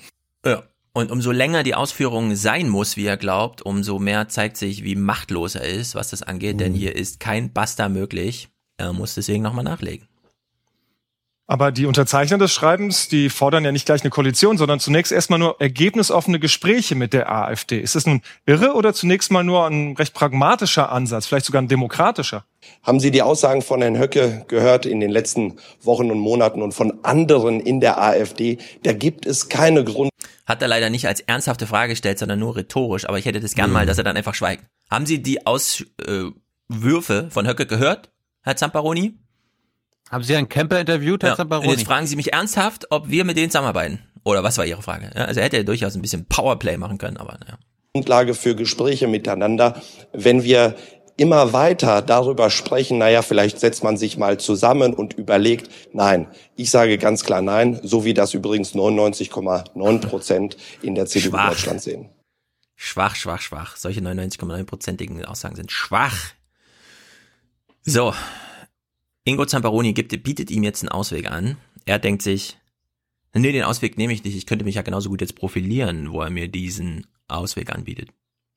Nun ist dieser Parteitagsbeschluss von Hamburg, auf dem die CDU ja beschlossen hat, eben keine Zusammenarbeit und erst recht keine Koalition mit der AfD einzugehen, der besagt ja auch keine mit der Linken. Wie passt dazu, dass die Kanzlerin nun in einem Interview Gespräche mit der Linken in Thüringen völlig okay findet? Ich finde das überhaupt nicht okay. Dazu Ja. habe ich auch entsprechendes äh, gesagt. Äh, aus ganz anderen Gründen als bei Herrn Höcke und der AfD lehnen wir eine Koalition oder Zusammenarbeit mit den Linken ab. Ich meine, Teile dieser Partei werden auch vom Verfassungsschutz beobachtet. Ja, von Hans-Georg Maaßens war Also, äh, die Linke also, möchte ein also, Warte, wir gucken es noch zu also, Ende. äh, ja, einen anderen Staat. Sie hat ja auch in ihrem Programm stehen, dass sie hin zum Sozialismus möchte. Ja. Das widerspricht allem, was wir auch im Grundsatzprogramm der CDU haben. Und deswegen schließen wir auch eine Koalition mit den Linken aus. Also, liebe Leute, ähm, ist euch aufgefallen, Mhm. was, was da passiert ist? In der Frage sagte Zamperoni, jetzt hat die Kanzlerin ja, Gespräche mit der äh, äh, äh, mit der Linken für okay be, be, be, befunden und dann sagt der Generalsekretär der CDU sagt, ich finde das überhaupt nicht okay. Das ist ein direkter Frontalangriff gegen Merkel. Ja, er Er dachte, er er hätte profilieren. entweder, er hätte entweder sagen können, das hat die Kanzlerin doch so aber gar nicht gesagt. Nein, er nimmt das, was Zamperoni, ich glaube auch ein Stück weit provokativ, zugespitzt, wie Albrecht von Lucke sagen würde, zugespitzt formuliert hat. Die Kanzlerin hat gesagt, Gespräche mit der Linken sind doch okay. Das akzeptiert er und ballert dann voll zurück. Ich finde das überhaupt nicht okay, weil das ist in dieser kommunikativen Situation ein Frontalangriff des CDU-Generalsekretärs gegen die CDU-Kanzlerin. Allerdings nicht Da gegen die CDU-Chefin, die ja der eigentlich in der Sache, ne, die Beschlusslage für gültig weiter erklärt oder nicht. Also in der Hinsicht ist es halt wirklich nur die Kanzlerin und nicht die Parteichefin. Ja, ja, ich weiß, aber, ich weiß, aber, ich weiß, ich aber weiß, die Kanzlerin wiegt da ein bisschen mehr als die Ja. Parteichefin. Na, in dem Falle, weil es Merkel ist und so. Aber Eben, ja, ja, ja, ja. eigentlich ist es Parteisache. Ja, aber, aber, aber Ziemiak demontiert Merkel. Der zündet, der zündet eine Bombe unter, äh, unter ihrem Stuhl. Ja, dabei braucht er genau das als Ausweg, dass Merkel da eine Differenz zieht zwischen, nein, wir setzen die Linke nicht mal mit der AfD gleich. Und genau das bügelt er ab. Also dass, dass der CDU-Generalsekretär sozusagen ähm, völlig offen der Kanzlerin ähm, eine, eine äh, ins Maul haut, ist ungewöhnlich. Ja, das hat er hier auch. aber getan. Hat er getan und Zapparoni hat es nicht gemerkt. Ja. Tilo wollte noch was sagen? Okay, Ingo fragt jetzt, na, aber was sollen die Thüringer jetzt machen? Was schlagen Sie denn der Thüringen CDU und Mike Moring jetzt vor? Der braucht keine Ratschläge aus Berlin Ah. und auch nicht von mir. Es gibt eine Verfassung in Thüringen, die klare Regeln setzt und äh, gerade beschäftigt sich ja auch die CDU Thüringen in der Fraktion als auch im Landesvorstand damit. Er soll in die Opposition. Ja, also äh, der Verweis auf die Verfassung immer gut, ist allerdings der letzte Ausweg, denn die Verfassung muss natürlich mit Leben gefüllt werden und auch interpretiert, wenn es sein muss. Und wenn man die Verfassung mit demoskopischen Daten unterfüttern kann, die sagt, ja, die Verfassung sieht hier Koalitionen vor und es gibt einen Volkeswille, nämlich von den Wählern der Linken und der CDU, mit überwältigender Mehrheit, dass die dann auch eine Koalition, es muss keine große Narrative durch, ne, kalkulierte, sondern einfach nur eine Zweck, knallharte Kompromisse, ihr kriegt die Radwege und ihr dürft die Kohlekraftwerke noch zwei Jahre länger behaupten und so. Na, dass man einfach hier so ein, aber nee. Alle Türen zugeschlagen. Merkel in die Fresse geschlagen, wie du gesagt hast. Finde ich natürlich sehr gut. Sehr deutlich. Ja. Fragen wir uns ein bisschen, wie sieht's denn jetzt aus in der CDU in der Zukunft? Wer wird denn da als Kanzlerkandidat? bei den Unionsanhängern wohlgemerkt. Wäre ein guter Kanzlerkandidat Friedrich Merz. 50 Prozent der Unionsanhänger sagen das, also jeder Zweite. Etwas weiter abgeschlagen Markus Söder mit 35 Prozent der CSU-Vorsitzende und bayerische Ministerpräsident. Danach platziert an Platz drei Annegret Kramp-Karrenbauer mit 31 Prozent Zustimmung bei den Unionsanhängern. Gleich auf mit Jens Spahn, dem Gesundheitsminister. Und hier bei uns an fünfter Stelle Armin Laschet, der Ministerpräsident von Nordrhein-Westfalen. Man muss äh, festhalten, da sind also noch Möglichkeiten drin. Keiner dieser Kandidaten überzeugt mit deutlicher Mehrheit alle Unionsanhänger. Nee, sieht eher nach Hauen und Stechen auf so einem Parteitag aus, wenn die das entscheiden wollen. Ja, das ist sind da ein die kleines Anhänger. Lager und da und da und da. Ja, ja, ja, ja, aber, aber Anhänger und, und wahlberechtigte Parteikader, das ist Na. auch nicht identisch. Ja, schon, aber Ja. Da ist auf jeden Fall einiges in Bewegung. Wir wissen, Absolut, ähm, ja, ja. Merz hat gar keine Unterstützung, also jedenfalls keine äh, öffentlich sichtbare oder so, außer Lindemann oder keine Ahnung. Laschet, den größten äh, Wahl, äh, Landesverband hinter sich, der da auch einfach mal ausschlaggebend ist, weil das ist ein Fünftel, ein Viertel aller fast. Mhm. Spahn hängt da noch mit drin bei Laschet, der muss sich also vorher unterordnen. Im Tausch für, du darfst dann in zehn Jahren oder so. Und Söder, das, das finde ich, das finde ich auch lustig. Mal wieder so die CSU da, als ob die, als ob, Sö ich meine, Söder ist so gerne bayerischer Ministerpräsident, ne? Ich glaube, der hat gar keine Ambition. Kanzlerkandidat wäre er noch lieber. Meinst du? Wenn, natürlich. Ich Wenn weiß er, aber nicht es, ist, es ist doch das, es ist doch das Hallo? Größte. Es ist das Größte. Ja, für drei Wenn- Jahre. Und dann bricht alles über dich ein. In Bayern kannst du Wenn durchregieren. er der 20 erste Jahre. bayerische Kanzler Wenn werden er der erste. CSU-Kanzler wäre, warum hat Mhm. Strauß so erbittert damals Ernst Albrecht, den Vater von Uschi von der Leyen, in der Frage, wer wird Unionskanzlerkandidat, ähm, äh, aus dem Feld geschlagen? Warum ähm, hat Stoiber äh, erbittert äh, versucht, Ja. Kanzler zu werden? Also diesen Ehrgeiz, wenn, wenn Söder auch nur den Hauch einer Chance sieht, äh, Unionskanzlerkandidat zu werden, dann geht er aber sehr gerne, lässt er München hinter sich. Ja. Was ich Also sehr, ein, Bayr ein bayerischer Kanzler wäre. Für Deutschland ist das eine Revolution. Ja. na, na gut, okay, okay, okay. Wenn ihr meint. Eine konservative Revolution. Ich wünsche mir, dass er da einfach in Bayern bleibt. Ich will ihn da einfach ja. sehen als bayerischen König. ja, ich ja auch die meine spannende, Wünsche. Ja, die spannende Frage, die spannende Frage ist ja äh, bei dem CDU, äh, bei, ja, bei dem CDU-Parteitag mhm. jetzt, da es nach dieser äh, komischen Renteneinigung eher so aussieht, dass die GroKo bis zum Ende der mhm. Legislaturperiode durchzieht, steht natürlich im Moment die Frage Kanzlerkandidat eben nicht auf dem Tapet. Also die ja. haben sich ein Stück weit jetzt auch wieder Zeit gekauft ja. und deswegen wird das wird das ganz interessant. Was ist mit dem äh, Antrag auf dem Parteitag? Ähm, jetzt Welchen? sofort irgendwas. Mhm. Äh, Gab es nicht den, den Antrag, den Kuban da gestellt hat? Oder, nee, der will äh, einfach nur, dass es eine Urwahl gibt. Aber die kann ja auch dann in ja. zwei Jahren sein. Oder ja, in einem Jahr, ja, gut. Zeit ist. Äh, stimmt auch. Ja, das stimmt Problem ist so ein bisschen, ähm, Merz ist ja wie gesagt kein Funktionsträger irgendwo. Ja. Er hat aber jetzt angekündigt, jetzt seine Rede zu halten. Jetzt ist aber ja. gerade großer Frieden. Eben. ich bin so gespannt, was äh, Merz ja. da für eine Show ja. hinlegen wird, 20 Minuten. Ja. Es kann ja eigentlich gar nichts passieren.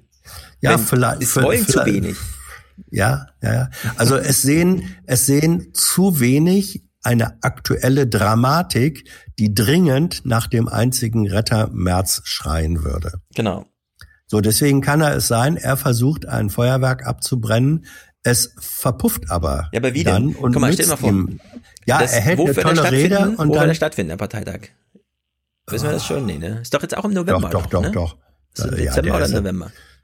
Kann mal eben einer googeln, ich weiß aus dem Kopf Also er steht jedenfalls jetzt an. Und Ja. es besteht ernsthaft die Gefahr, dass Ist der in Leipzig? Das- oder? ja, richtig. Ich weiß es nicht. Legendäre wie Ich schon mal in Leipzig und so. mal. Gut, Guck mal also Friedrich Merz wird in irgendeiner Messehalle wahrscheinlich eine große Rede schwingen, die als kleiner wahrgenommen wird als wie angekündigt erwartet Ja. wird. Leipzig. So, ja. damit fällt er da schon mal ein bisschen zurück. Und dann gibt's irgendwo hinten in der Ecke so eine Hundertschaft von, ähm, von Kuban-Anhängern, von Mhm. jungen Unionisten, die da applaudieren Kubanern. werden. Kubaner heißt. Ja, äh, sobald man das mit einem Stereomikrofon ausnimmt, hört man, dass es irgendwie schief ist, weil es ist nur auf der einen Seite der Halle. Ja, und dann zerfällt doch so eine, also ich bin wirklich sehr gespannt, wie er sich aus diesem, er wollte sich auf den Berg stellen, ja, aber hat sich eigentlich ein Loch gegraben, glaube ich. Und ich bin sehr gespannt, wie er das meistert. Gerade Ja. weil er so unlustig war, bei der letzten, ja, beim letzten Parteitag war er schon so, ah, ich habe eigentlich keine Lust, könnt ihr mich nicht einfach hier bestätigen, muss ich hier echt den Scheiß mitmachen und so. Und da bin ich echt mal gespannt, wie er die Situation, die er sich da jetzt geschaffen hat, oder er macht vorher noch einen Rückzieher und sagt, ich möchte gerne, dass mehr über Radwege diskutiert wird, ich ziehe meinen Antrag auf irgendwas Nein, zurück, ich will meine also Redezeit er muss, er muss, nee, er muss seine, er muss seine Rede natürlich schon halten, Ja. ähm, weil er sie angekündigt hat, sonst wäre das der größte anzunehmende politische Unfall und Unfall. Ähm, aber er kann eigentlich fast nur darauf hoffen, dass Kramp-Karrenbauer es schafft, sich in dem einen Jahr, das es dauern wird wohl noch dann bis zur Nominierung äh, einer Spitzenkandidatin, sich selber weiter zu demontieren. Ja. Ja, Na gut. also das ist, er muss jetzt, nach Lage der Dinge jetzt, wenn da bis dahin nichts Großartiges passiert, muss er darauf hoffen, dass Kramp-Karrenbauer äh, selbst ihm die Rampe Mhm. durch eigenes äh, Fehlermanagement Ja. äh, baut. Na, da soll er mal hoffen. So. Ja. Noch lustiger als die Unstimmigkeiten in der CDU, wer denn als nächstes und so weiter irgendwelche Posten da macht, ne, ist, wie SPD-Vertreter darüber reden, wie es bei der CDU gerade zugeht, in dem Falle Carsten Schneiders. Es ist absurd. Es ist schwieriger geworden, mit der CDU in der, zu, zu einer Einigung zu kommen, weil man nicht genau weiß, was ist hier eigentlich das Zentrum, wer hat das Sagen. Äh, Die Autorität von Frau Kamm-Karrenbauer wird äh, deutlich angegriffen und äh, unterminiert äh, von ähm, ähm, ehemaligen Funktionsträgern wie Herrn Merz und anderen. Ja, und in der SPD werden da eigentlich das sagen. Ja. Und, wer, und also das ist so frech, ja. Ja, ja. So durchschaubar. Er so hätte nur frech und sagen so können, dumm. ich kann das gut nachvollziehen. Genau, das hätte als ehrliches Ding noch gefehlt. Er hat gesagt, oh, den geht's wie uns, ich habe Mitleid. Aber nee, da versucht Ja. er noch so, hm, ich stichel noch mal ein bisschen. Die AKK ist ja ganz schwach. Ja, aber sie ist wenigstens gewählt. Ihr habt nicht mal jemanden gewählten. Ja, aber da ist Schneider, da ist Schneider traditionell schmerzfrei in der Ja, Sache. ja, unglaublich. Übrigens ein Ossi, ne? Für alle, die sich fragen, wo sind die Eben, ostdeutschen deswegen, Eliten? ja. Carsten Schneider das- für das- euch da. er gehört Euer dazu, ja. Repräsentant. Ja, ja. Ich hoffe, ihr freut euch in Sömmerda Altenburg. Ja. Dass ihr so gut repräsentiert werdet in der Bundesrepublik. Gut. Ein kleines ernsteres Thema, vielleicht. falls ihr nichts dagegen habt, äh, denn zur allgemeinen Lage, es geht runter und drüber und wir wissen nicht mehr genau, bleibt es noch bei Hass im Netz oder gibt es schon Terror auf der Straße? Da gibt's ja auch einiges, zum Beispiel rechten Terror. Nur kurz ein Halbsatz. Die Bundesregierung sieht bei selbsternannten Bürgerwehren Ansätze für rechtsterroristische Potenziale. Das geht aus einer Antwort des Bundesinnenministeriums auf eine Anfrage der Linksfraktion hervor, aus der mehrere Medien zitieren. Der Übergang von Bürgerwehren hin zu einem eigenmächtigen Eintreten für Recht und Ordnung ist demnach fließend. In fast allen Bundesländern existierten mittlerweile entsprechende Gruppierungen, so das Innenministerium. So, also rechter Terror macht sich breit. Menschen glauben, das sei eine legitime politische Äußerung, wenn sie irgendwie plötzlich äh, mit Messern und so weiter zustechen. Und da gab es ja schon die einzelnen Opfer, ne? Henriette Reker, die Kölner Oberbürgermeisterin, wurde vor der Wahl äh, niedergestochen. Wir hatten ähm, den Angriff in Halle, der auch ein politisches Motiv hatte natürlich. Äh, wir hatten Lübcke hier in Hessen. Und in Altena gab es natürlich diesen Angriff auf Andreas Holstein, den Bürgermeister dort, der auch mit dem Messer verletzt wurde und der hier nochmal auftauchte in einer äh, Berichterstattung zum Thema Bürgerverständigung, wie kriegen wir das jetzt alles wieder zusammen und so weiter. Und da wird ja immer eine Sache ausgeblendet, nämlich die Rolle der Medien. Es ist ja nicht einfach nur hasserfüllte Bürger gegen Politiker, die versuchen das Beste und so weiter, ne, sondern da gibt's ja noch eine Schaltstelle zwischen die Medien. Die wird hier immer ausgeblendet, deswegen hören wir uns das mal kurz an und holen danach die mediale Rolle wieder rein. Der Bürgermeister von Altena im Sauerland. Er hat eine Messerattacke überlebt, das war vor zwei Jahren. Und seit noch längerer Zeit muss er wegen seiner liberalen Flüchtlingspolitik Morddrohungen, Hass und Hetze über sich ergehen lassen.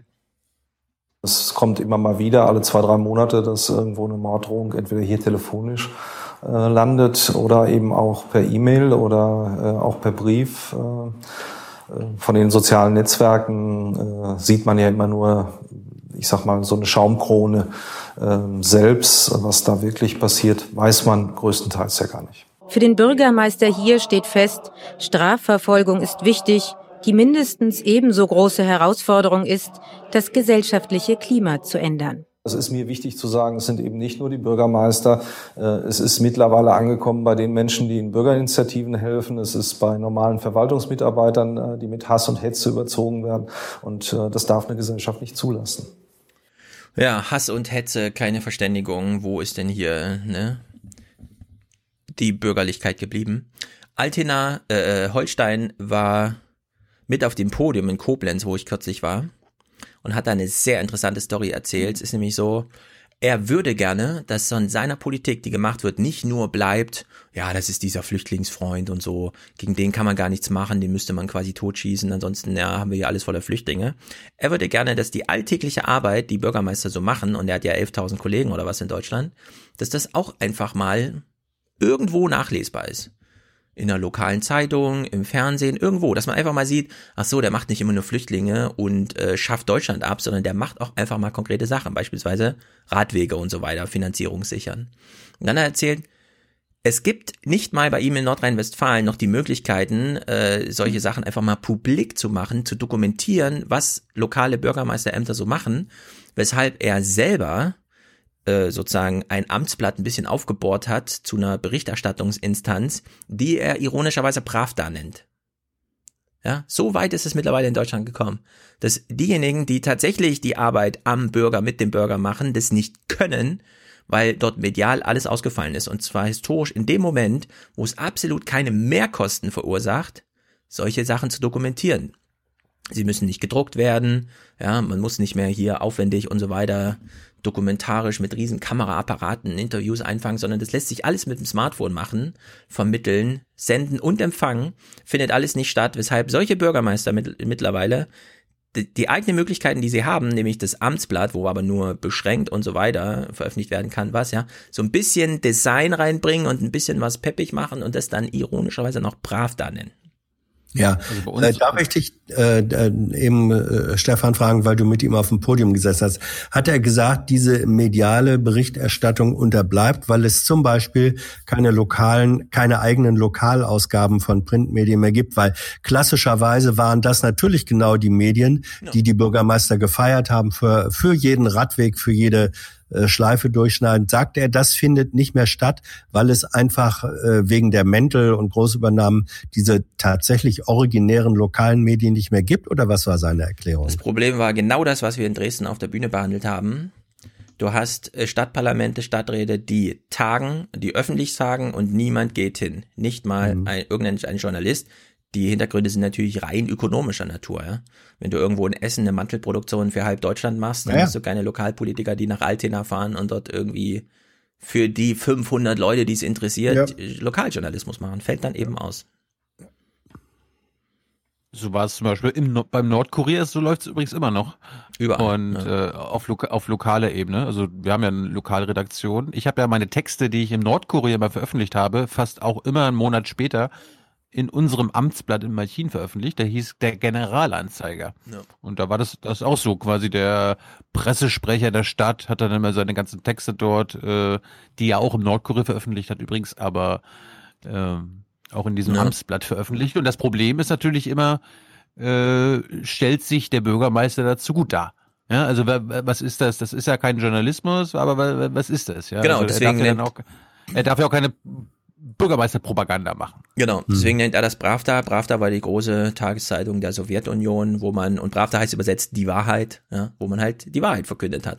Der Wahrheit. Und der Wahrheit, das war halt so, ja, und äh, er hat eben keine andere Möglichkeit, überhaupt noch Leute zu erreichen, sondern er nützt dann einfach, und da gab es jetzt zum Beispiel auch wieder Streit, habe ich in Deutschland von gehört, dortmund.de, also die von der Stadt betriebene Webseite, wurde zu fast einem News-Generator äh, ähm, aufgebohrt mit eigener Redaktion und so weiter. Und dann kam auch wieder, ich weiß nicht genau wer, Landesmedienanstalten, wie auch immer, er sagt, liebe Stadt, das geht so nicht, fahrt das mal wieder runter. Und jetzt hat man wieder rein sachlich irgendwelche Polizeimeldungen, Achtung, morgen Marathon und so, ne? Aber wie gesagt, äh, es ist super schwer für diese lokalen Politiker überhaupt noch Bürger zu erreichen. Über sie gesprochen wird dann aber doch, ne? Also die Sachen, mhm. die über sie erzählt werden, die finden natürlich dann gleich tausendfach Multiplikation im Internet und dann heißt es, der Typ, den müssen wir abräumen und dann haben wir das mhm. Flüchtlingsproblem bei uns gelöst. Ist nicht schön, aber tja. Man kann ja auch keine Zeitung zwingen, außer in Thüringen die Funke-Gruppe weiter zu drucken. Die wollte das ja nicht, aber Geschichte schon ein paar Mal mhm. erzählt. Ja. Bevor ich jetzt zu Elektroautos komme und so weiter, spiel uns was ja, Lokales. Irgendwas mit Tieren bestimmt hast du. Nee, weil du gerade bei rechten Terror bist, äh, ein Thema, was wir nicht vergessen sollten. Kalbitz. Gibt mhm. was Neues? Die, äh, mir wurde von den Spielkollegen gesagt, dass äh, zum Beispiel, du hast ja ARD und ZDF geguckt, da war das offenbar in den Hauptnachrichten kein Thema, weil laut Spiegel sie kein O-Ton von der AfD bekommen haben. Mhm. Bei dem Thema, das wir jetzt hören, was äh, über Andreas Kalbitz jetzt rausgekommen ist, laut Spiegel, ähm, wundert, wundere ich mich aber nicht, warum die AfD jetzt äh, vor der Kamera nichts zu sagen wollte. Aber Brandenburg aktuell hat sich gedacht, wenn wir da jetzt keinen eigenen O-Ton haben, vielleicht besorgen wir uns jemand, der, äh, jemand, der das hat. Andreas Kalbitz, AfD-Fraktions- und Parteichef hier in Brandenburg und zentraler Kopf im rechtsnationalen Flügel. Wie weit rechts er steht oder stand, darüber ist schon viel berichtet worden. Er selbst spricht davon, in seiner Biografie gäbe es allenfalls rechtsextreme Bezüge. Über neue Details aus Kalbitz politischem Leben berichtet heute das Magazin Der Spiegel. Das wirft insgesamt neue Fragen auf. Während seiner Bundeswehrzeit gerät Kalbitz nämlich ins Visier des militärischen Abschirmdienstes des Bundeswehrgeheimdienstes. Zu den Gründen Stefanie Teistler. Mindestens drei Gespräche soll der militärische Abschirmdienst, der MAD, mit Andreas Kalbitz geführt haben. Das berichtet der Spiegel. Der MAD ist als Nachrichtendienst zur Extremismusabwehr innerhalb der Bundeswehr zuständig. Wie in diesem Interview mit der Sendung Jung und Naiv hatte Kalbitz auch schon öffentlich zugegeben, dass der MAD ihn überprüft hatte. Da, wo es Probleme gab, äh, gab es einen militärischen Abschirmdienst. Der hat sich Leute genau angeschaut. Äh, mich übrigens auch äh, und ist zum Schluss gekommen, dass da eben nichts ist mit Rechtsextremismus und wo es da Probleme gab, sind Leute entlassen worden, klar. Bei Kalbitz klingt das nach Standardüberprüfung. Allerdings, der MAD wird nicht von allein tätig, sondern geht Hinweisen nach. Nach Spiegelinformationen gab es die bei Kalbitz gleich mehrfach, wegen einer nationalistischen Wallfahrt nach Belgien, seiner Mitgliedschaft bei den Republikanern und seiner Tätigkeit für die als rechtsextrem eingestufte junge Landsmannschaft Ostpreußen. Der Bericht des Spiegel legt nahe, dass diese Erkenntnisse dazu führten, dass Kalbitz für Reservisteneinsätze gesperrt ist. Ja, sehr gut. Äh, warum hat das CDF das jetzt nicht aufgegriffen? Weil sie keinen O-Tongeber, äh, oder O-Tonspender von der AfD hat. Das verstehe ich gar nicht. Bei der, beim CDF ist doch die, die Losung, wann man AfD-Themen aufgreift, ganz anders. Eine Maus im Wohnzimmer kann man ignorieren. Bei einem Hund wird's schon schwerer und bei einem Elefanten wird's hoffnungslos. Die AfD hat bei den Wahlen in Thüringen ein nahezu elefantöses Ergebnis erzielt.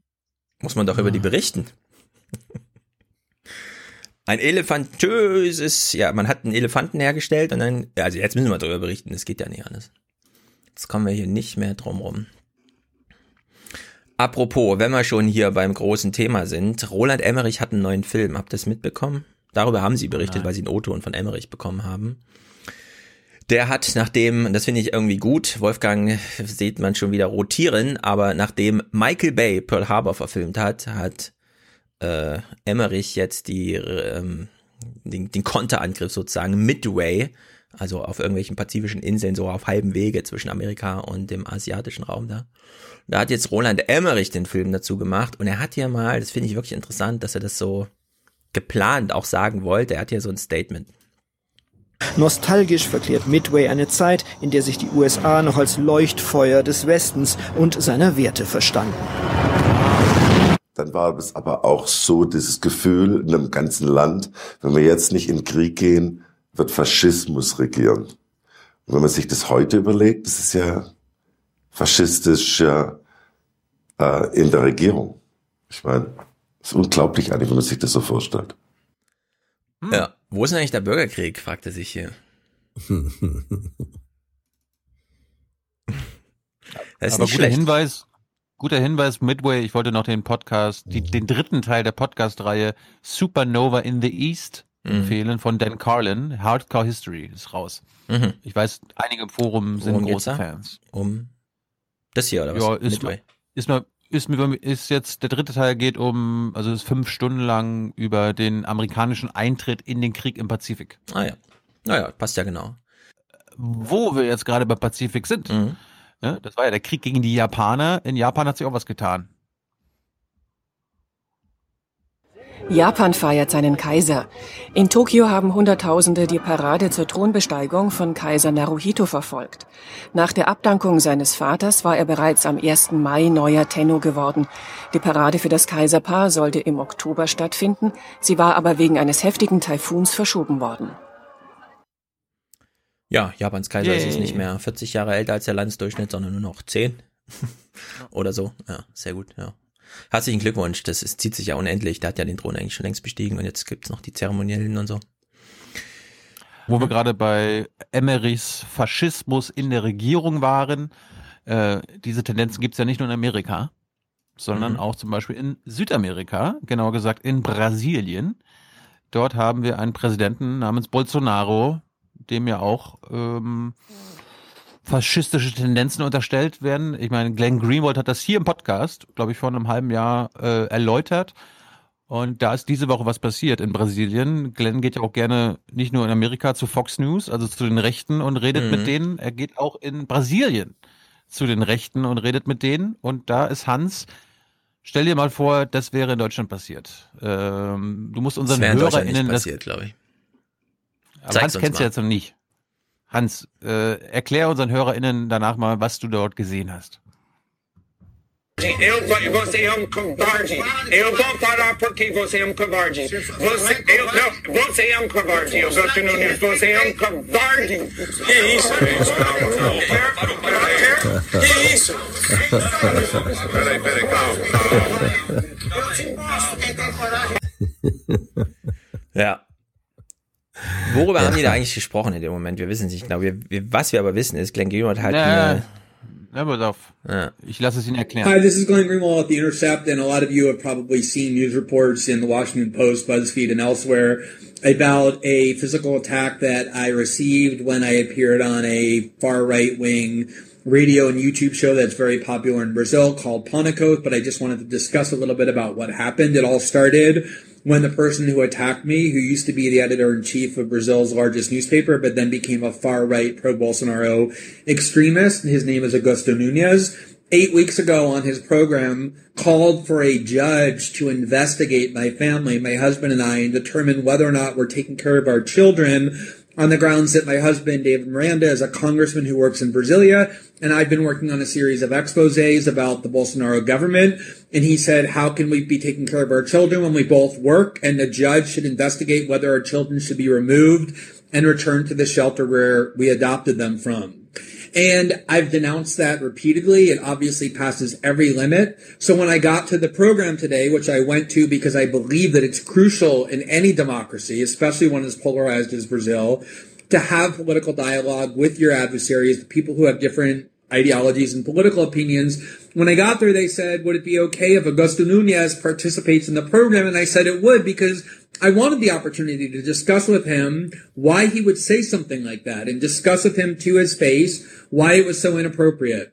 When I got there, I explained to him that I thought his comments were cowardly because there are hundreds of millions of people in Brazil and the world, including his own bosses and colleagues who have children where both parents work. And yet he didn't have the courage to call for judges to investigate their children, only ours. And it was obviously partially homophobic, the idea that a judge should remove the children of two gay men. He then reacted the way the video shows with physical violence. And I think what's most important is that the Bolsonaro movement, including the president's son and his mentor and many, many, many members of Congress and his party are applauding this violence because it's a fascist movement. They want a civil war. They want violence in our political discourse. And that's what makes them so dangerous. So that's what happened. The video shows it very clearly.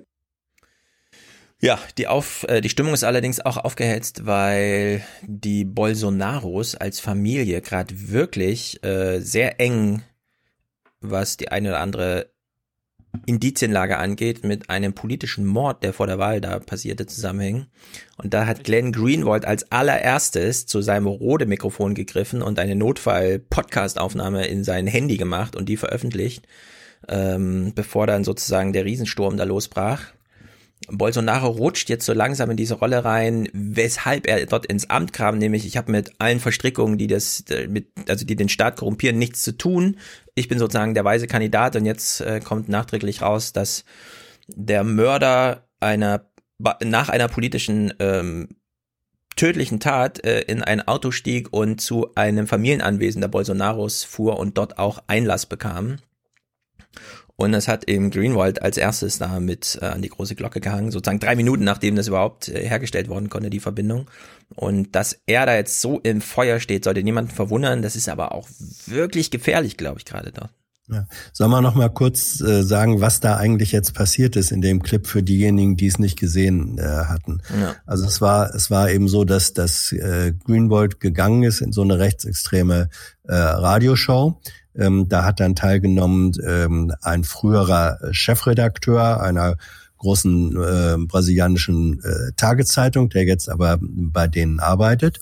Und dieser Chefredakteur hatte nämlich kurz zuvor aufgefordert, dass Richter äh, gucken sollten, ähm, ob das Kind, das äh, Greenwald und sein Partner ähm, adoptiert haben, ob das nicht zurückgeholt werden müsste, weil ja sowohl Greenwald als auch sein Partner äh, beide berufstätig äh, seien. So und äh, daraufhin hat dann äh, in dem, das war der Vorlauf gewesen, dann hat Greenwald in dieser Debatte äh, mit diesem rechtsradikalen äh, Journalisten gesagt, das sei eine feige Anschuldigung gewesen, weil es ähm, in Brasilien Millionen von Eltern gibt, die beide berufstätig seien und Kinder hätten. Und niemand äh, würde da fordern, und der schon gar nicht, dass da jetzt Richter überprüfen sollten, ob das, ob das dem Kindeswohl äh, schadet und dass das deswegen sozusagen eine rein homophobe äh, Vorgehensweise gegen ihn und seinen Partner sei. Und an dem Punkt ist dieser ähm, Journalist gegen ihn körperlich vorgegangen, hat ihn geschlagen, geprügelt und da sagt äh, Greenwald hinterher, das war eine bewusste Inszenierung der Rechten, die wollen Gewalt. Die wollen, dass Gewalt in den physische Gewalt äh, in den politischen äh, Diskurs vordringt und das sei eben ein eine aktive Faschist, äh, faschistische äh, Form von Politik, sozusagen die Provokation von physischer Gewalt als Mittel der politischen Auseinandersetzung. Das hat er anhand seines eigenen Beispiels äh, ausgeführt. Ja, und hinzu kommt, aber das ist jetzt erst Tage später gewesen, Lula, ist mhm. jetzt auch wieder politischer Player in Brasilien. Also da geht's jetzt durcheinander, muss man sagen. Durcheinander ist es dort. Aber kurioserweise ist bei Lula der Richter, der ihn damals in den Knast gebracht hat, jetzt Justizminister. Unter Bolsonaro. Ja. Also. Ja, wie gesagt, es ist durcheinander.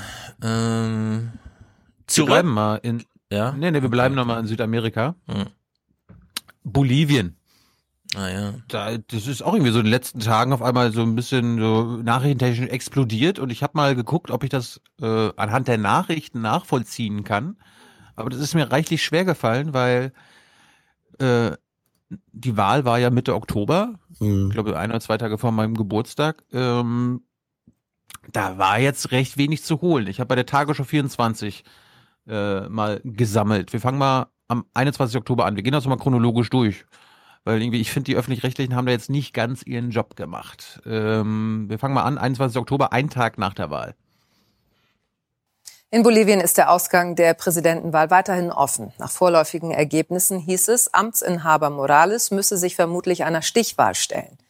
Demnach verfehlte der Sozialist die absolute Mehrheit, lag aber vor seinem konservativen Herausforderer Mesa. Morales, der erste indigene Präsident Boliviens, erklärte, er rechne nach Auszählung der ländlichen Bezirke mit einem Sieg. Die Wahlkommission hat die Veröffentlichung weiterer Wahlergebnisse gestoppt. Oppositionsführer Mesa kündigte an, man werde nicht zulassen, dass die Ergebnisse manipuliert würden. Mhm. Okay. War jetzt irgendwie noch nicht absehbar. Ein Tag später. In Bolivien hat die Bekanntgabe eines neuen Auszählungsergebnisses der Präsidentenwahl Proteste der Opposition ausgelöst. In mehreren Städten gab es Unruhen. Die Wahlkommission hatte zuvor mitgeteilt, Präsident Morales müsse sich möglicherweise doch keiner Stichwahl stellen. Nach den offiziellen Angaben und Auszählung fast aller Stimmen kommt Morales auf etwa 47 Prozent und damit knapp auf die vorgeschriebenen 10 Prozentpunkte Vorsprung vor seinem Herausforderer Mesa. Dieser sprach von Betrug. Mhm. Aussage gegen Aussage. Opposition spricht von Betrug. Wieder drei Tage später. In Bolivien hat sich Amtsinhaber Morales zum Sieger der Präsidentenwahl erklärt. Laut Wahlkommission kam er auf 47 Prozent der Stimmen und liegt damit knapp 10 Prozentpunkte vor seinem Herausforderer Mesa. Eine solche Differenz ist laut Gesetz nötig für einen Sieg. Mesa sprach von Betrug und forderte einen zweiten Wahlgang. Zwischen Anhängern und Gegnern des Präsidenten gab es erneut gewaltsame Auseinandersetzungen. Also welches Wahlverfahren gilt jetzt? Braucht man jetzt eine Mehrheit oder nicht? Ja, natürlich brauchst du eine Mehrheit und äh, es gibt keine Stichwahl in Bolivien laut Verfassung, wenn einer der Kontrahenten 10%, Pro, 10 Vorsprung hat vor dem anderen. Ah, wieso machen die denn sowas? Keine Ahnung, das ist halt Ganz, bolivianische, ja. bolivianische Verfassung und interessant ist aber, dass die, auch die Nachrichten immer nur wieder sagen, dass der Konkurrent von Betrug spricht. Niemand anderes. Sie haben auch keine Experten und so weiter und so fort. Da kommen wir nachher nochmal drauf zurück. Das war gerade 25. Oktober, also vier Tage nach der Wahl. Jetzt sind wir schon anderthalb Wochen nach der Wahl. In Bolivien ist es im Streit um den Wahlsieg von Präsident Morales erneut zu Ausschreitungen gekommen. Die Polizei musste Anhänger von Morales und Oppositionsführer Mesa mit Tränengas auseinandertreiben. Die Opposition wirft den Behörden vor, das Wahlergebnis manipuliert zu haben, um eine Stichwahl zu verhindern. Okay, immer noch die gleichen Vorwürfe. Dann hat sich so eine Woche lang im Großen und Ganzen nichts getan. Es ging mit Ausschreitungen weiter und so weiter. Aber, aber dann am 9. November, also jetzt am Samstag, äh, ging die ging die Wende dann tatsächlich los und Morales Ende wurde eingeläutet, denn die Polizei ist übergelaufen. In Bolivien liefern sich Gegner und Befürworter von Präsident Morales weiter heftige Auseinandersetzungen. Inzwischen schlossen sich auch Polizisten den regierungskritischen Demonstranten an. Morales sprach von einem Putsch. Der Linkspolitiker war vor zwei Wochen wiedergewählt worden. Seine Gegner fordern eine Überprüfung der Wahl. Bei den Protesten starben bisher drei Menschen. Mhm. Wieder einen Tag später, also am Sonntag, hat Morales dann Folgendes rausgehauen. Es gibt Neuwahlen. Danke, ruft sie, danke. Umarmung, Applaus für die Sicherheitskräfte. Es ist der Moment, in dem sie sich den Protesten anschließen. Die Polizei als Freund und Helfer. Sprechgesang brandet auf. Widerstand. Widerstand gegen Präsident Morales. Der gibt dem Druck nun nach, kündigt Neuwahlen an, um den Frieden, den sozialen Zusammenhalt und die Einheit Boliviens zu bewahren. Also obwohl er meint, dass er die Wahl gewonnen hätte und äh, er die meisten Stimmen hat und äh, sich zum Sieger ausgerufen hat, hat er jetzt gesagt, okay, wir machen doch nochmal Wahl. Nochmal eine Neuwahl. Da denkst du, okay, da hat das dann vielleicht die Anhänger auch der Opposition beruhigt. Ah, er nicht. Die sind jetzt all in gegangen und Morales all out. Es beginnt mit einem Raunen in der Menge. Dann bricht also das war gestern ungebremster Jubel aus. Die Meldung vom Rücktritt von Präsident Morales erreicht die Straßen von La Paz. Nach wochenlangen Protesten gegen seine, nach Ansicht von Beobachtern, manipulierte Wiederwahl hatte er zunächst Neuwahlen versprochen. Wenige Wir merken uns mal, Reporter sagt gerade nach Ansicht von Beobachtern. Stunden später dann aber seinen Rücktritt erklärt und dabei der Opposition einen Putsch vorgeworfen. Bestimmte Kräfte haben immer mehr Gewalt und Aggression geschürt. Und aus diesem und vielen anderen Gründen trete ich hiermit zurück.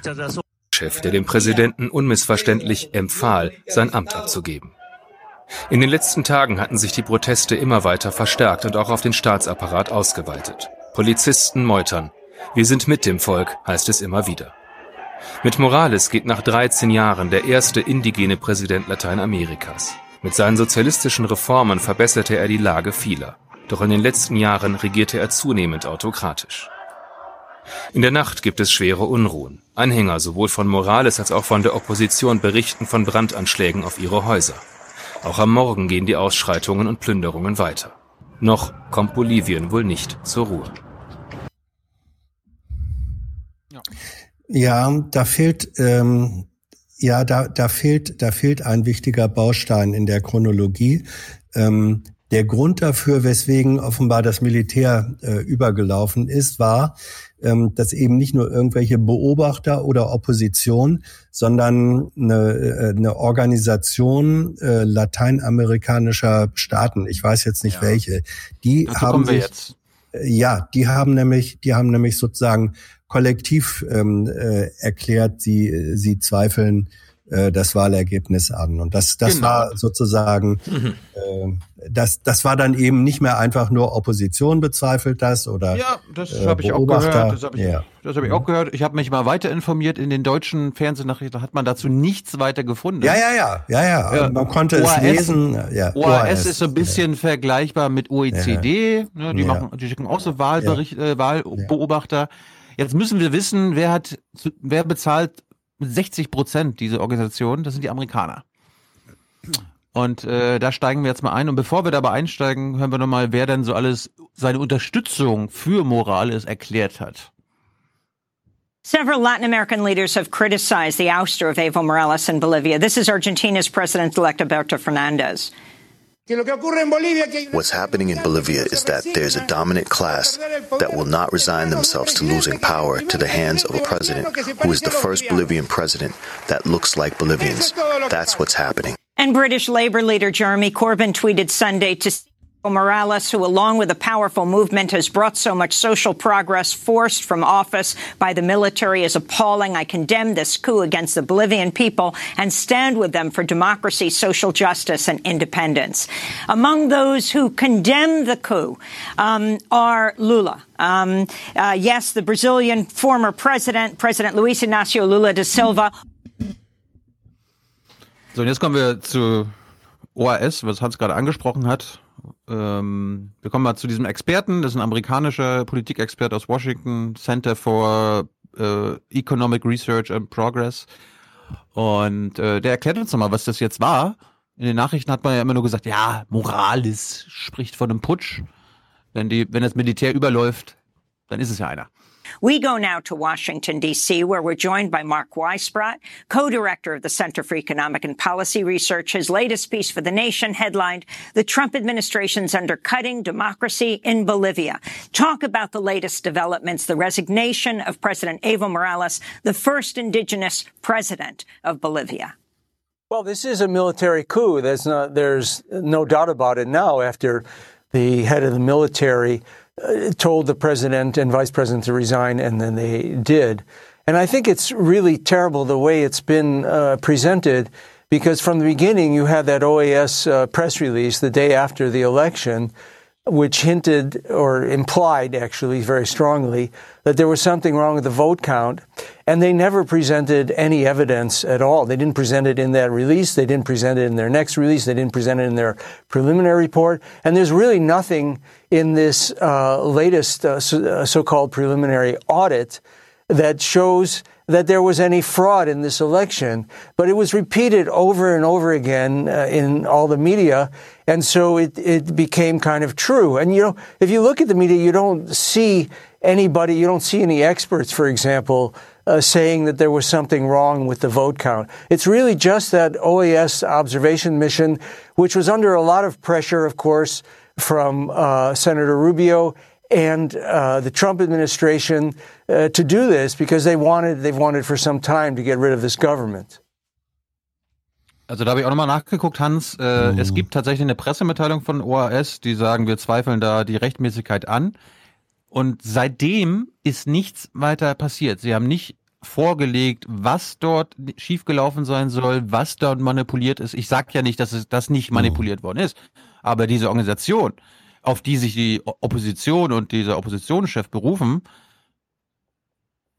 kann nicht sagen, was da jetzt seit zwei Wochen oder seit drei Wochen gelaufen sein soll. Und äh, Weißbrot erklärt nochmal, wie denn der US-Einfluss auf OAS aussieht. And it's very obvious that they uh, pressured uh, the OAS, uh, where you know the United States supplies 60% of the budget. And you know this is the problem. The media treats this uh, OAS as though it's really an independent arbiter here, and they do have electoral missions, and most of the time uh, they're clean, but they are not always. And uh, you know, in in Haiti in 2011, for example, they reversed the results of a first round uh, presidential election without any statistical test, recount, or any reason. It was completely political. And in 2000, uh, they reversed their position, their report on the election, when the United States, as you know and you've reported on this show, uh, wanted to cut off all international aid to Haiti and uh, spent four years preparing for the coup of uh, 2004. So uh, the OAS played a major role in that by changing their report on the uh, election in Haiti. And so I think uh, this is this is a kind of a classic uh, military coup uh, supported by the United States. You know, it's not like 2009 in Honduras where Hillary Clinton wrote in her memoirs that she uh, worked wi- in the OAS too to prevent the, the elected president. Who you've had on this show uh, from coming back to the country and to the presidency, but I, I think we'll probably find out more later. But it's it's just it is it is very obvious that they supported this coup.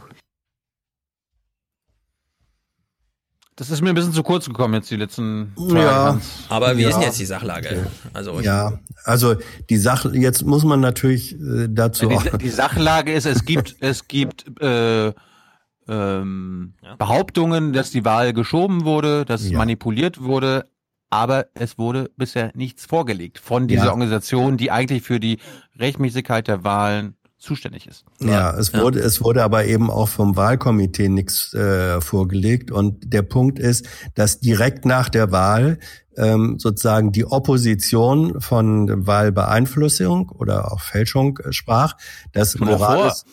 Rubio auch schon davor. Die haben sich ja, koordiniert. Ja, ich sag ja aber jetzt erstmal, was nach der Wahl war. So, ähm, also die die Vorwürfe, dass äh, dass dass die Wahl manipuliert und beeinflusst worden sei, kamen dann äh, von Mesa äh, und, und der Opposition nach der Wahl. Daraufhin erklärte dann Morales sich erstmal äh, eindeutig äh, zum Sieger. Dann war das offen und dann kam irgendwann die Wahlkommission, sozusagen die staatliche Wahlkommission, mit dem Ergebnis, ja, 47 Prozent äh, Abstand hergestellt, wir brauchen keine Stichwahl. Und das war der Punkt, wo, ähm, und da kann man jetzt nicht dann einfach denke ich mal, sagen, ja, jetzt haben die Amerikaner wieder ihre bösen Finger da drin. Da setzten äh, in Bolivien massive, massive Bevölkerungsproteste ein. Ähm, Morales hat ja nun äh, auch den Vorwurf erhoben, dass ein Bürgerputsch inszeniert worden sei. Also was ist das? Was ist ein Bürgerputsch? Ähm, wenn die, wenn, wenn, äh, die wenn, Bürger wenn Bürger, ja, wenn die, wenn die Bürger massenhaft und millionenfach auf die Straße gehen und sagen, diese Wahl, äh, das Ergebnis dieser Wahl, was uns hier so verkauft werden soll, akzeptieren wir nicht. Wenn man und wenn dann in der Folge das Militär in der Tat sozusagen zu diesen Bürgern übergelaufen ist, dann zu sagen, es handelt sich da um einen Bürgerputsch, das finde ich auch ein bisschen Militärputsch. Äh, äh, um Militärputsch, ja richtig. Korrekt. Sorry. Wir müssen ja. sagen, es ist ein Militärputsch. Nein, müssen ja. wir, müssen wir, müssen wir. Äh, Hans, Hans, nein, nein. Du, Hans, Moment, Moment. Ja. ja. Hans, als Morsi aus Ägypten auch wegen Bürgerprotesten weggeputscht wurde von Sisi, Milit mhm. vom Militär, haben wir auch von einem Militärputsch geredet und genau dasselbe yeah. ist in Bolivien jetzt. Egal, ja. ob wir jetzt Morales mögen oder nicht, das ist ein Militärputsch. Nein, Wenn nein, das, das war, überläuft. nein, das, nein, das Militär, ach, nein, nein, das war, nee, Entschuldigung, da habe ich einfach nicht ach Hans, sondern ach Thilo. Ähm, äh, wenn das Militär in einer Situation wo zum einen äh, offenbar äh, sehr erhebliche Teile des Volkes sagen, wir akzeptieren das nicht, wir äh, fordern, dass, dass er äh, zurücktritt. Wenn dann in äh, in der Situation eines äh, drohenden Bürgerkrieges das Militär äh, sagt, wir stellen uns, so heißt man, nennt man das dann, auf die Seite des Volkes und dem und dem Präsidenten und dem Präsidenten sagt, wir akzeptieren deine Autorität nicht mehr, dann ist das kein Militärputsch. Militärputsch bedeutet, dass das Militär als eigener Akteur sich gegen die Regierung erhebt. Und genau das war es ja, hier wenn nicht. es sich selbst zur Regierung erklärt, also den Posten nee. ausfüllt. Ja, auch das, auch das hat hier nicht stattgefunden. Das war kein Militärputsch. Ich habe noch eine andere Frage. Ein, das ist natürlich nein. ein Militärputsch. Nein, das, nein, das, Militär, das Militär, Hans, das Militär es jetzt, hat. Es wurde jetzt nein. auch ein Bürgerkrieg verhindert. Wir sind hier nicht in Venezuela, wo es tatsächlich Dutzende, wenn nicht Hunderte Tote Wochen und Monate lang gab. Das ja. ging jetzt über drei Wochen. Es gab drei ja. Tote. Es ja. wurde, es war, das Land ist nicht am Rande eines Bürgerkriegs und das Militär ist übergelaufen. Nein, das Militär, das nein, das, das, Mil das Militär hat dem Präsidenten äh, seine Gefolgschaft verweigert. Das ist aber etwas Was anderes. Ist denn das anderes? Ein Militärputsch ist, wenn das Militär die Macht übernimmt. Ah. Das ist ein Militärputsch. Und das hat hier nicht stattgefunden. Hat dem Präsidenten die Gefolgschaft verweigert, aber nicht selbst die Macht übernommen. Das ist ein fundamentaler Unterschied. Ja, also durch das Handeln des Militärs ist Mora, Morales, wie heißt er, Morales gerade Morales, nicht, Morales. ist gerade nicht Präsident, aber es ist jetzt auch nicht gerade der Militärchefpräsident. Deswegen würde ich jetzt auch so sagen, Putsch. Also Morales, jetzt, da gehört ja noch Sorry, was das dazu. Ist doch keine, Unter das dem, ist doch keine Voraussetzung für den Militärputsch, dass das Militär dann die Macht übernimmt. Ja, okay, also da sind wir uns uneins. Äh, ich würde auch erstmal fragen, ah. wo ist der Militärputsch? Aber ich habe eine andere Frage. Haben wir doch gerade gehört. Na, nein, das ist, ist unfassbar. Was, was, was reden wir denn hier? Ja, wir reden darüber, was ein Militärputsch ist und was nicht. Na, und also, ähm, hier, ja. hier kam ja noch dazu, das muss man auch sagen, diese jüngsten Ereignisse fanden statt, nachdem Morales, der sich ja zunächst zum Wahlsieger erklärt hatte, keine Neuwahl, dann jetzt unter dem Druck auch der öffentlichen Proteste sagte, ja, ist okay, okay, dann machen wir eben die Neuwahlen. Das war dann aber zu spät. Und in der Situation ähm, hat dann das Militär gesagt, nein, wir verweigern dir jetzt hier die Gefolgschaft. Und daraufhin ist Morales zurückgetreten und äh, äh geht jetzt oder ist schon in Mexiko im politischen Asyl. Echt? So und es ja natürlich er ist seit gestern, äh, hat, hat er politisches Asyl in Mexiko. Und jetzt Nein, das, wird ist, das, es, ist, das ist der letzte Stand, Hans, dass Mexiko natürlich. Asyl angeboten hat und Ja. es ist unklar, wo er gerade ist. Also Ja, ich zähle also- jetzt hier. Naja, ich habe die, die, Entschuldigung, die, die, die Aufnahmen, die ich heute Morgen äh, gesehen haben, war, waren äh, offenbar äh, Morales in einem Flieger mit der bolivianischen äh, Flagge und der Text dazu war auf dem Weg nach Mexiko. Kann sein, dass er woanders Ich habe mal eine Frage. Ihr seid ja da beide informiert und vielleicht stellt sich diese Frage auch für den einen oder anderen Hörer. Äh, wenn der Vorwurf kommt, hier ist das Wahlergebnis ein bisschen unklar, warum zielt dann alles auf eine Neuwahl? Warum kann man nicht erstmal neu auszählen und erstmal das Ergebnis festhalten? Warum fand das nicht statt? Ähm, weil offenbar, weil, weil offenbar ähm, Morales ja beansprucht hat, dass er der Wahlsieger sei. Aber auf welcher Basis denn? Auf Also der Basis der Erklärung der Wahlkommission. Es gab, es gibt in, Wähler, es gibt äh, in Bolivien, äh, das habe ich jetzt, das habe ich jetzt nicht mitgebracht. In Bolivien gibt es quasi zwei verschiedene Arten auszuzählen. Es gibt es einen sogenannten Quick Count, wo die Mhm. irgendwie ganz schnell mal so rüber gucken und wie im Grunde so, äh, Na, wie in die- Deutschland so auch. im Gro im Groben die Mehrheitsverhältnisse sind und dann geben sie das raus und das waren dann diese ersten Zahlen 47 und 37 Mhm. und dann wurde nochmal genau ausgezählt und das wurde dann unterbrochen und gestoppt und weil dann die Gegner natürlich gesehen haben, ah scheiße, der bekommt auf dem Land dann doch mehr Stimmen äh, und das wird bedeuten, dass er dann über die 10%-Hürde kommt. Naja, aber wenn die Wahl erstmal kein Wenn- amtliches Endergebnis, sondern nur ein vorläufiges, das am Abend noch schnell per Telefon weitergemeldet ist, dann ist natürlich, also dann kann man nicht sagen, ich habe die Wahl gewonnen, sondern dann muss man halt darauf bestehen, dass ausgezählt wird. Und dafür hätte er wahrscheinlich auch die militärische äh, Unterstützung gehabt, weil wenn er jetzt gesagt hätte, Leute, wir müssen erstmal auszahlen, äh, aussehen, da stattdessen hat er sich dann selber zum Sieger erklärt und also mir kommt es auch ein bisschen, ich habe jetzt mich, wie gesagt, nicht darüber informiert. Ich habe jetzt nur diesen Recap hier. Aber äh, auf der anderen Seite, ich äh, fände es jetzt nicht uninteressant, äh, die Rolle der USA da mal weiter zu Absolut, verfolgen. also dass die Weil- USA da, ja, dass da Interessen haben, dass sie damit Ja. reingespielt haben, das ist doch völlig klar und völlig unbestritten. Aber wir haben eben die letzten Jahre auch gesehen, keine, die sind keine neutralen Zuschauer äh, äh, am Zaun. Ja, aber da, wo wir denen das unterstellen, nämlich Thema Syrien, Thema Mhm. Afghanistan und Thema Venezuela, hat Amerika jetzt nicht unbedingt Erfolge eingefahren, wie man, Nee. wenn man das sich so betrachtet. Deswegen wäre das in Bolivien ein, äh, ein Trump-Novum, glaube ich, äh, außenpolitisch jetzt so viel äh, hinzukriegen, dass äh, sogar ein äh, Präsident ins Exil muss. Also das wäre natürlich, das sind ja dann echte Verwerfungen sozusagen. Gut, gibt's jetzt Neuwahlen? Also, sie, sie, waren jetzt erfolgreicher als in Venezuela. Das ist auf jeden Fall klar. Da ist Maduro immer noch an der Macht. Ja, wenn man die US, wenn man wenn man die USA als den äh, Hauptakteur in dieser Sache anzieht, äh, ansieht, was du tust, woran ähm, ich Zweifel habe, das und beide sind wir nicht äh, wirklich sachkundig. Ja, ich habe mich auf die Berichterstattung bezogen und wenn da Ja, das ich- OA ich mich auch. OAS äh, die führende Rolle äh, gespielt hat und man weiß, Nee. wie die OAS dort äh, ja, im Hintergrund OAS, läuft. OA, Also- OAS hat offensichtlich bei der Frage der Meinungsbildung äh, innerhalb des äh, Militärs eine gewisse Rolle gespielt. Das ist aber was anderes als zu sagen, die haben den Putsch inszeniert. Ja. Also wir haben kein Wahlergebnis, das ist das Problem. Bräuchten jetzt Jedenfalls kein überprüftes. Wir haben kein Ja. überprüftes Wahlergebnis. Ja, wenn ein dokumentiert in Kammern zurückgelegtes, äh, auszählbares da liegt, sollte man es vielleicht mal auszählen. Ja. Ja, absolut. Ja. Komische Gemengelage jedenfalls. Naja, kann man mal sehen, wie er hier, ne? In Thüringen wird irgendwie gewählt und die FDP kriegt zehn Stimmen über den Dorst und alle so, äh, ist so. Wird Ich glaube, am Ende waren es dann doch 50. Oder 50, aber auch 50 wäre absolut Ja. krasse Zahlen. Ja. Ne? Ja. Es, es, es leben ja nicht nur 100 Leute in Thüringen.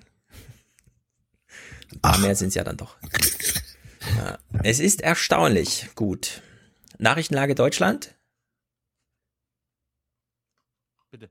Wasserstoff.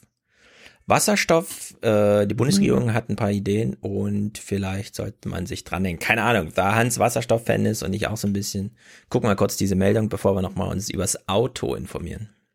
Bundesforschungsministerin Karliczek forderte, Deutschland müsse bei Wasserstofftechnologien weltweit Vorreiter werden. Mhm. Wirtschaftsminister Altmaier sprach in diesem Zusammenhang von einer großen industriepolitischen Chance. Energieneutral gewonnener Wasserstoff gilt als eine ideale Antriebslösung für Verkehrsmittel, die nur schwer direkt mit Strom versorgt werden können, wie beispielsweise Schiffe, Flugzeuge und Lastwagen. Ja, da das, hat das ist ja auch, das ist ja, un, das ist ja ungewöhnlich, dass er sagt, gilt als genial. Hat er genial gesagt? Hat Ja. er gesagt? Hat er wirklich genial gesagt? Warte mal, warte mal. Er hat gerade gesagt, gilt als genial. Wir ich nochmal. Wir hören's nochmal. Industriepolitischen Chance. Energieneutral gewonnener Wasserstoff gilt als eine ideale Antriebslösung Ideal. für Verkehrsmittel. Ideal, Ideal aber ist ist auch was genial. anderes als genial. Ja. Ja. Aber es ist fast, es ist fast das Gleiche. Es ist jedenfalls Nein. tatsächlich ein idealer, eigentlich genialer Stoff. Denn Hans, Hans Lieblingsargument, die, die Infrastruktur ist schon da.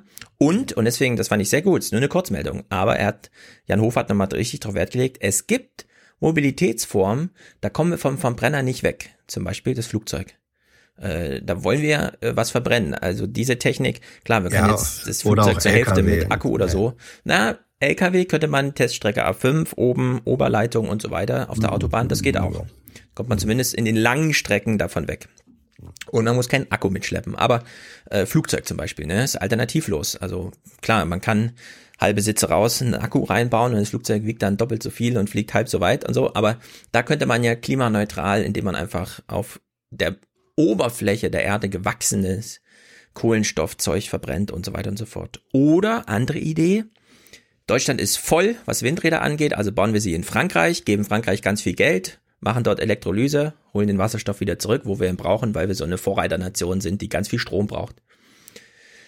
Jedenfalls Mobilität, Mobilität, Mobilität, Elektroauto. Herbert Dies, ich finde es, äh, ich, ich spiele fast jeden O-Ton von Herbert Dies, dem VW-Chef hier im Podcast, weil ich es immer so ein bisschen amüsant finde, auch mit welcher Art und Weise er redet. Ich glaube, in so einem Gespräch unter Ministern hat er doch schon einige in der Tasche, wenn er nur anfängt, im Tonfall immer so mit drin zu haben, dass er hier für 600.000 Arbeitnehmer in Deutschland spricht, die alle Einkommenssteuer zahlen.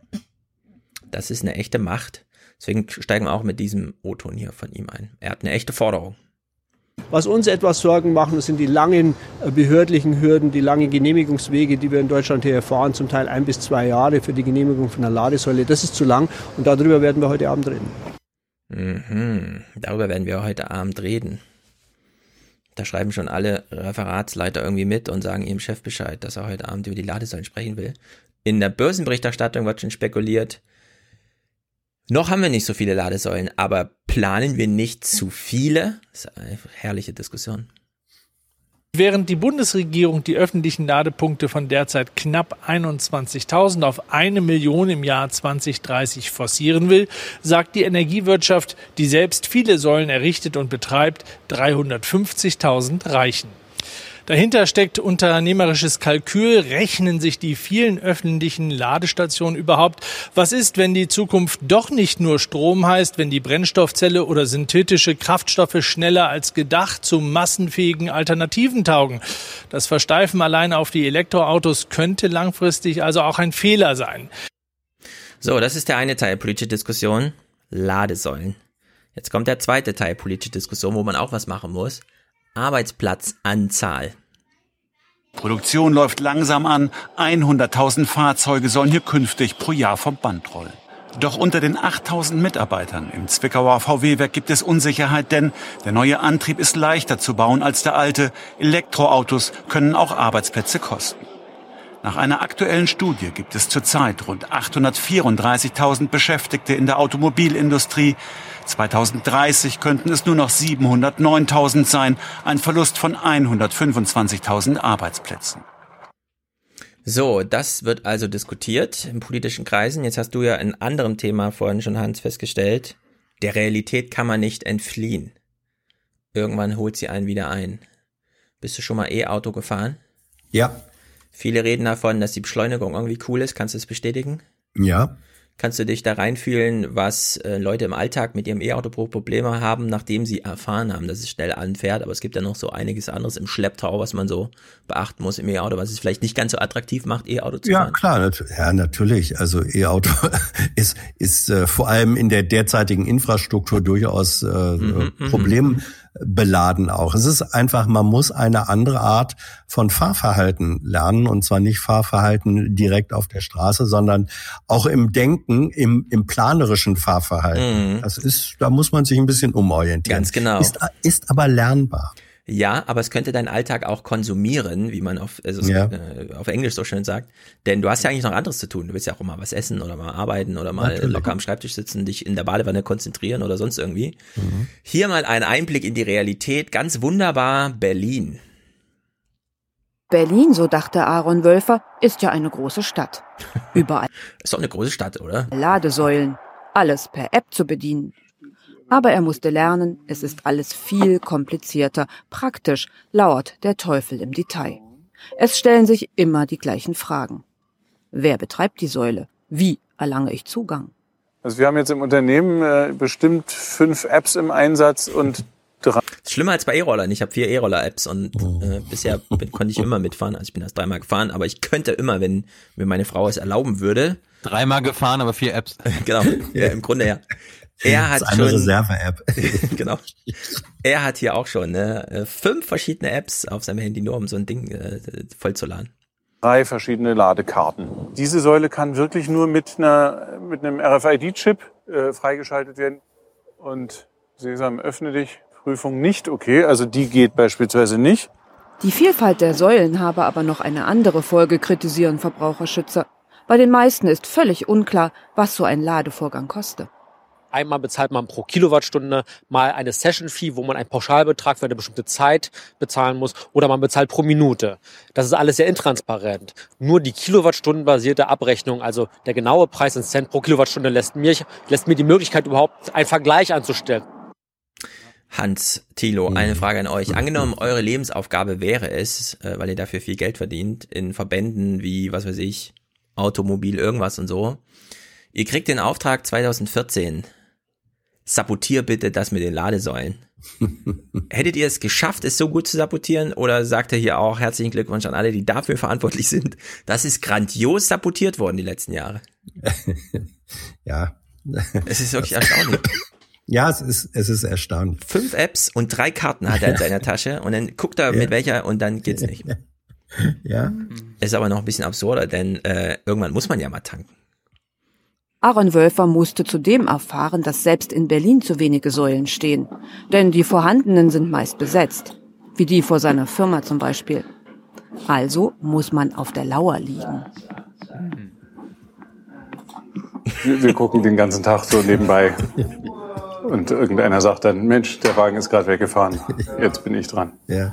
Aber auch dann gilt, ein E-Auto zu laden ist nur etwas für Profis mit der richtigen Ausrüstung. Bei meinem Wagen ist die, äh, ist die Ladedose vorne links. Und äh, wenn man das Standardkabel nutzt, was beim Auto dabei ist, dann äh, muss ich an so einer Säule hier äh, verkehrt herum parken. Und das kann schon mal ein Knöllchen geben. Herzlichen Glückwunsch an alle, ja, die beteiligt sind, ja. dass das der Zustand ist 2019. Ja, übrigens, äh, äh, Fun Fact, diese, wenn ich mich nicht verguckt habe, diese letzte Ladesäule da war direkt vor der Grünen Parteizentrale in Berlin. Oh. Mhm. Ja, ja. Sie mal. Sah, so, sah so aus. Mhm. Deswegen gab es da überhaupt eine Säule und dann halt noch ja, eine, die, wo man nicht vorne links tanken ja, kann. Ja, ja. So, was brauchen wir jetzt zur Aufklärung und auch ein bisschen zur Aufmunterung, weil das zieht uns ja alles nach unten, dass das der Zustand ist. Richtig, ein Tagesthemenkommentar von Sabrina Fritz. Wir erinnern uns, wir mögen sie sehr. Sie ist beispielsweise verantwortlich für diesen Kommentar. Wir sind Innovationsweltmeister. Heute dürfen wir uns also ruhig mal ein bisschen auf die Schulter klopfen. Morgen wird dann mhm. wieder geschafft. Und legendär ist auch dieser Einwurf. Allen Schulen, die jetzt darauf warten, dass die Handwerker ins Haus kommen, sei empfohlen, Eltern und Kinder zusammentrommeln und selbst zum Pinsel greifen. Nur so erzieht man die Handwerker von morgen. Fragen wir uns doch mal, was könnte sie uns denn jetzt sagen? Strom selber bauen. Strom selber aus der Steckdose holen und nicht warten, bis vorne einer einen Mast hinbaut, richtig, sowas irgendwie. Also Sabrina Fritz, leg doch mal los. Ich, wir teilen es ein bisschen auf. Ich habe ein ganz trauriges Bild vor Augen. Ladesäulen stehen einsam in Deutschland rum. Heftig winken sie mit den Kabeln, aber kein Elektroauto hält an. Warum?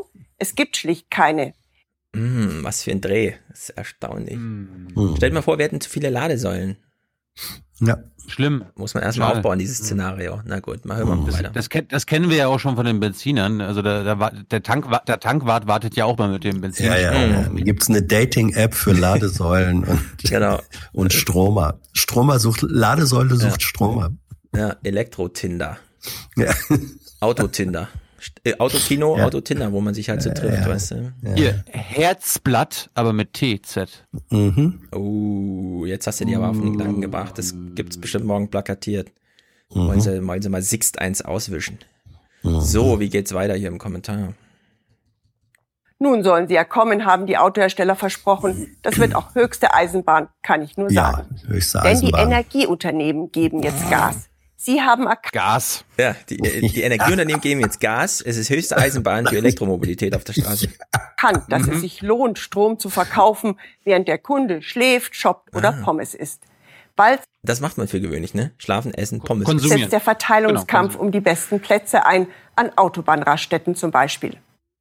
Ja. Ja, okay, sehr gut. Bis hierhin. Also, also meine Erfahrung ist, gerade an Autobahnraststätten sind die Aufladegeräte noch am freisten. Oder das kann sein, ja. am wenigsten umkämpfen. Na, wer fährt denn auf eine Autobahn mit, äh, da muss ich aber dann tanken dazwischen. Nee, das machst du lieber zu Hause und fährst nur 300 Meter und suchst die nächste Pension, wenn du mit dem E-Auto unterwegs bist. Oder, das ist wirklich Beispiel Junge Naiv, du weißt, du schaffst es nicht bis nach Thüringen. Stimmt's? Ja. Wenn's Ladesäulen gäbe, wo man auch weiß, mit diesem RFID-Chip kann ich da auch tanken, wärt ihr mit dem E-Auto nach Thüringen gefahren. So, Wir zack, waren in alles durchgepestet. Brand, Brandenburg, Brandenburg und Sachsen waren wir mit einem E-Auto. Ja.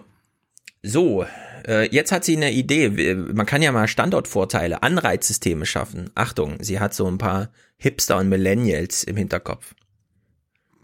Bei uns können Sie während der Arbeitszeit Ihr Auto laden, könnte bald ebenso attraktiv sein wie das subventionierte Mittagessen. Seid ihr überzeugt? Ist doch mal eine Idee. Ich meine, das, das, das gilt wahrscheinlich für Leute, die 180 Kilometer jeden Tag zur Arbeit fahren und dann Mhm. natürlich aufladen müssen, damit Ja. sie abends wieder zurückkommen. Wer Ja. kennt sie nicht, diese, diese Kollegen? Ja, das ist ganz typisch, dass du auf dem Weg zur Arbeit deine 80 Kilowattstunden komplett leer fährst. Ja. Und du hast ja nur, du hast ja nur Standardvorteil 250 Kilometer, ne? Ja, also bis hierher. Ähm, sie hat jetzt ein gutes Wort für Winfried Kretschmann übrig. Ich dachte mir, das gefällt dir bestimmt, deswegen habe ich nichts aus dem Kommentar rausgeschnitten. Das Autoland Baden-Württemberg scheint das langsam verstanden zu haben. Dort gibt es schon heute für 33 Autos eine Ladesäule. Damit ist Baden-Württemberg so weit, wie die Kanzlerin 2030 gerne wäre. Der grüne Ministerpräsident des Landes, Winfried Kretschmann, ist entsprechend zufrieden mit sich. Kein Wunder, hängt doch vom Auto ab, ob es künftig in seinem Bundesland noch Rostbraten oder nur noch trockene Spätzle zum Abendessen gibt. Mhm. So, jetzt äußert sie einen Weihnachtswunsch. Sie kommt wieder auf sich zurückzusprechen. Ich wünsche mir vielleicht dieses Jahr zu Weihnachten eine Ladestation und nächstes Jahr dann das passende Auto dazu. Denn erst das Ei und dann die Henne. Irgendwie muss es ja losgehen. Zum Abschluss hat sie noch diesen lustigen Spruch.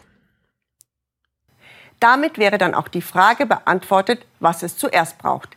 Denn ein Auto ohne Füllung ist so nutzlos wie eine Flasche ohne Bier. Ja, da fühlen wir uns zu Hause abgeholt. Das ist der richtige Einstieg in die E-Mobilität. Flasche Bier. Das waren die letzten Worte dieses Kommentars und dieser Berichterstattung. Hans, hätte man es besser machen können? Angenommen, du wärst Programmverantwortlicher, hättest die Sendung so abbutieren müssen. Hättest du es noch schlechter kommentiert oder wäre dir noch ein paar Zoten eingefallen? Ähm, dazu ist alles gesagt. Okay, okay, Hans, okay. Äh, sie sagt ja gerade, angeblich gibt es in Baden-Württemberg 33 E-Autos auf eine Ja, da ist, Ladestation. da ist mir jetzt nur der Karlauer eingefallen, aber was ist mit den ganzen anderen Autos? Ja, ja, pass auf. Ich habe jetzt mal nachgerechnet. Äh, was glaubst du, wie viele Autos kommen, also Verbrenner, kommen auf eine Mhm. Tankstelle in Deutschland? Auf eine Tankstelle oder auf einen Tankrüssel? 1000. Tankstellen. 30.000 Ja, Tankstellen, ja, 40 aber- Millionen aber Autos. jede- ja, Moment, aber ich weiß, ich habe nur die Zahl für Tankstellen. ja, aber das nützt mir ja nichts. 35.000. Wir können Nee, die Zahl ja 17.000. dann nachher noch, wir können ja dann immer noch äh, überlegen, wie viele Schläuche die hat, aber Ja, nützt Oh, das auch stimmt. nichts. Ja, Also, das- äh, es gibt ja 28.000 sagt die Zahl, aber es Tankstellen ist mit ein sechs Un- es. Ja. es gibt 64 Millionen angemeldete Fahrzeuge in Deutschland. Ja. Und es gibt 14.495 Tankstellen in Deutschland. Das Ja. bedeutet, es gibt pro Tankstelle 4.400 Kfz. Ja, So, aber dafür tankst du halt auch in fünf Minuten und nicht in zwei Stunden. Richtig, aber das wollte ich jetzt nur anmerken, wenn Sie Mhm. sagt 33 von Ja, aber das, aber das ist ein, das ist ein unsinniger Zahlenvergleich, Dilo. Ja gut. Das ist nur wirklich äh, Äpfel und Birnen. Das geht überhaupt nicht. Das ist noch nicht mal Äpfel und Birnen. Das ist, das ist Äpfel und Elefanten. Also das Ja. geht nicht. Das geht Also, nicht. sagen wir mal so, äh, Tankstellen sind ja vor allem, es, es gibt ja auch so Betriebstankstellen, wo so wirklich die Dinger vollgemacht werden, ohne dass es jetzt in der allgemeinen groß auffällt und so. Aber so Pi mal Daumen äh, pro Zapfsäule. Daumen also mal Pi. Daumen mal Pi, sechs Dinger, sechs Zapfsäulen pro Tankstelle, also 100.000 Zapfsäulen in Deutschland für 60 Millionen Autos. Dafür, dass man, dass es recht zügig geht und so insgesamt. Ja. Ich finde, Laden sollte man halt zu Hause, ne? Es geht ja, wir reden ja über Strom. Also das liegt ja eigentlich überall bereit.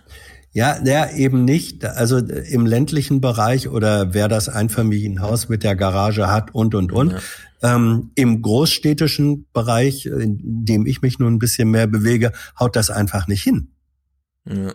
Ja, du kannst in der, du kannst in der halbwegs dicht bebauten, kennst du auch aus Frankfurt, in der halbwegs dicht äh, bebauten Großstadt, wo Menschen ohne äh, persönliche Garage oder so unterwegs sind, haut das alles nicht hin. Ja, man darf Ich auch glaube, die Strommasse nicht unterschätzen. Also einmal Ja, ja. volltanken, so ein Tesla 100 Kilowattstunden Auto Ja. ist quasi 10 Prozent deines Jahresverbrauchs üblicherweise zu Hause. Ja, also das ist schon, da fließt schon viel Autostrom in so ein Auto aus, aus so einem Haus raus. Also so ein Aus, Haus ist eigentlich nicht darauf ausgelegt, einen Tesla schnell voll zu laden. Nee. Da muss man schon ein bisschen Infrastruktur nachbauen. Ja, gut. Äh, äh, Autoverkehr hat leider Ich meine, auch ich- düstere Themen. Ja. Hm. Ich meine, das, das Attraktive an diesen Ladestationen ist ja, dass es so eine Schnellladestation sind, dass du halt nicht acht Stunden, also eine ganze Nacht das Unterwegs, aufladen genau. musst oder vier Ja. Stunden, sondern es geht dann in 30 Minuten. Das ist immer noch lang. Ja, ja.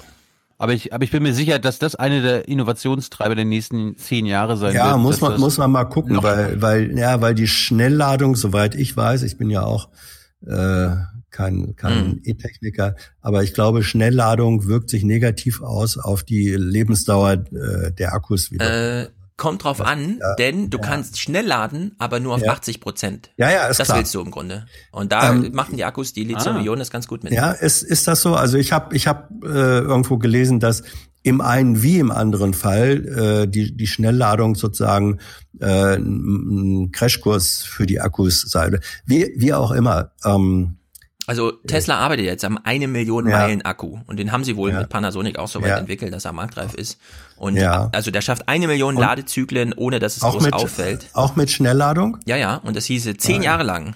Wirklich Ja, voll und leer pro Tag. Ja. Und damit kannst du Ja. dann auch zu Hause dein Auto anschließen und tagsüber noch Sonnenstrom zwischenspeichern für die Nacht und so weiter. Also das, da ist schon einiges möglich.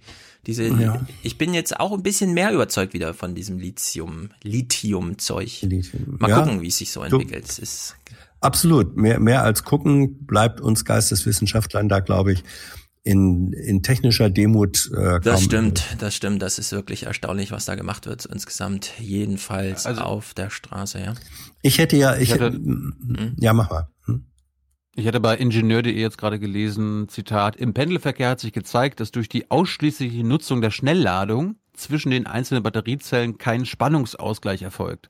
Passives Balancing nennt sich das. Das bedeutet, die Batteriezellen wurden unterschiedlich stark ge- und entladen. Auf Dauer hätte sich dadurch die nutzbare Kapazität der Batterie verringert. Die Lösung, wenn das Auto länger steht, etwa über Nacht, sollte unbedingt konventionell geladen werden. Ja. Ja. Ja, Das ist halt, ne? so wird's sein. Aber, aber, aber, aber das passt ja auch. Unterwegs schnell laden, damit du weiterkommst, aber zu Hause an deinem Ja. Stromnetz. Ja, das hatten wir auch von. Wenn du ähm, an dein Stromnetz zu Hause kommst. Genau, von Dings aus Konstanz, der hat uns ja auch nochmal erzählt. Der übliche Pendlerweg in Deutschland sind diese 16 Kilometer, das bedeutet drei Kilowattstunden. Das, Ja. da reicht dein Akku Mhm. im Grunde zehn Tage, ohne dass du den aufladen musst, sondern das, da fährst du halt einfach die hin und her und hin und her. klar, auf dem, auf dem Land ist wieder anders, aber die langen Pendlerwege ab 25 Kilometer, die dann auch Pendlerpauschalenmäßig und so, die, die sind halt selten, also erstaunlicher seltener, als man immer glaubt in dieser ganzen Diskussion, wo das so hoch aufgegangen wird. Was man jedenfalls nicht mehr machen darf, ist in der Stadt schnell fahren. Und da es jetzt mittlerweile, nachdem der Dammbruch glücklicherweise stattfand, gibt es jetzt wieder ein Raser-Mordurteil. Nach einem tödlichen Raserunfall auf einem Autobahnparkplatz in Hessen ist ein 19-Jähriger zu einer Jugendstrafe wegen Mordes verurteilt worden, zu sechs Jahren und vier Monaten Haft.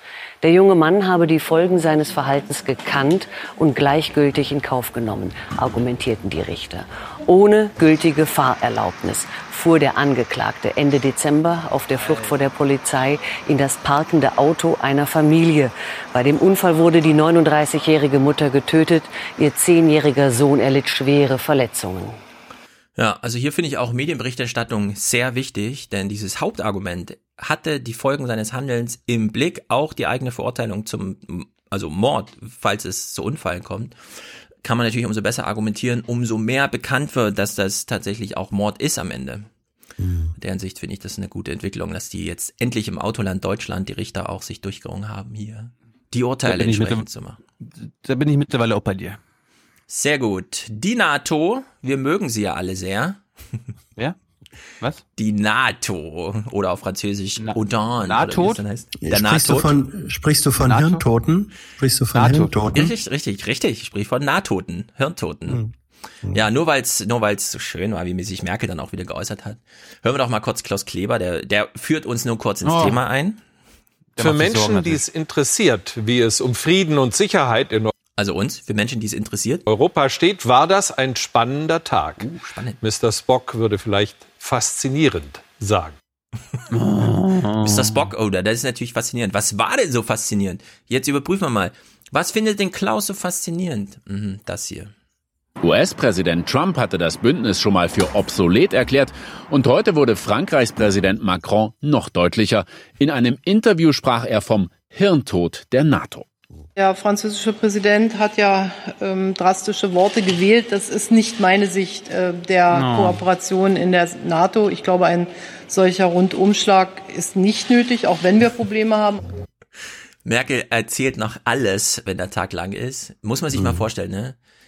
Fünf, sechs, sieben Jahre nachdem es kann keine militärische Lösung, Assad muss weg, beides nicht aufgegangen ist und sich dort mittlerweile Amerikaner und Türken, also zwei NATO-Mitglieder, gegensätzlich auf dem Schlachtfeld begegnen und sogar Schüsse fallen, sagt einer der etwas wichtigeren Staatschefs aus diesem Bündnis, Leute, das ist Hirntod, was wir hier machen.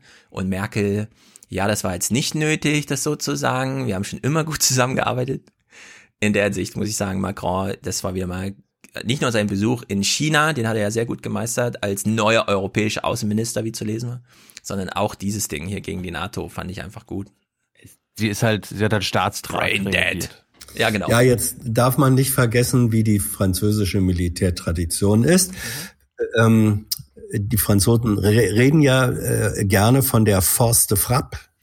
So nennen sie ihr äh, Militär, die Abschreckungskraft, was schon früher gelegentlich als Frappe äh, bezeichnet wurde und die Sache vielleicht auch trifft. Also das französische Ego, auch was Militär äh, angeht, nicht nur in der Produktion äh, von Waffen, sondern auch in der Rolle des Militärs, spielt da eine, eine eigene Rolle Mhm. mit. Na gut, aber das überprüfen wir jetzt, Hans. Ja. Wir haben jetzt zwei Spieler. Macron Mhm. Und Stoltenberg. Macron als wichtiger Staatschef im NATO-Bündnis, Stoltenberg als irgendwie Chef des Ladens. Und du hast jetzt Force Presse- und. Farce. Ja, du hast jetzt Force und Farce, Pressesprecher der Ja. NATO, genau. Du hast jetzt Force und Farce ins Spiel gebracht. Wir verteilen jetzt die beiden Begriffe auf Macron und Stoltenberg. Ja, und wir überlegen jetzt, Braindead haben wir gehört von Macron, der hat gesagt, es ist Braindead. Jetzt hören wir den Gegenentwurf, mal gucken, ja, ob du dich jetzt entscheidest, wer hier Force und wer hier Farce ist. Der NATO-Generalsekretär versuchte heute zu beruhigen. Die NATO ist stark. Nordamerika und Europa arbeiten derzeit so viel zusammen wie seit Jahrzehnten nicht. Ja, Hirntod. Ja. Ja. Das Ja, ist Hirntod, das ist nun mal leider Farce. Was ich, der, der, der kann, was soll er denn machen? Der kann ja jetzt Der auch arme, nicht wieder, Mann, Nor- genau. er kann ja jetzt auch nicht wieder in den alten Job als norwegischer Ministerpräsident zurückgehen. Also bei denen geht's äh, um den eigenen Arbeitsplatz. Das muss man einfach mal Ja, sehen. aber du kriegst von rechts und links die Dinger reingesetzt und Ja. irgendwann entscheidest du dich, egal was kommt, ich mache hier Double Down. Wir haben noch Ja. nie so gut zusammengearbeitet wie jetzt gerade. ja. Das ist beste ein Bündnis Spruch. aller Zeiten. Ja, ja. Das Das, ist ist so ähnlich. Das ist so ähnlich wie das, wie das Telefonat zwischen Trump und Zelensky, wo Trump dann sagt, Sie sind mein großes Vorbild, man kann von Ihnen nur lernen. Ja, sie sind der Beste überhaupt. Nur weil, Ja. weil sie es vorgemacht haben, konnte ich hier Ja. Präsident werden. Ja. Gut. Klaus Kleber ist nah am Wasser gebaut und er hat die Hälfte Ja, der. Arbeit, der üblichen Arbeitszeit frei, nämlich alle zwei Wochen oder alle vier Wochen jeweils zwei. Segeln, erst einmal Segeln. Genau, wir würden, Ich, äh, ich bin nah am Wasser gebaut. ja, wir würden also davon ausgehen, es ist ein Mann von Welt. Er kennt sich aus, er nimmt sich viel Zeit für Kultur. Er hat ja auch Möglichkeiten, sich viele Kulturgüter im Original reinzukloppen mit 600.000 Jahresgehalt. Schlägt sich das denn irgendwie nieder? Wir überprüfen das mal. Die Scorpions können es nicht lassen. Sie sind gerade in Ah. Moskau, treten wieder auf. Wir müssen jetzt genau zuhören. Achtung. 30 Jahre nach dem Fall der Mauer. Dem historischen Augenblick, dem sie den Soundtrack geschrieben haben. Und zwar Wochen zuvor, als noch niemand wusste, dass die Tage der Mauer gezählt waren. Winds of Change. Ja, Winds of Change. Wer kennt das schöne Lied nicht? Ist ihm natürlich dann auch aufgefallen, beziehungsweise es musste ihm gesagt werden. Weil wir hier alles ganz genau machen, wurde mir gesagt, es sind natürlich Wind of Change. Aber irgendwie erinnerte ich mich aus der Zeit an mehr als einen Wind. Ja, und er bleibt immer noch im Plural. Es sind natürlich Wind of Change. Nee, es ist der Wind of Change. Aber gut. Vor einem Jahr, genau vor einem Jahr, ist ihm genau das gleiche schon mal passiert. Es ist bescheuert. Über Freddie Mercury, den Frontmann von Queens. Stellt sich raus, der Bericht läuft, er muss nochmal berichtigen. Queen, natürlich. Singular. Einmalig. Einmalig. Ist einmalig, Klaus. Ist das alles verwirrend? Ja. Ja, aber ich meine, das ist natürlich, hast du nicht gesagt, Klaus Kleber sei Segler? Mhm. Ja, dann ist das ein, ein völlig verständlicher äh, Versprecher mit Winds of Change, weil äh, es gibt ja dieses schöne alte Lied äh, Winde wehen, Schiffe gehen, weit Mhm. ins ferne Land. Das ist Warte eine- mal, das, musst du singen. Vielleicht kenne ich's. Nein, das Der kann Text ich, reicht mir nicht. Ich kann nicht, ich kann nicht singen, ähm, wirklich. Wenn ich, äh, das wäre eine Entleerung des Podcasts. Wofür quatschen wir dich hier vier Stunden und 54 Minuten halb tot, Hans? Du musst ja Bitte auch was? mal, wofür Nein. quatschen wir dich hier vier Stunden, 54 Nein, ihr Minuten könnt weich? das, ja, ihr, ja, äh, nicht weich genug. Das kann man, ähm, Winde wehen, Schiffe gehen, kann man Okay. bestimmt irgendwo nett auf YouTube finden und dann verlinken. Aber da ist ja der Plural drin, ja? Winde, Winde wehen. Ja, vielleicht hat er daran Ja, gedacht, gute Ehrenrettung, er er sollte bei dir ja, wieder Ja. Hm. Coaching buchen, ein bisschen Medienschulung Me- oder Medientraining. Medientraining, was du da anbietest. Ja, sowieso. Schwarz-Weiß, Silhouette. Zum Ausstieg meinerseits möchte ich euch gerne darüber informieren, wie der neueste Dreh von Annette Dittert ist bei der Brexit-Berichterstattung. Es war ja bisher immer lustig, wenn wir das geguckt haben. Und in diesem Falle hat sie auch was zu berichten, denn wir haben ja einen neuen Speaker.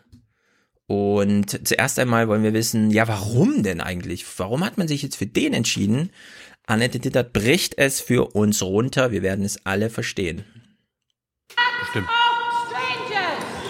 Nicht jeder wird so zu seinem ersten Arbeitstag geleitet, aber der Speaker ist eben auch nicht Das ist natürlich gefundenes Fressen für jemanden, der in Der England geht sitzt und nochmal Tyler die, Irre, die Irrenanstalt zeigen will. Äh, Ja. Tyler, wie der, der erste da vorne, mit der, der hat die Armbewegungen, wie wenn Tyler, hallo Tyler, äh, demonstrativ vor der Kamera geht. ja, dann gucken wir das nochmal er von Anfang an. Also da bin ich jetzt gespannt. Nicht jeder wird so zu seinem ersten Arbeitstag geleitet, aber der Speaker ist eben auch nicht irgendwer, sondern der mächtigste Mann im Haus und er ist ab heute der neue Sir Lindsay Hoyle. Dem Tohu Bohu der letzten Monate will er Einhalt gebieten. Mit diesem Versprechen gewann er gestern die Nachfolge von John Burkholm. Dieser Job ist ein Privileg. Ich habe immer versucht, allen das gleiche Recht einzuräumen. Bei mir wird jeder in Ruhe gehört. I've encouraged to make sure their voice is heard. Mhm. Ich bin der Speaker, ich lasse euch hier sprechen, das ist das Versprechen Mhm. und äh, damit ist er gewählt worden. Mehr muss man nicht wissen, dass es da äh, sowieso ein Labour-Typ äh, dran gewesen wäre und dass es einfach dazu kam. Schön und gut. Äh, Hat hier gerade gebingt? Ist jemand aus dem Discord raus oder was? Nee. Ich höre dich, aber ja. Ja, ja. Ich, Hans, ich nehme dich den restliche Zeit mit auf Tilos Spur. Das möchte ich nicht. Äh, gut. Möchte ich nicht. Nee, ja, dann mache ich dich wieder auf den. Mach mal einen Spurwechsel. Spurlos. Spurlos verschwunden. Ob illegal oder nicht legal. Jetzt fühle ich mich wohler, danke. Okay, hast deine eigene Spur wieder. Wieder in der Spur, Tilo? Never. Gut, was uns jetzt noch interessiert, ist natürlich. War übrigens auch eine Künstlergruppe, Spur. Aber egal. Spur. Ja, was uns jetzt interessiert ist, ähm, wer ist denn dieser Lindsay Hoyle? Nicht nur, dass er den Namen einer Frau hat, kennen wir ja von Lindsay Graham, das ärgerte sich ja auch ein bisschen drüber, dass er da so nicht ganz, dass er sozusagen in der Zukunft genderneutral, also er ist ja in der Zukunft angekommen, ja, einen genderneutralen Namen, äh, das ist natürlich auch gut. Also, wer, wer Nee, ist nee. dieser Herr Hoyle? Hm? Lindsay ist doch ursprünglich ein altmodischer, was war ein walisischer oder schottischer Name oder so, Männername. Ja? Okay, dann wurde Ja, der ja. erst verweiblicht und gilt jetzt als irgendwie eher weiblich, wenn Ist, er gl- ist glaube ich, so ein amerikanischer Trend. Hm, ja, ist komisch. Jedenfalls, wer ist er? Wer ist er? Und ganz wichtige Frage. Was, wie guckt er Fernsehen? Und was für Socken hat er an? Also, nett ist er, sanfter als sein Vorgänger und er mag Tiere. So sehr, dass er davon eine ganze Menge hat, die die Namen britischer Politiker tragen. Eine Schildkröte namens Maggie, der Hund hört auf Gordon wie Gordon Brown, der Papagei heißt Boris. Ansonsten weiß man, dass er zu Hause gern bunte Ringelsocken in seinem sehr großen Wohnzimmer trägt und Fernsehen offenbar von der Seite sieht. Ein Mann aus dem Norden Englands eben, solide, bodenständig und immer unerschrocken. Ist das Ähm. jetzt Politikjournalismus, Ja. Boulevard? Ich glaube, du kannst Albrecht von Lucke eine Sonderausgabe Brexit 120.000 Zeichen anbieten. Die Ringelsocken würde er trotzdem draus streichen, ja. Dafür haben wir ja keinen Platz, würde er sagen. Und wir kriegen hier einen Drei-Minuten-Bericht äh, zum Thema neuer Speaker. Ich meine, wen interessiert's, ja, einen neuen Speaker, weil Burko so cool war, aus Gründen, die wir das letzte Mal schon, die sind anders, als uns erzählt worden sind. Und jetzt äh, erfahren wir hier, was er für Socken trägt. Das ist wirklich erstaunlich. Das Einzige, was noch fehlt, und das, wir wissen ja, wie die Manufaktur, die Ditfordshire London Manufaktur Berichterstattung funktioniert, wir brauchen noch einen Experten-O-Ton. Und, oh Wunder, man findet ihn auch.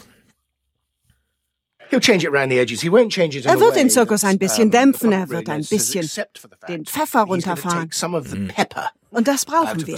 Wieder richtig langweilige englische Küche.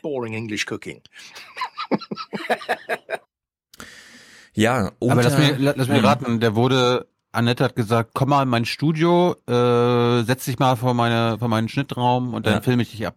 Na, üblicherweise läuft sie ja gerne wie ähm, ihre Kollegin Anja, äh, Anja Zimmermann, nee, nicht Anja, sondern Diana Zimmermann auch gerne auf der Straße rum und ein bisschen London sieht und so. Äh, ja, so genau so war das. Komm mal kurz rein und erzähl mir was vor dem Bildschirm. Was man hier wieder ergänzend sagen muss, äh, der Pfeffer muss mal runtergedreht werden. Wir brauchen wieder langweilig englische Küche. Also es gab jetzt eine fast offizielle Erhebung, die sehr viele erschreckt hat, nämlich wollen Sie nochmal als Parlamentarier antreten in England? Und 40 Prozent oder so der Abgeordneten sagen, nein, es ist mir einfach zu ruppig und ich habe auch Angst um mein Leben, ehrlich gesagt. Man kann nicht mehr ohne Polizeischutz irgendwo hingehen und so weiter. Also hier sollte man vielleicht diesen bröckelnden Parlamentarismus wieder ein bisschen ernster nehmen und uns, wie Markus Lanz das vorgemacht hat, die echte Lage in diesem Land zeigen, statt irgendwelche Ringelsocken vom Speaker. Ich verstehe das gar nicht, warum der Journalismus da so schlecht jetzt geworden ist. Aber ich weiß auch nicht genau, für wen das gemacht ist, ja, wer da so zuguckt. Schade jedenfalls. Es gibt da viel, viel, viel zu erzählen über dieses England gerade. Ja, so weit, so gut. Schön. Apropos, weil du Albrecht gerade angesprochen hast, Albrecht hat uns gebeten, auf äh, die Weihnachtsaktion der Blätter hinzuweisen. Mhm. Was gibt's? Geschenke? Äh, das Aktionsgebot, Angebot heißt Politik hoch drei. Ich werde jetzt hier nicht mit äh, Preisen und so weiter Mhm. werben, aber wir werden das verlinken. Ich glaube, das sind wir im schuldig, weil Hm. ich glaube, wir sind hier, wir sind wir hier alle ihm Abonnenten. nicht schuldig, sondern wir machen das aus fast staatsbürgerschaftlicher Pflicht, Wir weil sind- wir absolut überzeugt sind von diesem Produkt. Wir sind staatstragend. Also auch. jetzt, jetzt mal ehrlich, staatstragend, wie kommt ihr auf diese Vokabel? Werden wir verlinken, wenn ihr noch nicht Abonnenten seid, werdet es jetzt. Mhm, mhm, mhm. Ja, so ist die Lage. Danke, Hans, Gut. du hast gut durchgehalten. Vielen Dank. Bist ja auch kein Einladung. 34 mehr. Immer gern. Ja, stimmt. Ist Wird dein- Geburtstag dazugekommen. Hm? Wird dein BBK Rezo-Ding gefilmt oder aufgenommen? Oder kannst du es dann zu Ähm, keine Ahnung. Ich nehme doch mal an, ich ähm, werde jemanden beauftragen. Ich, vielleicht sehe ich jemanden, der ein Kabel dabei hat. Wir kümmern uns. Ansonsten vielleicht nimmst du Deutschlandfunk irgendwie auf. Aber wer- doch mal an, ich, oder? Das wäre doch Quatsch, das ich fände es schön, ich fänd's schön, wenn es eine Videoaufnahme geben würde, wie du vor mir auf der Bank der BBK sitzt. Ja. Das werden wir leider verpassen. Ja, äh, es sind ja ein paar da, die hier zuhören, die auch kommen wollen. Bringt doch mal was mit zum Film. Ich glaube nicht, dass einfach nur Zivilisten da hinkommen können und sich reinsetzen. Ja, aber das Jenny ist ja eine Konferenz, wo man Zivilistin anmeldet. und es gibt auch ein paar bestimmt, die hier zuhören. Die Wäre mir neu. Ich kenne ein paar, die da sind. Sagen wir es mal so. Jenny ist zum Beispiel da. Ja. Gut, ja. Wir sind sehr gespannt. Äh, Es steht ein Parteitag der Grünen an. Sie haben An historischem Ort. Ja, sie werden sich in Bielefeld, wo man schon Joschka das Innenohr ja. rausgeschlagen hat, äh, 20 Jahre, 20 Jahre Farbbeutel. um Homöopathie kümmern, ja. Äh, Als, ob, als hätte man sonst nichts zu klären. Aber gut, allen Beteiligten viel Spaß. Kann ja mal geklärt werden. Ja, aber es gibt auch sozialpolitische Maßnahmen, die, an denen Annalena Baerbock ackert wie sonst niemand. Wie man so sagt, worked, worked, worked. Und die werden auf jeden Fall zuerst gestellt, diese Anträge. Ich bin mal gespannt, wie das mit der Homöopathie. Also ich werde es mir angucken, einfach. Ich bin ja auch interessiert. Ja. Und Hans und ich und Tyler werden am Wochenende in Frankfurt sein, in Stefans Wahlheimat. Unter anderem am Freitag mit Jens Weidmann, Town Hall und äh, am Samstag dann mit dem estnischen Nationalbankchef. Mhm. Werden wir aber auch filmen, für alle, die nicht da sind. Also kommt gerne lang und äh, bringt euch ein. Sonntag gibt es eine neue Jung Naiv-Folge. Ich schätze mal mit Katja Suding. Rushdi heben wir uns noch auf. Ja, Wen? FDP wird mal wieder Zeit, ja. Wen hebt ihr euch auf? Den Rushdi. Ach, Rushdi. Äh, Tilo? Ja, Opa. Kann, kannst du eine prozentuale Andeutung machen ungefähr, zu wie viel die Basecamp-Kosten spendenmäßig gedeckt sind oder verbietet sich das? Ich kann jetzt nicht akkurat das Hm. sagen, aber ich Über schätze, Daumen. es ist jetzt Daumen mal 50, Pi. 60 Prozent. Mhm. Also äh, Drittel. Daumen mal Pi, 50 bis 60 Prozent sind drin. Okay, also. Es macht noch Sinn. Ja. Macht immer Wir, Sinn. wir, möchten, ja, wir Ja, möchten ja zumindest ja, ja. unsere Kosten decken an diesem Ja. Abend. Wie gesagt, 1200 Euro. Und dann immer die Leute, was, was kostet denn da so viel? Ja, zum Hm. Beispiel die Firma des Technikers. Der Techniker musste anreisen, äh, sitzt da vier, fünf Stunden mit uns. Äh, die Leute, die das Café betreiben, die Bestuhlung machen, äh, aufräumen im Nachhinein. Das ist ja, ist Da ja räumt Hans, jemand der die auf. Stü- Ja, ist ja nicht Hans, der die Stühle da rein, reinträgt. und so. Wir meckern immer nur, wenn zu wenige da sind. Da, ist, da ist doch noch Platz! Da ist doch Platz! da waren sie überrascht, dass so viele kamen. Ich, ich so, ich auch! Ich auch! Ich dachte, da kommt keiner. Da kommt doch bestimmt keiner. Ist doch in Berlin. Ja. Ja. Gut, Gut. wir hören uns am Wochenende. Hm. Ja. Danke, Hans. Bye, bye. Ciao. Herzlichen Dank und Ihnen und Ihren Zuschauerinnen und Zuschauern einen schönen Abend. Herzlichen Dank und äh, Deutschland alles Gute. So viel heute von uns. Ihnen noch einen schönen Abend bei uns im Ersten. Selbstverständlich werden Sie die Tagesschau und die Tagesthemen auf dem Laufenden halten. Machen Sie es gut. Wer nicht mit ihnen leben muss, sagt süß. Wer mit ihm leben muss, hat Angst. Because if you really understood the situation and still kept on failing to act, then you would be evil, and that I refuse to believe. We connect the dots. Männer. We connect the dots. So viel erstmal von mir, weil ich bin ja noch fix und fertig und es ist auch lang genug. Ja? Ihr Lieben, Das war's von mir. Herzlichen Gruß und einen dicken Knutscher. Ein toller Nachmittag, der allen Beteiligten richtig Spaß gemacht hat. Das kann nicht sein so. Bei Honecker war es schon schlimm, aber hier ist es auch schlimm. Ich bin unter Hitler geboren und drei Jahre aufgewachsen. Dann kam Stalin, ich kenne alles. Und jetzt, und jetzt kriegt man eine grüne Idiotendiktatur oder was? Tschüss zusammen. Wiedersehen. Ciao, vielen Dank. Bleibt kurz dran, ihr beiden. Äh, hatte ich das in einer Off-Air-Pause gesagt oder On-Air, dass ich natürlich noch bei den Piraten war und Patrick Breyer gesprochen habe, 20 Minuten? Hast du On-Air gesagt? Habe ich On-Air gesagt? Ja, ja. Okay, dann können wir jetzt umschwenken auf Patrick Breyer und dann Musik und dann Audiokommentare und dann nochmal Musik. Haut rein. Ich bin mal wieder bei einem Piratenparteitag, war ich lange nicht, zuletzt für die FAZ, als die Partei noch bei zweistelligen Bundes, äh, äh, Bundeswerten war. Und jetzt äh, treffen sie sich in Bad Homburg, also vor meiner Tür. Und Patrick Breyer ist da und mit dir haben wir ja schon gesprochen vor der Wahl. Und jetzt bist du tatsächlich ein Europaparlamentarier. Bist du hier ein besonderer Star, weil du der letzte übrig gebliebene Parlamentarier in den medial interessanten äh, Etagen bist, politisch? Das äh, bin ich und das ist eine ganz besondere Verantwortung auch, die man dann trägt, so als Aushängeschild dann der deutschen Piraten.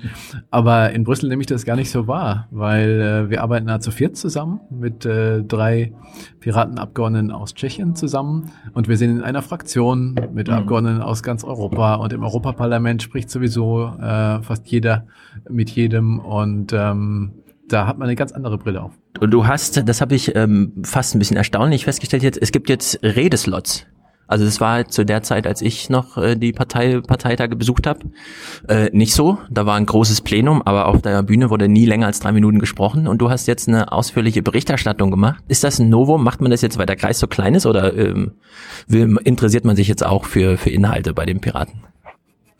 Wir haben immer ausführlich um Inhalte gestritten und gerungen. Und es ist natürlich so, wenn man einen Parteitag so macht wie die CDU, dass nur die Kanzlerin und Minister die ganze Zeit reden und überhaupt keine Anträge mehr behandelt und abgestimmt werden, dann kann man natürlich eine Partei auch laufen lassen, aber das ist dann keine Demokratie mehr. Und bei uns haben wir die ausgewogene Mischung. Äh, Wir haben Bericht und Grußworte und danach kommt die Demokratie dran. Und ich habe vor der Wahl versprochen, ähm, dass ich regelmäßig Bericht erstatte aus Brüssel, um den Kontakt zu halten, um ähm, auch äh, Feedback zu geben, was läuft so, um den Leuten zu zeigen, hier, ihr habt hart gekämpft dafür, dass wir ins Europaparlament kommen und das hat sich auch gelohnt. Als wir dich im Podcast hatten vor der Wahl, klang das ja eigentlich so, wenn der ein Prozent Wähler, wenn das Votum da ist und du einziehst, dann gehst du zu den Liberalen und in den Innen- und Justizausschuss. Also wäre zumindest so meine intuitive Zurechnung gewesen. Und jetzt äh, lag ich aber bei beiden daneben, sondern du hast ganz eine ganz andere Fraktion und ganz andere Ausschussarbeit. Warum? Also wir haben nach der Wahl ähm, zwar auch die Liberalen angefragt, sie haben aber gar nicht mit uns sprechen wollen. Und dadurch hatte sich die Frage sehr schnell äh, geklärt, ähm, welcher Fraktion wir uns anschließen, nämlich die, die uns das beste und einzige Angebot gemacht hat. Und das war die Fraktion, in der auch die Grünen sind, aber auch verschiedene andere Parteien. In Deutschland zum Beispiel Volt, äh, die Partei, ÖDP. Ähm, ist eine ganz vielfältige Fraktion, in der wir auch Schlüsselpositionen eingenommen haben. Die hat unter anderem meinen Kollegen Marcel Kolaja, tschechischen Pirat, zum Vizepräsidenten des Europäischen Parlaments nominiert. Mhm. Und äh, dazu ist er auch gewählt worden. Da sind wir natürlich mächtig stolz drauf, dass Piraten inzwischen so viel zu sagen haben. Ich bin im... Aber erklär doch mal, warum nicht die Liberalen? Weil du gehst ja mit einem klaren Bürgerrechtsanspruch da rein und du stehst dich ja auch weiter als Aktivist und nicht nur als Parlamentarier. Und äh, klar, in Deutschland ist die FDP, die da wir das so zurechnen, so ein bisschen, die hat das Erbe vergessen, aber bei den Europäern, bei den europäischen Ablegern äh, dieser Parteienseite ist das ja eigentlich nicht so. Also ich hätte die Zurechnung da eigentlich gesehen. Aber auch die europäischen Liberalen sind weniger liberal als zum Beispiel die Grünen im Europaparlament. Wenn du dir anguckst, wie die über äh, äh, vermeintliche Sicherheitsgesetze abstimmen, äh, gibt es ja einen Teil der Liberalen, zum Beispiel der um Macron herum, der daran gewohnt ist, dass man Notstandsgesetze zu Dauerlösungen macht, wie das Macron selber gemacht hat in Frankreich. Mhm. Und eine maxi größer, höhere Einschränkung der Bürgerrechte kann man sich ja nicht vorstellen, als dass Hausdurchsuchungen unter extrem niedrigen Voraussetzungen äh, möglich sind. Macron hatte das übernommen von Hollande. Aber er hat es ja zum, oder seine Regierung ist das zum Dauerzustand geworden, Großteil dieser Notstandsgesetze, ja. Und ähm, deswegen ähm, sind wir, glaube ich, auch was den Kampf gegen Überwachung ähm, angeht, äh, in dieser Fraktion, in der wir jetzt sind, gut aufgehoben, haben aber auch immer wieder Überzeugungsarbeit zu leisten. Das muss man ganz klar auch sagen. Dann hast du eben, als du deine Berichterstattung abgegeben hast, äh, in so einem Halbsatz gesagt, den ich selber nur durch einen wackeligen Stream gehört habe, aber sachliche Zusammenarbeit mit den Rechten ist in Europa auch möglich und punktuell ging es äh, in deinem Vortrag um die Verhinderung von Netzsperren. Also man muss differenzieren. Es gibt im Europäischen Parlament eine Fraktion, der auch die AfD angehört, die ganz klare Nationalisten und Hetzer auf bestimmte Menschengruppen sind und äh, mit denen es keine Zusammenarbeit gibt, die auch von den anderen Fraktionen keine Ausschussvorsitzende Berichterstatterrollen zugestanden bekommen. Es gibt auch eine Fraktion ECR, Europäische Konservative und Reformer, in denen sind dann zum Beispiel die britischen Tories, äh, mit vertreten von Johnson. Das sind schon auch Rechtspopulisten, aber ähm, die sind im Turnus mit drin. Und bei dem Thema, in dem ich, zu, das ich zurzeit verhandle, nämlich ob zur Verhinderung von Terrorismus Uploadfilter eingeführt werden, da ist Berichterstatter ein rechter polnischer Abgeordneter aus dieser ECR-Fraktion geworden. Er steht sogar noch etwas rechts von der Peace-Partei. Wir müssen aber mit ihm zusammenarbeiten und ich habe jetzt festgestellt, dass er beim Thema Uploadfilter auch tatsächlich auf unserer Linie ist, weil Polen auch gegen Uploadfilter ist, sogar gegen die Urheberrechtsreform vor den Europäischen Gerichtshof äh, zieht und man muss themenbezogen themenbezogen, ja. Also Mhm. da, wo man gleiche Interessen hat, muss man natürlich an einem Strang ziehen. Was nicht heißt, dass wir bei den Abstimmungen im Parlament in 70, 80 Prozent der Fälle wahrscheinlich genau entgegengesetzt abstimmen wie diese Fraktion.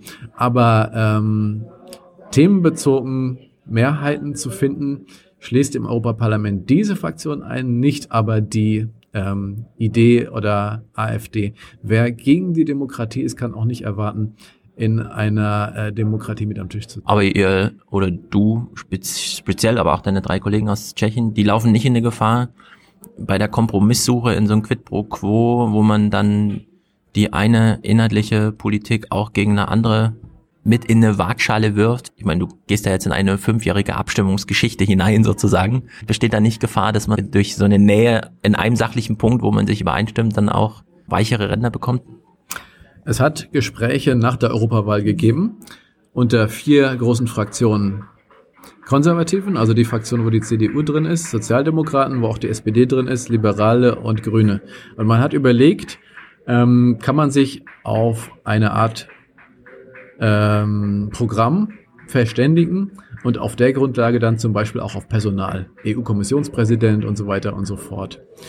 Ähm, leider haben sich die Mächtigen in Europa entschieden, einen anderen Weg zu gehen, nämlich über die Regierung, über den Europäischen Rat selbst Leute auszukungeln und das Europäische Parlament komplett außen vor zu lassen. Und damit hat auch die Diskussion, das Ringen um politische Inhalte äh, aufgehört. Und das war eine Situation, wo es um Deals gegangen wäre. Ja. Mhm. Jetzt, so wie es jetzt ist, ähm, ist es aber quasi wieder so wie bisher im Europäischen Parlament, dass es keine feste Koalition gibt und dass man bei jedem Thema einzeln verhandelt. Und das ist natürlich toll in der Demokratie, wenn es um die Sache geht, wenn es nicht um Geschachere geht. Bei der großen Zusammenarbeit, die da jetzt ansteht, und ihr seid nun eine sehr kleine Gruppe, vier Leute in einem über 700 Abgeordnetenparlament, hast du schon so einen, so einen Plan, den du da verfolgst? Ich meine, jetzt nicht inhaltlich, sondern methodisch. Du hast ja vorhin gesagt, 99 Prozent der Lobbyvertreter kommen aus der Industrie, also da gibt es quasi noch ein Prozent, äh, dem du nicht ganz so abgeneigt bist. Verstehst du dich jetzt so als so ein Key Account Manager für die eine oder andere NGO oder als informaler Berichterstatter, der auch schon mal den Flurfunk aus dem Europaparlament zu den NGOs weiterträgt, damit die sich ein bisschen vorbereiten können, was so passiert? Wie ist da deine Auffassung? Es ist eine ganz wichtige Aufgabe von uns, die europäische Zivilgesellschaft zusammenzubringen und schlagkräftiger zu machen. Äh, gerade bei der Diskussion um Urheberrechtsreform und Uploadfilter hat das ein bisschen gefehlt, die europäische Vernetzung. Wir hatten in Deutschland sehr viele Leute auf der Straße und auch in einigen anderen Ländern, aber in anderen europäischen Ländern war gar nichts los. Und deswegen hatten wir am Ende keine Mehrheit gegen Uploadfilter gehabt und das müssen wir verändern. Das heißt, wir machen Veranstaltungen wie diese Woche Freedom Not Fear, das heißt ähm, Freiheit statt Angst in Brüssel, ein Barcamp, wo sich Aktivisten aus ganz Europa vernetzen und zusammensetzen, was ich finanziell fördere, wo ich auch selbst mit dran teilnehmen will.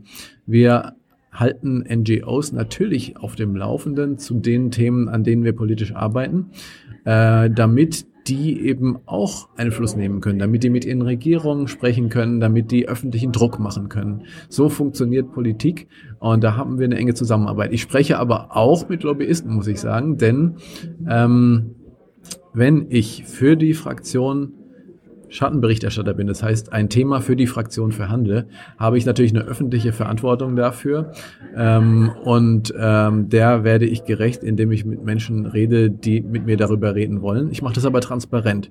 Das heißt, auf äh, meiner Homepage ähm, kann man nachlesen, wann Lobbytreffen stattgefunden haben und mit wem. Dann äh, hast du vorhin nochmal angesprochen, das fand ich auch interessant, diese der eigentliche Versuch, immer so diese, diese Politik zu europäisieren. Also die war ja auch ganz wichtig, äh, nicht nur dich als deutschen Piratenabgeordneten, sondern diese Vierergruppe mit den drei Tschechen. Und die Tschechen haben ja auch äh, zweistellig, wie du gesagt hast, äh, bei der Wahl abgeschlossen. Widerspricht so eine Europäisierung, so eine Lokalisierung? Kriegt man beides irgendwie hin? Ich meine, die Piraten haben jetzt auch zehn Jahre Erfahrung. Es ist ja auch sozusagen zehn Jahre Piratenpartei, um mal auch so eine Zäsur irgendwie zu setzen. Und jetzt hatten wir so eine Welle, also so eine bundespolitische Bedeutung und eine mediale Aufmerksamkeit und eine parlamentarische Arbeit in den Landesparlamenten. Und übrig geblieben ist jetzt irgendwie das Lokal, was man ja immer sieht, also da, wo du Wahlkampf gemacht hast, kamen dann immer so kleinere Gruppen, 30, 40, 50 Leute, aber eben gleich die Juristen, die schon ihre Verfahren laufen haben und es ist eigentlich mehr so ein kleines Expertentreffen immer gewesen. Und dann, also hat man diese, diese lokalen Organisationen und dann deinen Versuch, das, diese ganze politische Arbeit zu europäisieren und dann hast du auch noch als Problemfeld die Sichtbarkeit äh, mit angesprochen. Sind das nicht ein paar viele Aufgaben auf einmal, die man, die man sich da so vornimmt? Das ist eine riesige Herausforderung. Ich glaube, wir haben gelernt in der Geschichte unserer Partei, es braucht beides, sowohl die digitale Vernetzung und die kann natürlich sehr leicht auch grenzüberschreitend stattfinden, wenn man sowieso digitale Tools benutzt. Wir wollen jetzt zum Beispiel ein Tool aufbauen, damit wir Europaabgeordnete die alle Mitglieder der Europäischen Piratenparteien befragen können zu politischen Themen. Das ist natürlich toll, um das Feedback zu haben, um diese Basisbeteiligung auch, auch durchzuziehen. Aber wir haben auch gelernt, es braucht auch die persönliche Zusammenarbeit vor Ort, dass man wirklich sich zusammentrifft mit anderen Gleichgesinnten vor Ort und was aufbaut und ganz konkret bei sich zu Hause was in mhm. Angriff nimmt ähm, und gestaltet. Und das ist, das schließt sich, schließt einander nicht aus, sondern die, ähm, einzelnen lokalen aktiven Gruppen müssen dann eben an einem Strang ziehen, wenn es eine Bundestagswahl ansteht, wenn eine Europawahl ansteht, äh, wenn es darum geht, Uploadfilter zu verhindern, äh, wenn es darum geht, für einen wirksamen Schutz unserer Privatsphäre zu kämpfen, dann müssen mhm. eben alle gemeinsam an einem Strang ziehen. Und bei der Europawahl hat das gut funktioniert. Aber ich habe immer noch Christopher Lauer im Ohr, wie er vor acht Jahren mittlerweile, 2011, nicht weit von hier in Offenbach, beim Bundesparteitag eben auch meinte, irgendwann werden wir so schlagkräftig sein über unsere Liquid Democracy und so weiter. Und dann ging die Geschichte ins Land und das Ding wurde aus Bayern zerschossen und in Berlin gab es Befürworter, die sich da nicht durchsetzen konnten. Und im Endeffekt sitzen wir heute 2019 wieder in der Peripherie in Bad Homburg und haben einen Bundesparteitag und dieser ganze digitale Aspekt, klar, es gibt einen Stream nach außen, aber äh, gab es richtigen Fortschritt? Ja, kann man damit rechnen, dass die nächsten zehn Jahre Piratenpartei eine wirkliche, wie soll man sagen, materielle Virtualisierung der Partei hin zu politischer Schlagkraft sich entwickelt? Nach meiner Überzeugung sind ähm, elektronische Tools in der Demokratie hervorragend geeignet, um Bürger mit ins Boot zu holen. Man könnte zum Beispiel Gesetzestexte verbessern lassen von Bürgern, die daran mitarbeiten. Man könnte voten lassen, man könnte kommentieren lassen. Es wäre gut, wenn das Europäische Parlament so eine Plattform hätte und auch wir Piraten brauchen diesen Feedback von der Basis. Wozu allerdings das Digitale nicht geeignet ist, ist um demokratische Entscheidungen zu treffen, weil die Technik systemimmanent manipulationsanfällig ist. Und deswegen haben wir immer gegen Wahlcomputer gekämpft und deswegen bin ich auch kein Unterstützer davon, dass die Partei wichtige Entscheidungen äh, digital treffen sollte, wie jetzt die SPD bei der Wahl äh, ihres Vorsitzenden, halte ich nicht für äh, verantwortlich, weil das Verfahren manipulativ ist. Und man hört auch in Italien zum Beispiel bei der Fünf-Sterne-Bewegung, die sehr digital arbeitet, massive Kritik daran, dass das System von einem privaten Unternehmen äh, administriert wird und intransparent ist. Ähm, also das ist extrem gefährlich. Das finde ich nicht für den richtigen Weg. Aber die Rolle, die das Digitale spielen kann, die müssen wir nutzen. Und wir haben zum Beispiel, bevor die Wahl der Kommissionspräsidentin anstand, hier in Deutschland unsere Mitglieder befragt. Was haltet ihr davon? 89 Prozent haben Nein gesagt, was bei der als Zensursula hier noch ja. bekannten äh, Frau von der Leyen auch wenig äh, verwunderlich ist. Aber das hilft uns dann auch in Europa, so eine Linie aufzubauen und zu verteidigen und auch gegebenenfalls, wenn die Fraktion mehrheitlich anderer Meinung ist, zu erklären, warum wir dann auch mal anders abstimmen. So, dann lass mich zum Ende noch eine Frage als interessierter Bürger stellen. Äh, Vestager ist jetzt nicht mehr nur für Wettbewerb, sondern auch noch für Digitales zuständig. Also da gab es eine äh, richtige Anhäufung von Kompetenz in einem schon, also sie hat den Posten ja als sehr mächtig auch entwickelt, was auch mediale, äh, ähm, mediale Bedeutung angeht. Dann hatten wir heute Morgen zum Beispiel, habe ich gelesen, Robert Habeck ruft dazu auf, aus öffentlich-rechtlichen Geldern eine deutsche Facebook oder eine europäische Facebook-Alternative zu entwickeln. Du bist ja eher in diesem Bürgerrechtskampf, wo man sich so ein bisschen äh, selbst ermächtigt, in Selbstverteidigung geht und die bestehenden Gesetze dann auch wirklich anwendet und damit vor Gerichte zieht oder dann eben jetzt in der neuen Rolle irgendwie neue findet. Aber die, die Brechung der Macht des Silicon Valley, gerade jetzt, wo du in der Legislaturperiode in Europa bist, wo eben so eine mächtige Figur wie Vestager auch formal so richtig aufgeladen ist mit Kompetenz. Siehst du da für dich auch so ein Tätigkeitsfeld? Diesen, diesen ganz großen Kampf irgendwie, sei es nur äh, mit äh, Sichtbarmachung auch von, von diesen Themen? Natürlich ist das ein Kernanliegen von uns Piraten, wobei ich aber klarstellen will, es geht uns nicht darum, äh, sozusagen ähm, die Vorherrschaft der USA zu brechen und äh, das europäische Facebook nicht? stattdessen aufzubauen, weil ein Facebook nicht besser wird, wenn der Sitz in Irland ist, statt in ähm, im Silicon Valley, sondern es geht darum, ein anderes Internet zu entwickeln, und zwar ein, ein dezentrales Internet, was nicht von einer zentralen äh, äh, Struktur gesteuert wird, was dessen Geschäftsmodell es nicht ist, die Kunden auszuspionieren und bestmöglich zu verkaufen oder zu manipulieren. Das heißt, wir sollten kein europäisches Facebook aufbauen, sondern wir sollten in Europa eine Plattform, eine Software fördern, die ähm, dann dezentral genutzt werden kann von verschiedenen Betreibern, auch von privaten Betreibern und trotzdem untereinander vernetzt ist. Das ist das Gegenmodell zu Facebook. Das wäre ein nicht kommerzielles Netzwerk. Ähm, entsprechende Ansätze gibt es schon, aber da fehlt völlig die politische und finanzielle Unterstützung, um das wirklich stabil ähm, aufzubauen. Mhm. Und das wäre wichtig, aber nicht, dass der Staat selber jetzt Anbieter ist oder Staat, der Anbieter staatsfinanziert ist. Was würde das für eine Abhängigkeit schaffen? Mhm. Ähm, was würde das für Zugriffserwartungen auch von staatlichen Behörden schaffen, wenn mein Netzwerkanbieter selbst äh, staatlich ist, dann kommen wir wieder in Zeiten der Deutschen Bundespost zurück und das wollen wir nicht. Ja, aber gibt es nicht einen Weg, dass du äh, sowas beobachtest, Robert Habeck greift das auf und anstatt dann eben gleich zu sagen, wir brauchen kein europäisches Facebook, äh, sozusagen auch das Zugeständnis machst, naja, er will ja auch sozusagen das Signalwort Facebook einfach setzen, damit man weiß, worum es geht und dann eine Alternative, dann, dass du dann sozusagen gleich ähm, sozusagen konstruktiv in so ein, also dann wenn Robert Habeck sagt Facebook, dann sagst du als nächstes dezentral. Mhm. Und das ist ja nicht unbedingt Kritik, sondern es ist ja sozusagen ein konstruktiver Beitrag in so einer laufenden Debatte. Ja. Aber kann man sich vorstellen, dass, dass du da auch in diese Richtung so ein bisschen, also nicht nur das, ähm, die kleinen Bürgerrechtsartikel durchboxen, äh, sondern auch in diesem großen Ideenwettbewerb, wie kann es jetzt eigentlich weitergehen, dass du da diese fünf Jahre irgendwie nutzt? Auf jeden Fall nutze ich die, die Plattform, die ich da habe als ähm, deutscher Pirat im Europäischen Parlament.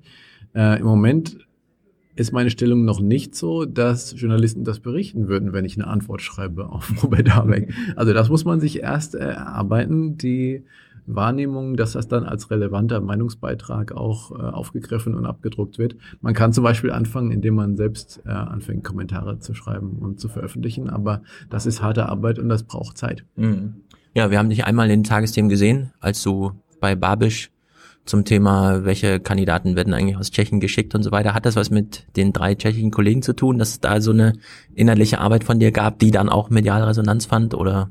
Ja, ich denke schon, dass wir äh, bei dem Thema Babisch ähm, ja im Europaparlament eine besondere Kompetenz haben durch die Piraten, weil das die Partei ist, die ihm auf die Finger schaut und ihn kontrolliert, ähm, die äh, verhindern will, dass er sozusagen Agrarsubventionen, die er selbst äh, verteilt und über die er selbst entscheidet, in eigene Tasche oder in die Taschen von seinen Freunden ähm, äh, sozusagen umleitet.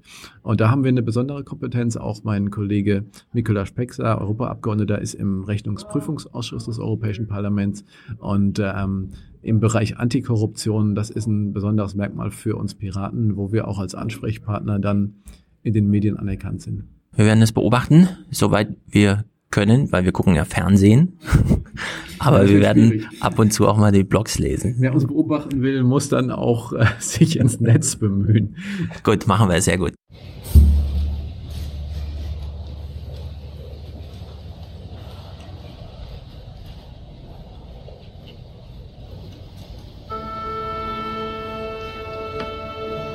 Meine sehr verehrten Damen und Herren, Herr Richard Heimann aus Brüssel stellt für Kaisers Klassikkunde folgende Frage.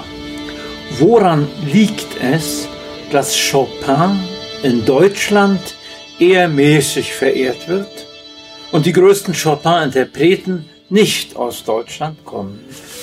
Zunächst habe ich gedacht, eigentlich übertreibt er sehr. Der Chopin wird in Deutschland schon bewundert. Doch während ich so argumentiere, fällt mir natürlich ein, dass sagen wir mal bis zum Ersten Weltkrieg in der deutschen Musikwissenschaft, so wilhelminische Professoren, die haben den Chopin so ein bisschen von oben herab beurteilt.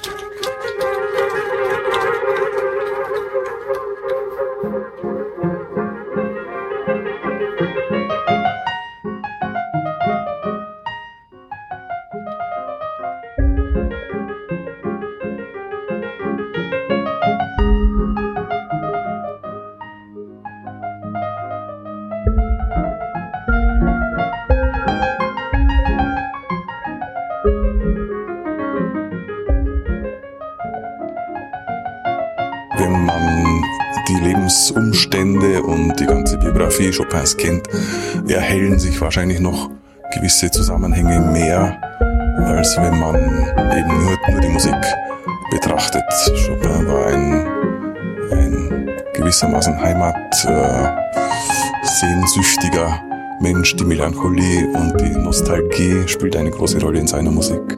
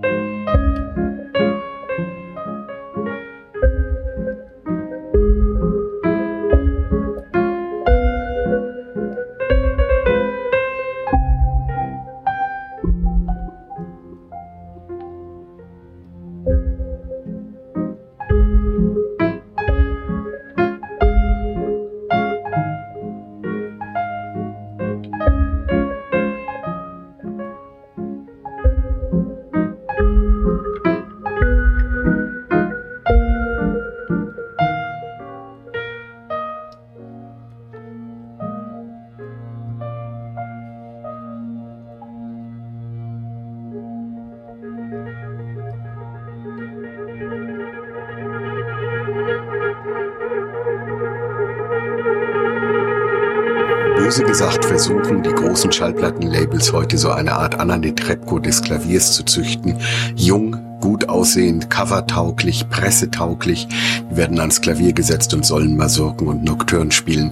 Das hat mit den großen Chopin-Interpreten der Vergangenheit nicht viel zu tun und das meiste von dem, was heute zum Chopin-Jahr erschienen ist, ist sicherlich verzichtbar und wird nicht lange bleiben. Es gibt allerdings auch Ausnahmen. Ich finde die junge russische Pianistin Anna Gurari ganz außergewöhnlich. Ihre Chopin-Masurkenplatte ist wirklich von einer ungeheuren Inspiriertheit und Musikalität.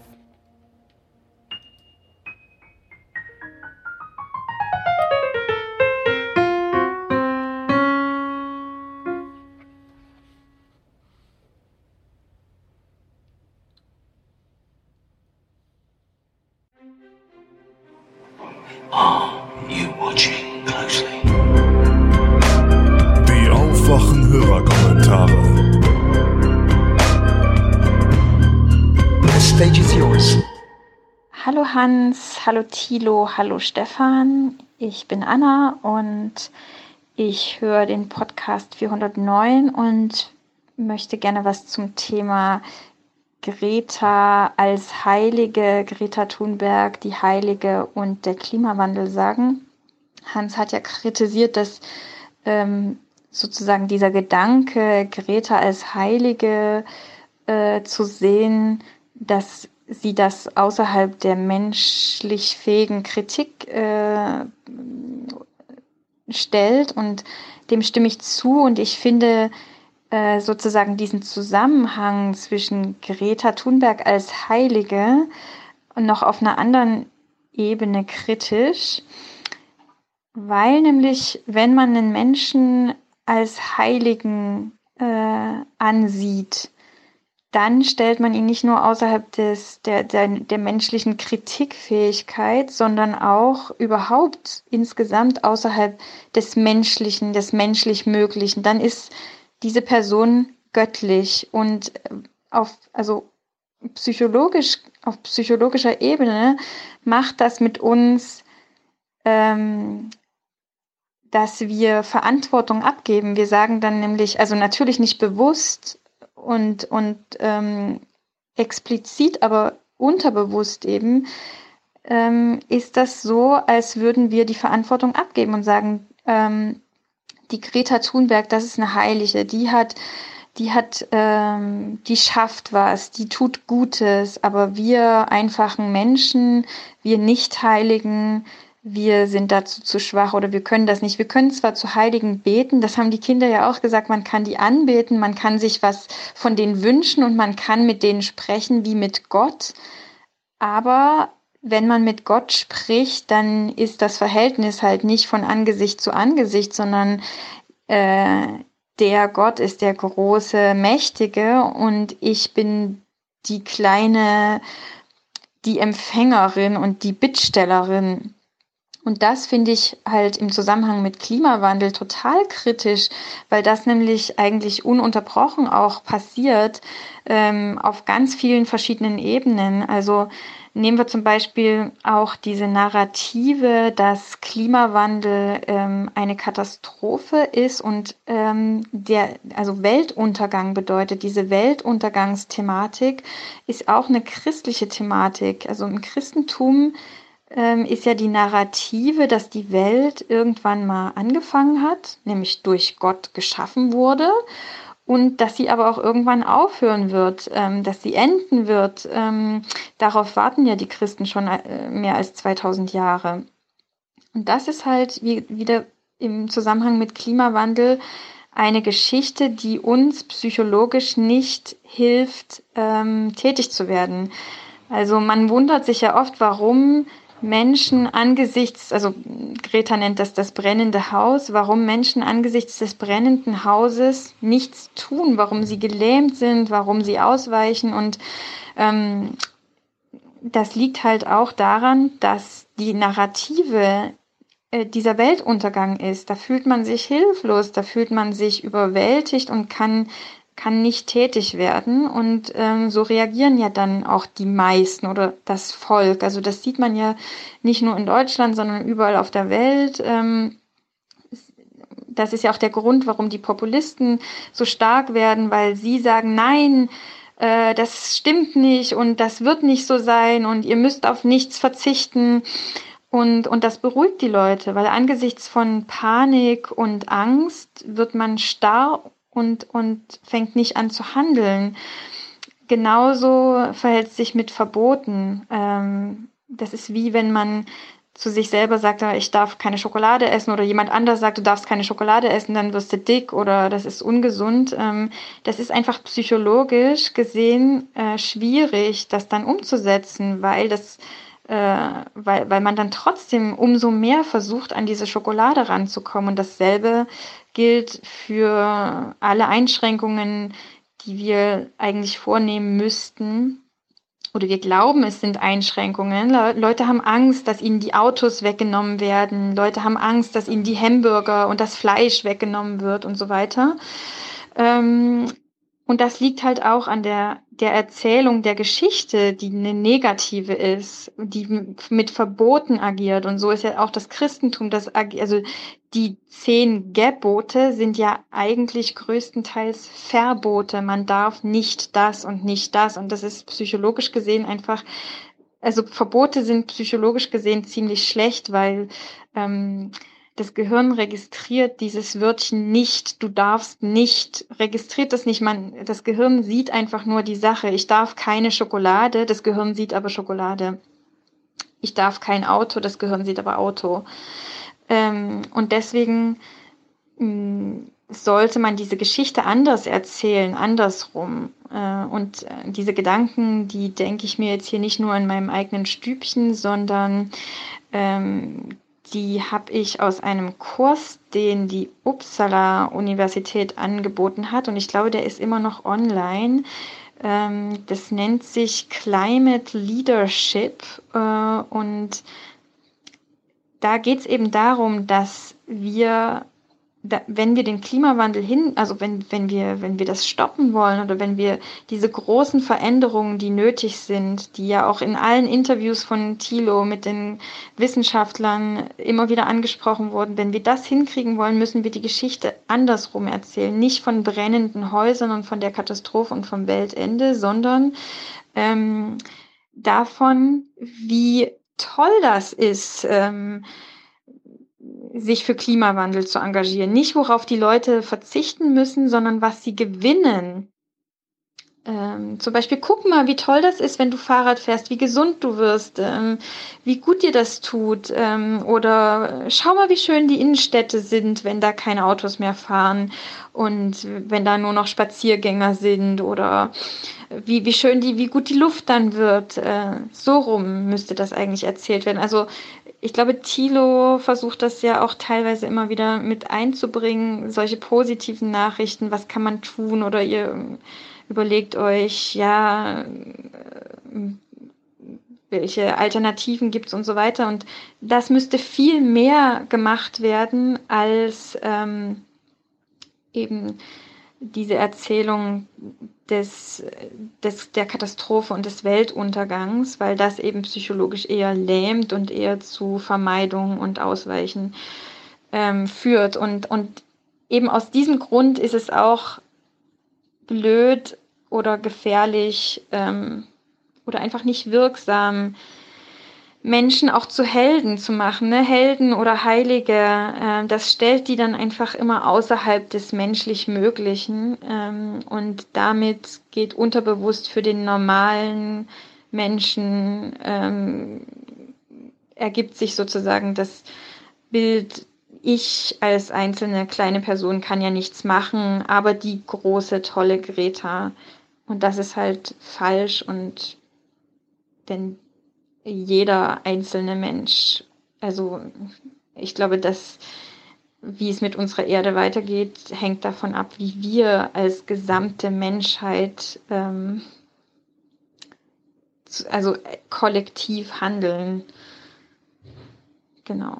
So, jetzt habe ich viel geredet und mich getraut, äh, einfach äh, frisch von der Leber weg, so wie Stefan das ja ähm, äh, uns, uns ja ermutigt hat, dass wir dazu keinen Doktortitel brauchen, dann wünsche ich euch alles Gute. Ich höre den Podcast sehr gern und ähm, ja, herzliche Grüße aus Leipzig. Tschüss. Hi, hier ist John. Ich höre gerade euren letzten Podcast und ihr hattet gefragt, warum Windräder so weit auseinander stehen, beziehungsweise nicht enger nebeneinander stehen. Und ich versuche mal kurz das zu erklären. Windrad funktioniert ja so, der Wind hat Bewegungsenergie, davon nehmen wir welche raus, um daraus elektrische Energie zu machen. Das heißt auch, der Wind hat hinter dem Windrad weniger Bewegungsenergie als vorher, ist also langsamer. Und wenn wir jetzt zwei Reihen Windräder hintereinander stehen haben, wollen wir natürlich auch, dass die zweite Reihe Windräder immer noch schnellen Wind sieht, damit wir da mehr Energie rausholen können. Um jetzt aber den abgebremsten Wind hinter der ersten Reihe Windräder wieder etwas zu beschleunigen, brauchen wir Wind, der nicht abgebremst wurde, das heißt an den Windrädern vorbeigeflossen ist, um den abgebremsten Wind wieder zu beschleunigen. Dafür brauchen wir schon mal ein bisschen Platz zwischen den Windrädern, damit der Wind ungehindert durchfließen kann. Außerdem versucht man dann häufig Windräder versetzt zu, also Windrädereien versetzt zu bauen, dass die Windräder nicht direkt hintereinander sind, also weniger im Windschatten der, vorherigen, der vorherigen Reihe sind. Auch dafür braucht man natürlich ein bisschen Platz zwischen den Windrädern, damit die sich nicht zu sehr abschatten. Der dritte Punkt ist, dass wenn wir die Windräder jetzt sagen, okay, wir brauchen ein bisschen Platz zwischen der ersten und der zweiten Reihe, damit der Wind wieder beschleunigt werden kann auf dieser Strecke. Aber zwischen den Windrädern sagen wir, machen wir mal ein bisschen relativ wenig Platz. Dann kann sich das morgen halt die, äh, kann passieren, dass sich morgen die Windrichtung ändert, sie aus einem anderen Winkel kommt und plötzlich stehen die Windräder, die wir dachten, wir hätten die nebeneinander gebaut, hintereinander und äh, schatten sich dann total ab. Natürlich beachtet man beim Planen eines Windparks, aus welcher Richtung der Wind am häufigsten kommt. Das heißt, in diese Richtung wird man die Abstände entsprechend größer bauen. Aber auch in andere Richtung kann man die nicht zu eng bauen, weil es sich sonst nicht lohnen würde, die anderen Windrichtungen komplett rauszulassen. Hoffe, das war, hoffe, das war verständlich. Und ja, schönen Podcast habt ihr da. Viel Spaß noch. Hallo, liebes Aufwachenrudel. Hier ist Max aus München. Ich möchte gerne Titus und Hans bitte nachkommen und erklären, warum Windräder nicht näher beieinander gestellt werden, sondern warum die so einen großen Abstand untereinander haben. Und zwar ist es so, dass ein effizientes, modernes Windrad bis zu 59 Prozent von der Energie aus dem Wind herausnimmt. Das heißt, man muss sie so weit auseinanderbauen, damit einfach genug Energie für jedes Windrad da ist und die sich nicht gegenseitig die Energie wegnehmen und das dann umsonst wäre. Und dann habe ich noch ein zweites Anliegen und zwar habt ihr mit Alzey und Rheinhessen, äh, das ist zufällig, wo ich herkomme und aufgewachsen bin, ein leider sehr schlechtes Beispiel gefunden dafür, weil Alzey ist wirklich vollgestellt mit Windrädern. Ich finde es auch sehr gut und sehr schön, dass in Rheinland-Pfalz eher viel Windräder sind im Vergleich zu Bayern, wo ich jetzt lebe, wo es eine Katastrophe ist. Und ich habe mal nachgezählt, im allein einem 10 Kilometer Radius um Alzey rum stehen mehr als 50 Windräder schon.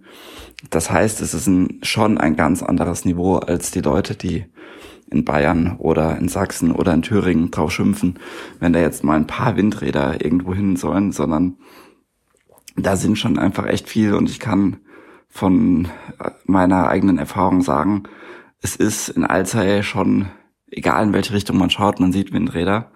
Und ähm, da halte ich das dann für eine doch etwas andere Sache. Genau, das war's schon.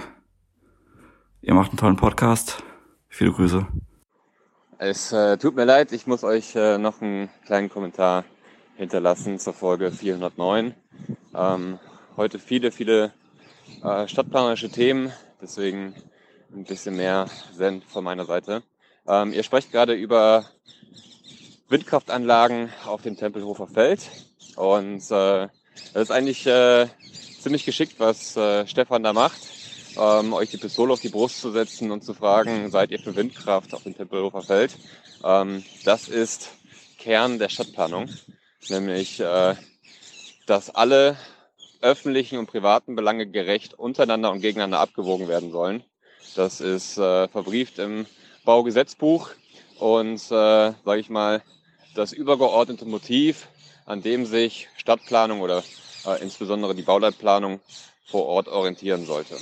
Und äh, dementsprechend ist es äh, eigentlich ein bisschen, ja, fast böse, diese Frage zu stellen, lieber Stefan, denn im Wesentlichen geht es darum, und das ist bei der, bei der Planung von solchen Anlagen ähm, auf der Ebene der Bauleitplanung.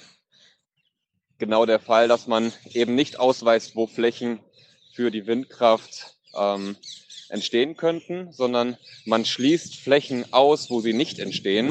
Und alle übrigen Flächen ähm, werden so dann als äh, sogenannte Vorrangflächen festgesetzt.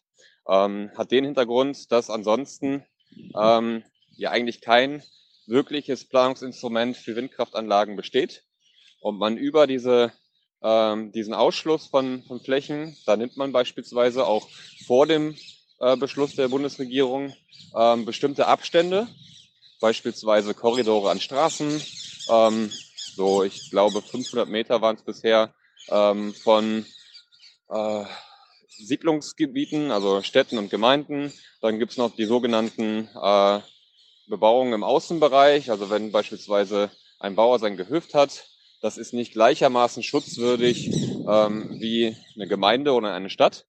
Und äh, dementsprechend hat man auf diese Art und Weise halt die Flächen grundsätzlich im Flächennutzungsplan oder in den Regionalplan identifiziert, in dem dann solche Windkraftanlagen entstehen können.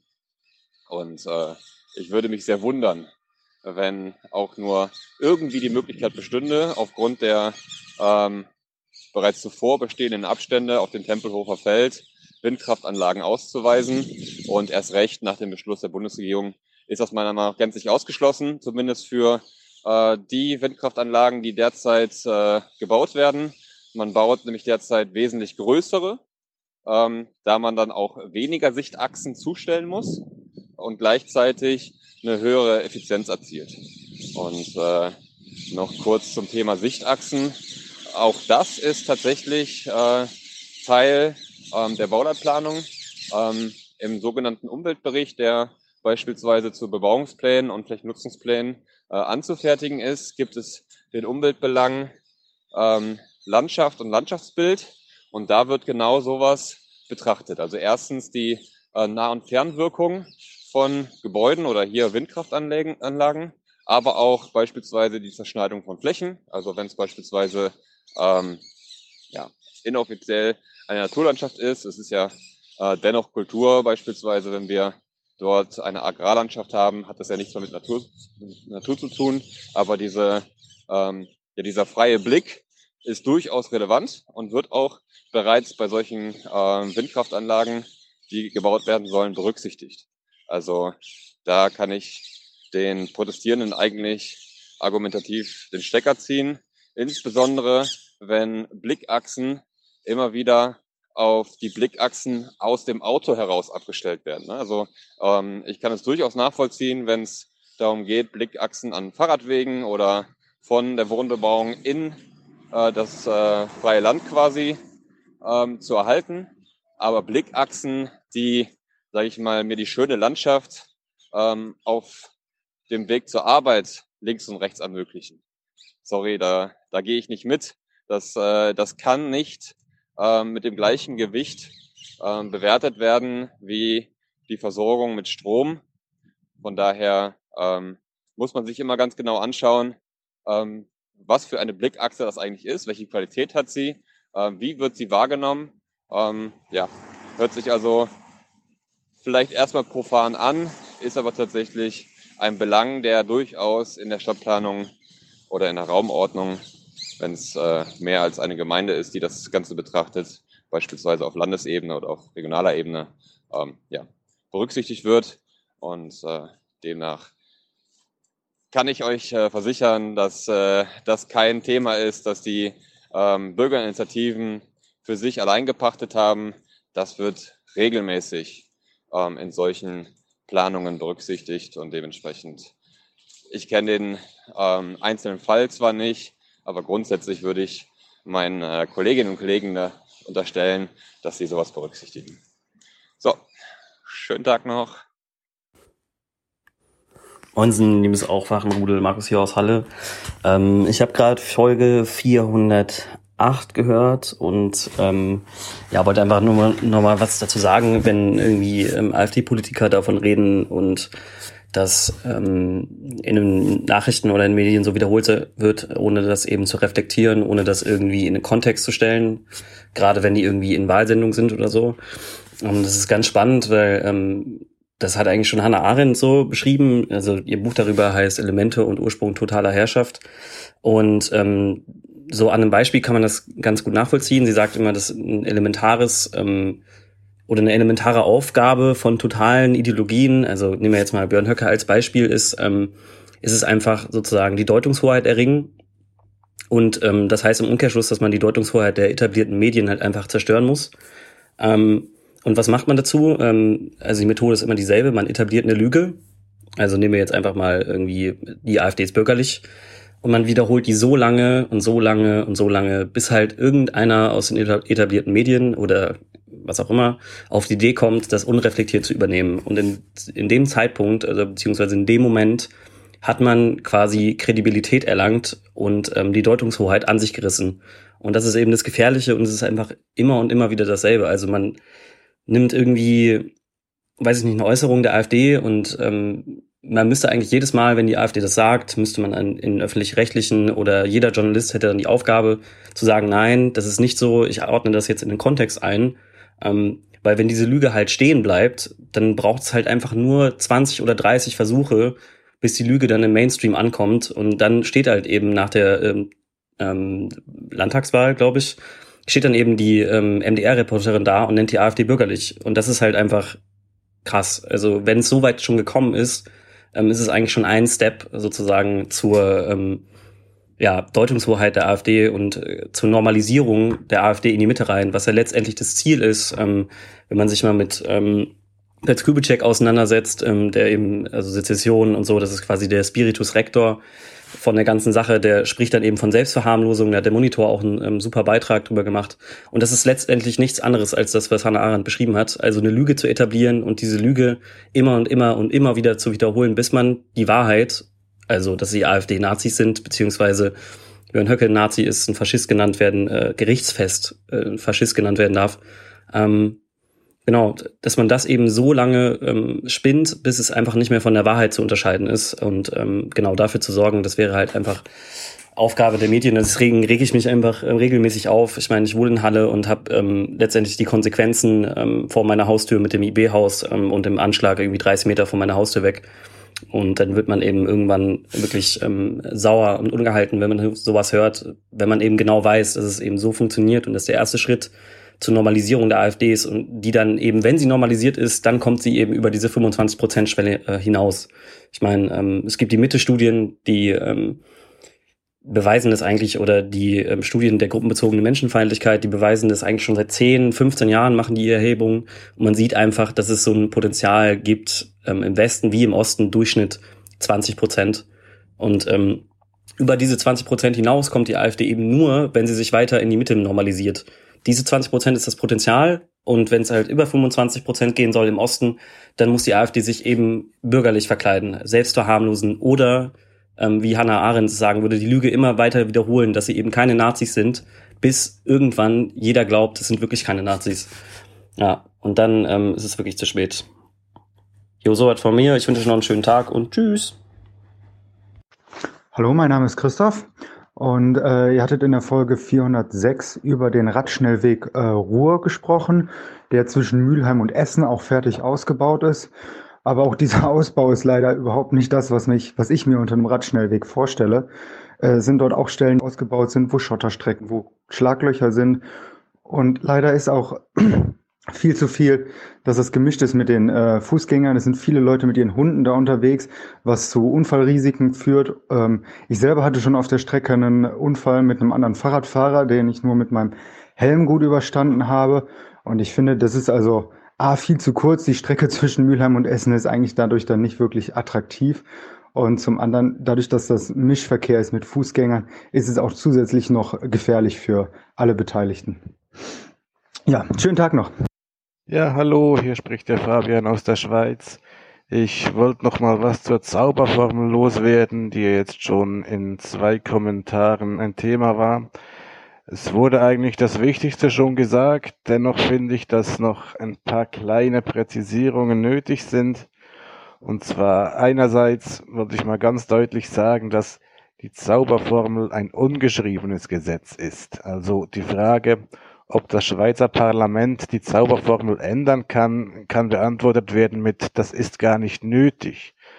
Weil, wie das richtig gesagt wurde, bei uns werden alle sieben Minister einzeln vom Parlament gewählt.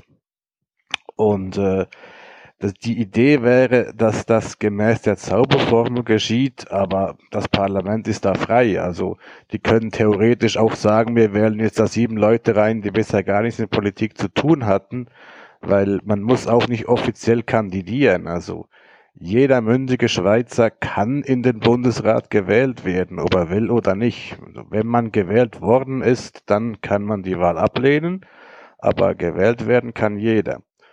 Und die Zauberformel besagt, dass äh, die drei stärksten Parteien zwei Sitze haben sollen und die viertstärkste Partei einen. Und jetzt ist es halt bei den Wahlen zu Verschiebungen gekommen. Also die Grünen sind jetzt die viertstärkste Partei, die CVP ist nur noch die fünftstärkste. Und beide Parteien, die, die sind sehr nah beisammen und sind beide auch ganz knapp hinter der FDP, die zwei Bundesratssitze immer noch hat. Aber das heißt jetzt eben nicht, dass jetzt die Zusammensetzung im Bundesrat automatisch geändert wird. Es gab zum Beispiel diesen Fall mit der SVP, die war über viele Jahrzehnte hinweg, war das die viertstärkste Partei, hatte einen Sitz. Und bei den Wahlen 1999 sind sie dann zur stärksten Partei aufgestiegen und haben trotzdem keinen zweiten Bundesrat gekriegt, weil man dann gesagt hat, ja gut, die sollen jetzt erstmal ihr Resultat bestätigen. Und erst vier Jahre später, als sie dann bei den nächsten Wahlen immer noch die stärkste Partei waren. Erst dann wurde der zweite SVP-Bundesrat gewählt. Und äh, das ist jetzt eben auch aktuell wieder ein Thema, dass viele sagen, ja, das mit den Grünen, das ist jetzt nur so ein Klimahype und die sollen jetzt in vier Jahren erstmal ihr Resultat bestätigen und dann können wir dann vielleicht über den grünen Bundesrat reden. Und was bisher noch gar nicht gesagt wurde, ist, dass das Schweizer Parlament aus zwei Kammern besteht. Also wir haben einerseits die große Kammer, das ist der Nationalrat. Dort wird die Sitzverteilung gemäß der Parteienstärke, also der Wählerstärke der Parteien festgelegt. Und der Ständerat ist die kleine Kammer, das ist eine reine Personenwahl. Also da kann man auch als Parteiloser reingewählt werden. Es gibt aktuell auch einen parteilosen Ständerat. Und in der kleinen Kammer ist die CVP, die ja eigentlich nur noch die fünftstärkste Partei ist, hat die CVP in der kleinen Kammer eben immer noch die meisten Vertreter. Und das Spezielle an diesem Zweikammersystem ist, dass das eben nicht ein Ober- und ein Unterhaus ist, so wie man das aus anderen Ländern kennt, sondern in der Schweiz sind das zwei gleichberechtigte Räte. Also ein Gesetz wird nur dann verabschiedet, wenn beide Kammern dafür sind. Und weil die CVP eben in der kleinen Kammer immer noch die meisten Vertreter hat, hat die CVP im Schweizer Parlament immer noch einen nicht zu unterschätzenden Einfluss, weshalb es sehr heikel wäre, jetzt die CVP aus dem Bundesrat zu kippen, auch wenn sie nur noch die fünftstärkste Partei ist. Realistischer wäre wahrscheinlich, dass die FDP, die nur ganz knapp äh, noch vor den Grünen ist, dass äh, die FDP dann einen Sitz abtreten müsste. Aber wie schon gesagt, äh, wahrscheinlich würde das erst ein Thema, wenn die Grünen dann in vier Jahren ihr Resultat bestätigen könnten. Ähm, vielleicht gäbe es noch eine gewisse Wahrscheinlichkeit, wenn jetzt innerhalb dieser, dieser Legislatur ein FDP-Bundesrat zurücktreten würde, dann könnte bei der Ersatzwahl, je nachdem, wenn die Grünen einen valablen Kandidaten finden, der auch für die Mitte wählbar ist, könnte es dann durchaus dazu kommen, dass ein grüner Bundesrat gewählt wird. Aber jetzt bei den Gesamterneuerungswahlen, die sind irgendwann Anfangs Dezember, wie gesagt, theoretisch möglich ist bei, bei den Bundesratswahlen alles, aber es ist doch sehr unwahrscheinlich, dass ein grüner Bundesrat jetzt schon gewählt wird. Jo, ich glaube, das war's. Ich hoffe, ich habe es jetzt nicht noch komplizierter gemacht. Ansonsten könnt ihr ja gerne wieder nachfragen. Aber ich denke, ich habe jetzt mal das gesagt, was von meiner Seite her noch offen war. Hallo, liebes Aufwachen-Team. Ich, hier ist Katharina aus Bremen und ich wollte mich mal melden zu dem Thema, was ihr in eurem letzten Podcast angesprochen habt, nämlich Ärztenotstand auf dem Land. Und zwar habe ich dazu eine etwas andere Perspektive als ihr, denn meine Tochter, 21, studiert im dritten Semester Medizin. Und ich persönlich habe natürlich auch schon mal gelesen, dass es diese Stipendien gibt. Und ähm, da ich noch ein zweites Kind im Studium habe und auch insgesamt nicht so besonders viel Geld, sprich, das fordert uns echt ja, Anstrengungen ab, diese zwei Kinder studieren zu lassen, wäre das ja erstmal eine super attraktive Sache. Ich, das heißt, ich könnte meiner Tochter sagen, bemühe dich doch mal um so ein Stipendium, ist doch super, ähm, ist das Studium günstiger für uns. Aber ich würde genau das Gegenteil tun. Und ja, das hat damit zu tun, dass ich natürlich, ja, im Grunde, Stefan, da möchte ich dich mal ansprechen und vielleicht für ein bisschen Verständnis werben, denn ähm, du erzählst so viel von deinen Kindern. Und für mich sind meine Kinder eben genauso wichtig wie für die meisten Eltern nun mal, wie das nun mal so ist. Und ich möchte, dass mein Kind glücklich wird. Und ich habe den Verdacht, dass, ähm, dass meine Tochter auf dem Land nicht das Leben führen kann, was sie sich vorstellt. Ist nämlich so, dass sie, also sie hat auch einen Freund und sie erzählt immer wieder, dass sie sich vorstellt, irgendwann später mal eine Familie mit Kindern zu haben. Und ich glaube, das geht auf dem Land nur ganz, ganz schlecht. So, ich ich habe nämlich äh, mal einen Bericht gelesen. Ich glaube auch, dass das der Wahrheit entspricht. Gut, ich kenne jetzt selber keinen Landarzt, glaube aber, dass das nicht ganz unrealistisch ist. Dieser Landarzt, der findet keinen Nachfolger für seine Praxis, muss deswegen immer weiter arbeiten und hat dann mal seine Arbeitszeiten referiert, nämlich, dass die Praxis morgens um sieben öffnet, er sei aber immer schon eine halbe Stunde vorher da würde dann ungefähr bis abends um acht arbeiten, aber auch noch Hausbesuche machen. Ähm, wenn das wirklich Arbeitsbedingungen auf dem Land sind, verträgt sich das aus meiner Sicht nicht mit dem Familienleben. Das ist A, kaum machbar, aber B, auch nicht erstrebenswert aus meiner Sicht. Also alles andere als das. Ich finde es grauenhaft.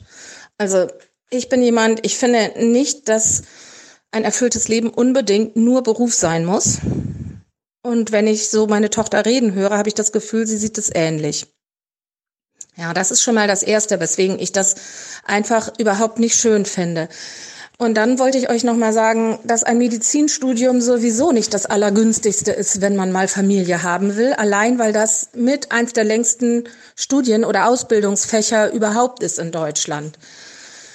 Es ist nämlich so, also man macht ja zu Anfang erstmal zwei Jahre Physikum, Minimum. Danach schließen sich drei Jahre Klinikum Minimum an, in der Regel noch ein weiteres Jahr Doktorat, wenn man sich ranhält und sehr, sehr schnell ist. Dann hat man erstmal das zweite Staatsexamen. Danach kommt aber noch ein Assistenzjahr. In diesem Assistenzjahr kriegt man so wenig Geld, dass man davon weder leben noch eine Familie ernähren kann. Das heißt, man ist eigentlich weiterhin auf Eltern und oder Kredite oder weiß ich nicht was angewiesen. Nebenbei jobben geht schier nicht, weil man da zeitlich auch total ausgebeutet wird. So, und danach ist man immer noch nicht fertig, denn dann kommt ja noch eine Facharztausbildung. Und übrigens auch ein Allgemeinarzt ist ein Facharzt. Das heißt, selbst wenn man einfach Allgemeinärztin werden will, dann muss man auch eine Facharztausbildung machen. Und das heißt, dass man mindestens zehn Jahre Ausbildung hat. Nun kann man natürlich sagen, man kann ja schon vorher Kinder bekommen. Geht. Habe ich auch gemacht früher. Aber ja, da frage ich euch dann, dann hat man also einen Lebenspartner und Kinder, die auch irgendwo in Kindergarten gehen, die ein soziales Umfeld haben. Und dann soll man nach diesen zehn Jahren mit der gesamten Familie aufs Land ziehen, wo dann der Partner keinen Job findet, wo ja mit den üblichen Schwierigkeiten ganz zu schweigen davon, dass man einfach für diese Familie auch keine Zeit hat. Da finde ich es auch eine gute Kita. Ich meine, auch eine 24-Stunden-Kita ist keine Lösung, wenn man aber eigentlich Zeit mit der Familie verbringen möchte. So, das, deswegen finde ich, dass dieses ewige Geld irgendwo am Thema vorbeigeht, jedenfalls für uns persönlich. Ja, ich kann nicht über alle Ärzte reden und auch nicht über die Geldgier aller Ärzte. Aber für uns wäre Geld da überhaupt nicht attraktiv. Weder dieses Stipendium, ich würde lieber einen Kredit aufnehmen oder mich sonst wie querlegen, um meiner Tochter das zu ersparen. Ja, als ja, als äh, praktisch jetzt dazu sagen, oh, da kriegt man halt mehr Geld. Nein, mehr Geld ist aus meiner Sicht überhaupt nicht die Lösung, sondern mehr Zeit, eine andere Organisation. Und ihr hattet ja auch um, um Lösungsideen gebeten. Und meine einzige Lösungsidee wäre, dass man Gemeinschaftspraxen einrichtet oder so eine Art Ärztehäuser, Polyklinikum, wie früher in der DDR, sprich aber gut verteilt auf dem Land, so dass es erreichbar ist, wo aber immer mehrere Ärzte gemeinsam arbeiten, die sich dann auch mal die Arbeit teilen, so dass man die Möglichkeit hat, ja, praktisch nur ein Drittel der Zeit Notdienst zu machen. Und vielleicht auch in der Regel normal zu einer normalen Zeit irgendwann die Praxis abschließen zu können oder, oder die Praxis verlassen zu können, weil einfach noch andere da sind. Ja, so, denn dann, dann ließe sich da auch ein vielfältiges Leben mit verschiedenen Aspekten führen. Also die Work-Life-Balance wäre dann in irgendeiner Form wieder gegeben. Ja, mir ist natürlich klar, dass das wiederum sehr viel mehr Geld im System erfordert weil der Staat natürlich oder der, die Krankensysteme mehr Ärzte bezahlen müssen und mehr Ärzte kosten halt mehr als ein einzelner Arzt. Und mehr Ärzte kosten sogar mehr als ein einzelner Arzt, dem du irgendeine Gratifikation in den Hintern schiebst. Ja, entschuldigt bitte die Ausdrucksweise.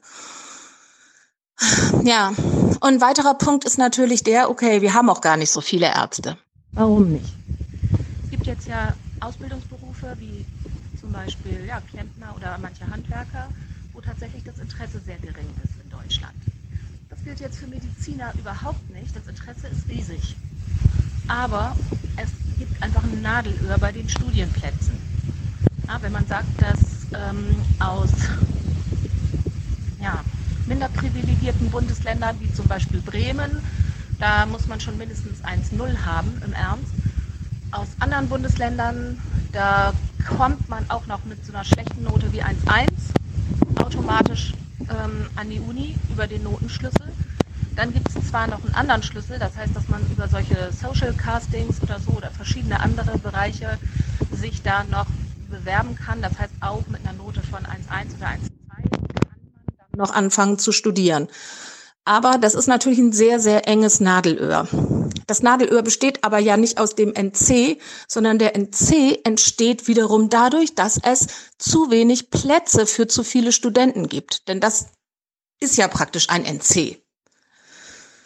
So, und das liegt wiederum daran, dass Medizin eins der teuersten Studiengänge oder ich glaube überhaupt der teuerste Studiengang ist, weil die ganzen Apparaturen, in die die da eingeführt werden, auch das Präparieren von Leichen zum Beispiel, die zur Verfügungstellung und, und, und, das macht dieses Studium wahnsinnig teuer. Und das ist jetzt der nächste Punkt. Wir haben einmal die Kosten im, im, Krankenkassensystem und dann die Kosten in der Ausbildung, die verhindern, dass wir mehr Ärzte haben in Deutschland. Sonst hätten wir wesentlich mehr. Die Möglichkeit besteht durchaus. Ja, das ist erstmal zu dem Thema und dann das schließt dann unmittelbar nochmal an das Thema Ärzte aus Montenegro oder aus Nicht-EU-Regionen an. Und dazu wollte ich nochmal sagen, das mit dem Brain Drain ist sicherlich sehr, sehr schlüssig. Das stimmt aber auch für EU-Länder, Bulgarien, Rumänien und so weiter. Das heißt, Brain Drain haben wir eigentlich immer, wenn wir aus ähm, ja, ärmeren Regionen für reichere Regionen abwerben. Wir haben ja sogar einen Brain Drain innerhalb von Deutschland. Und ähm, das heißt, das ist einfach eine Art moralisches Dilemma, in dem man sich befindet. Ist es legitim, aus ärmeren Regionen Leute abzuwerben, die dort ihre Ausbildung erhalten haben und dringend gebraucht werden. Ich habe manchmal das Gefühl, klar, Europa ist wichtig. Ich sehe das auch alles ein. Ich bin jetzt auch kein Anti-Europäer. Andererseits ist das natürlich auch wieder wie so eine nach außen verlagerte Grenze. Manche sagen, es sollen nur Deutsche einen Job kriegen. Dann, Stefan, jetzt sagst du, die Europäer sollen bevorzugt werden. Damit schiebt man sozusagen die Grenzen von den deutschen Grenzen an die Außengrenzen von Europa. Letztlich ist es aber genauso willkürlich und es könnte, man könnte ja auch sagen, dass einfach jeder, der hier arbeiten will, die Möglichkeit bekommt, besonders wenn er gebraucht wird. Das würde auch der Freizügigkeit der Menschen dann gerecht werden, sprich dem Individualismus. Ja, wobei wir wieder beim Thema Freizügigkeit und Freiwilligkeit sind, so ähnlich wie Ärzte auf dem Land, die man da halt auch nicht einfach zwangshin versetzen kann.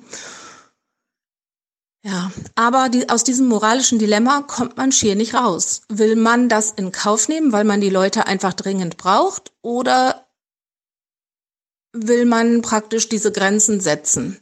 Du, Stefan, plädierst jetzt dafür, dass man sagt, jein, nämlich in Europa Brain Drain okay, damit Europa gepusht wird, äh, außerhalb von Europa nein. Ja, aber ich empfinde das auch, das ist halt eine willkürliche Grenzsetzung. Wie ihr schon, wie, wie Thilo schon sagte, ich meine, die wohnen ein paar Kilometer auseinander, wirtschaftlich, kulturell sind diese Länder ähnlich.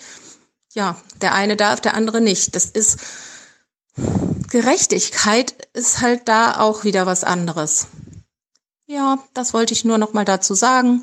Und ich wünsche euch noch viel Spaß und Erfolg und ich mag euren Podcast sehr. Viele Grüße nochmal aus Bremen. Tschüss. Hallo Thilo, hallo Stefan, Thomas hier. Hm, ich habe in der Vergangenheit äh, häufiger was zur Pflege berichtet, bin aber eigentlich selbst Arzt und würde an der Stelle auch was zu meinem Berufsstand sagen. Ihr hattet in der letzten Folge aufgefordert, ein bisschen was zum Ärztemangel zu sagen, Ursachen und ähm, Sachen, die wir dagegen tun können. Gut, Ursache äh, schließt im Prinzip an diese Message an. Kommen wir zu den Sachen, die man machen kann. Das allererste ist, man müsste die ambulante Versorgung reformieren. Und zwar gibt es da im Prinzip einen Fehler in der kassenärztlichen Verwaltung. Und zwar ist es so, dass Ärzte ab einem gewissen Patientensatz, den sie in der Ambulanz sehen, äh, weniger Geld bekommen, also diminishing returns. Hm, das kommt aus einer Zeit, wo es vermutlich zu viele Ärzte gab, anders ist es ja kaum zu erklären. Das macht aber natürlich Anreize, weniger Patienten zu versorgen. Und das ist genau kontraproduktiv. Also das müsste man umkrempeln, man müsste derartige Selbstverwaltungstools äh, verbannen. Das dürfte nicht passieren. Und dann hätte man vielleicht schon mal ein bisschen Anreiz von Leuten, die wirklich viel Geld verdienen wollen, auch mehr Leute zu sehen. Das zweite ist, wir haben die Situation, dass etwa nur die Hälfte der Medizinstudierenden am Ende auch als Arzt arbeitet. Und es liegt im Wesentlichen daran, dass die Arbeitsbedingungen als Arzt gerade in Assistenzarztzeit echt scheiße sind. Und das meine ich nicht äh, nur so dahergesagt, ich meine das so, wie es ist. Es ist wirklich scheiße. Ähm, der Bruch des Arbeitszeitgesetzes ist die Regel, nicht die Ausnahme. Der Missbrauch der ärztlichen Verantwortbarkeit seitens der Ökonomen kennt keine Grenzen. Man stellt den Assistenzarzt dahin, weiß ganz genau, der wird doch nicht so asozial sein und seine Patienten nicht behandeln. Deswegen tut er alles, was in seiner Macht steht, das zu tun.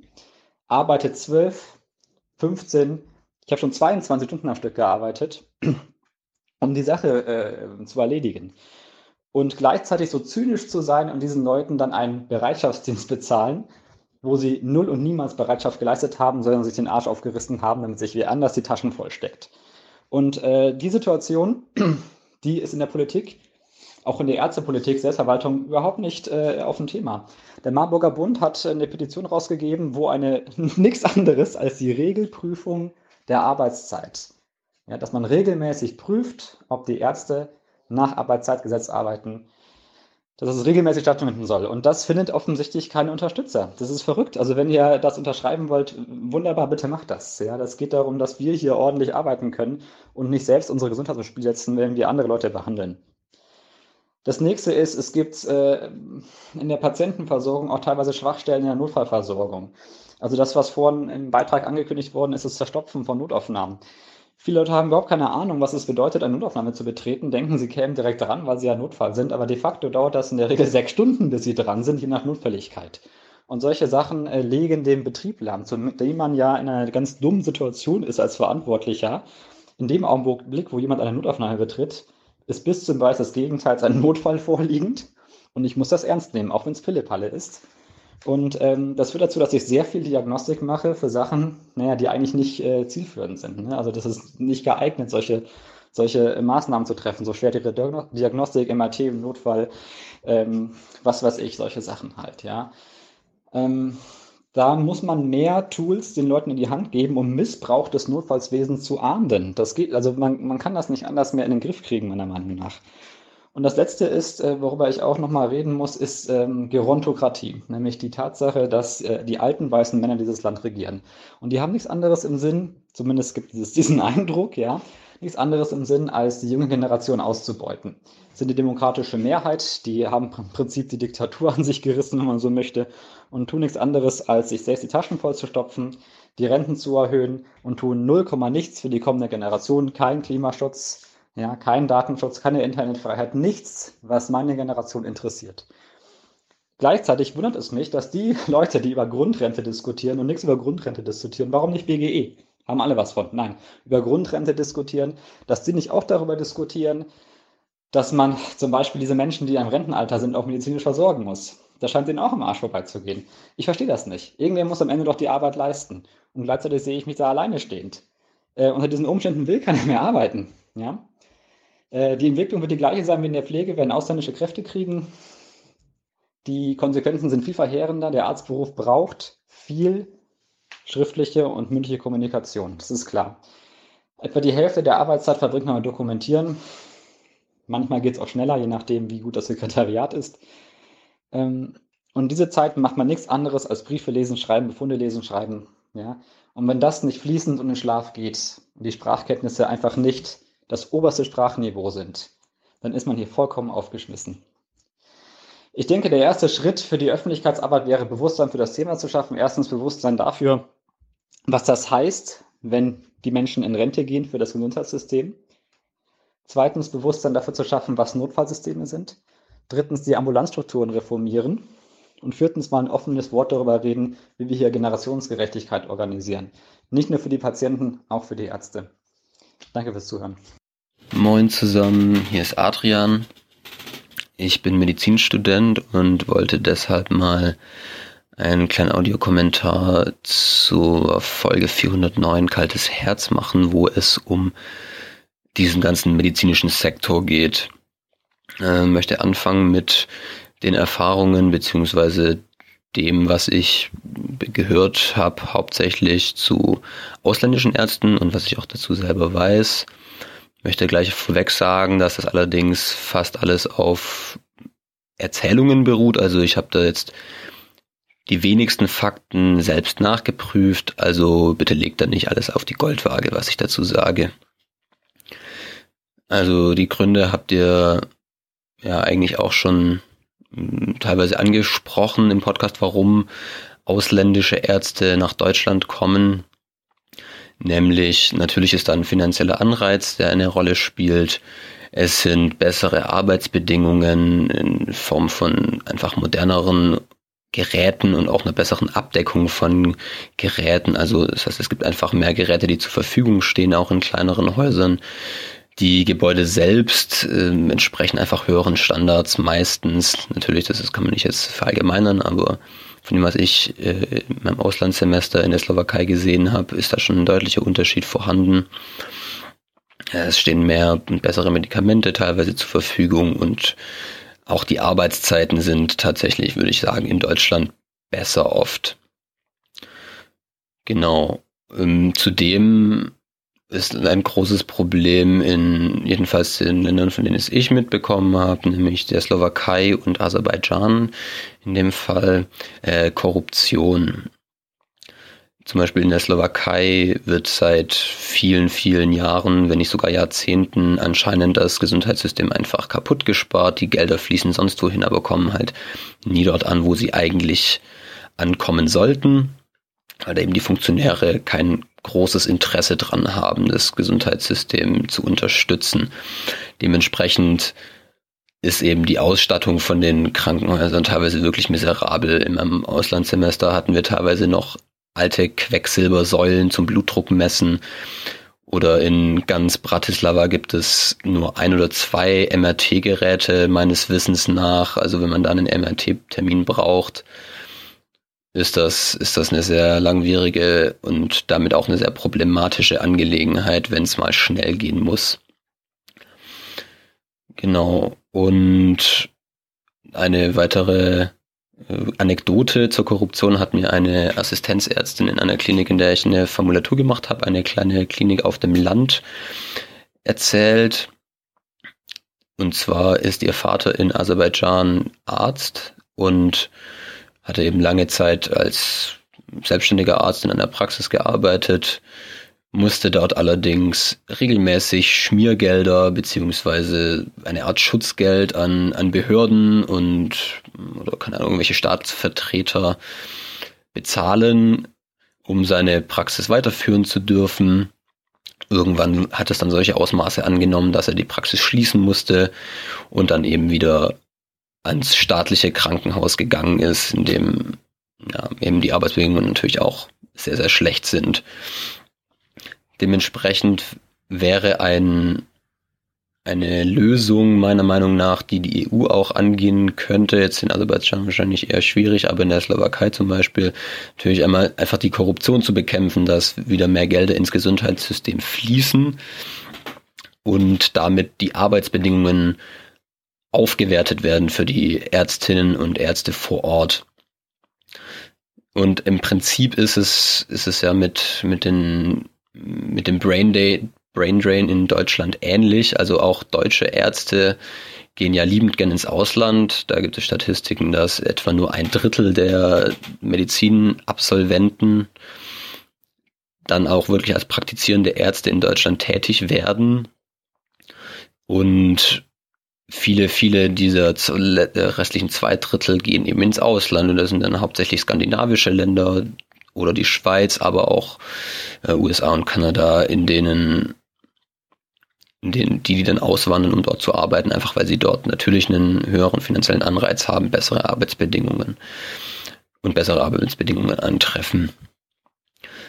Genau, also im Prinzip sehr, sehr ähnliche Mechanismen, die dort sind. Das, da würde ich sagen, spielt sicherlich der finanzielle Anreiz mit eine Rolle, ist aber vermutlich vernachlässigbar. Also auch was ich jetzt einfach so als, als Tenor unter Ärzten, mit denen ich bisher gesprochen habe und die ich erlebt habe, mitbekommen habe, ist, dass eigentlich hauptsächlich das Problem ist, dass man einfach den Arztberuf nicht mehr in der Form ausüben kann, wie man das gerne möchte. Und das ist eben dasselbe Problem wie auch beispielsweise in der Pflege, wo, wo Pflegerinnen und Pfleger eigentlich ihren Beruf gerne machen, aber durch bürokratische und zeitliche Hürden, die ihnen da in, in den Weg gestellt werden, einfach unter so immensem Druck stehen, dass sie den Beruf einfach nicht mehr so ausüben können, wie sie das gerne möchten, obwohl sie eigentlich nach wie vor da dahinter stehen, hinter dem, was sie tun und da auch Spaß dran haben. Genau. Und ähnlich verhält es sich bei den, bei den Ärztinnen und Ärzten in Deutschland eben auch. Also es gibt ja wirklich nicht viel, worin sich alle Schulmediziner einig sind. Ich würde mal sagen, das beschränkt sich auf darauf, dass Globuli nicht über den Placebo-Effekt hinaus wirken. Ähm, jedenfalls bei den meisten und, also bei den meisten Medizinern. Und das zweite ist eben, dass der Arztberuf an sich immer weniger mit dem eigentlichen Arztsein zu tun hat. Das heißt, das ist wirklich was, das habe ich bisher so ziemlich von jedem Arzt, dem, mit dem ich in irgendeinem Praktikum oder sonst wo geredet habe, gehört habe. Es werden jährlich fast, teilweise sogar mehrfach jährlich, gibt es neue Auflagen, was noch alles zusätzlich dokumentiert werden muss. Es ist ein Formularwahnsinn unterwegs. Also die bürokratischen Hürden, die einem da in den Weg gelegt werden, die nehmen zu und machen eigentlich diesen an sich schönen Beruf immer unattraktiver, sodass sich da eben viele Ärzte eher als Versicherungsvertreter beziehungsweise als Versicherungskommunikatoren fühlen als als eigentliche Ärzte, die sich um ihre Patienten kümmern wollen. Und das will, unterstelle ich jetzt einfach mal, den, dem allergrößten Anteil der Ärzte dass sie das auch wirklich gerne tun möchten, nämlich die bestmögliche Versorgung für ihre Patienten bieten. Und wenn man um jedes Medikament und um jeden Antrag drei, viermal kämpfen muss und bei jeder nicht durchgeführten Dokumentation dann gleich wieder die Vertreter vom medizinischen Dienst auf, auf der Matte stehen hat, da herrscht einfach ein Druck und das macht den Beruf einfach weniger, weniger angenehm. Und ähnlich ist es dann eben auch in den Kliniken.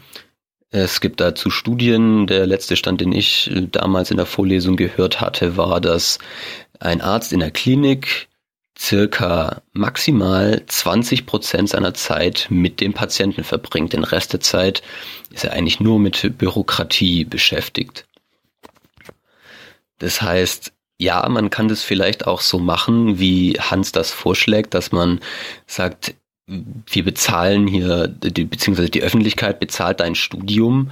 Allerdings musst du dich dann eben verpflichten, drei bis vier Jahre irgendwo am Arsch der Welt als Arzt zu arbeiten. Allerdings würde man damit nach wie vor immer noch nur das Symptom bekämpfen und nicht äh, nicht das eigentliche Problem. Sicherlich ist äh, die Stadtflucht oder ich weiß nicht, ob wie rum das jetzt richtig ist, also die die die immer weiter Vergrößerung der Städte und Verkleinerung der ländlichen Räume, was Bevölkerung angeht, da ein Faktor, den man dadurch vielleicht etwas eindämmen könnte. Allerdings wird man die Leute nicht mehr dazu animieren können, einen Hausarztberuf zu ergreifen, indem man ihnen sagt, du musst das machen, sondern indem man eben einfach die bürokratischen Hürden dafür abbaut. Ich persönlich kann mir, könnte mir eigentlich gut vorstellen, auch ähm, auf dem Land zu arbeiten, vielleicht auch als so ein fahrender Doktor, wie ihr das in einer der letzten Folgen hattet.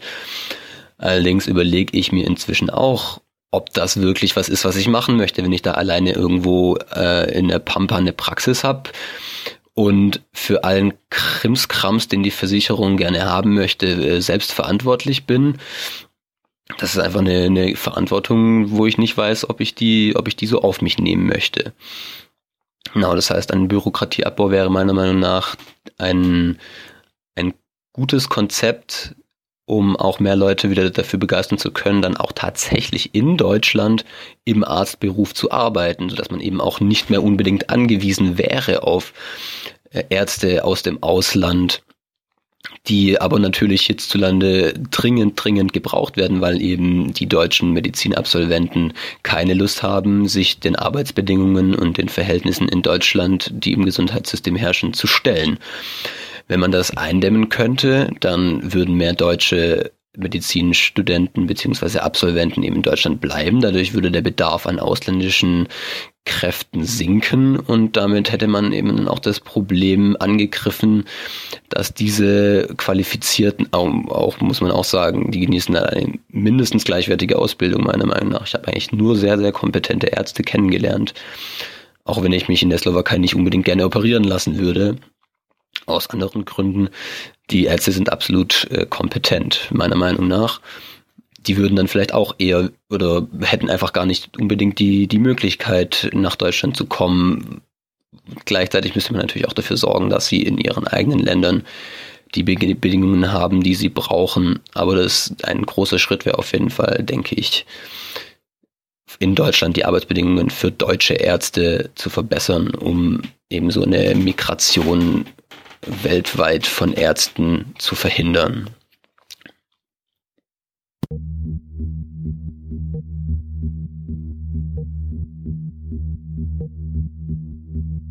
You only talk about moving forward with the same bad ideas that got us into this mess.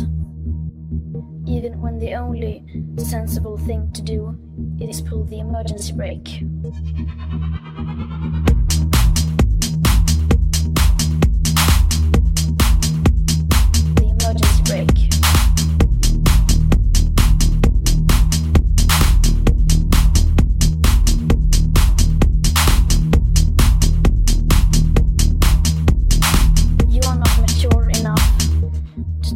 Like it is.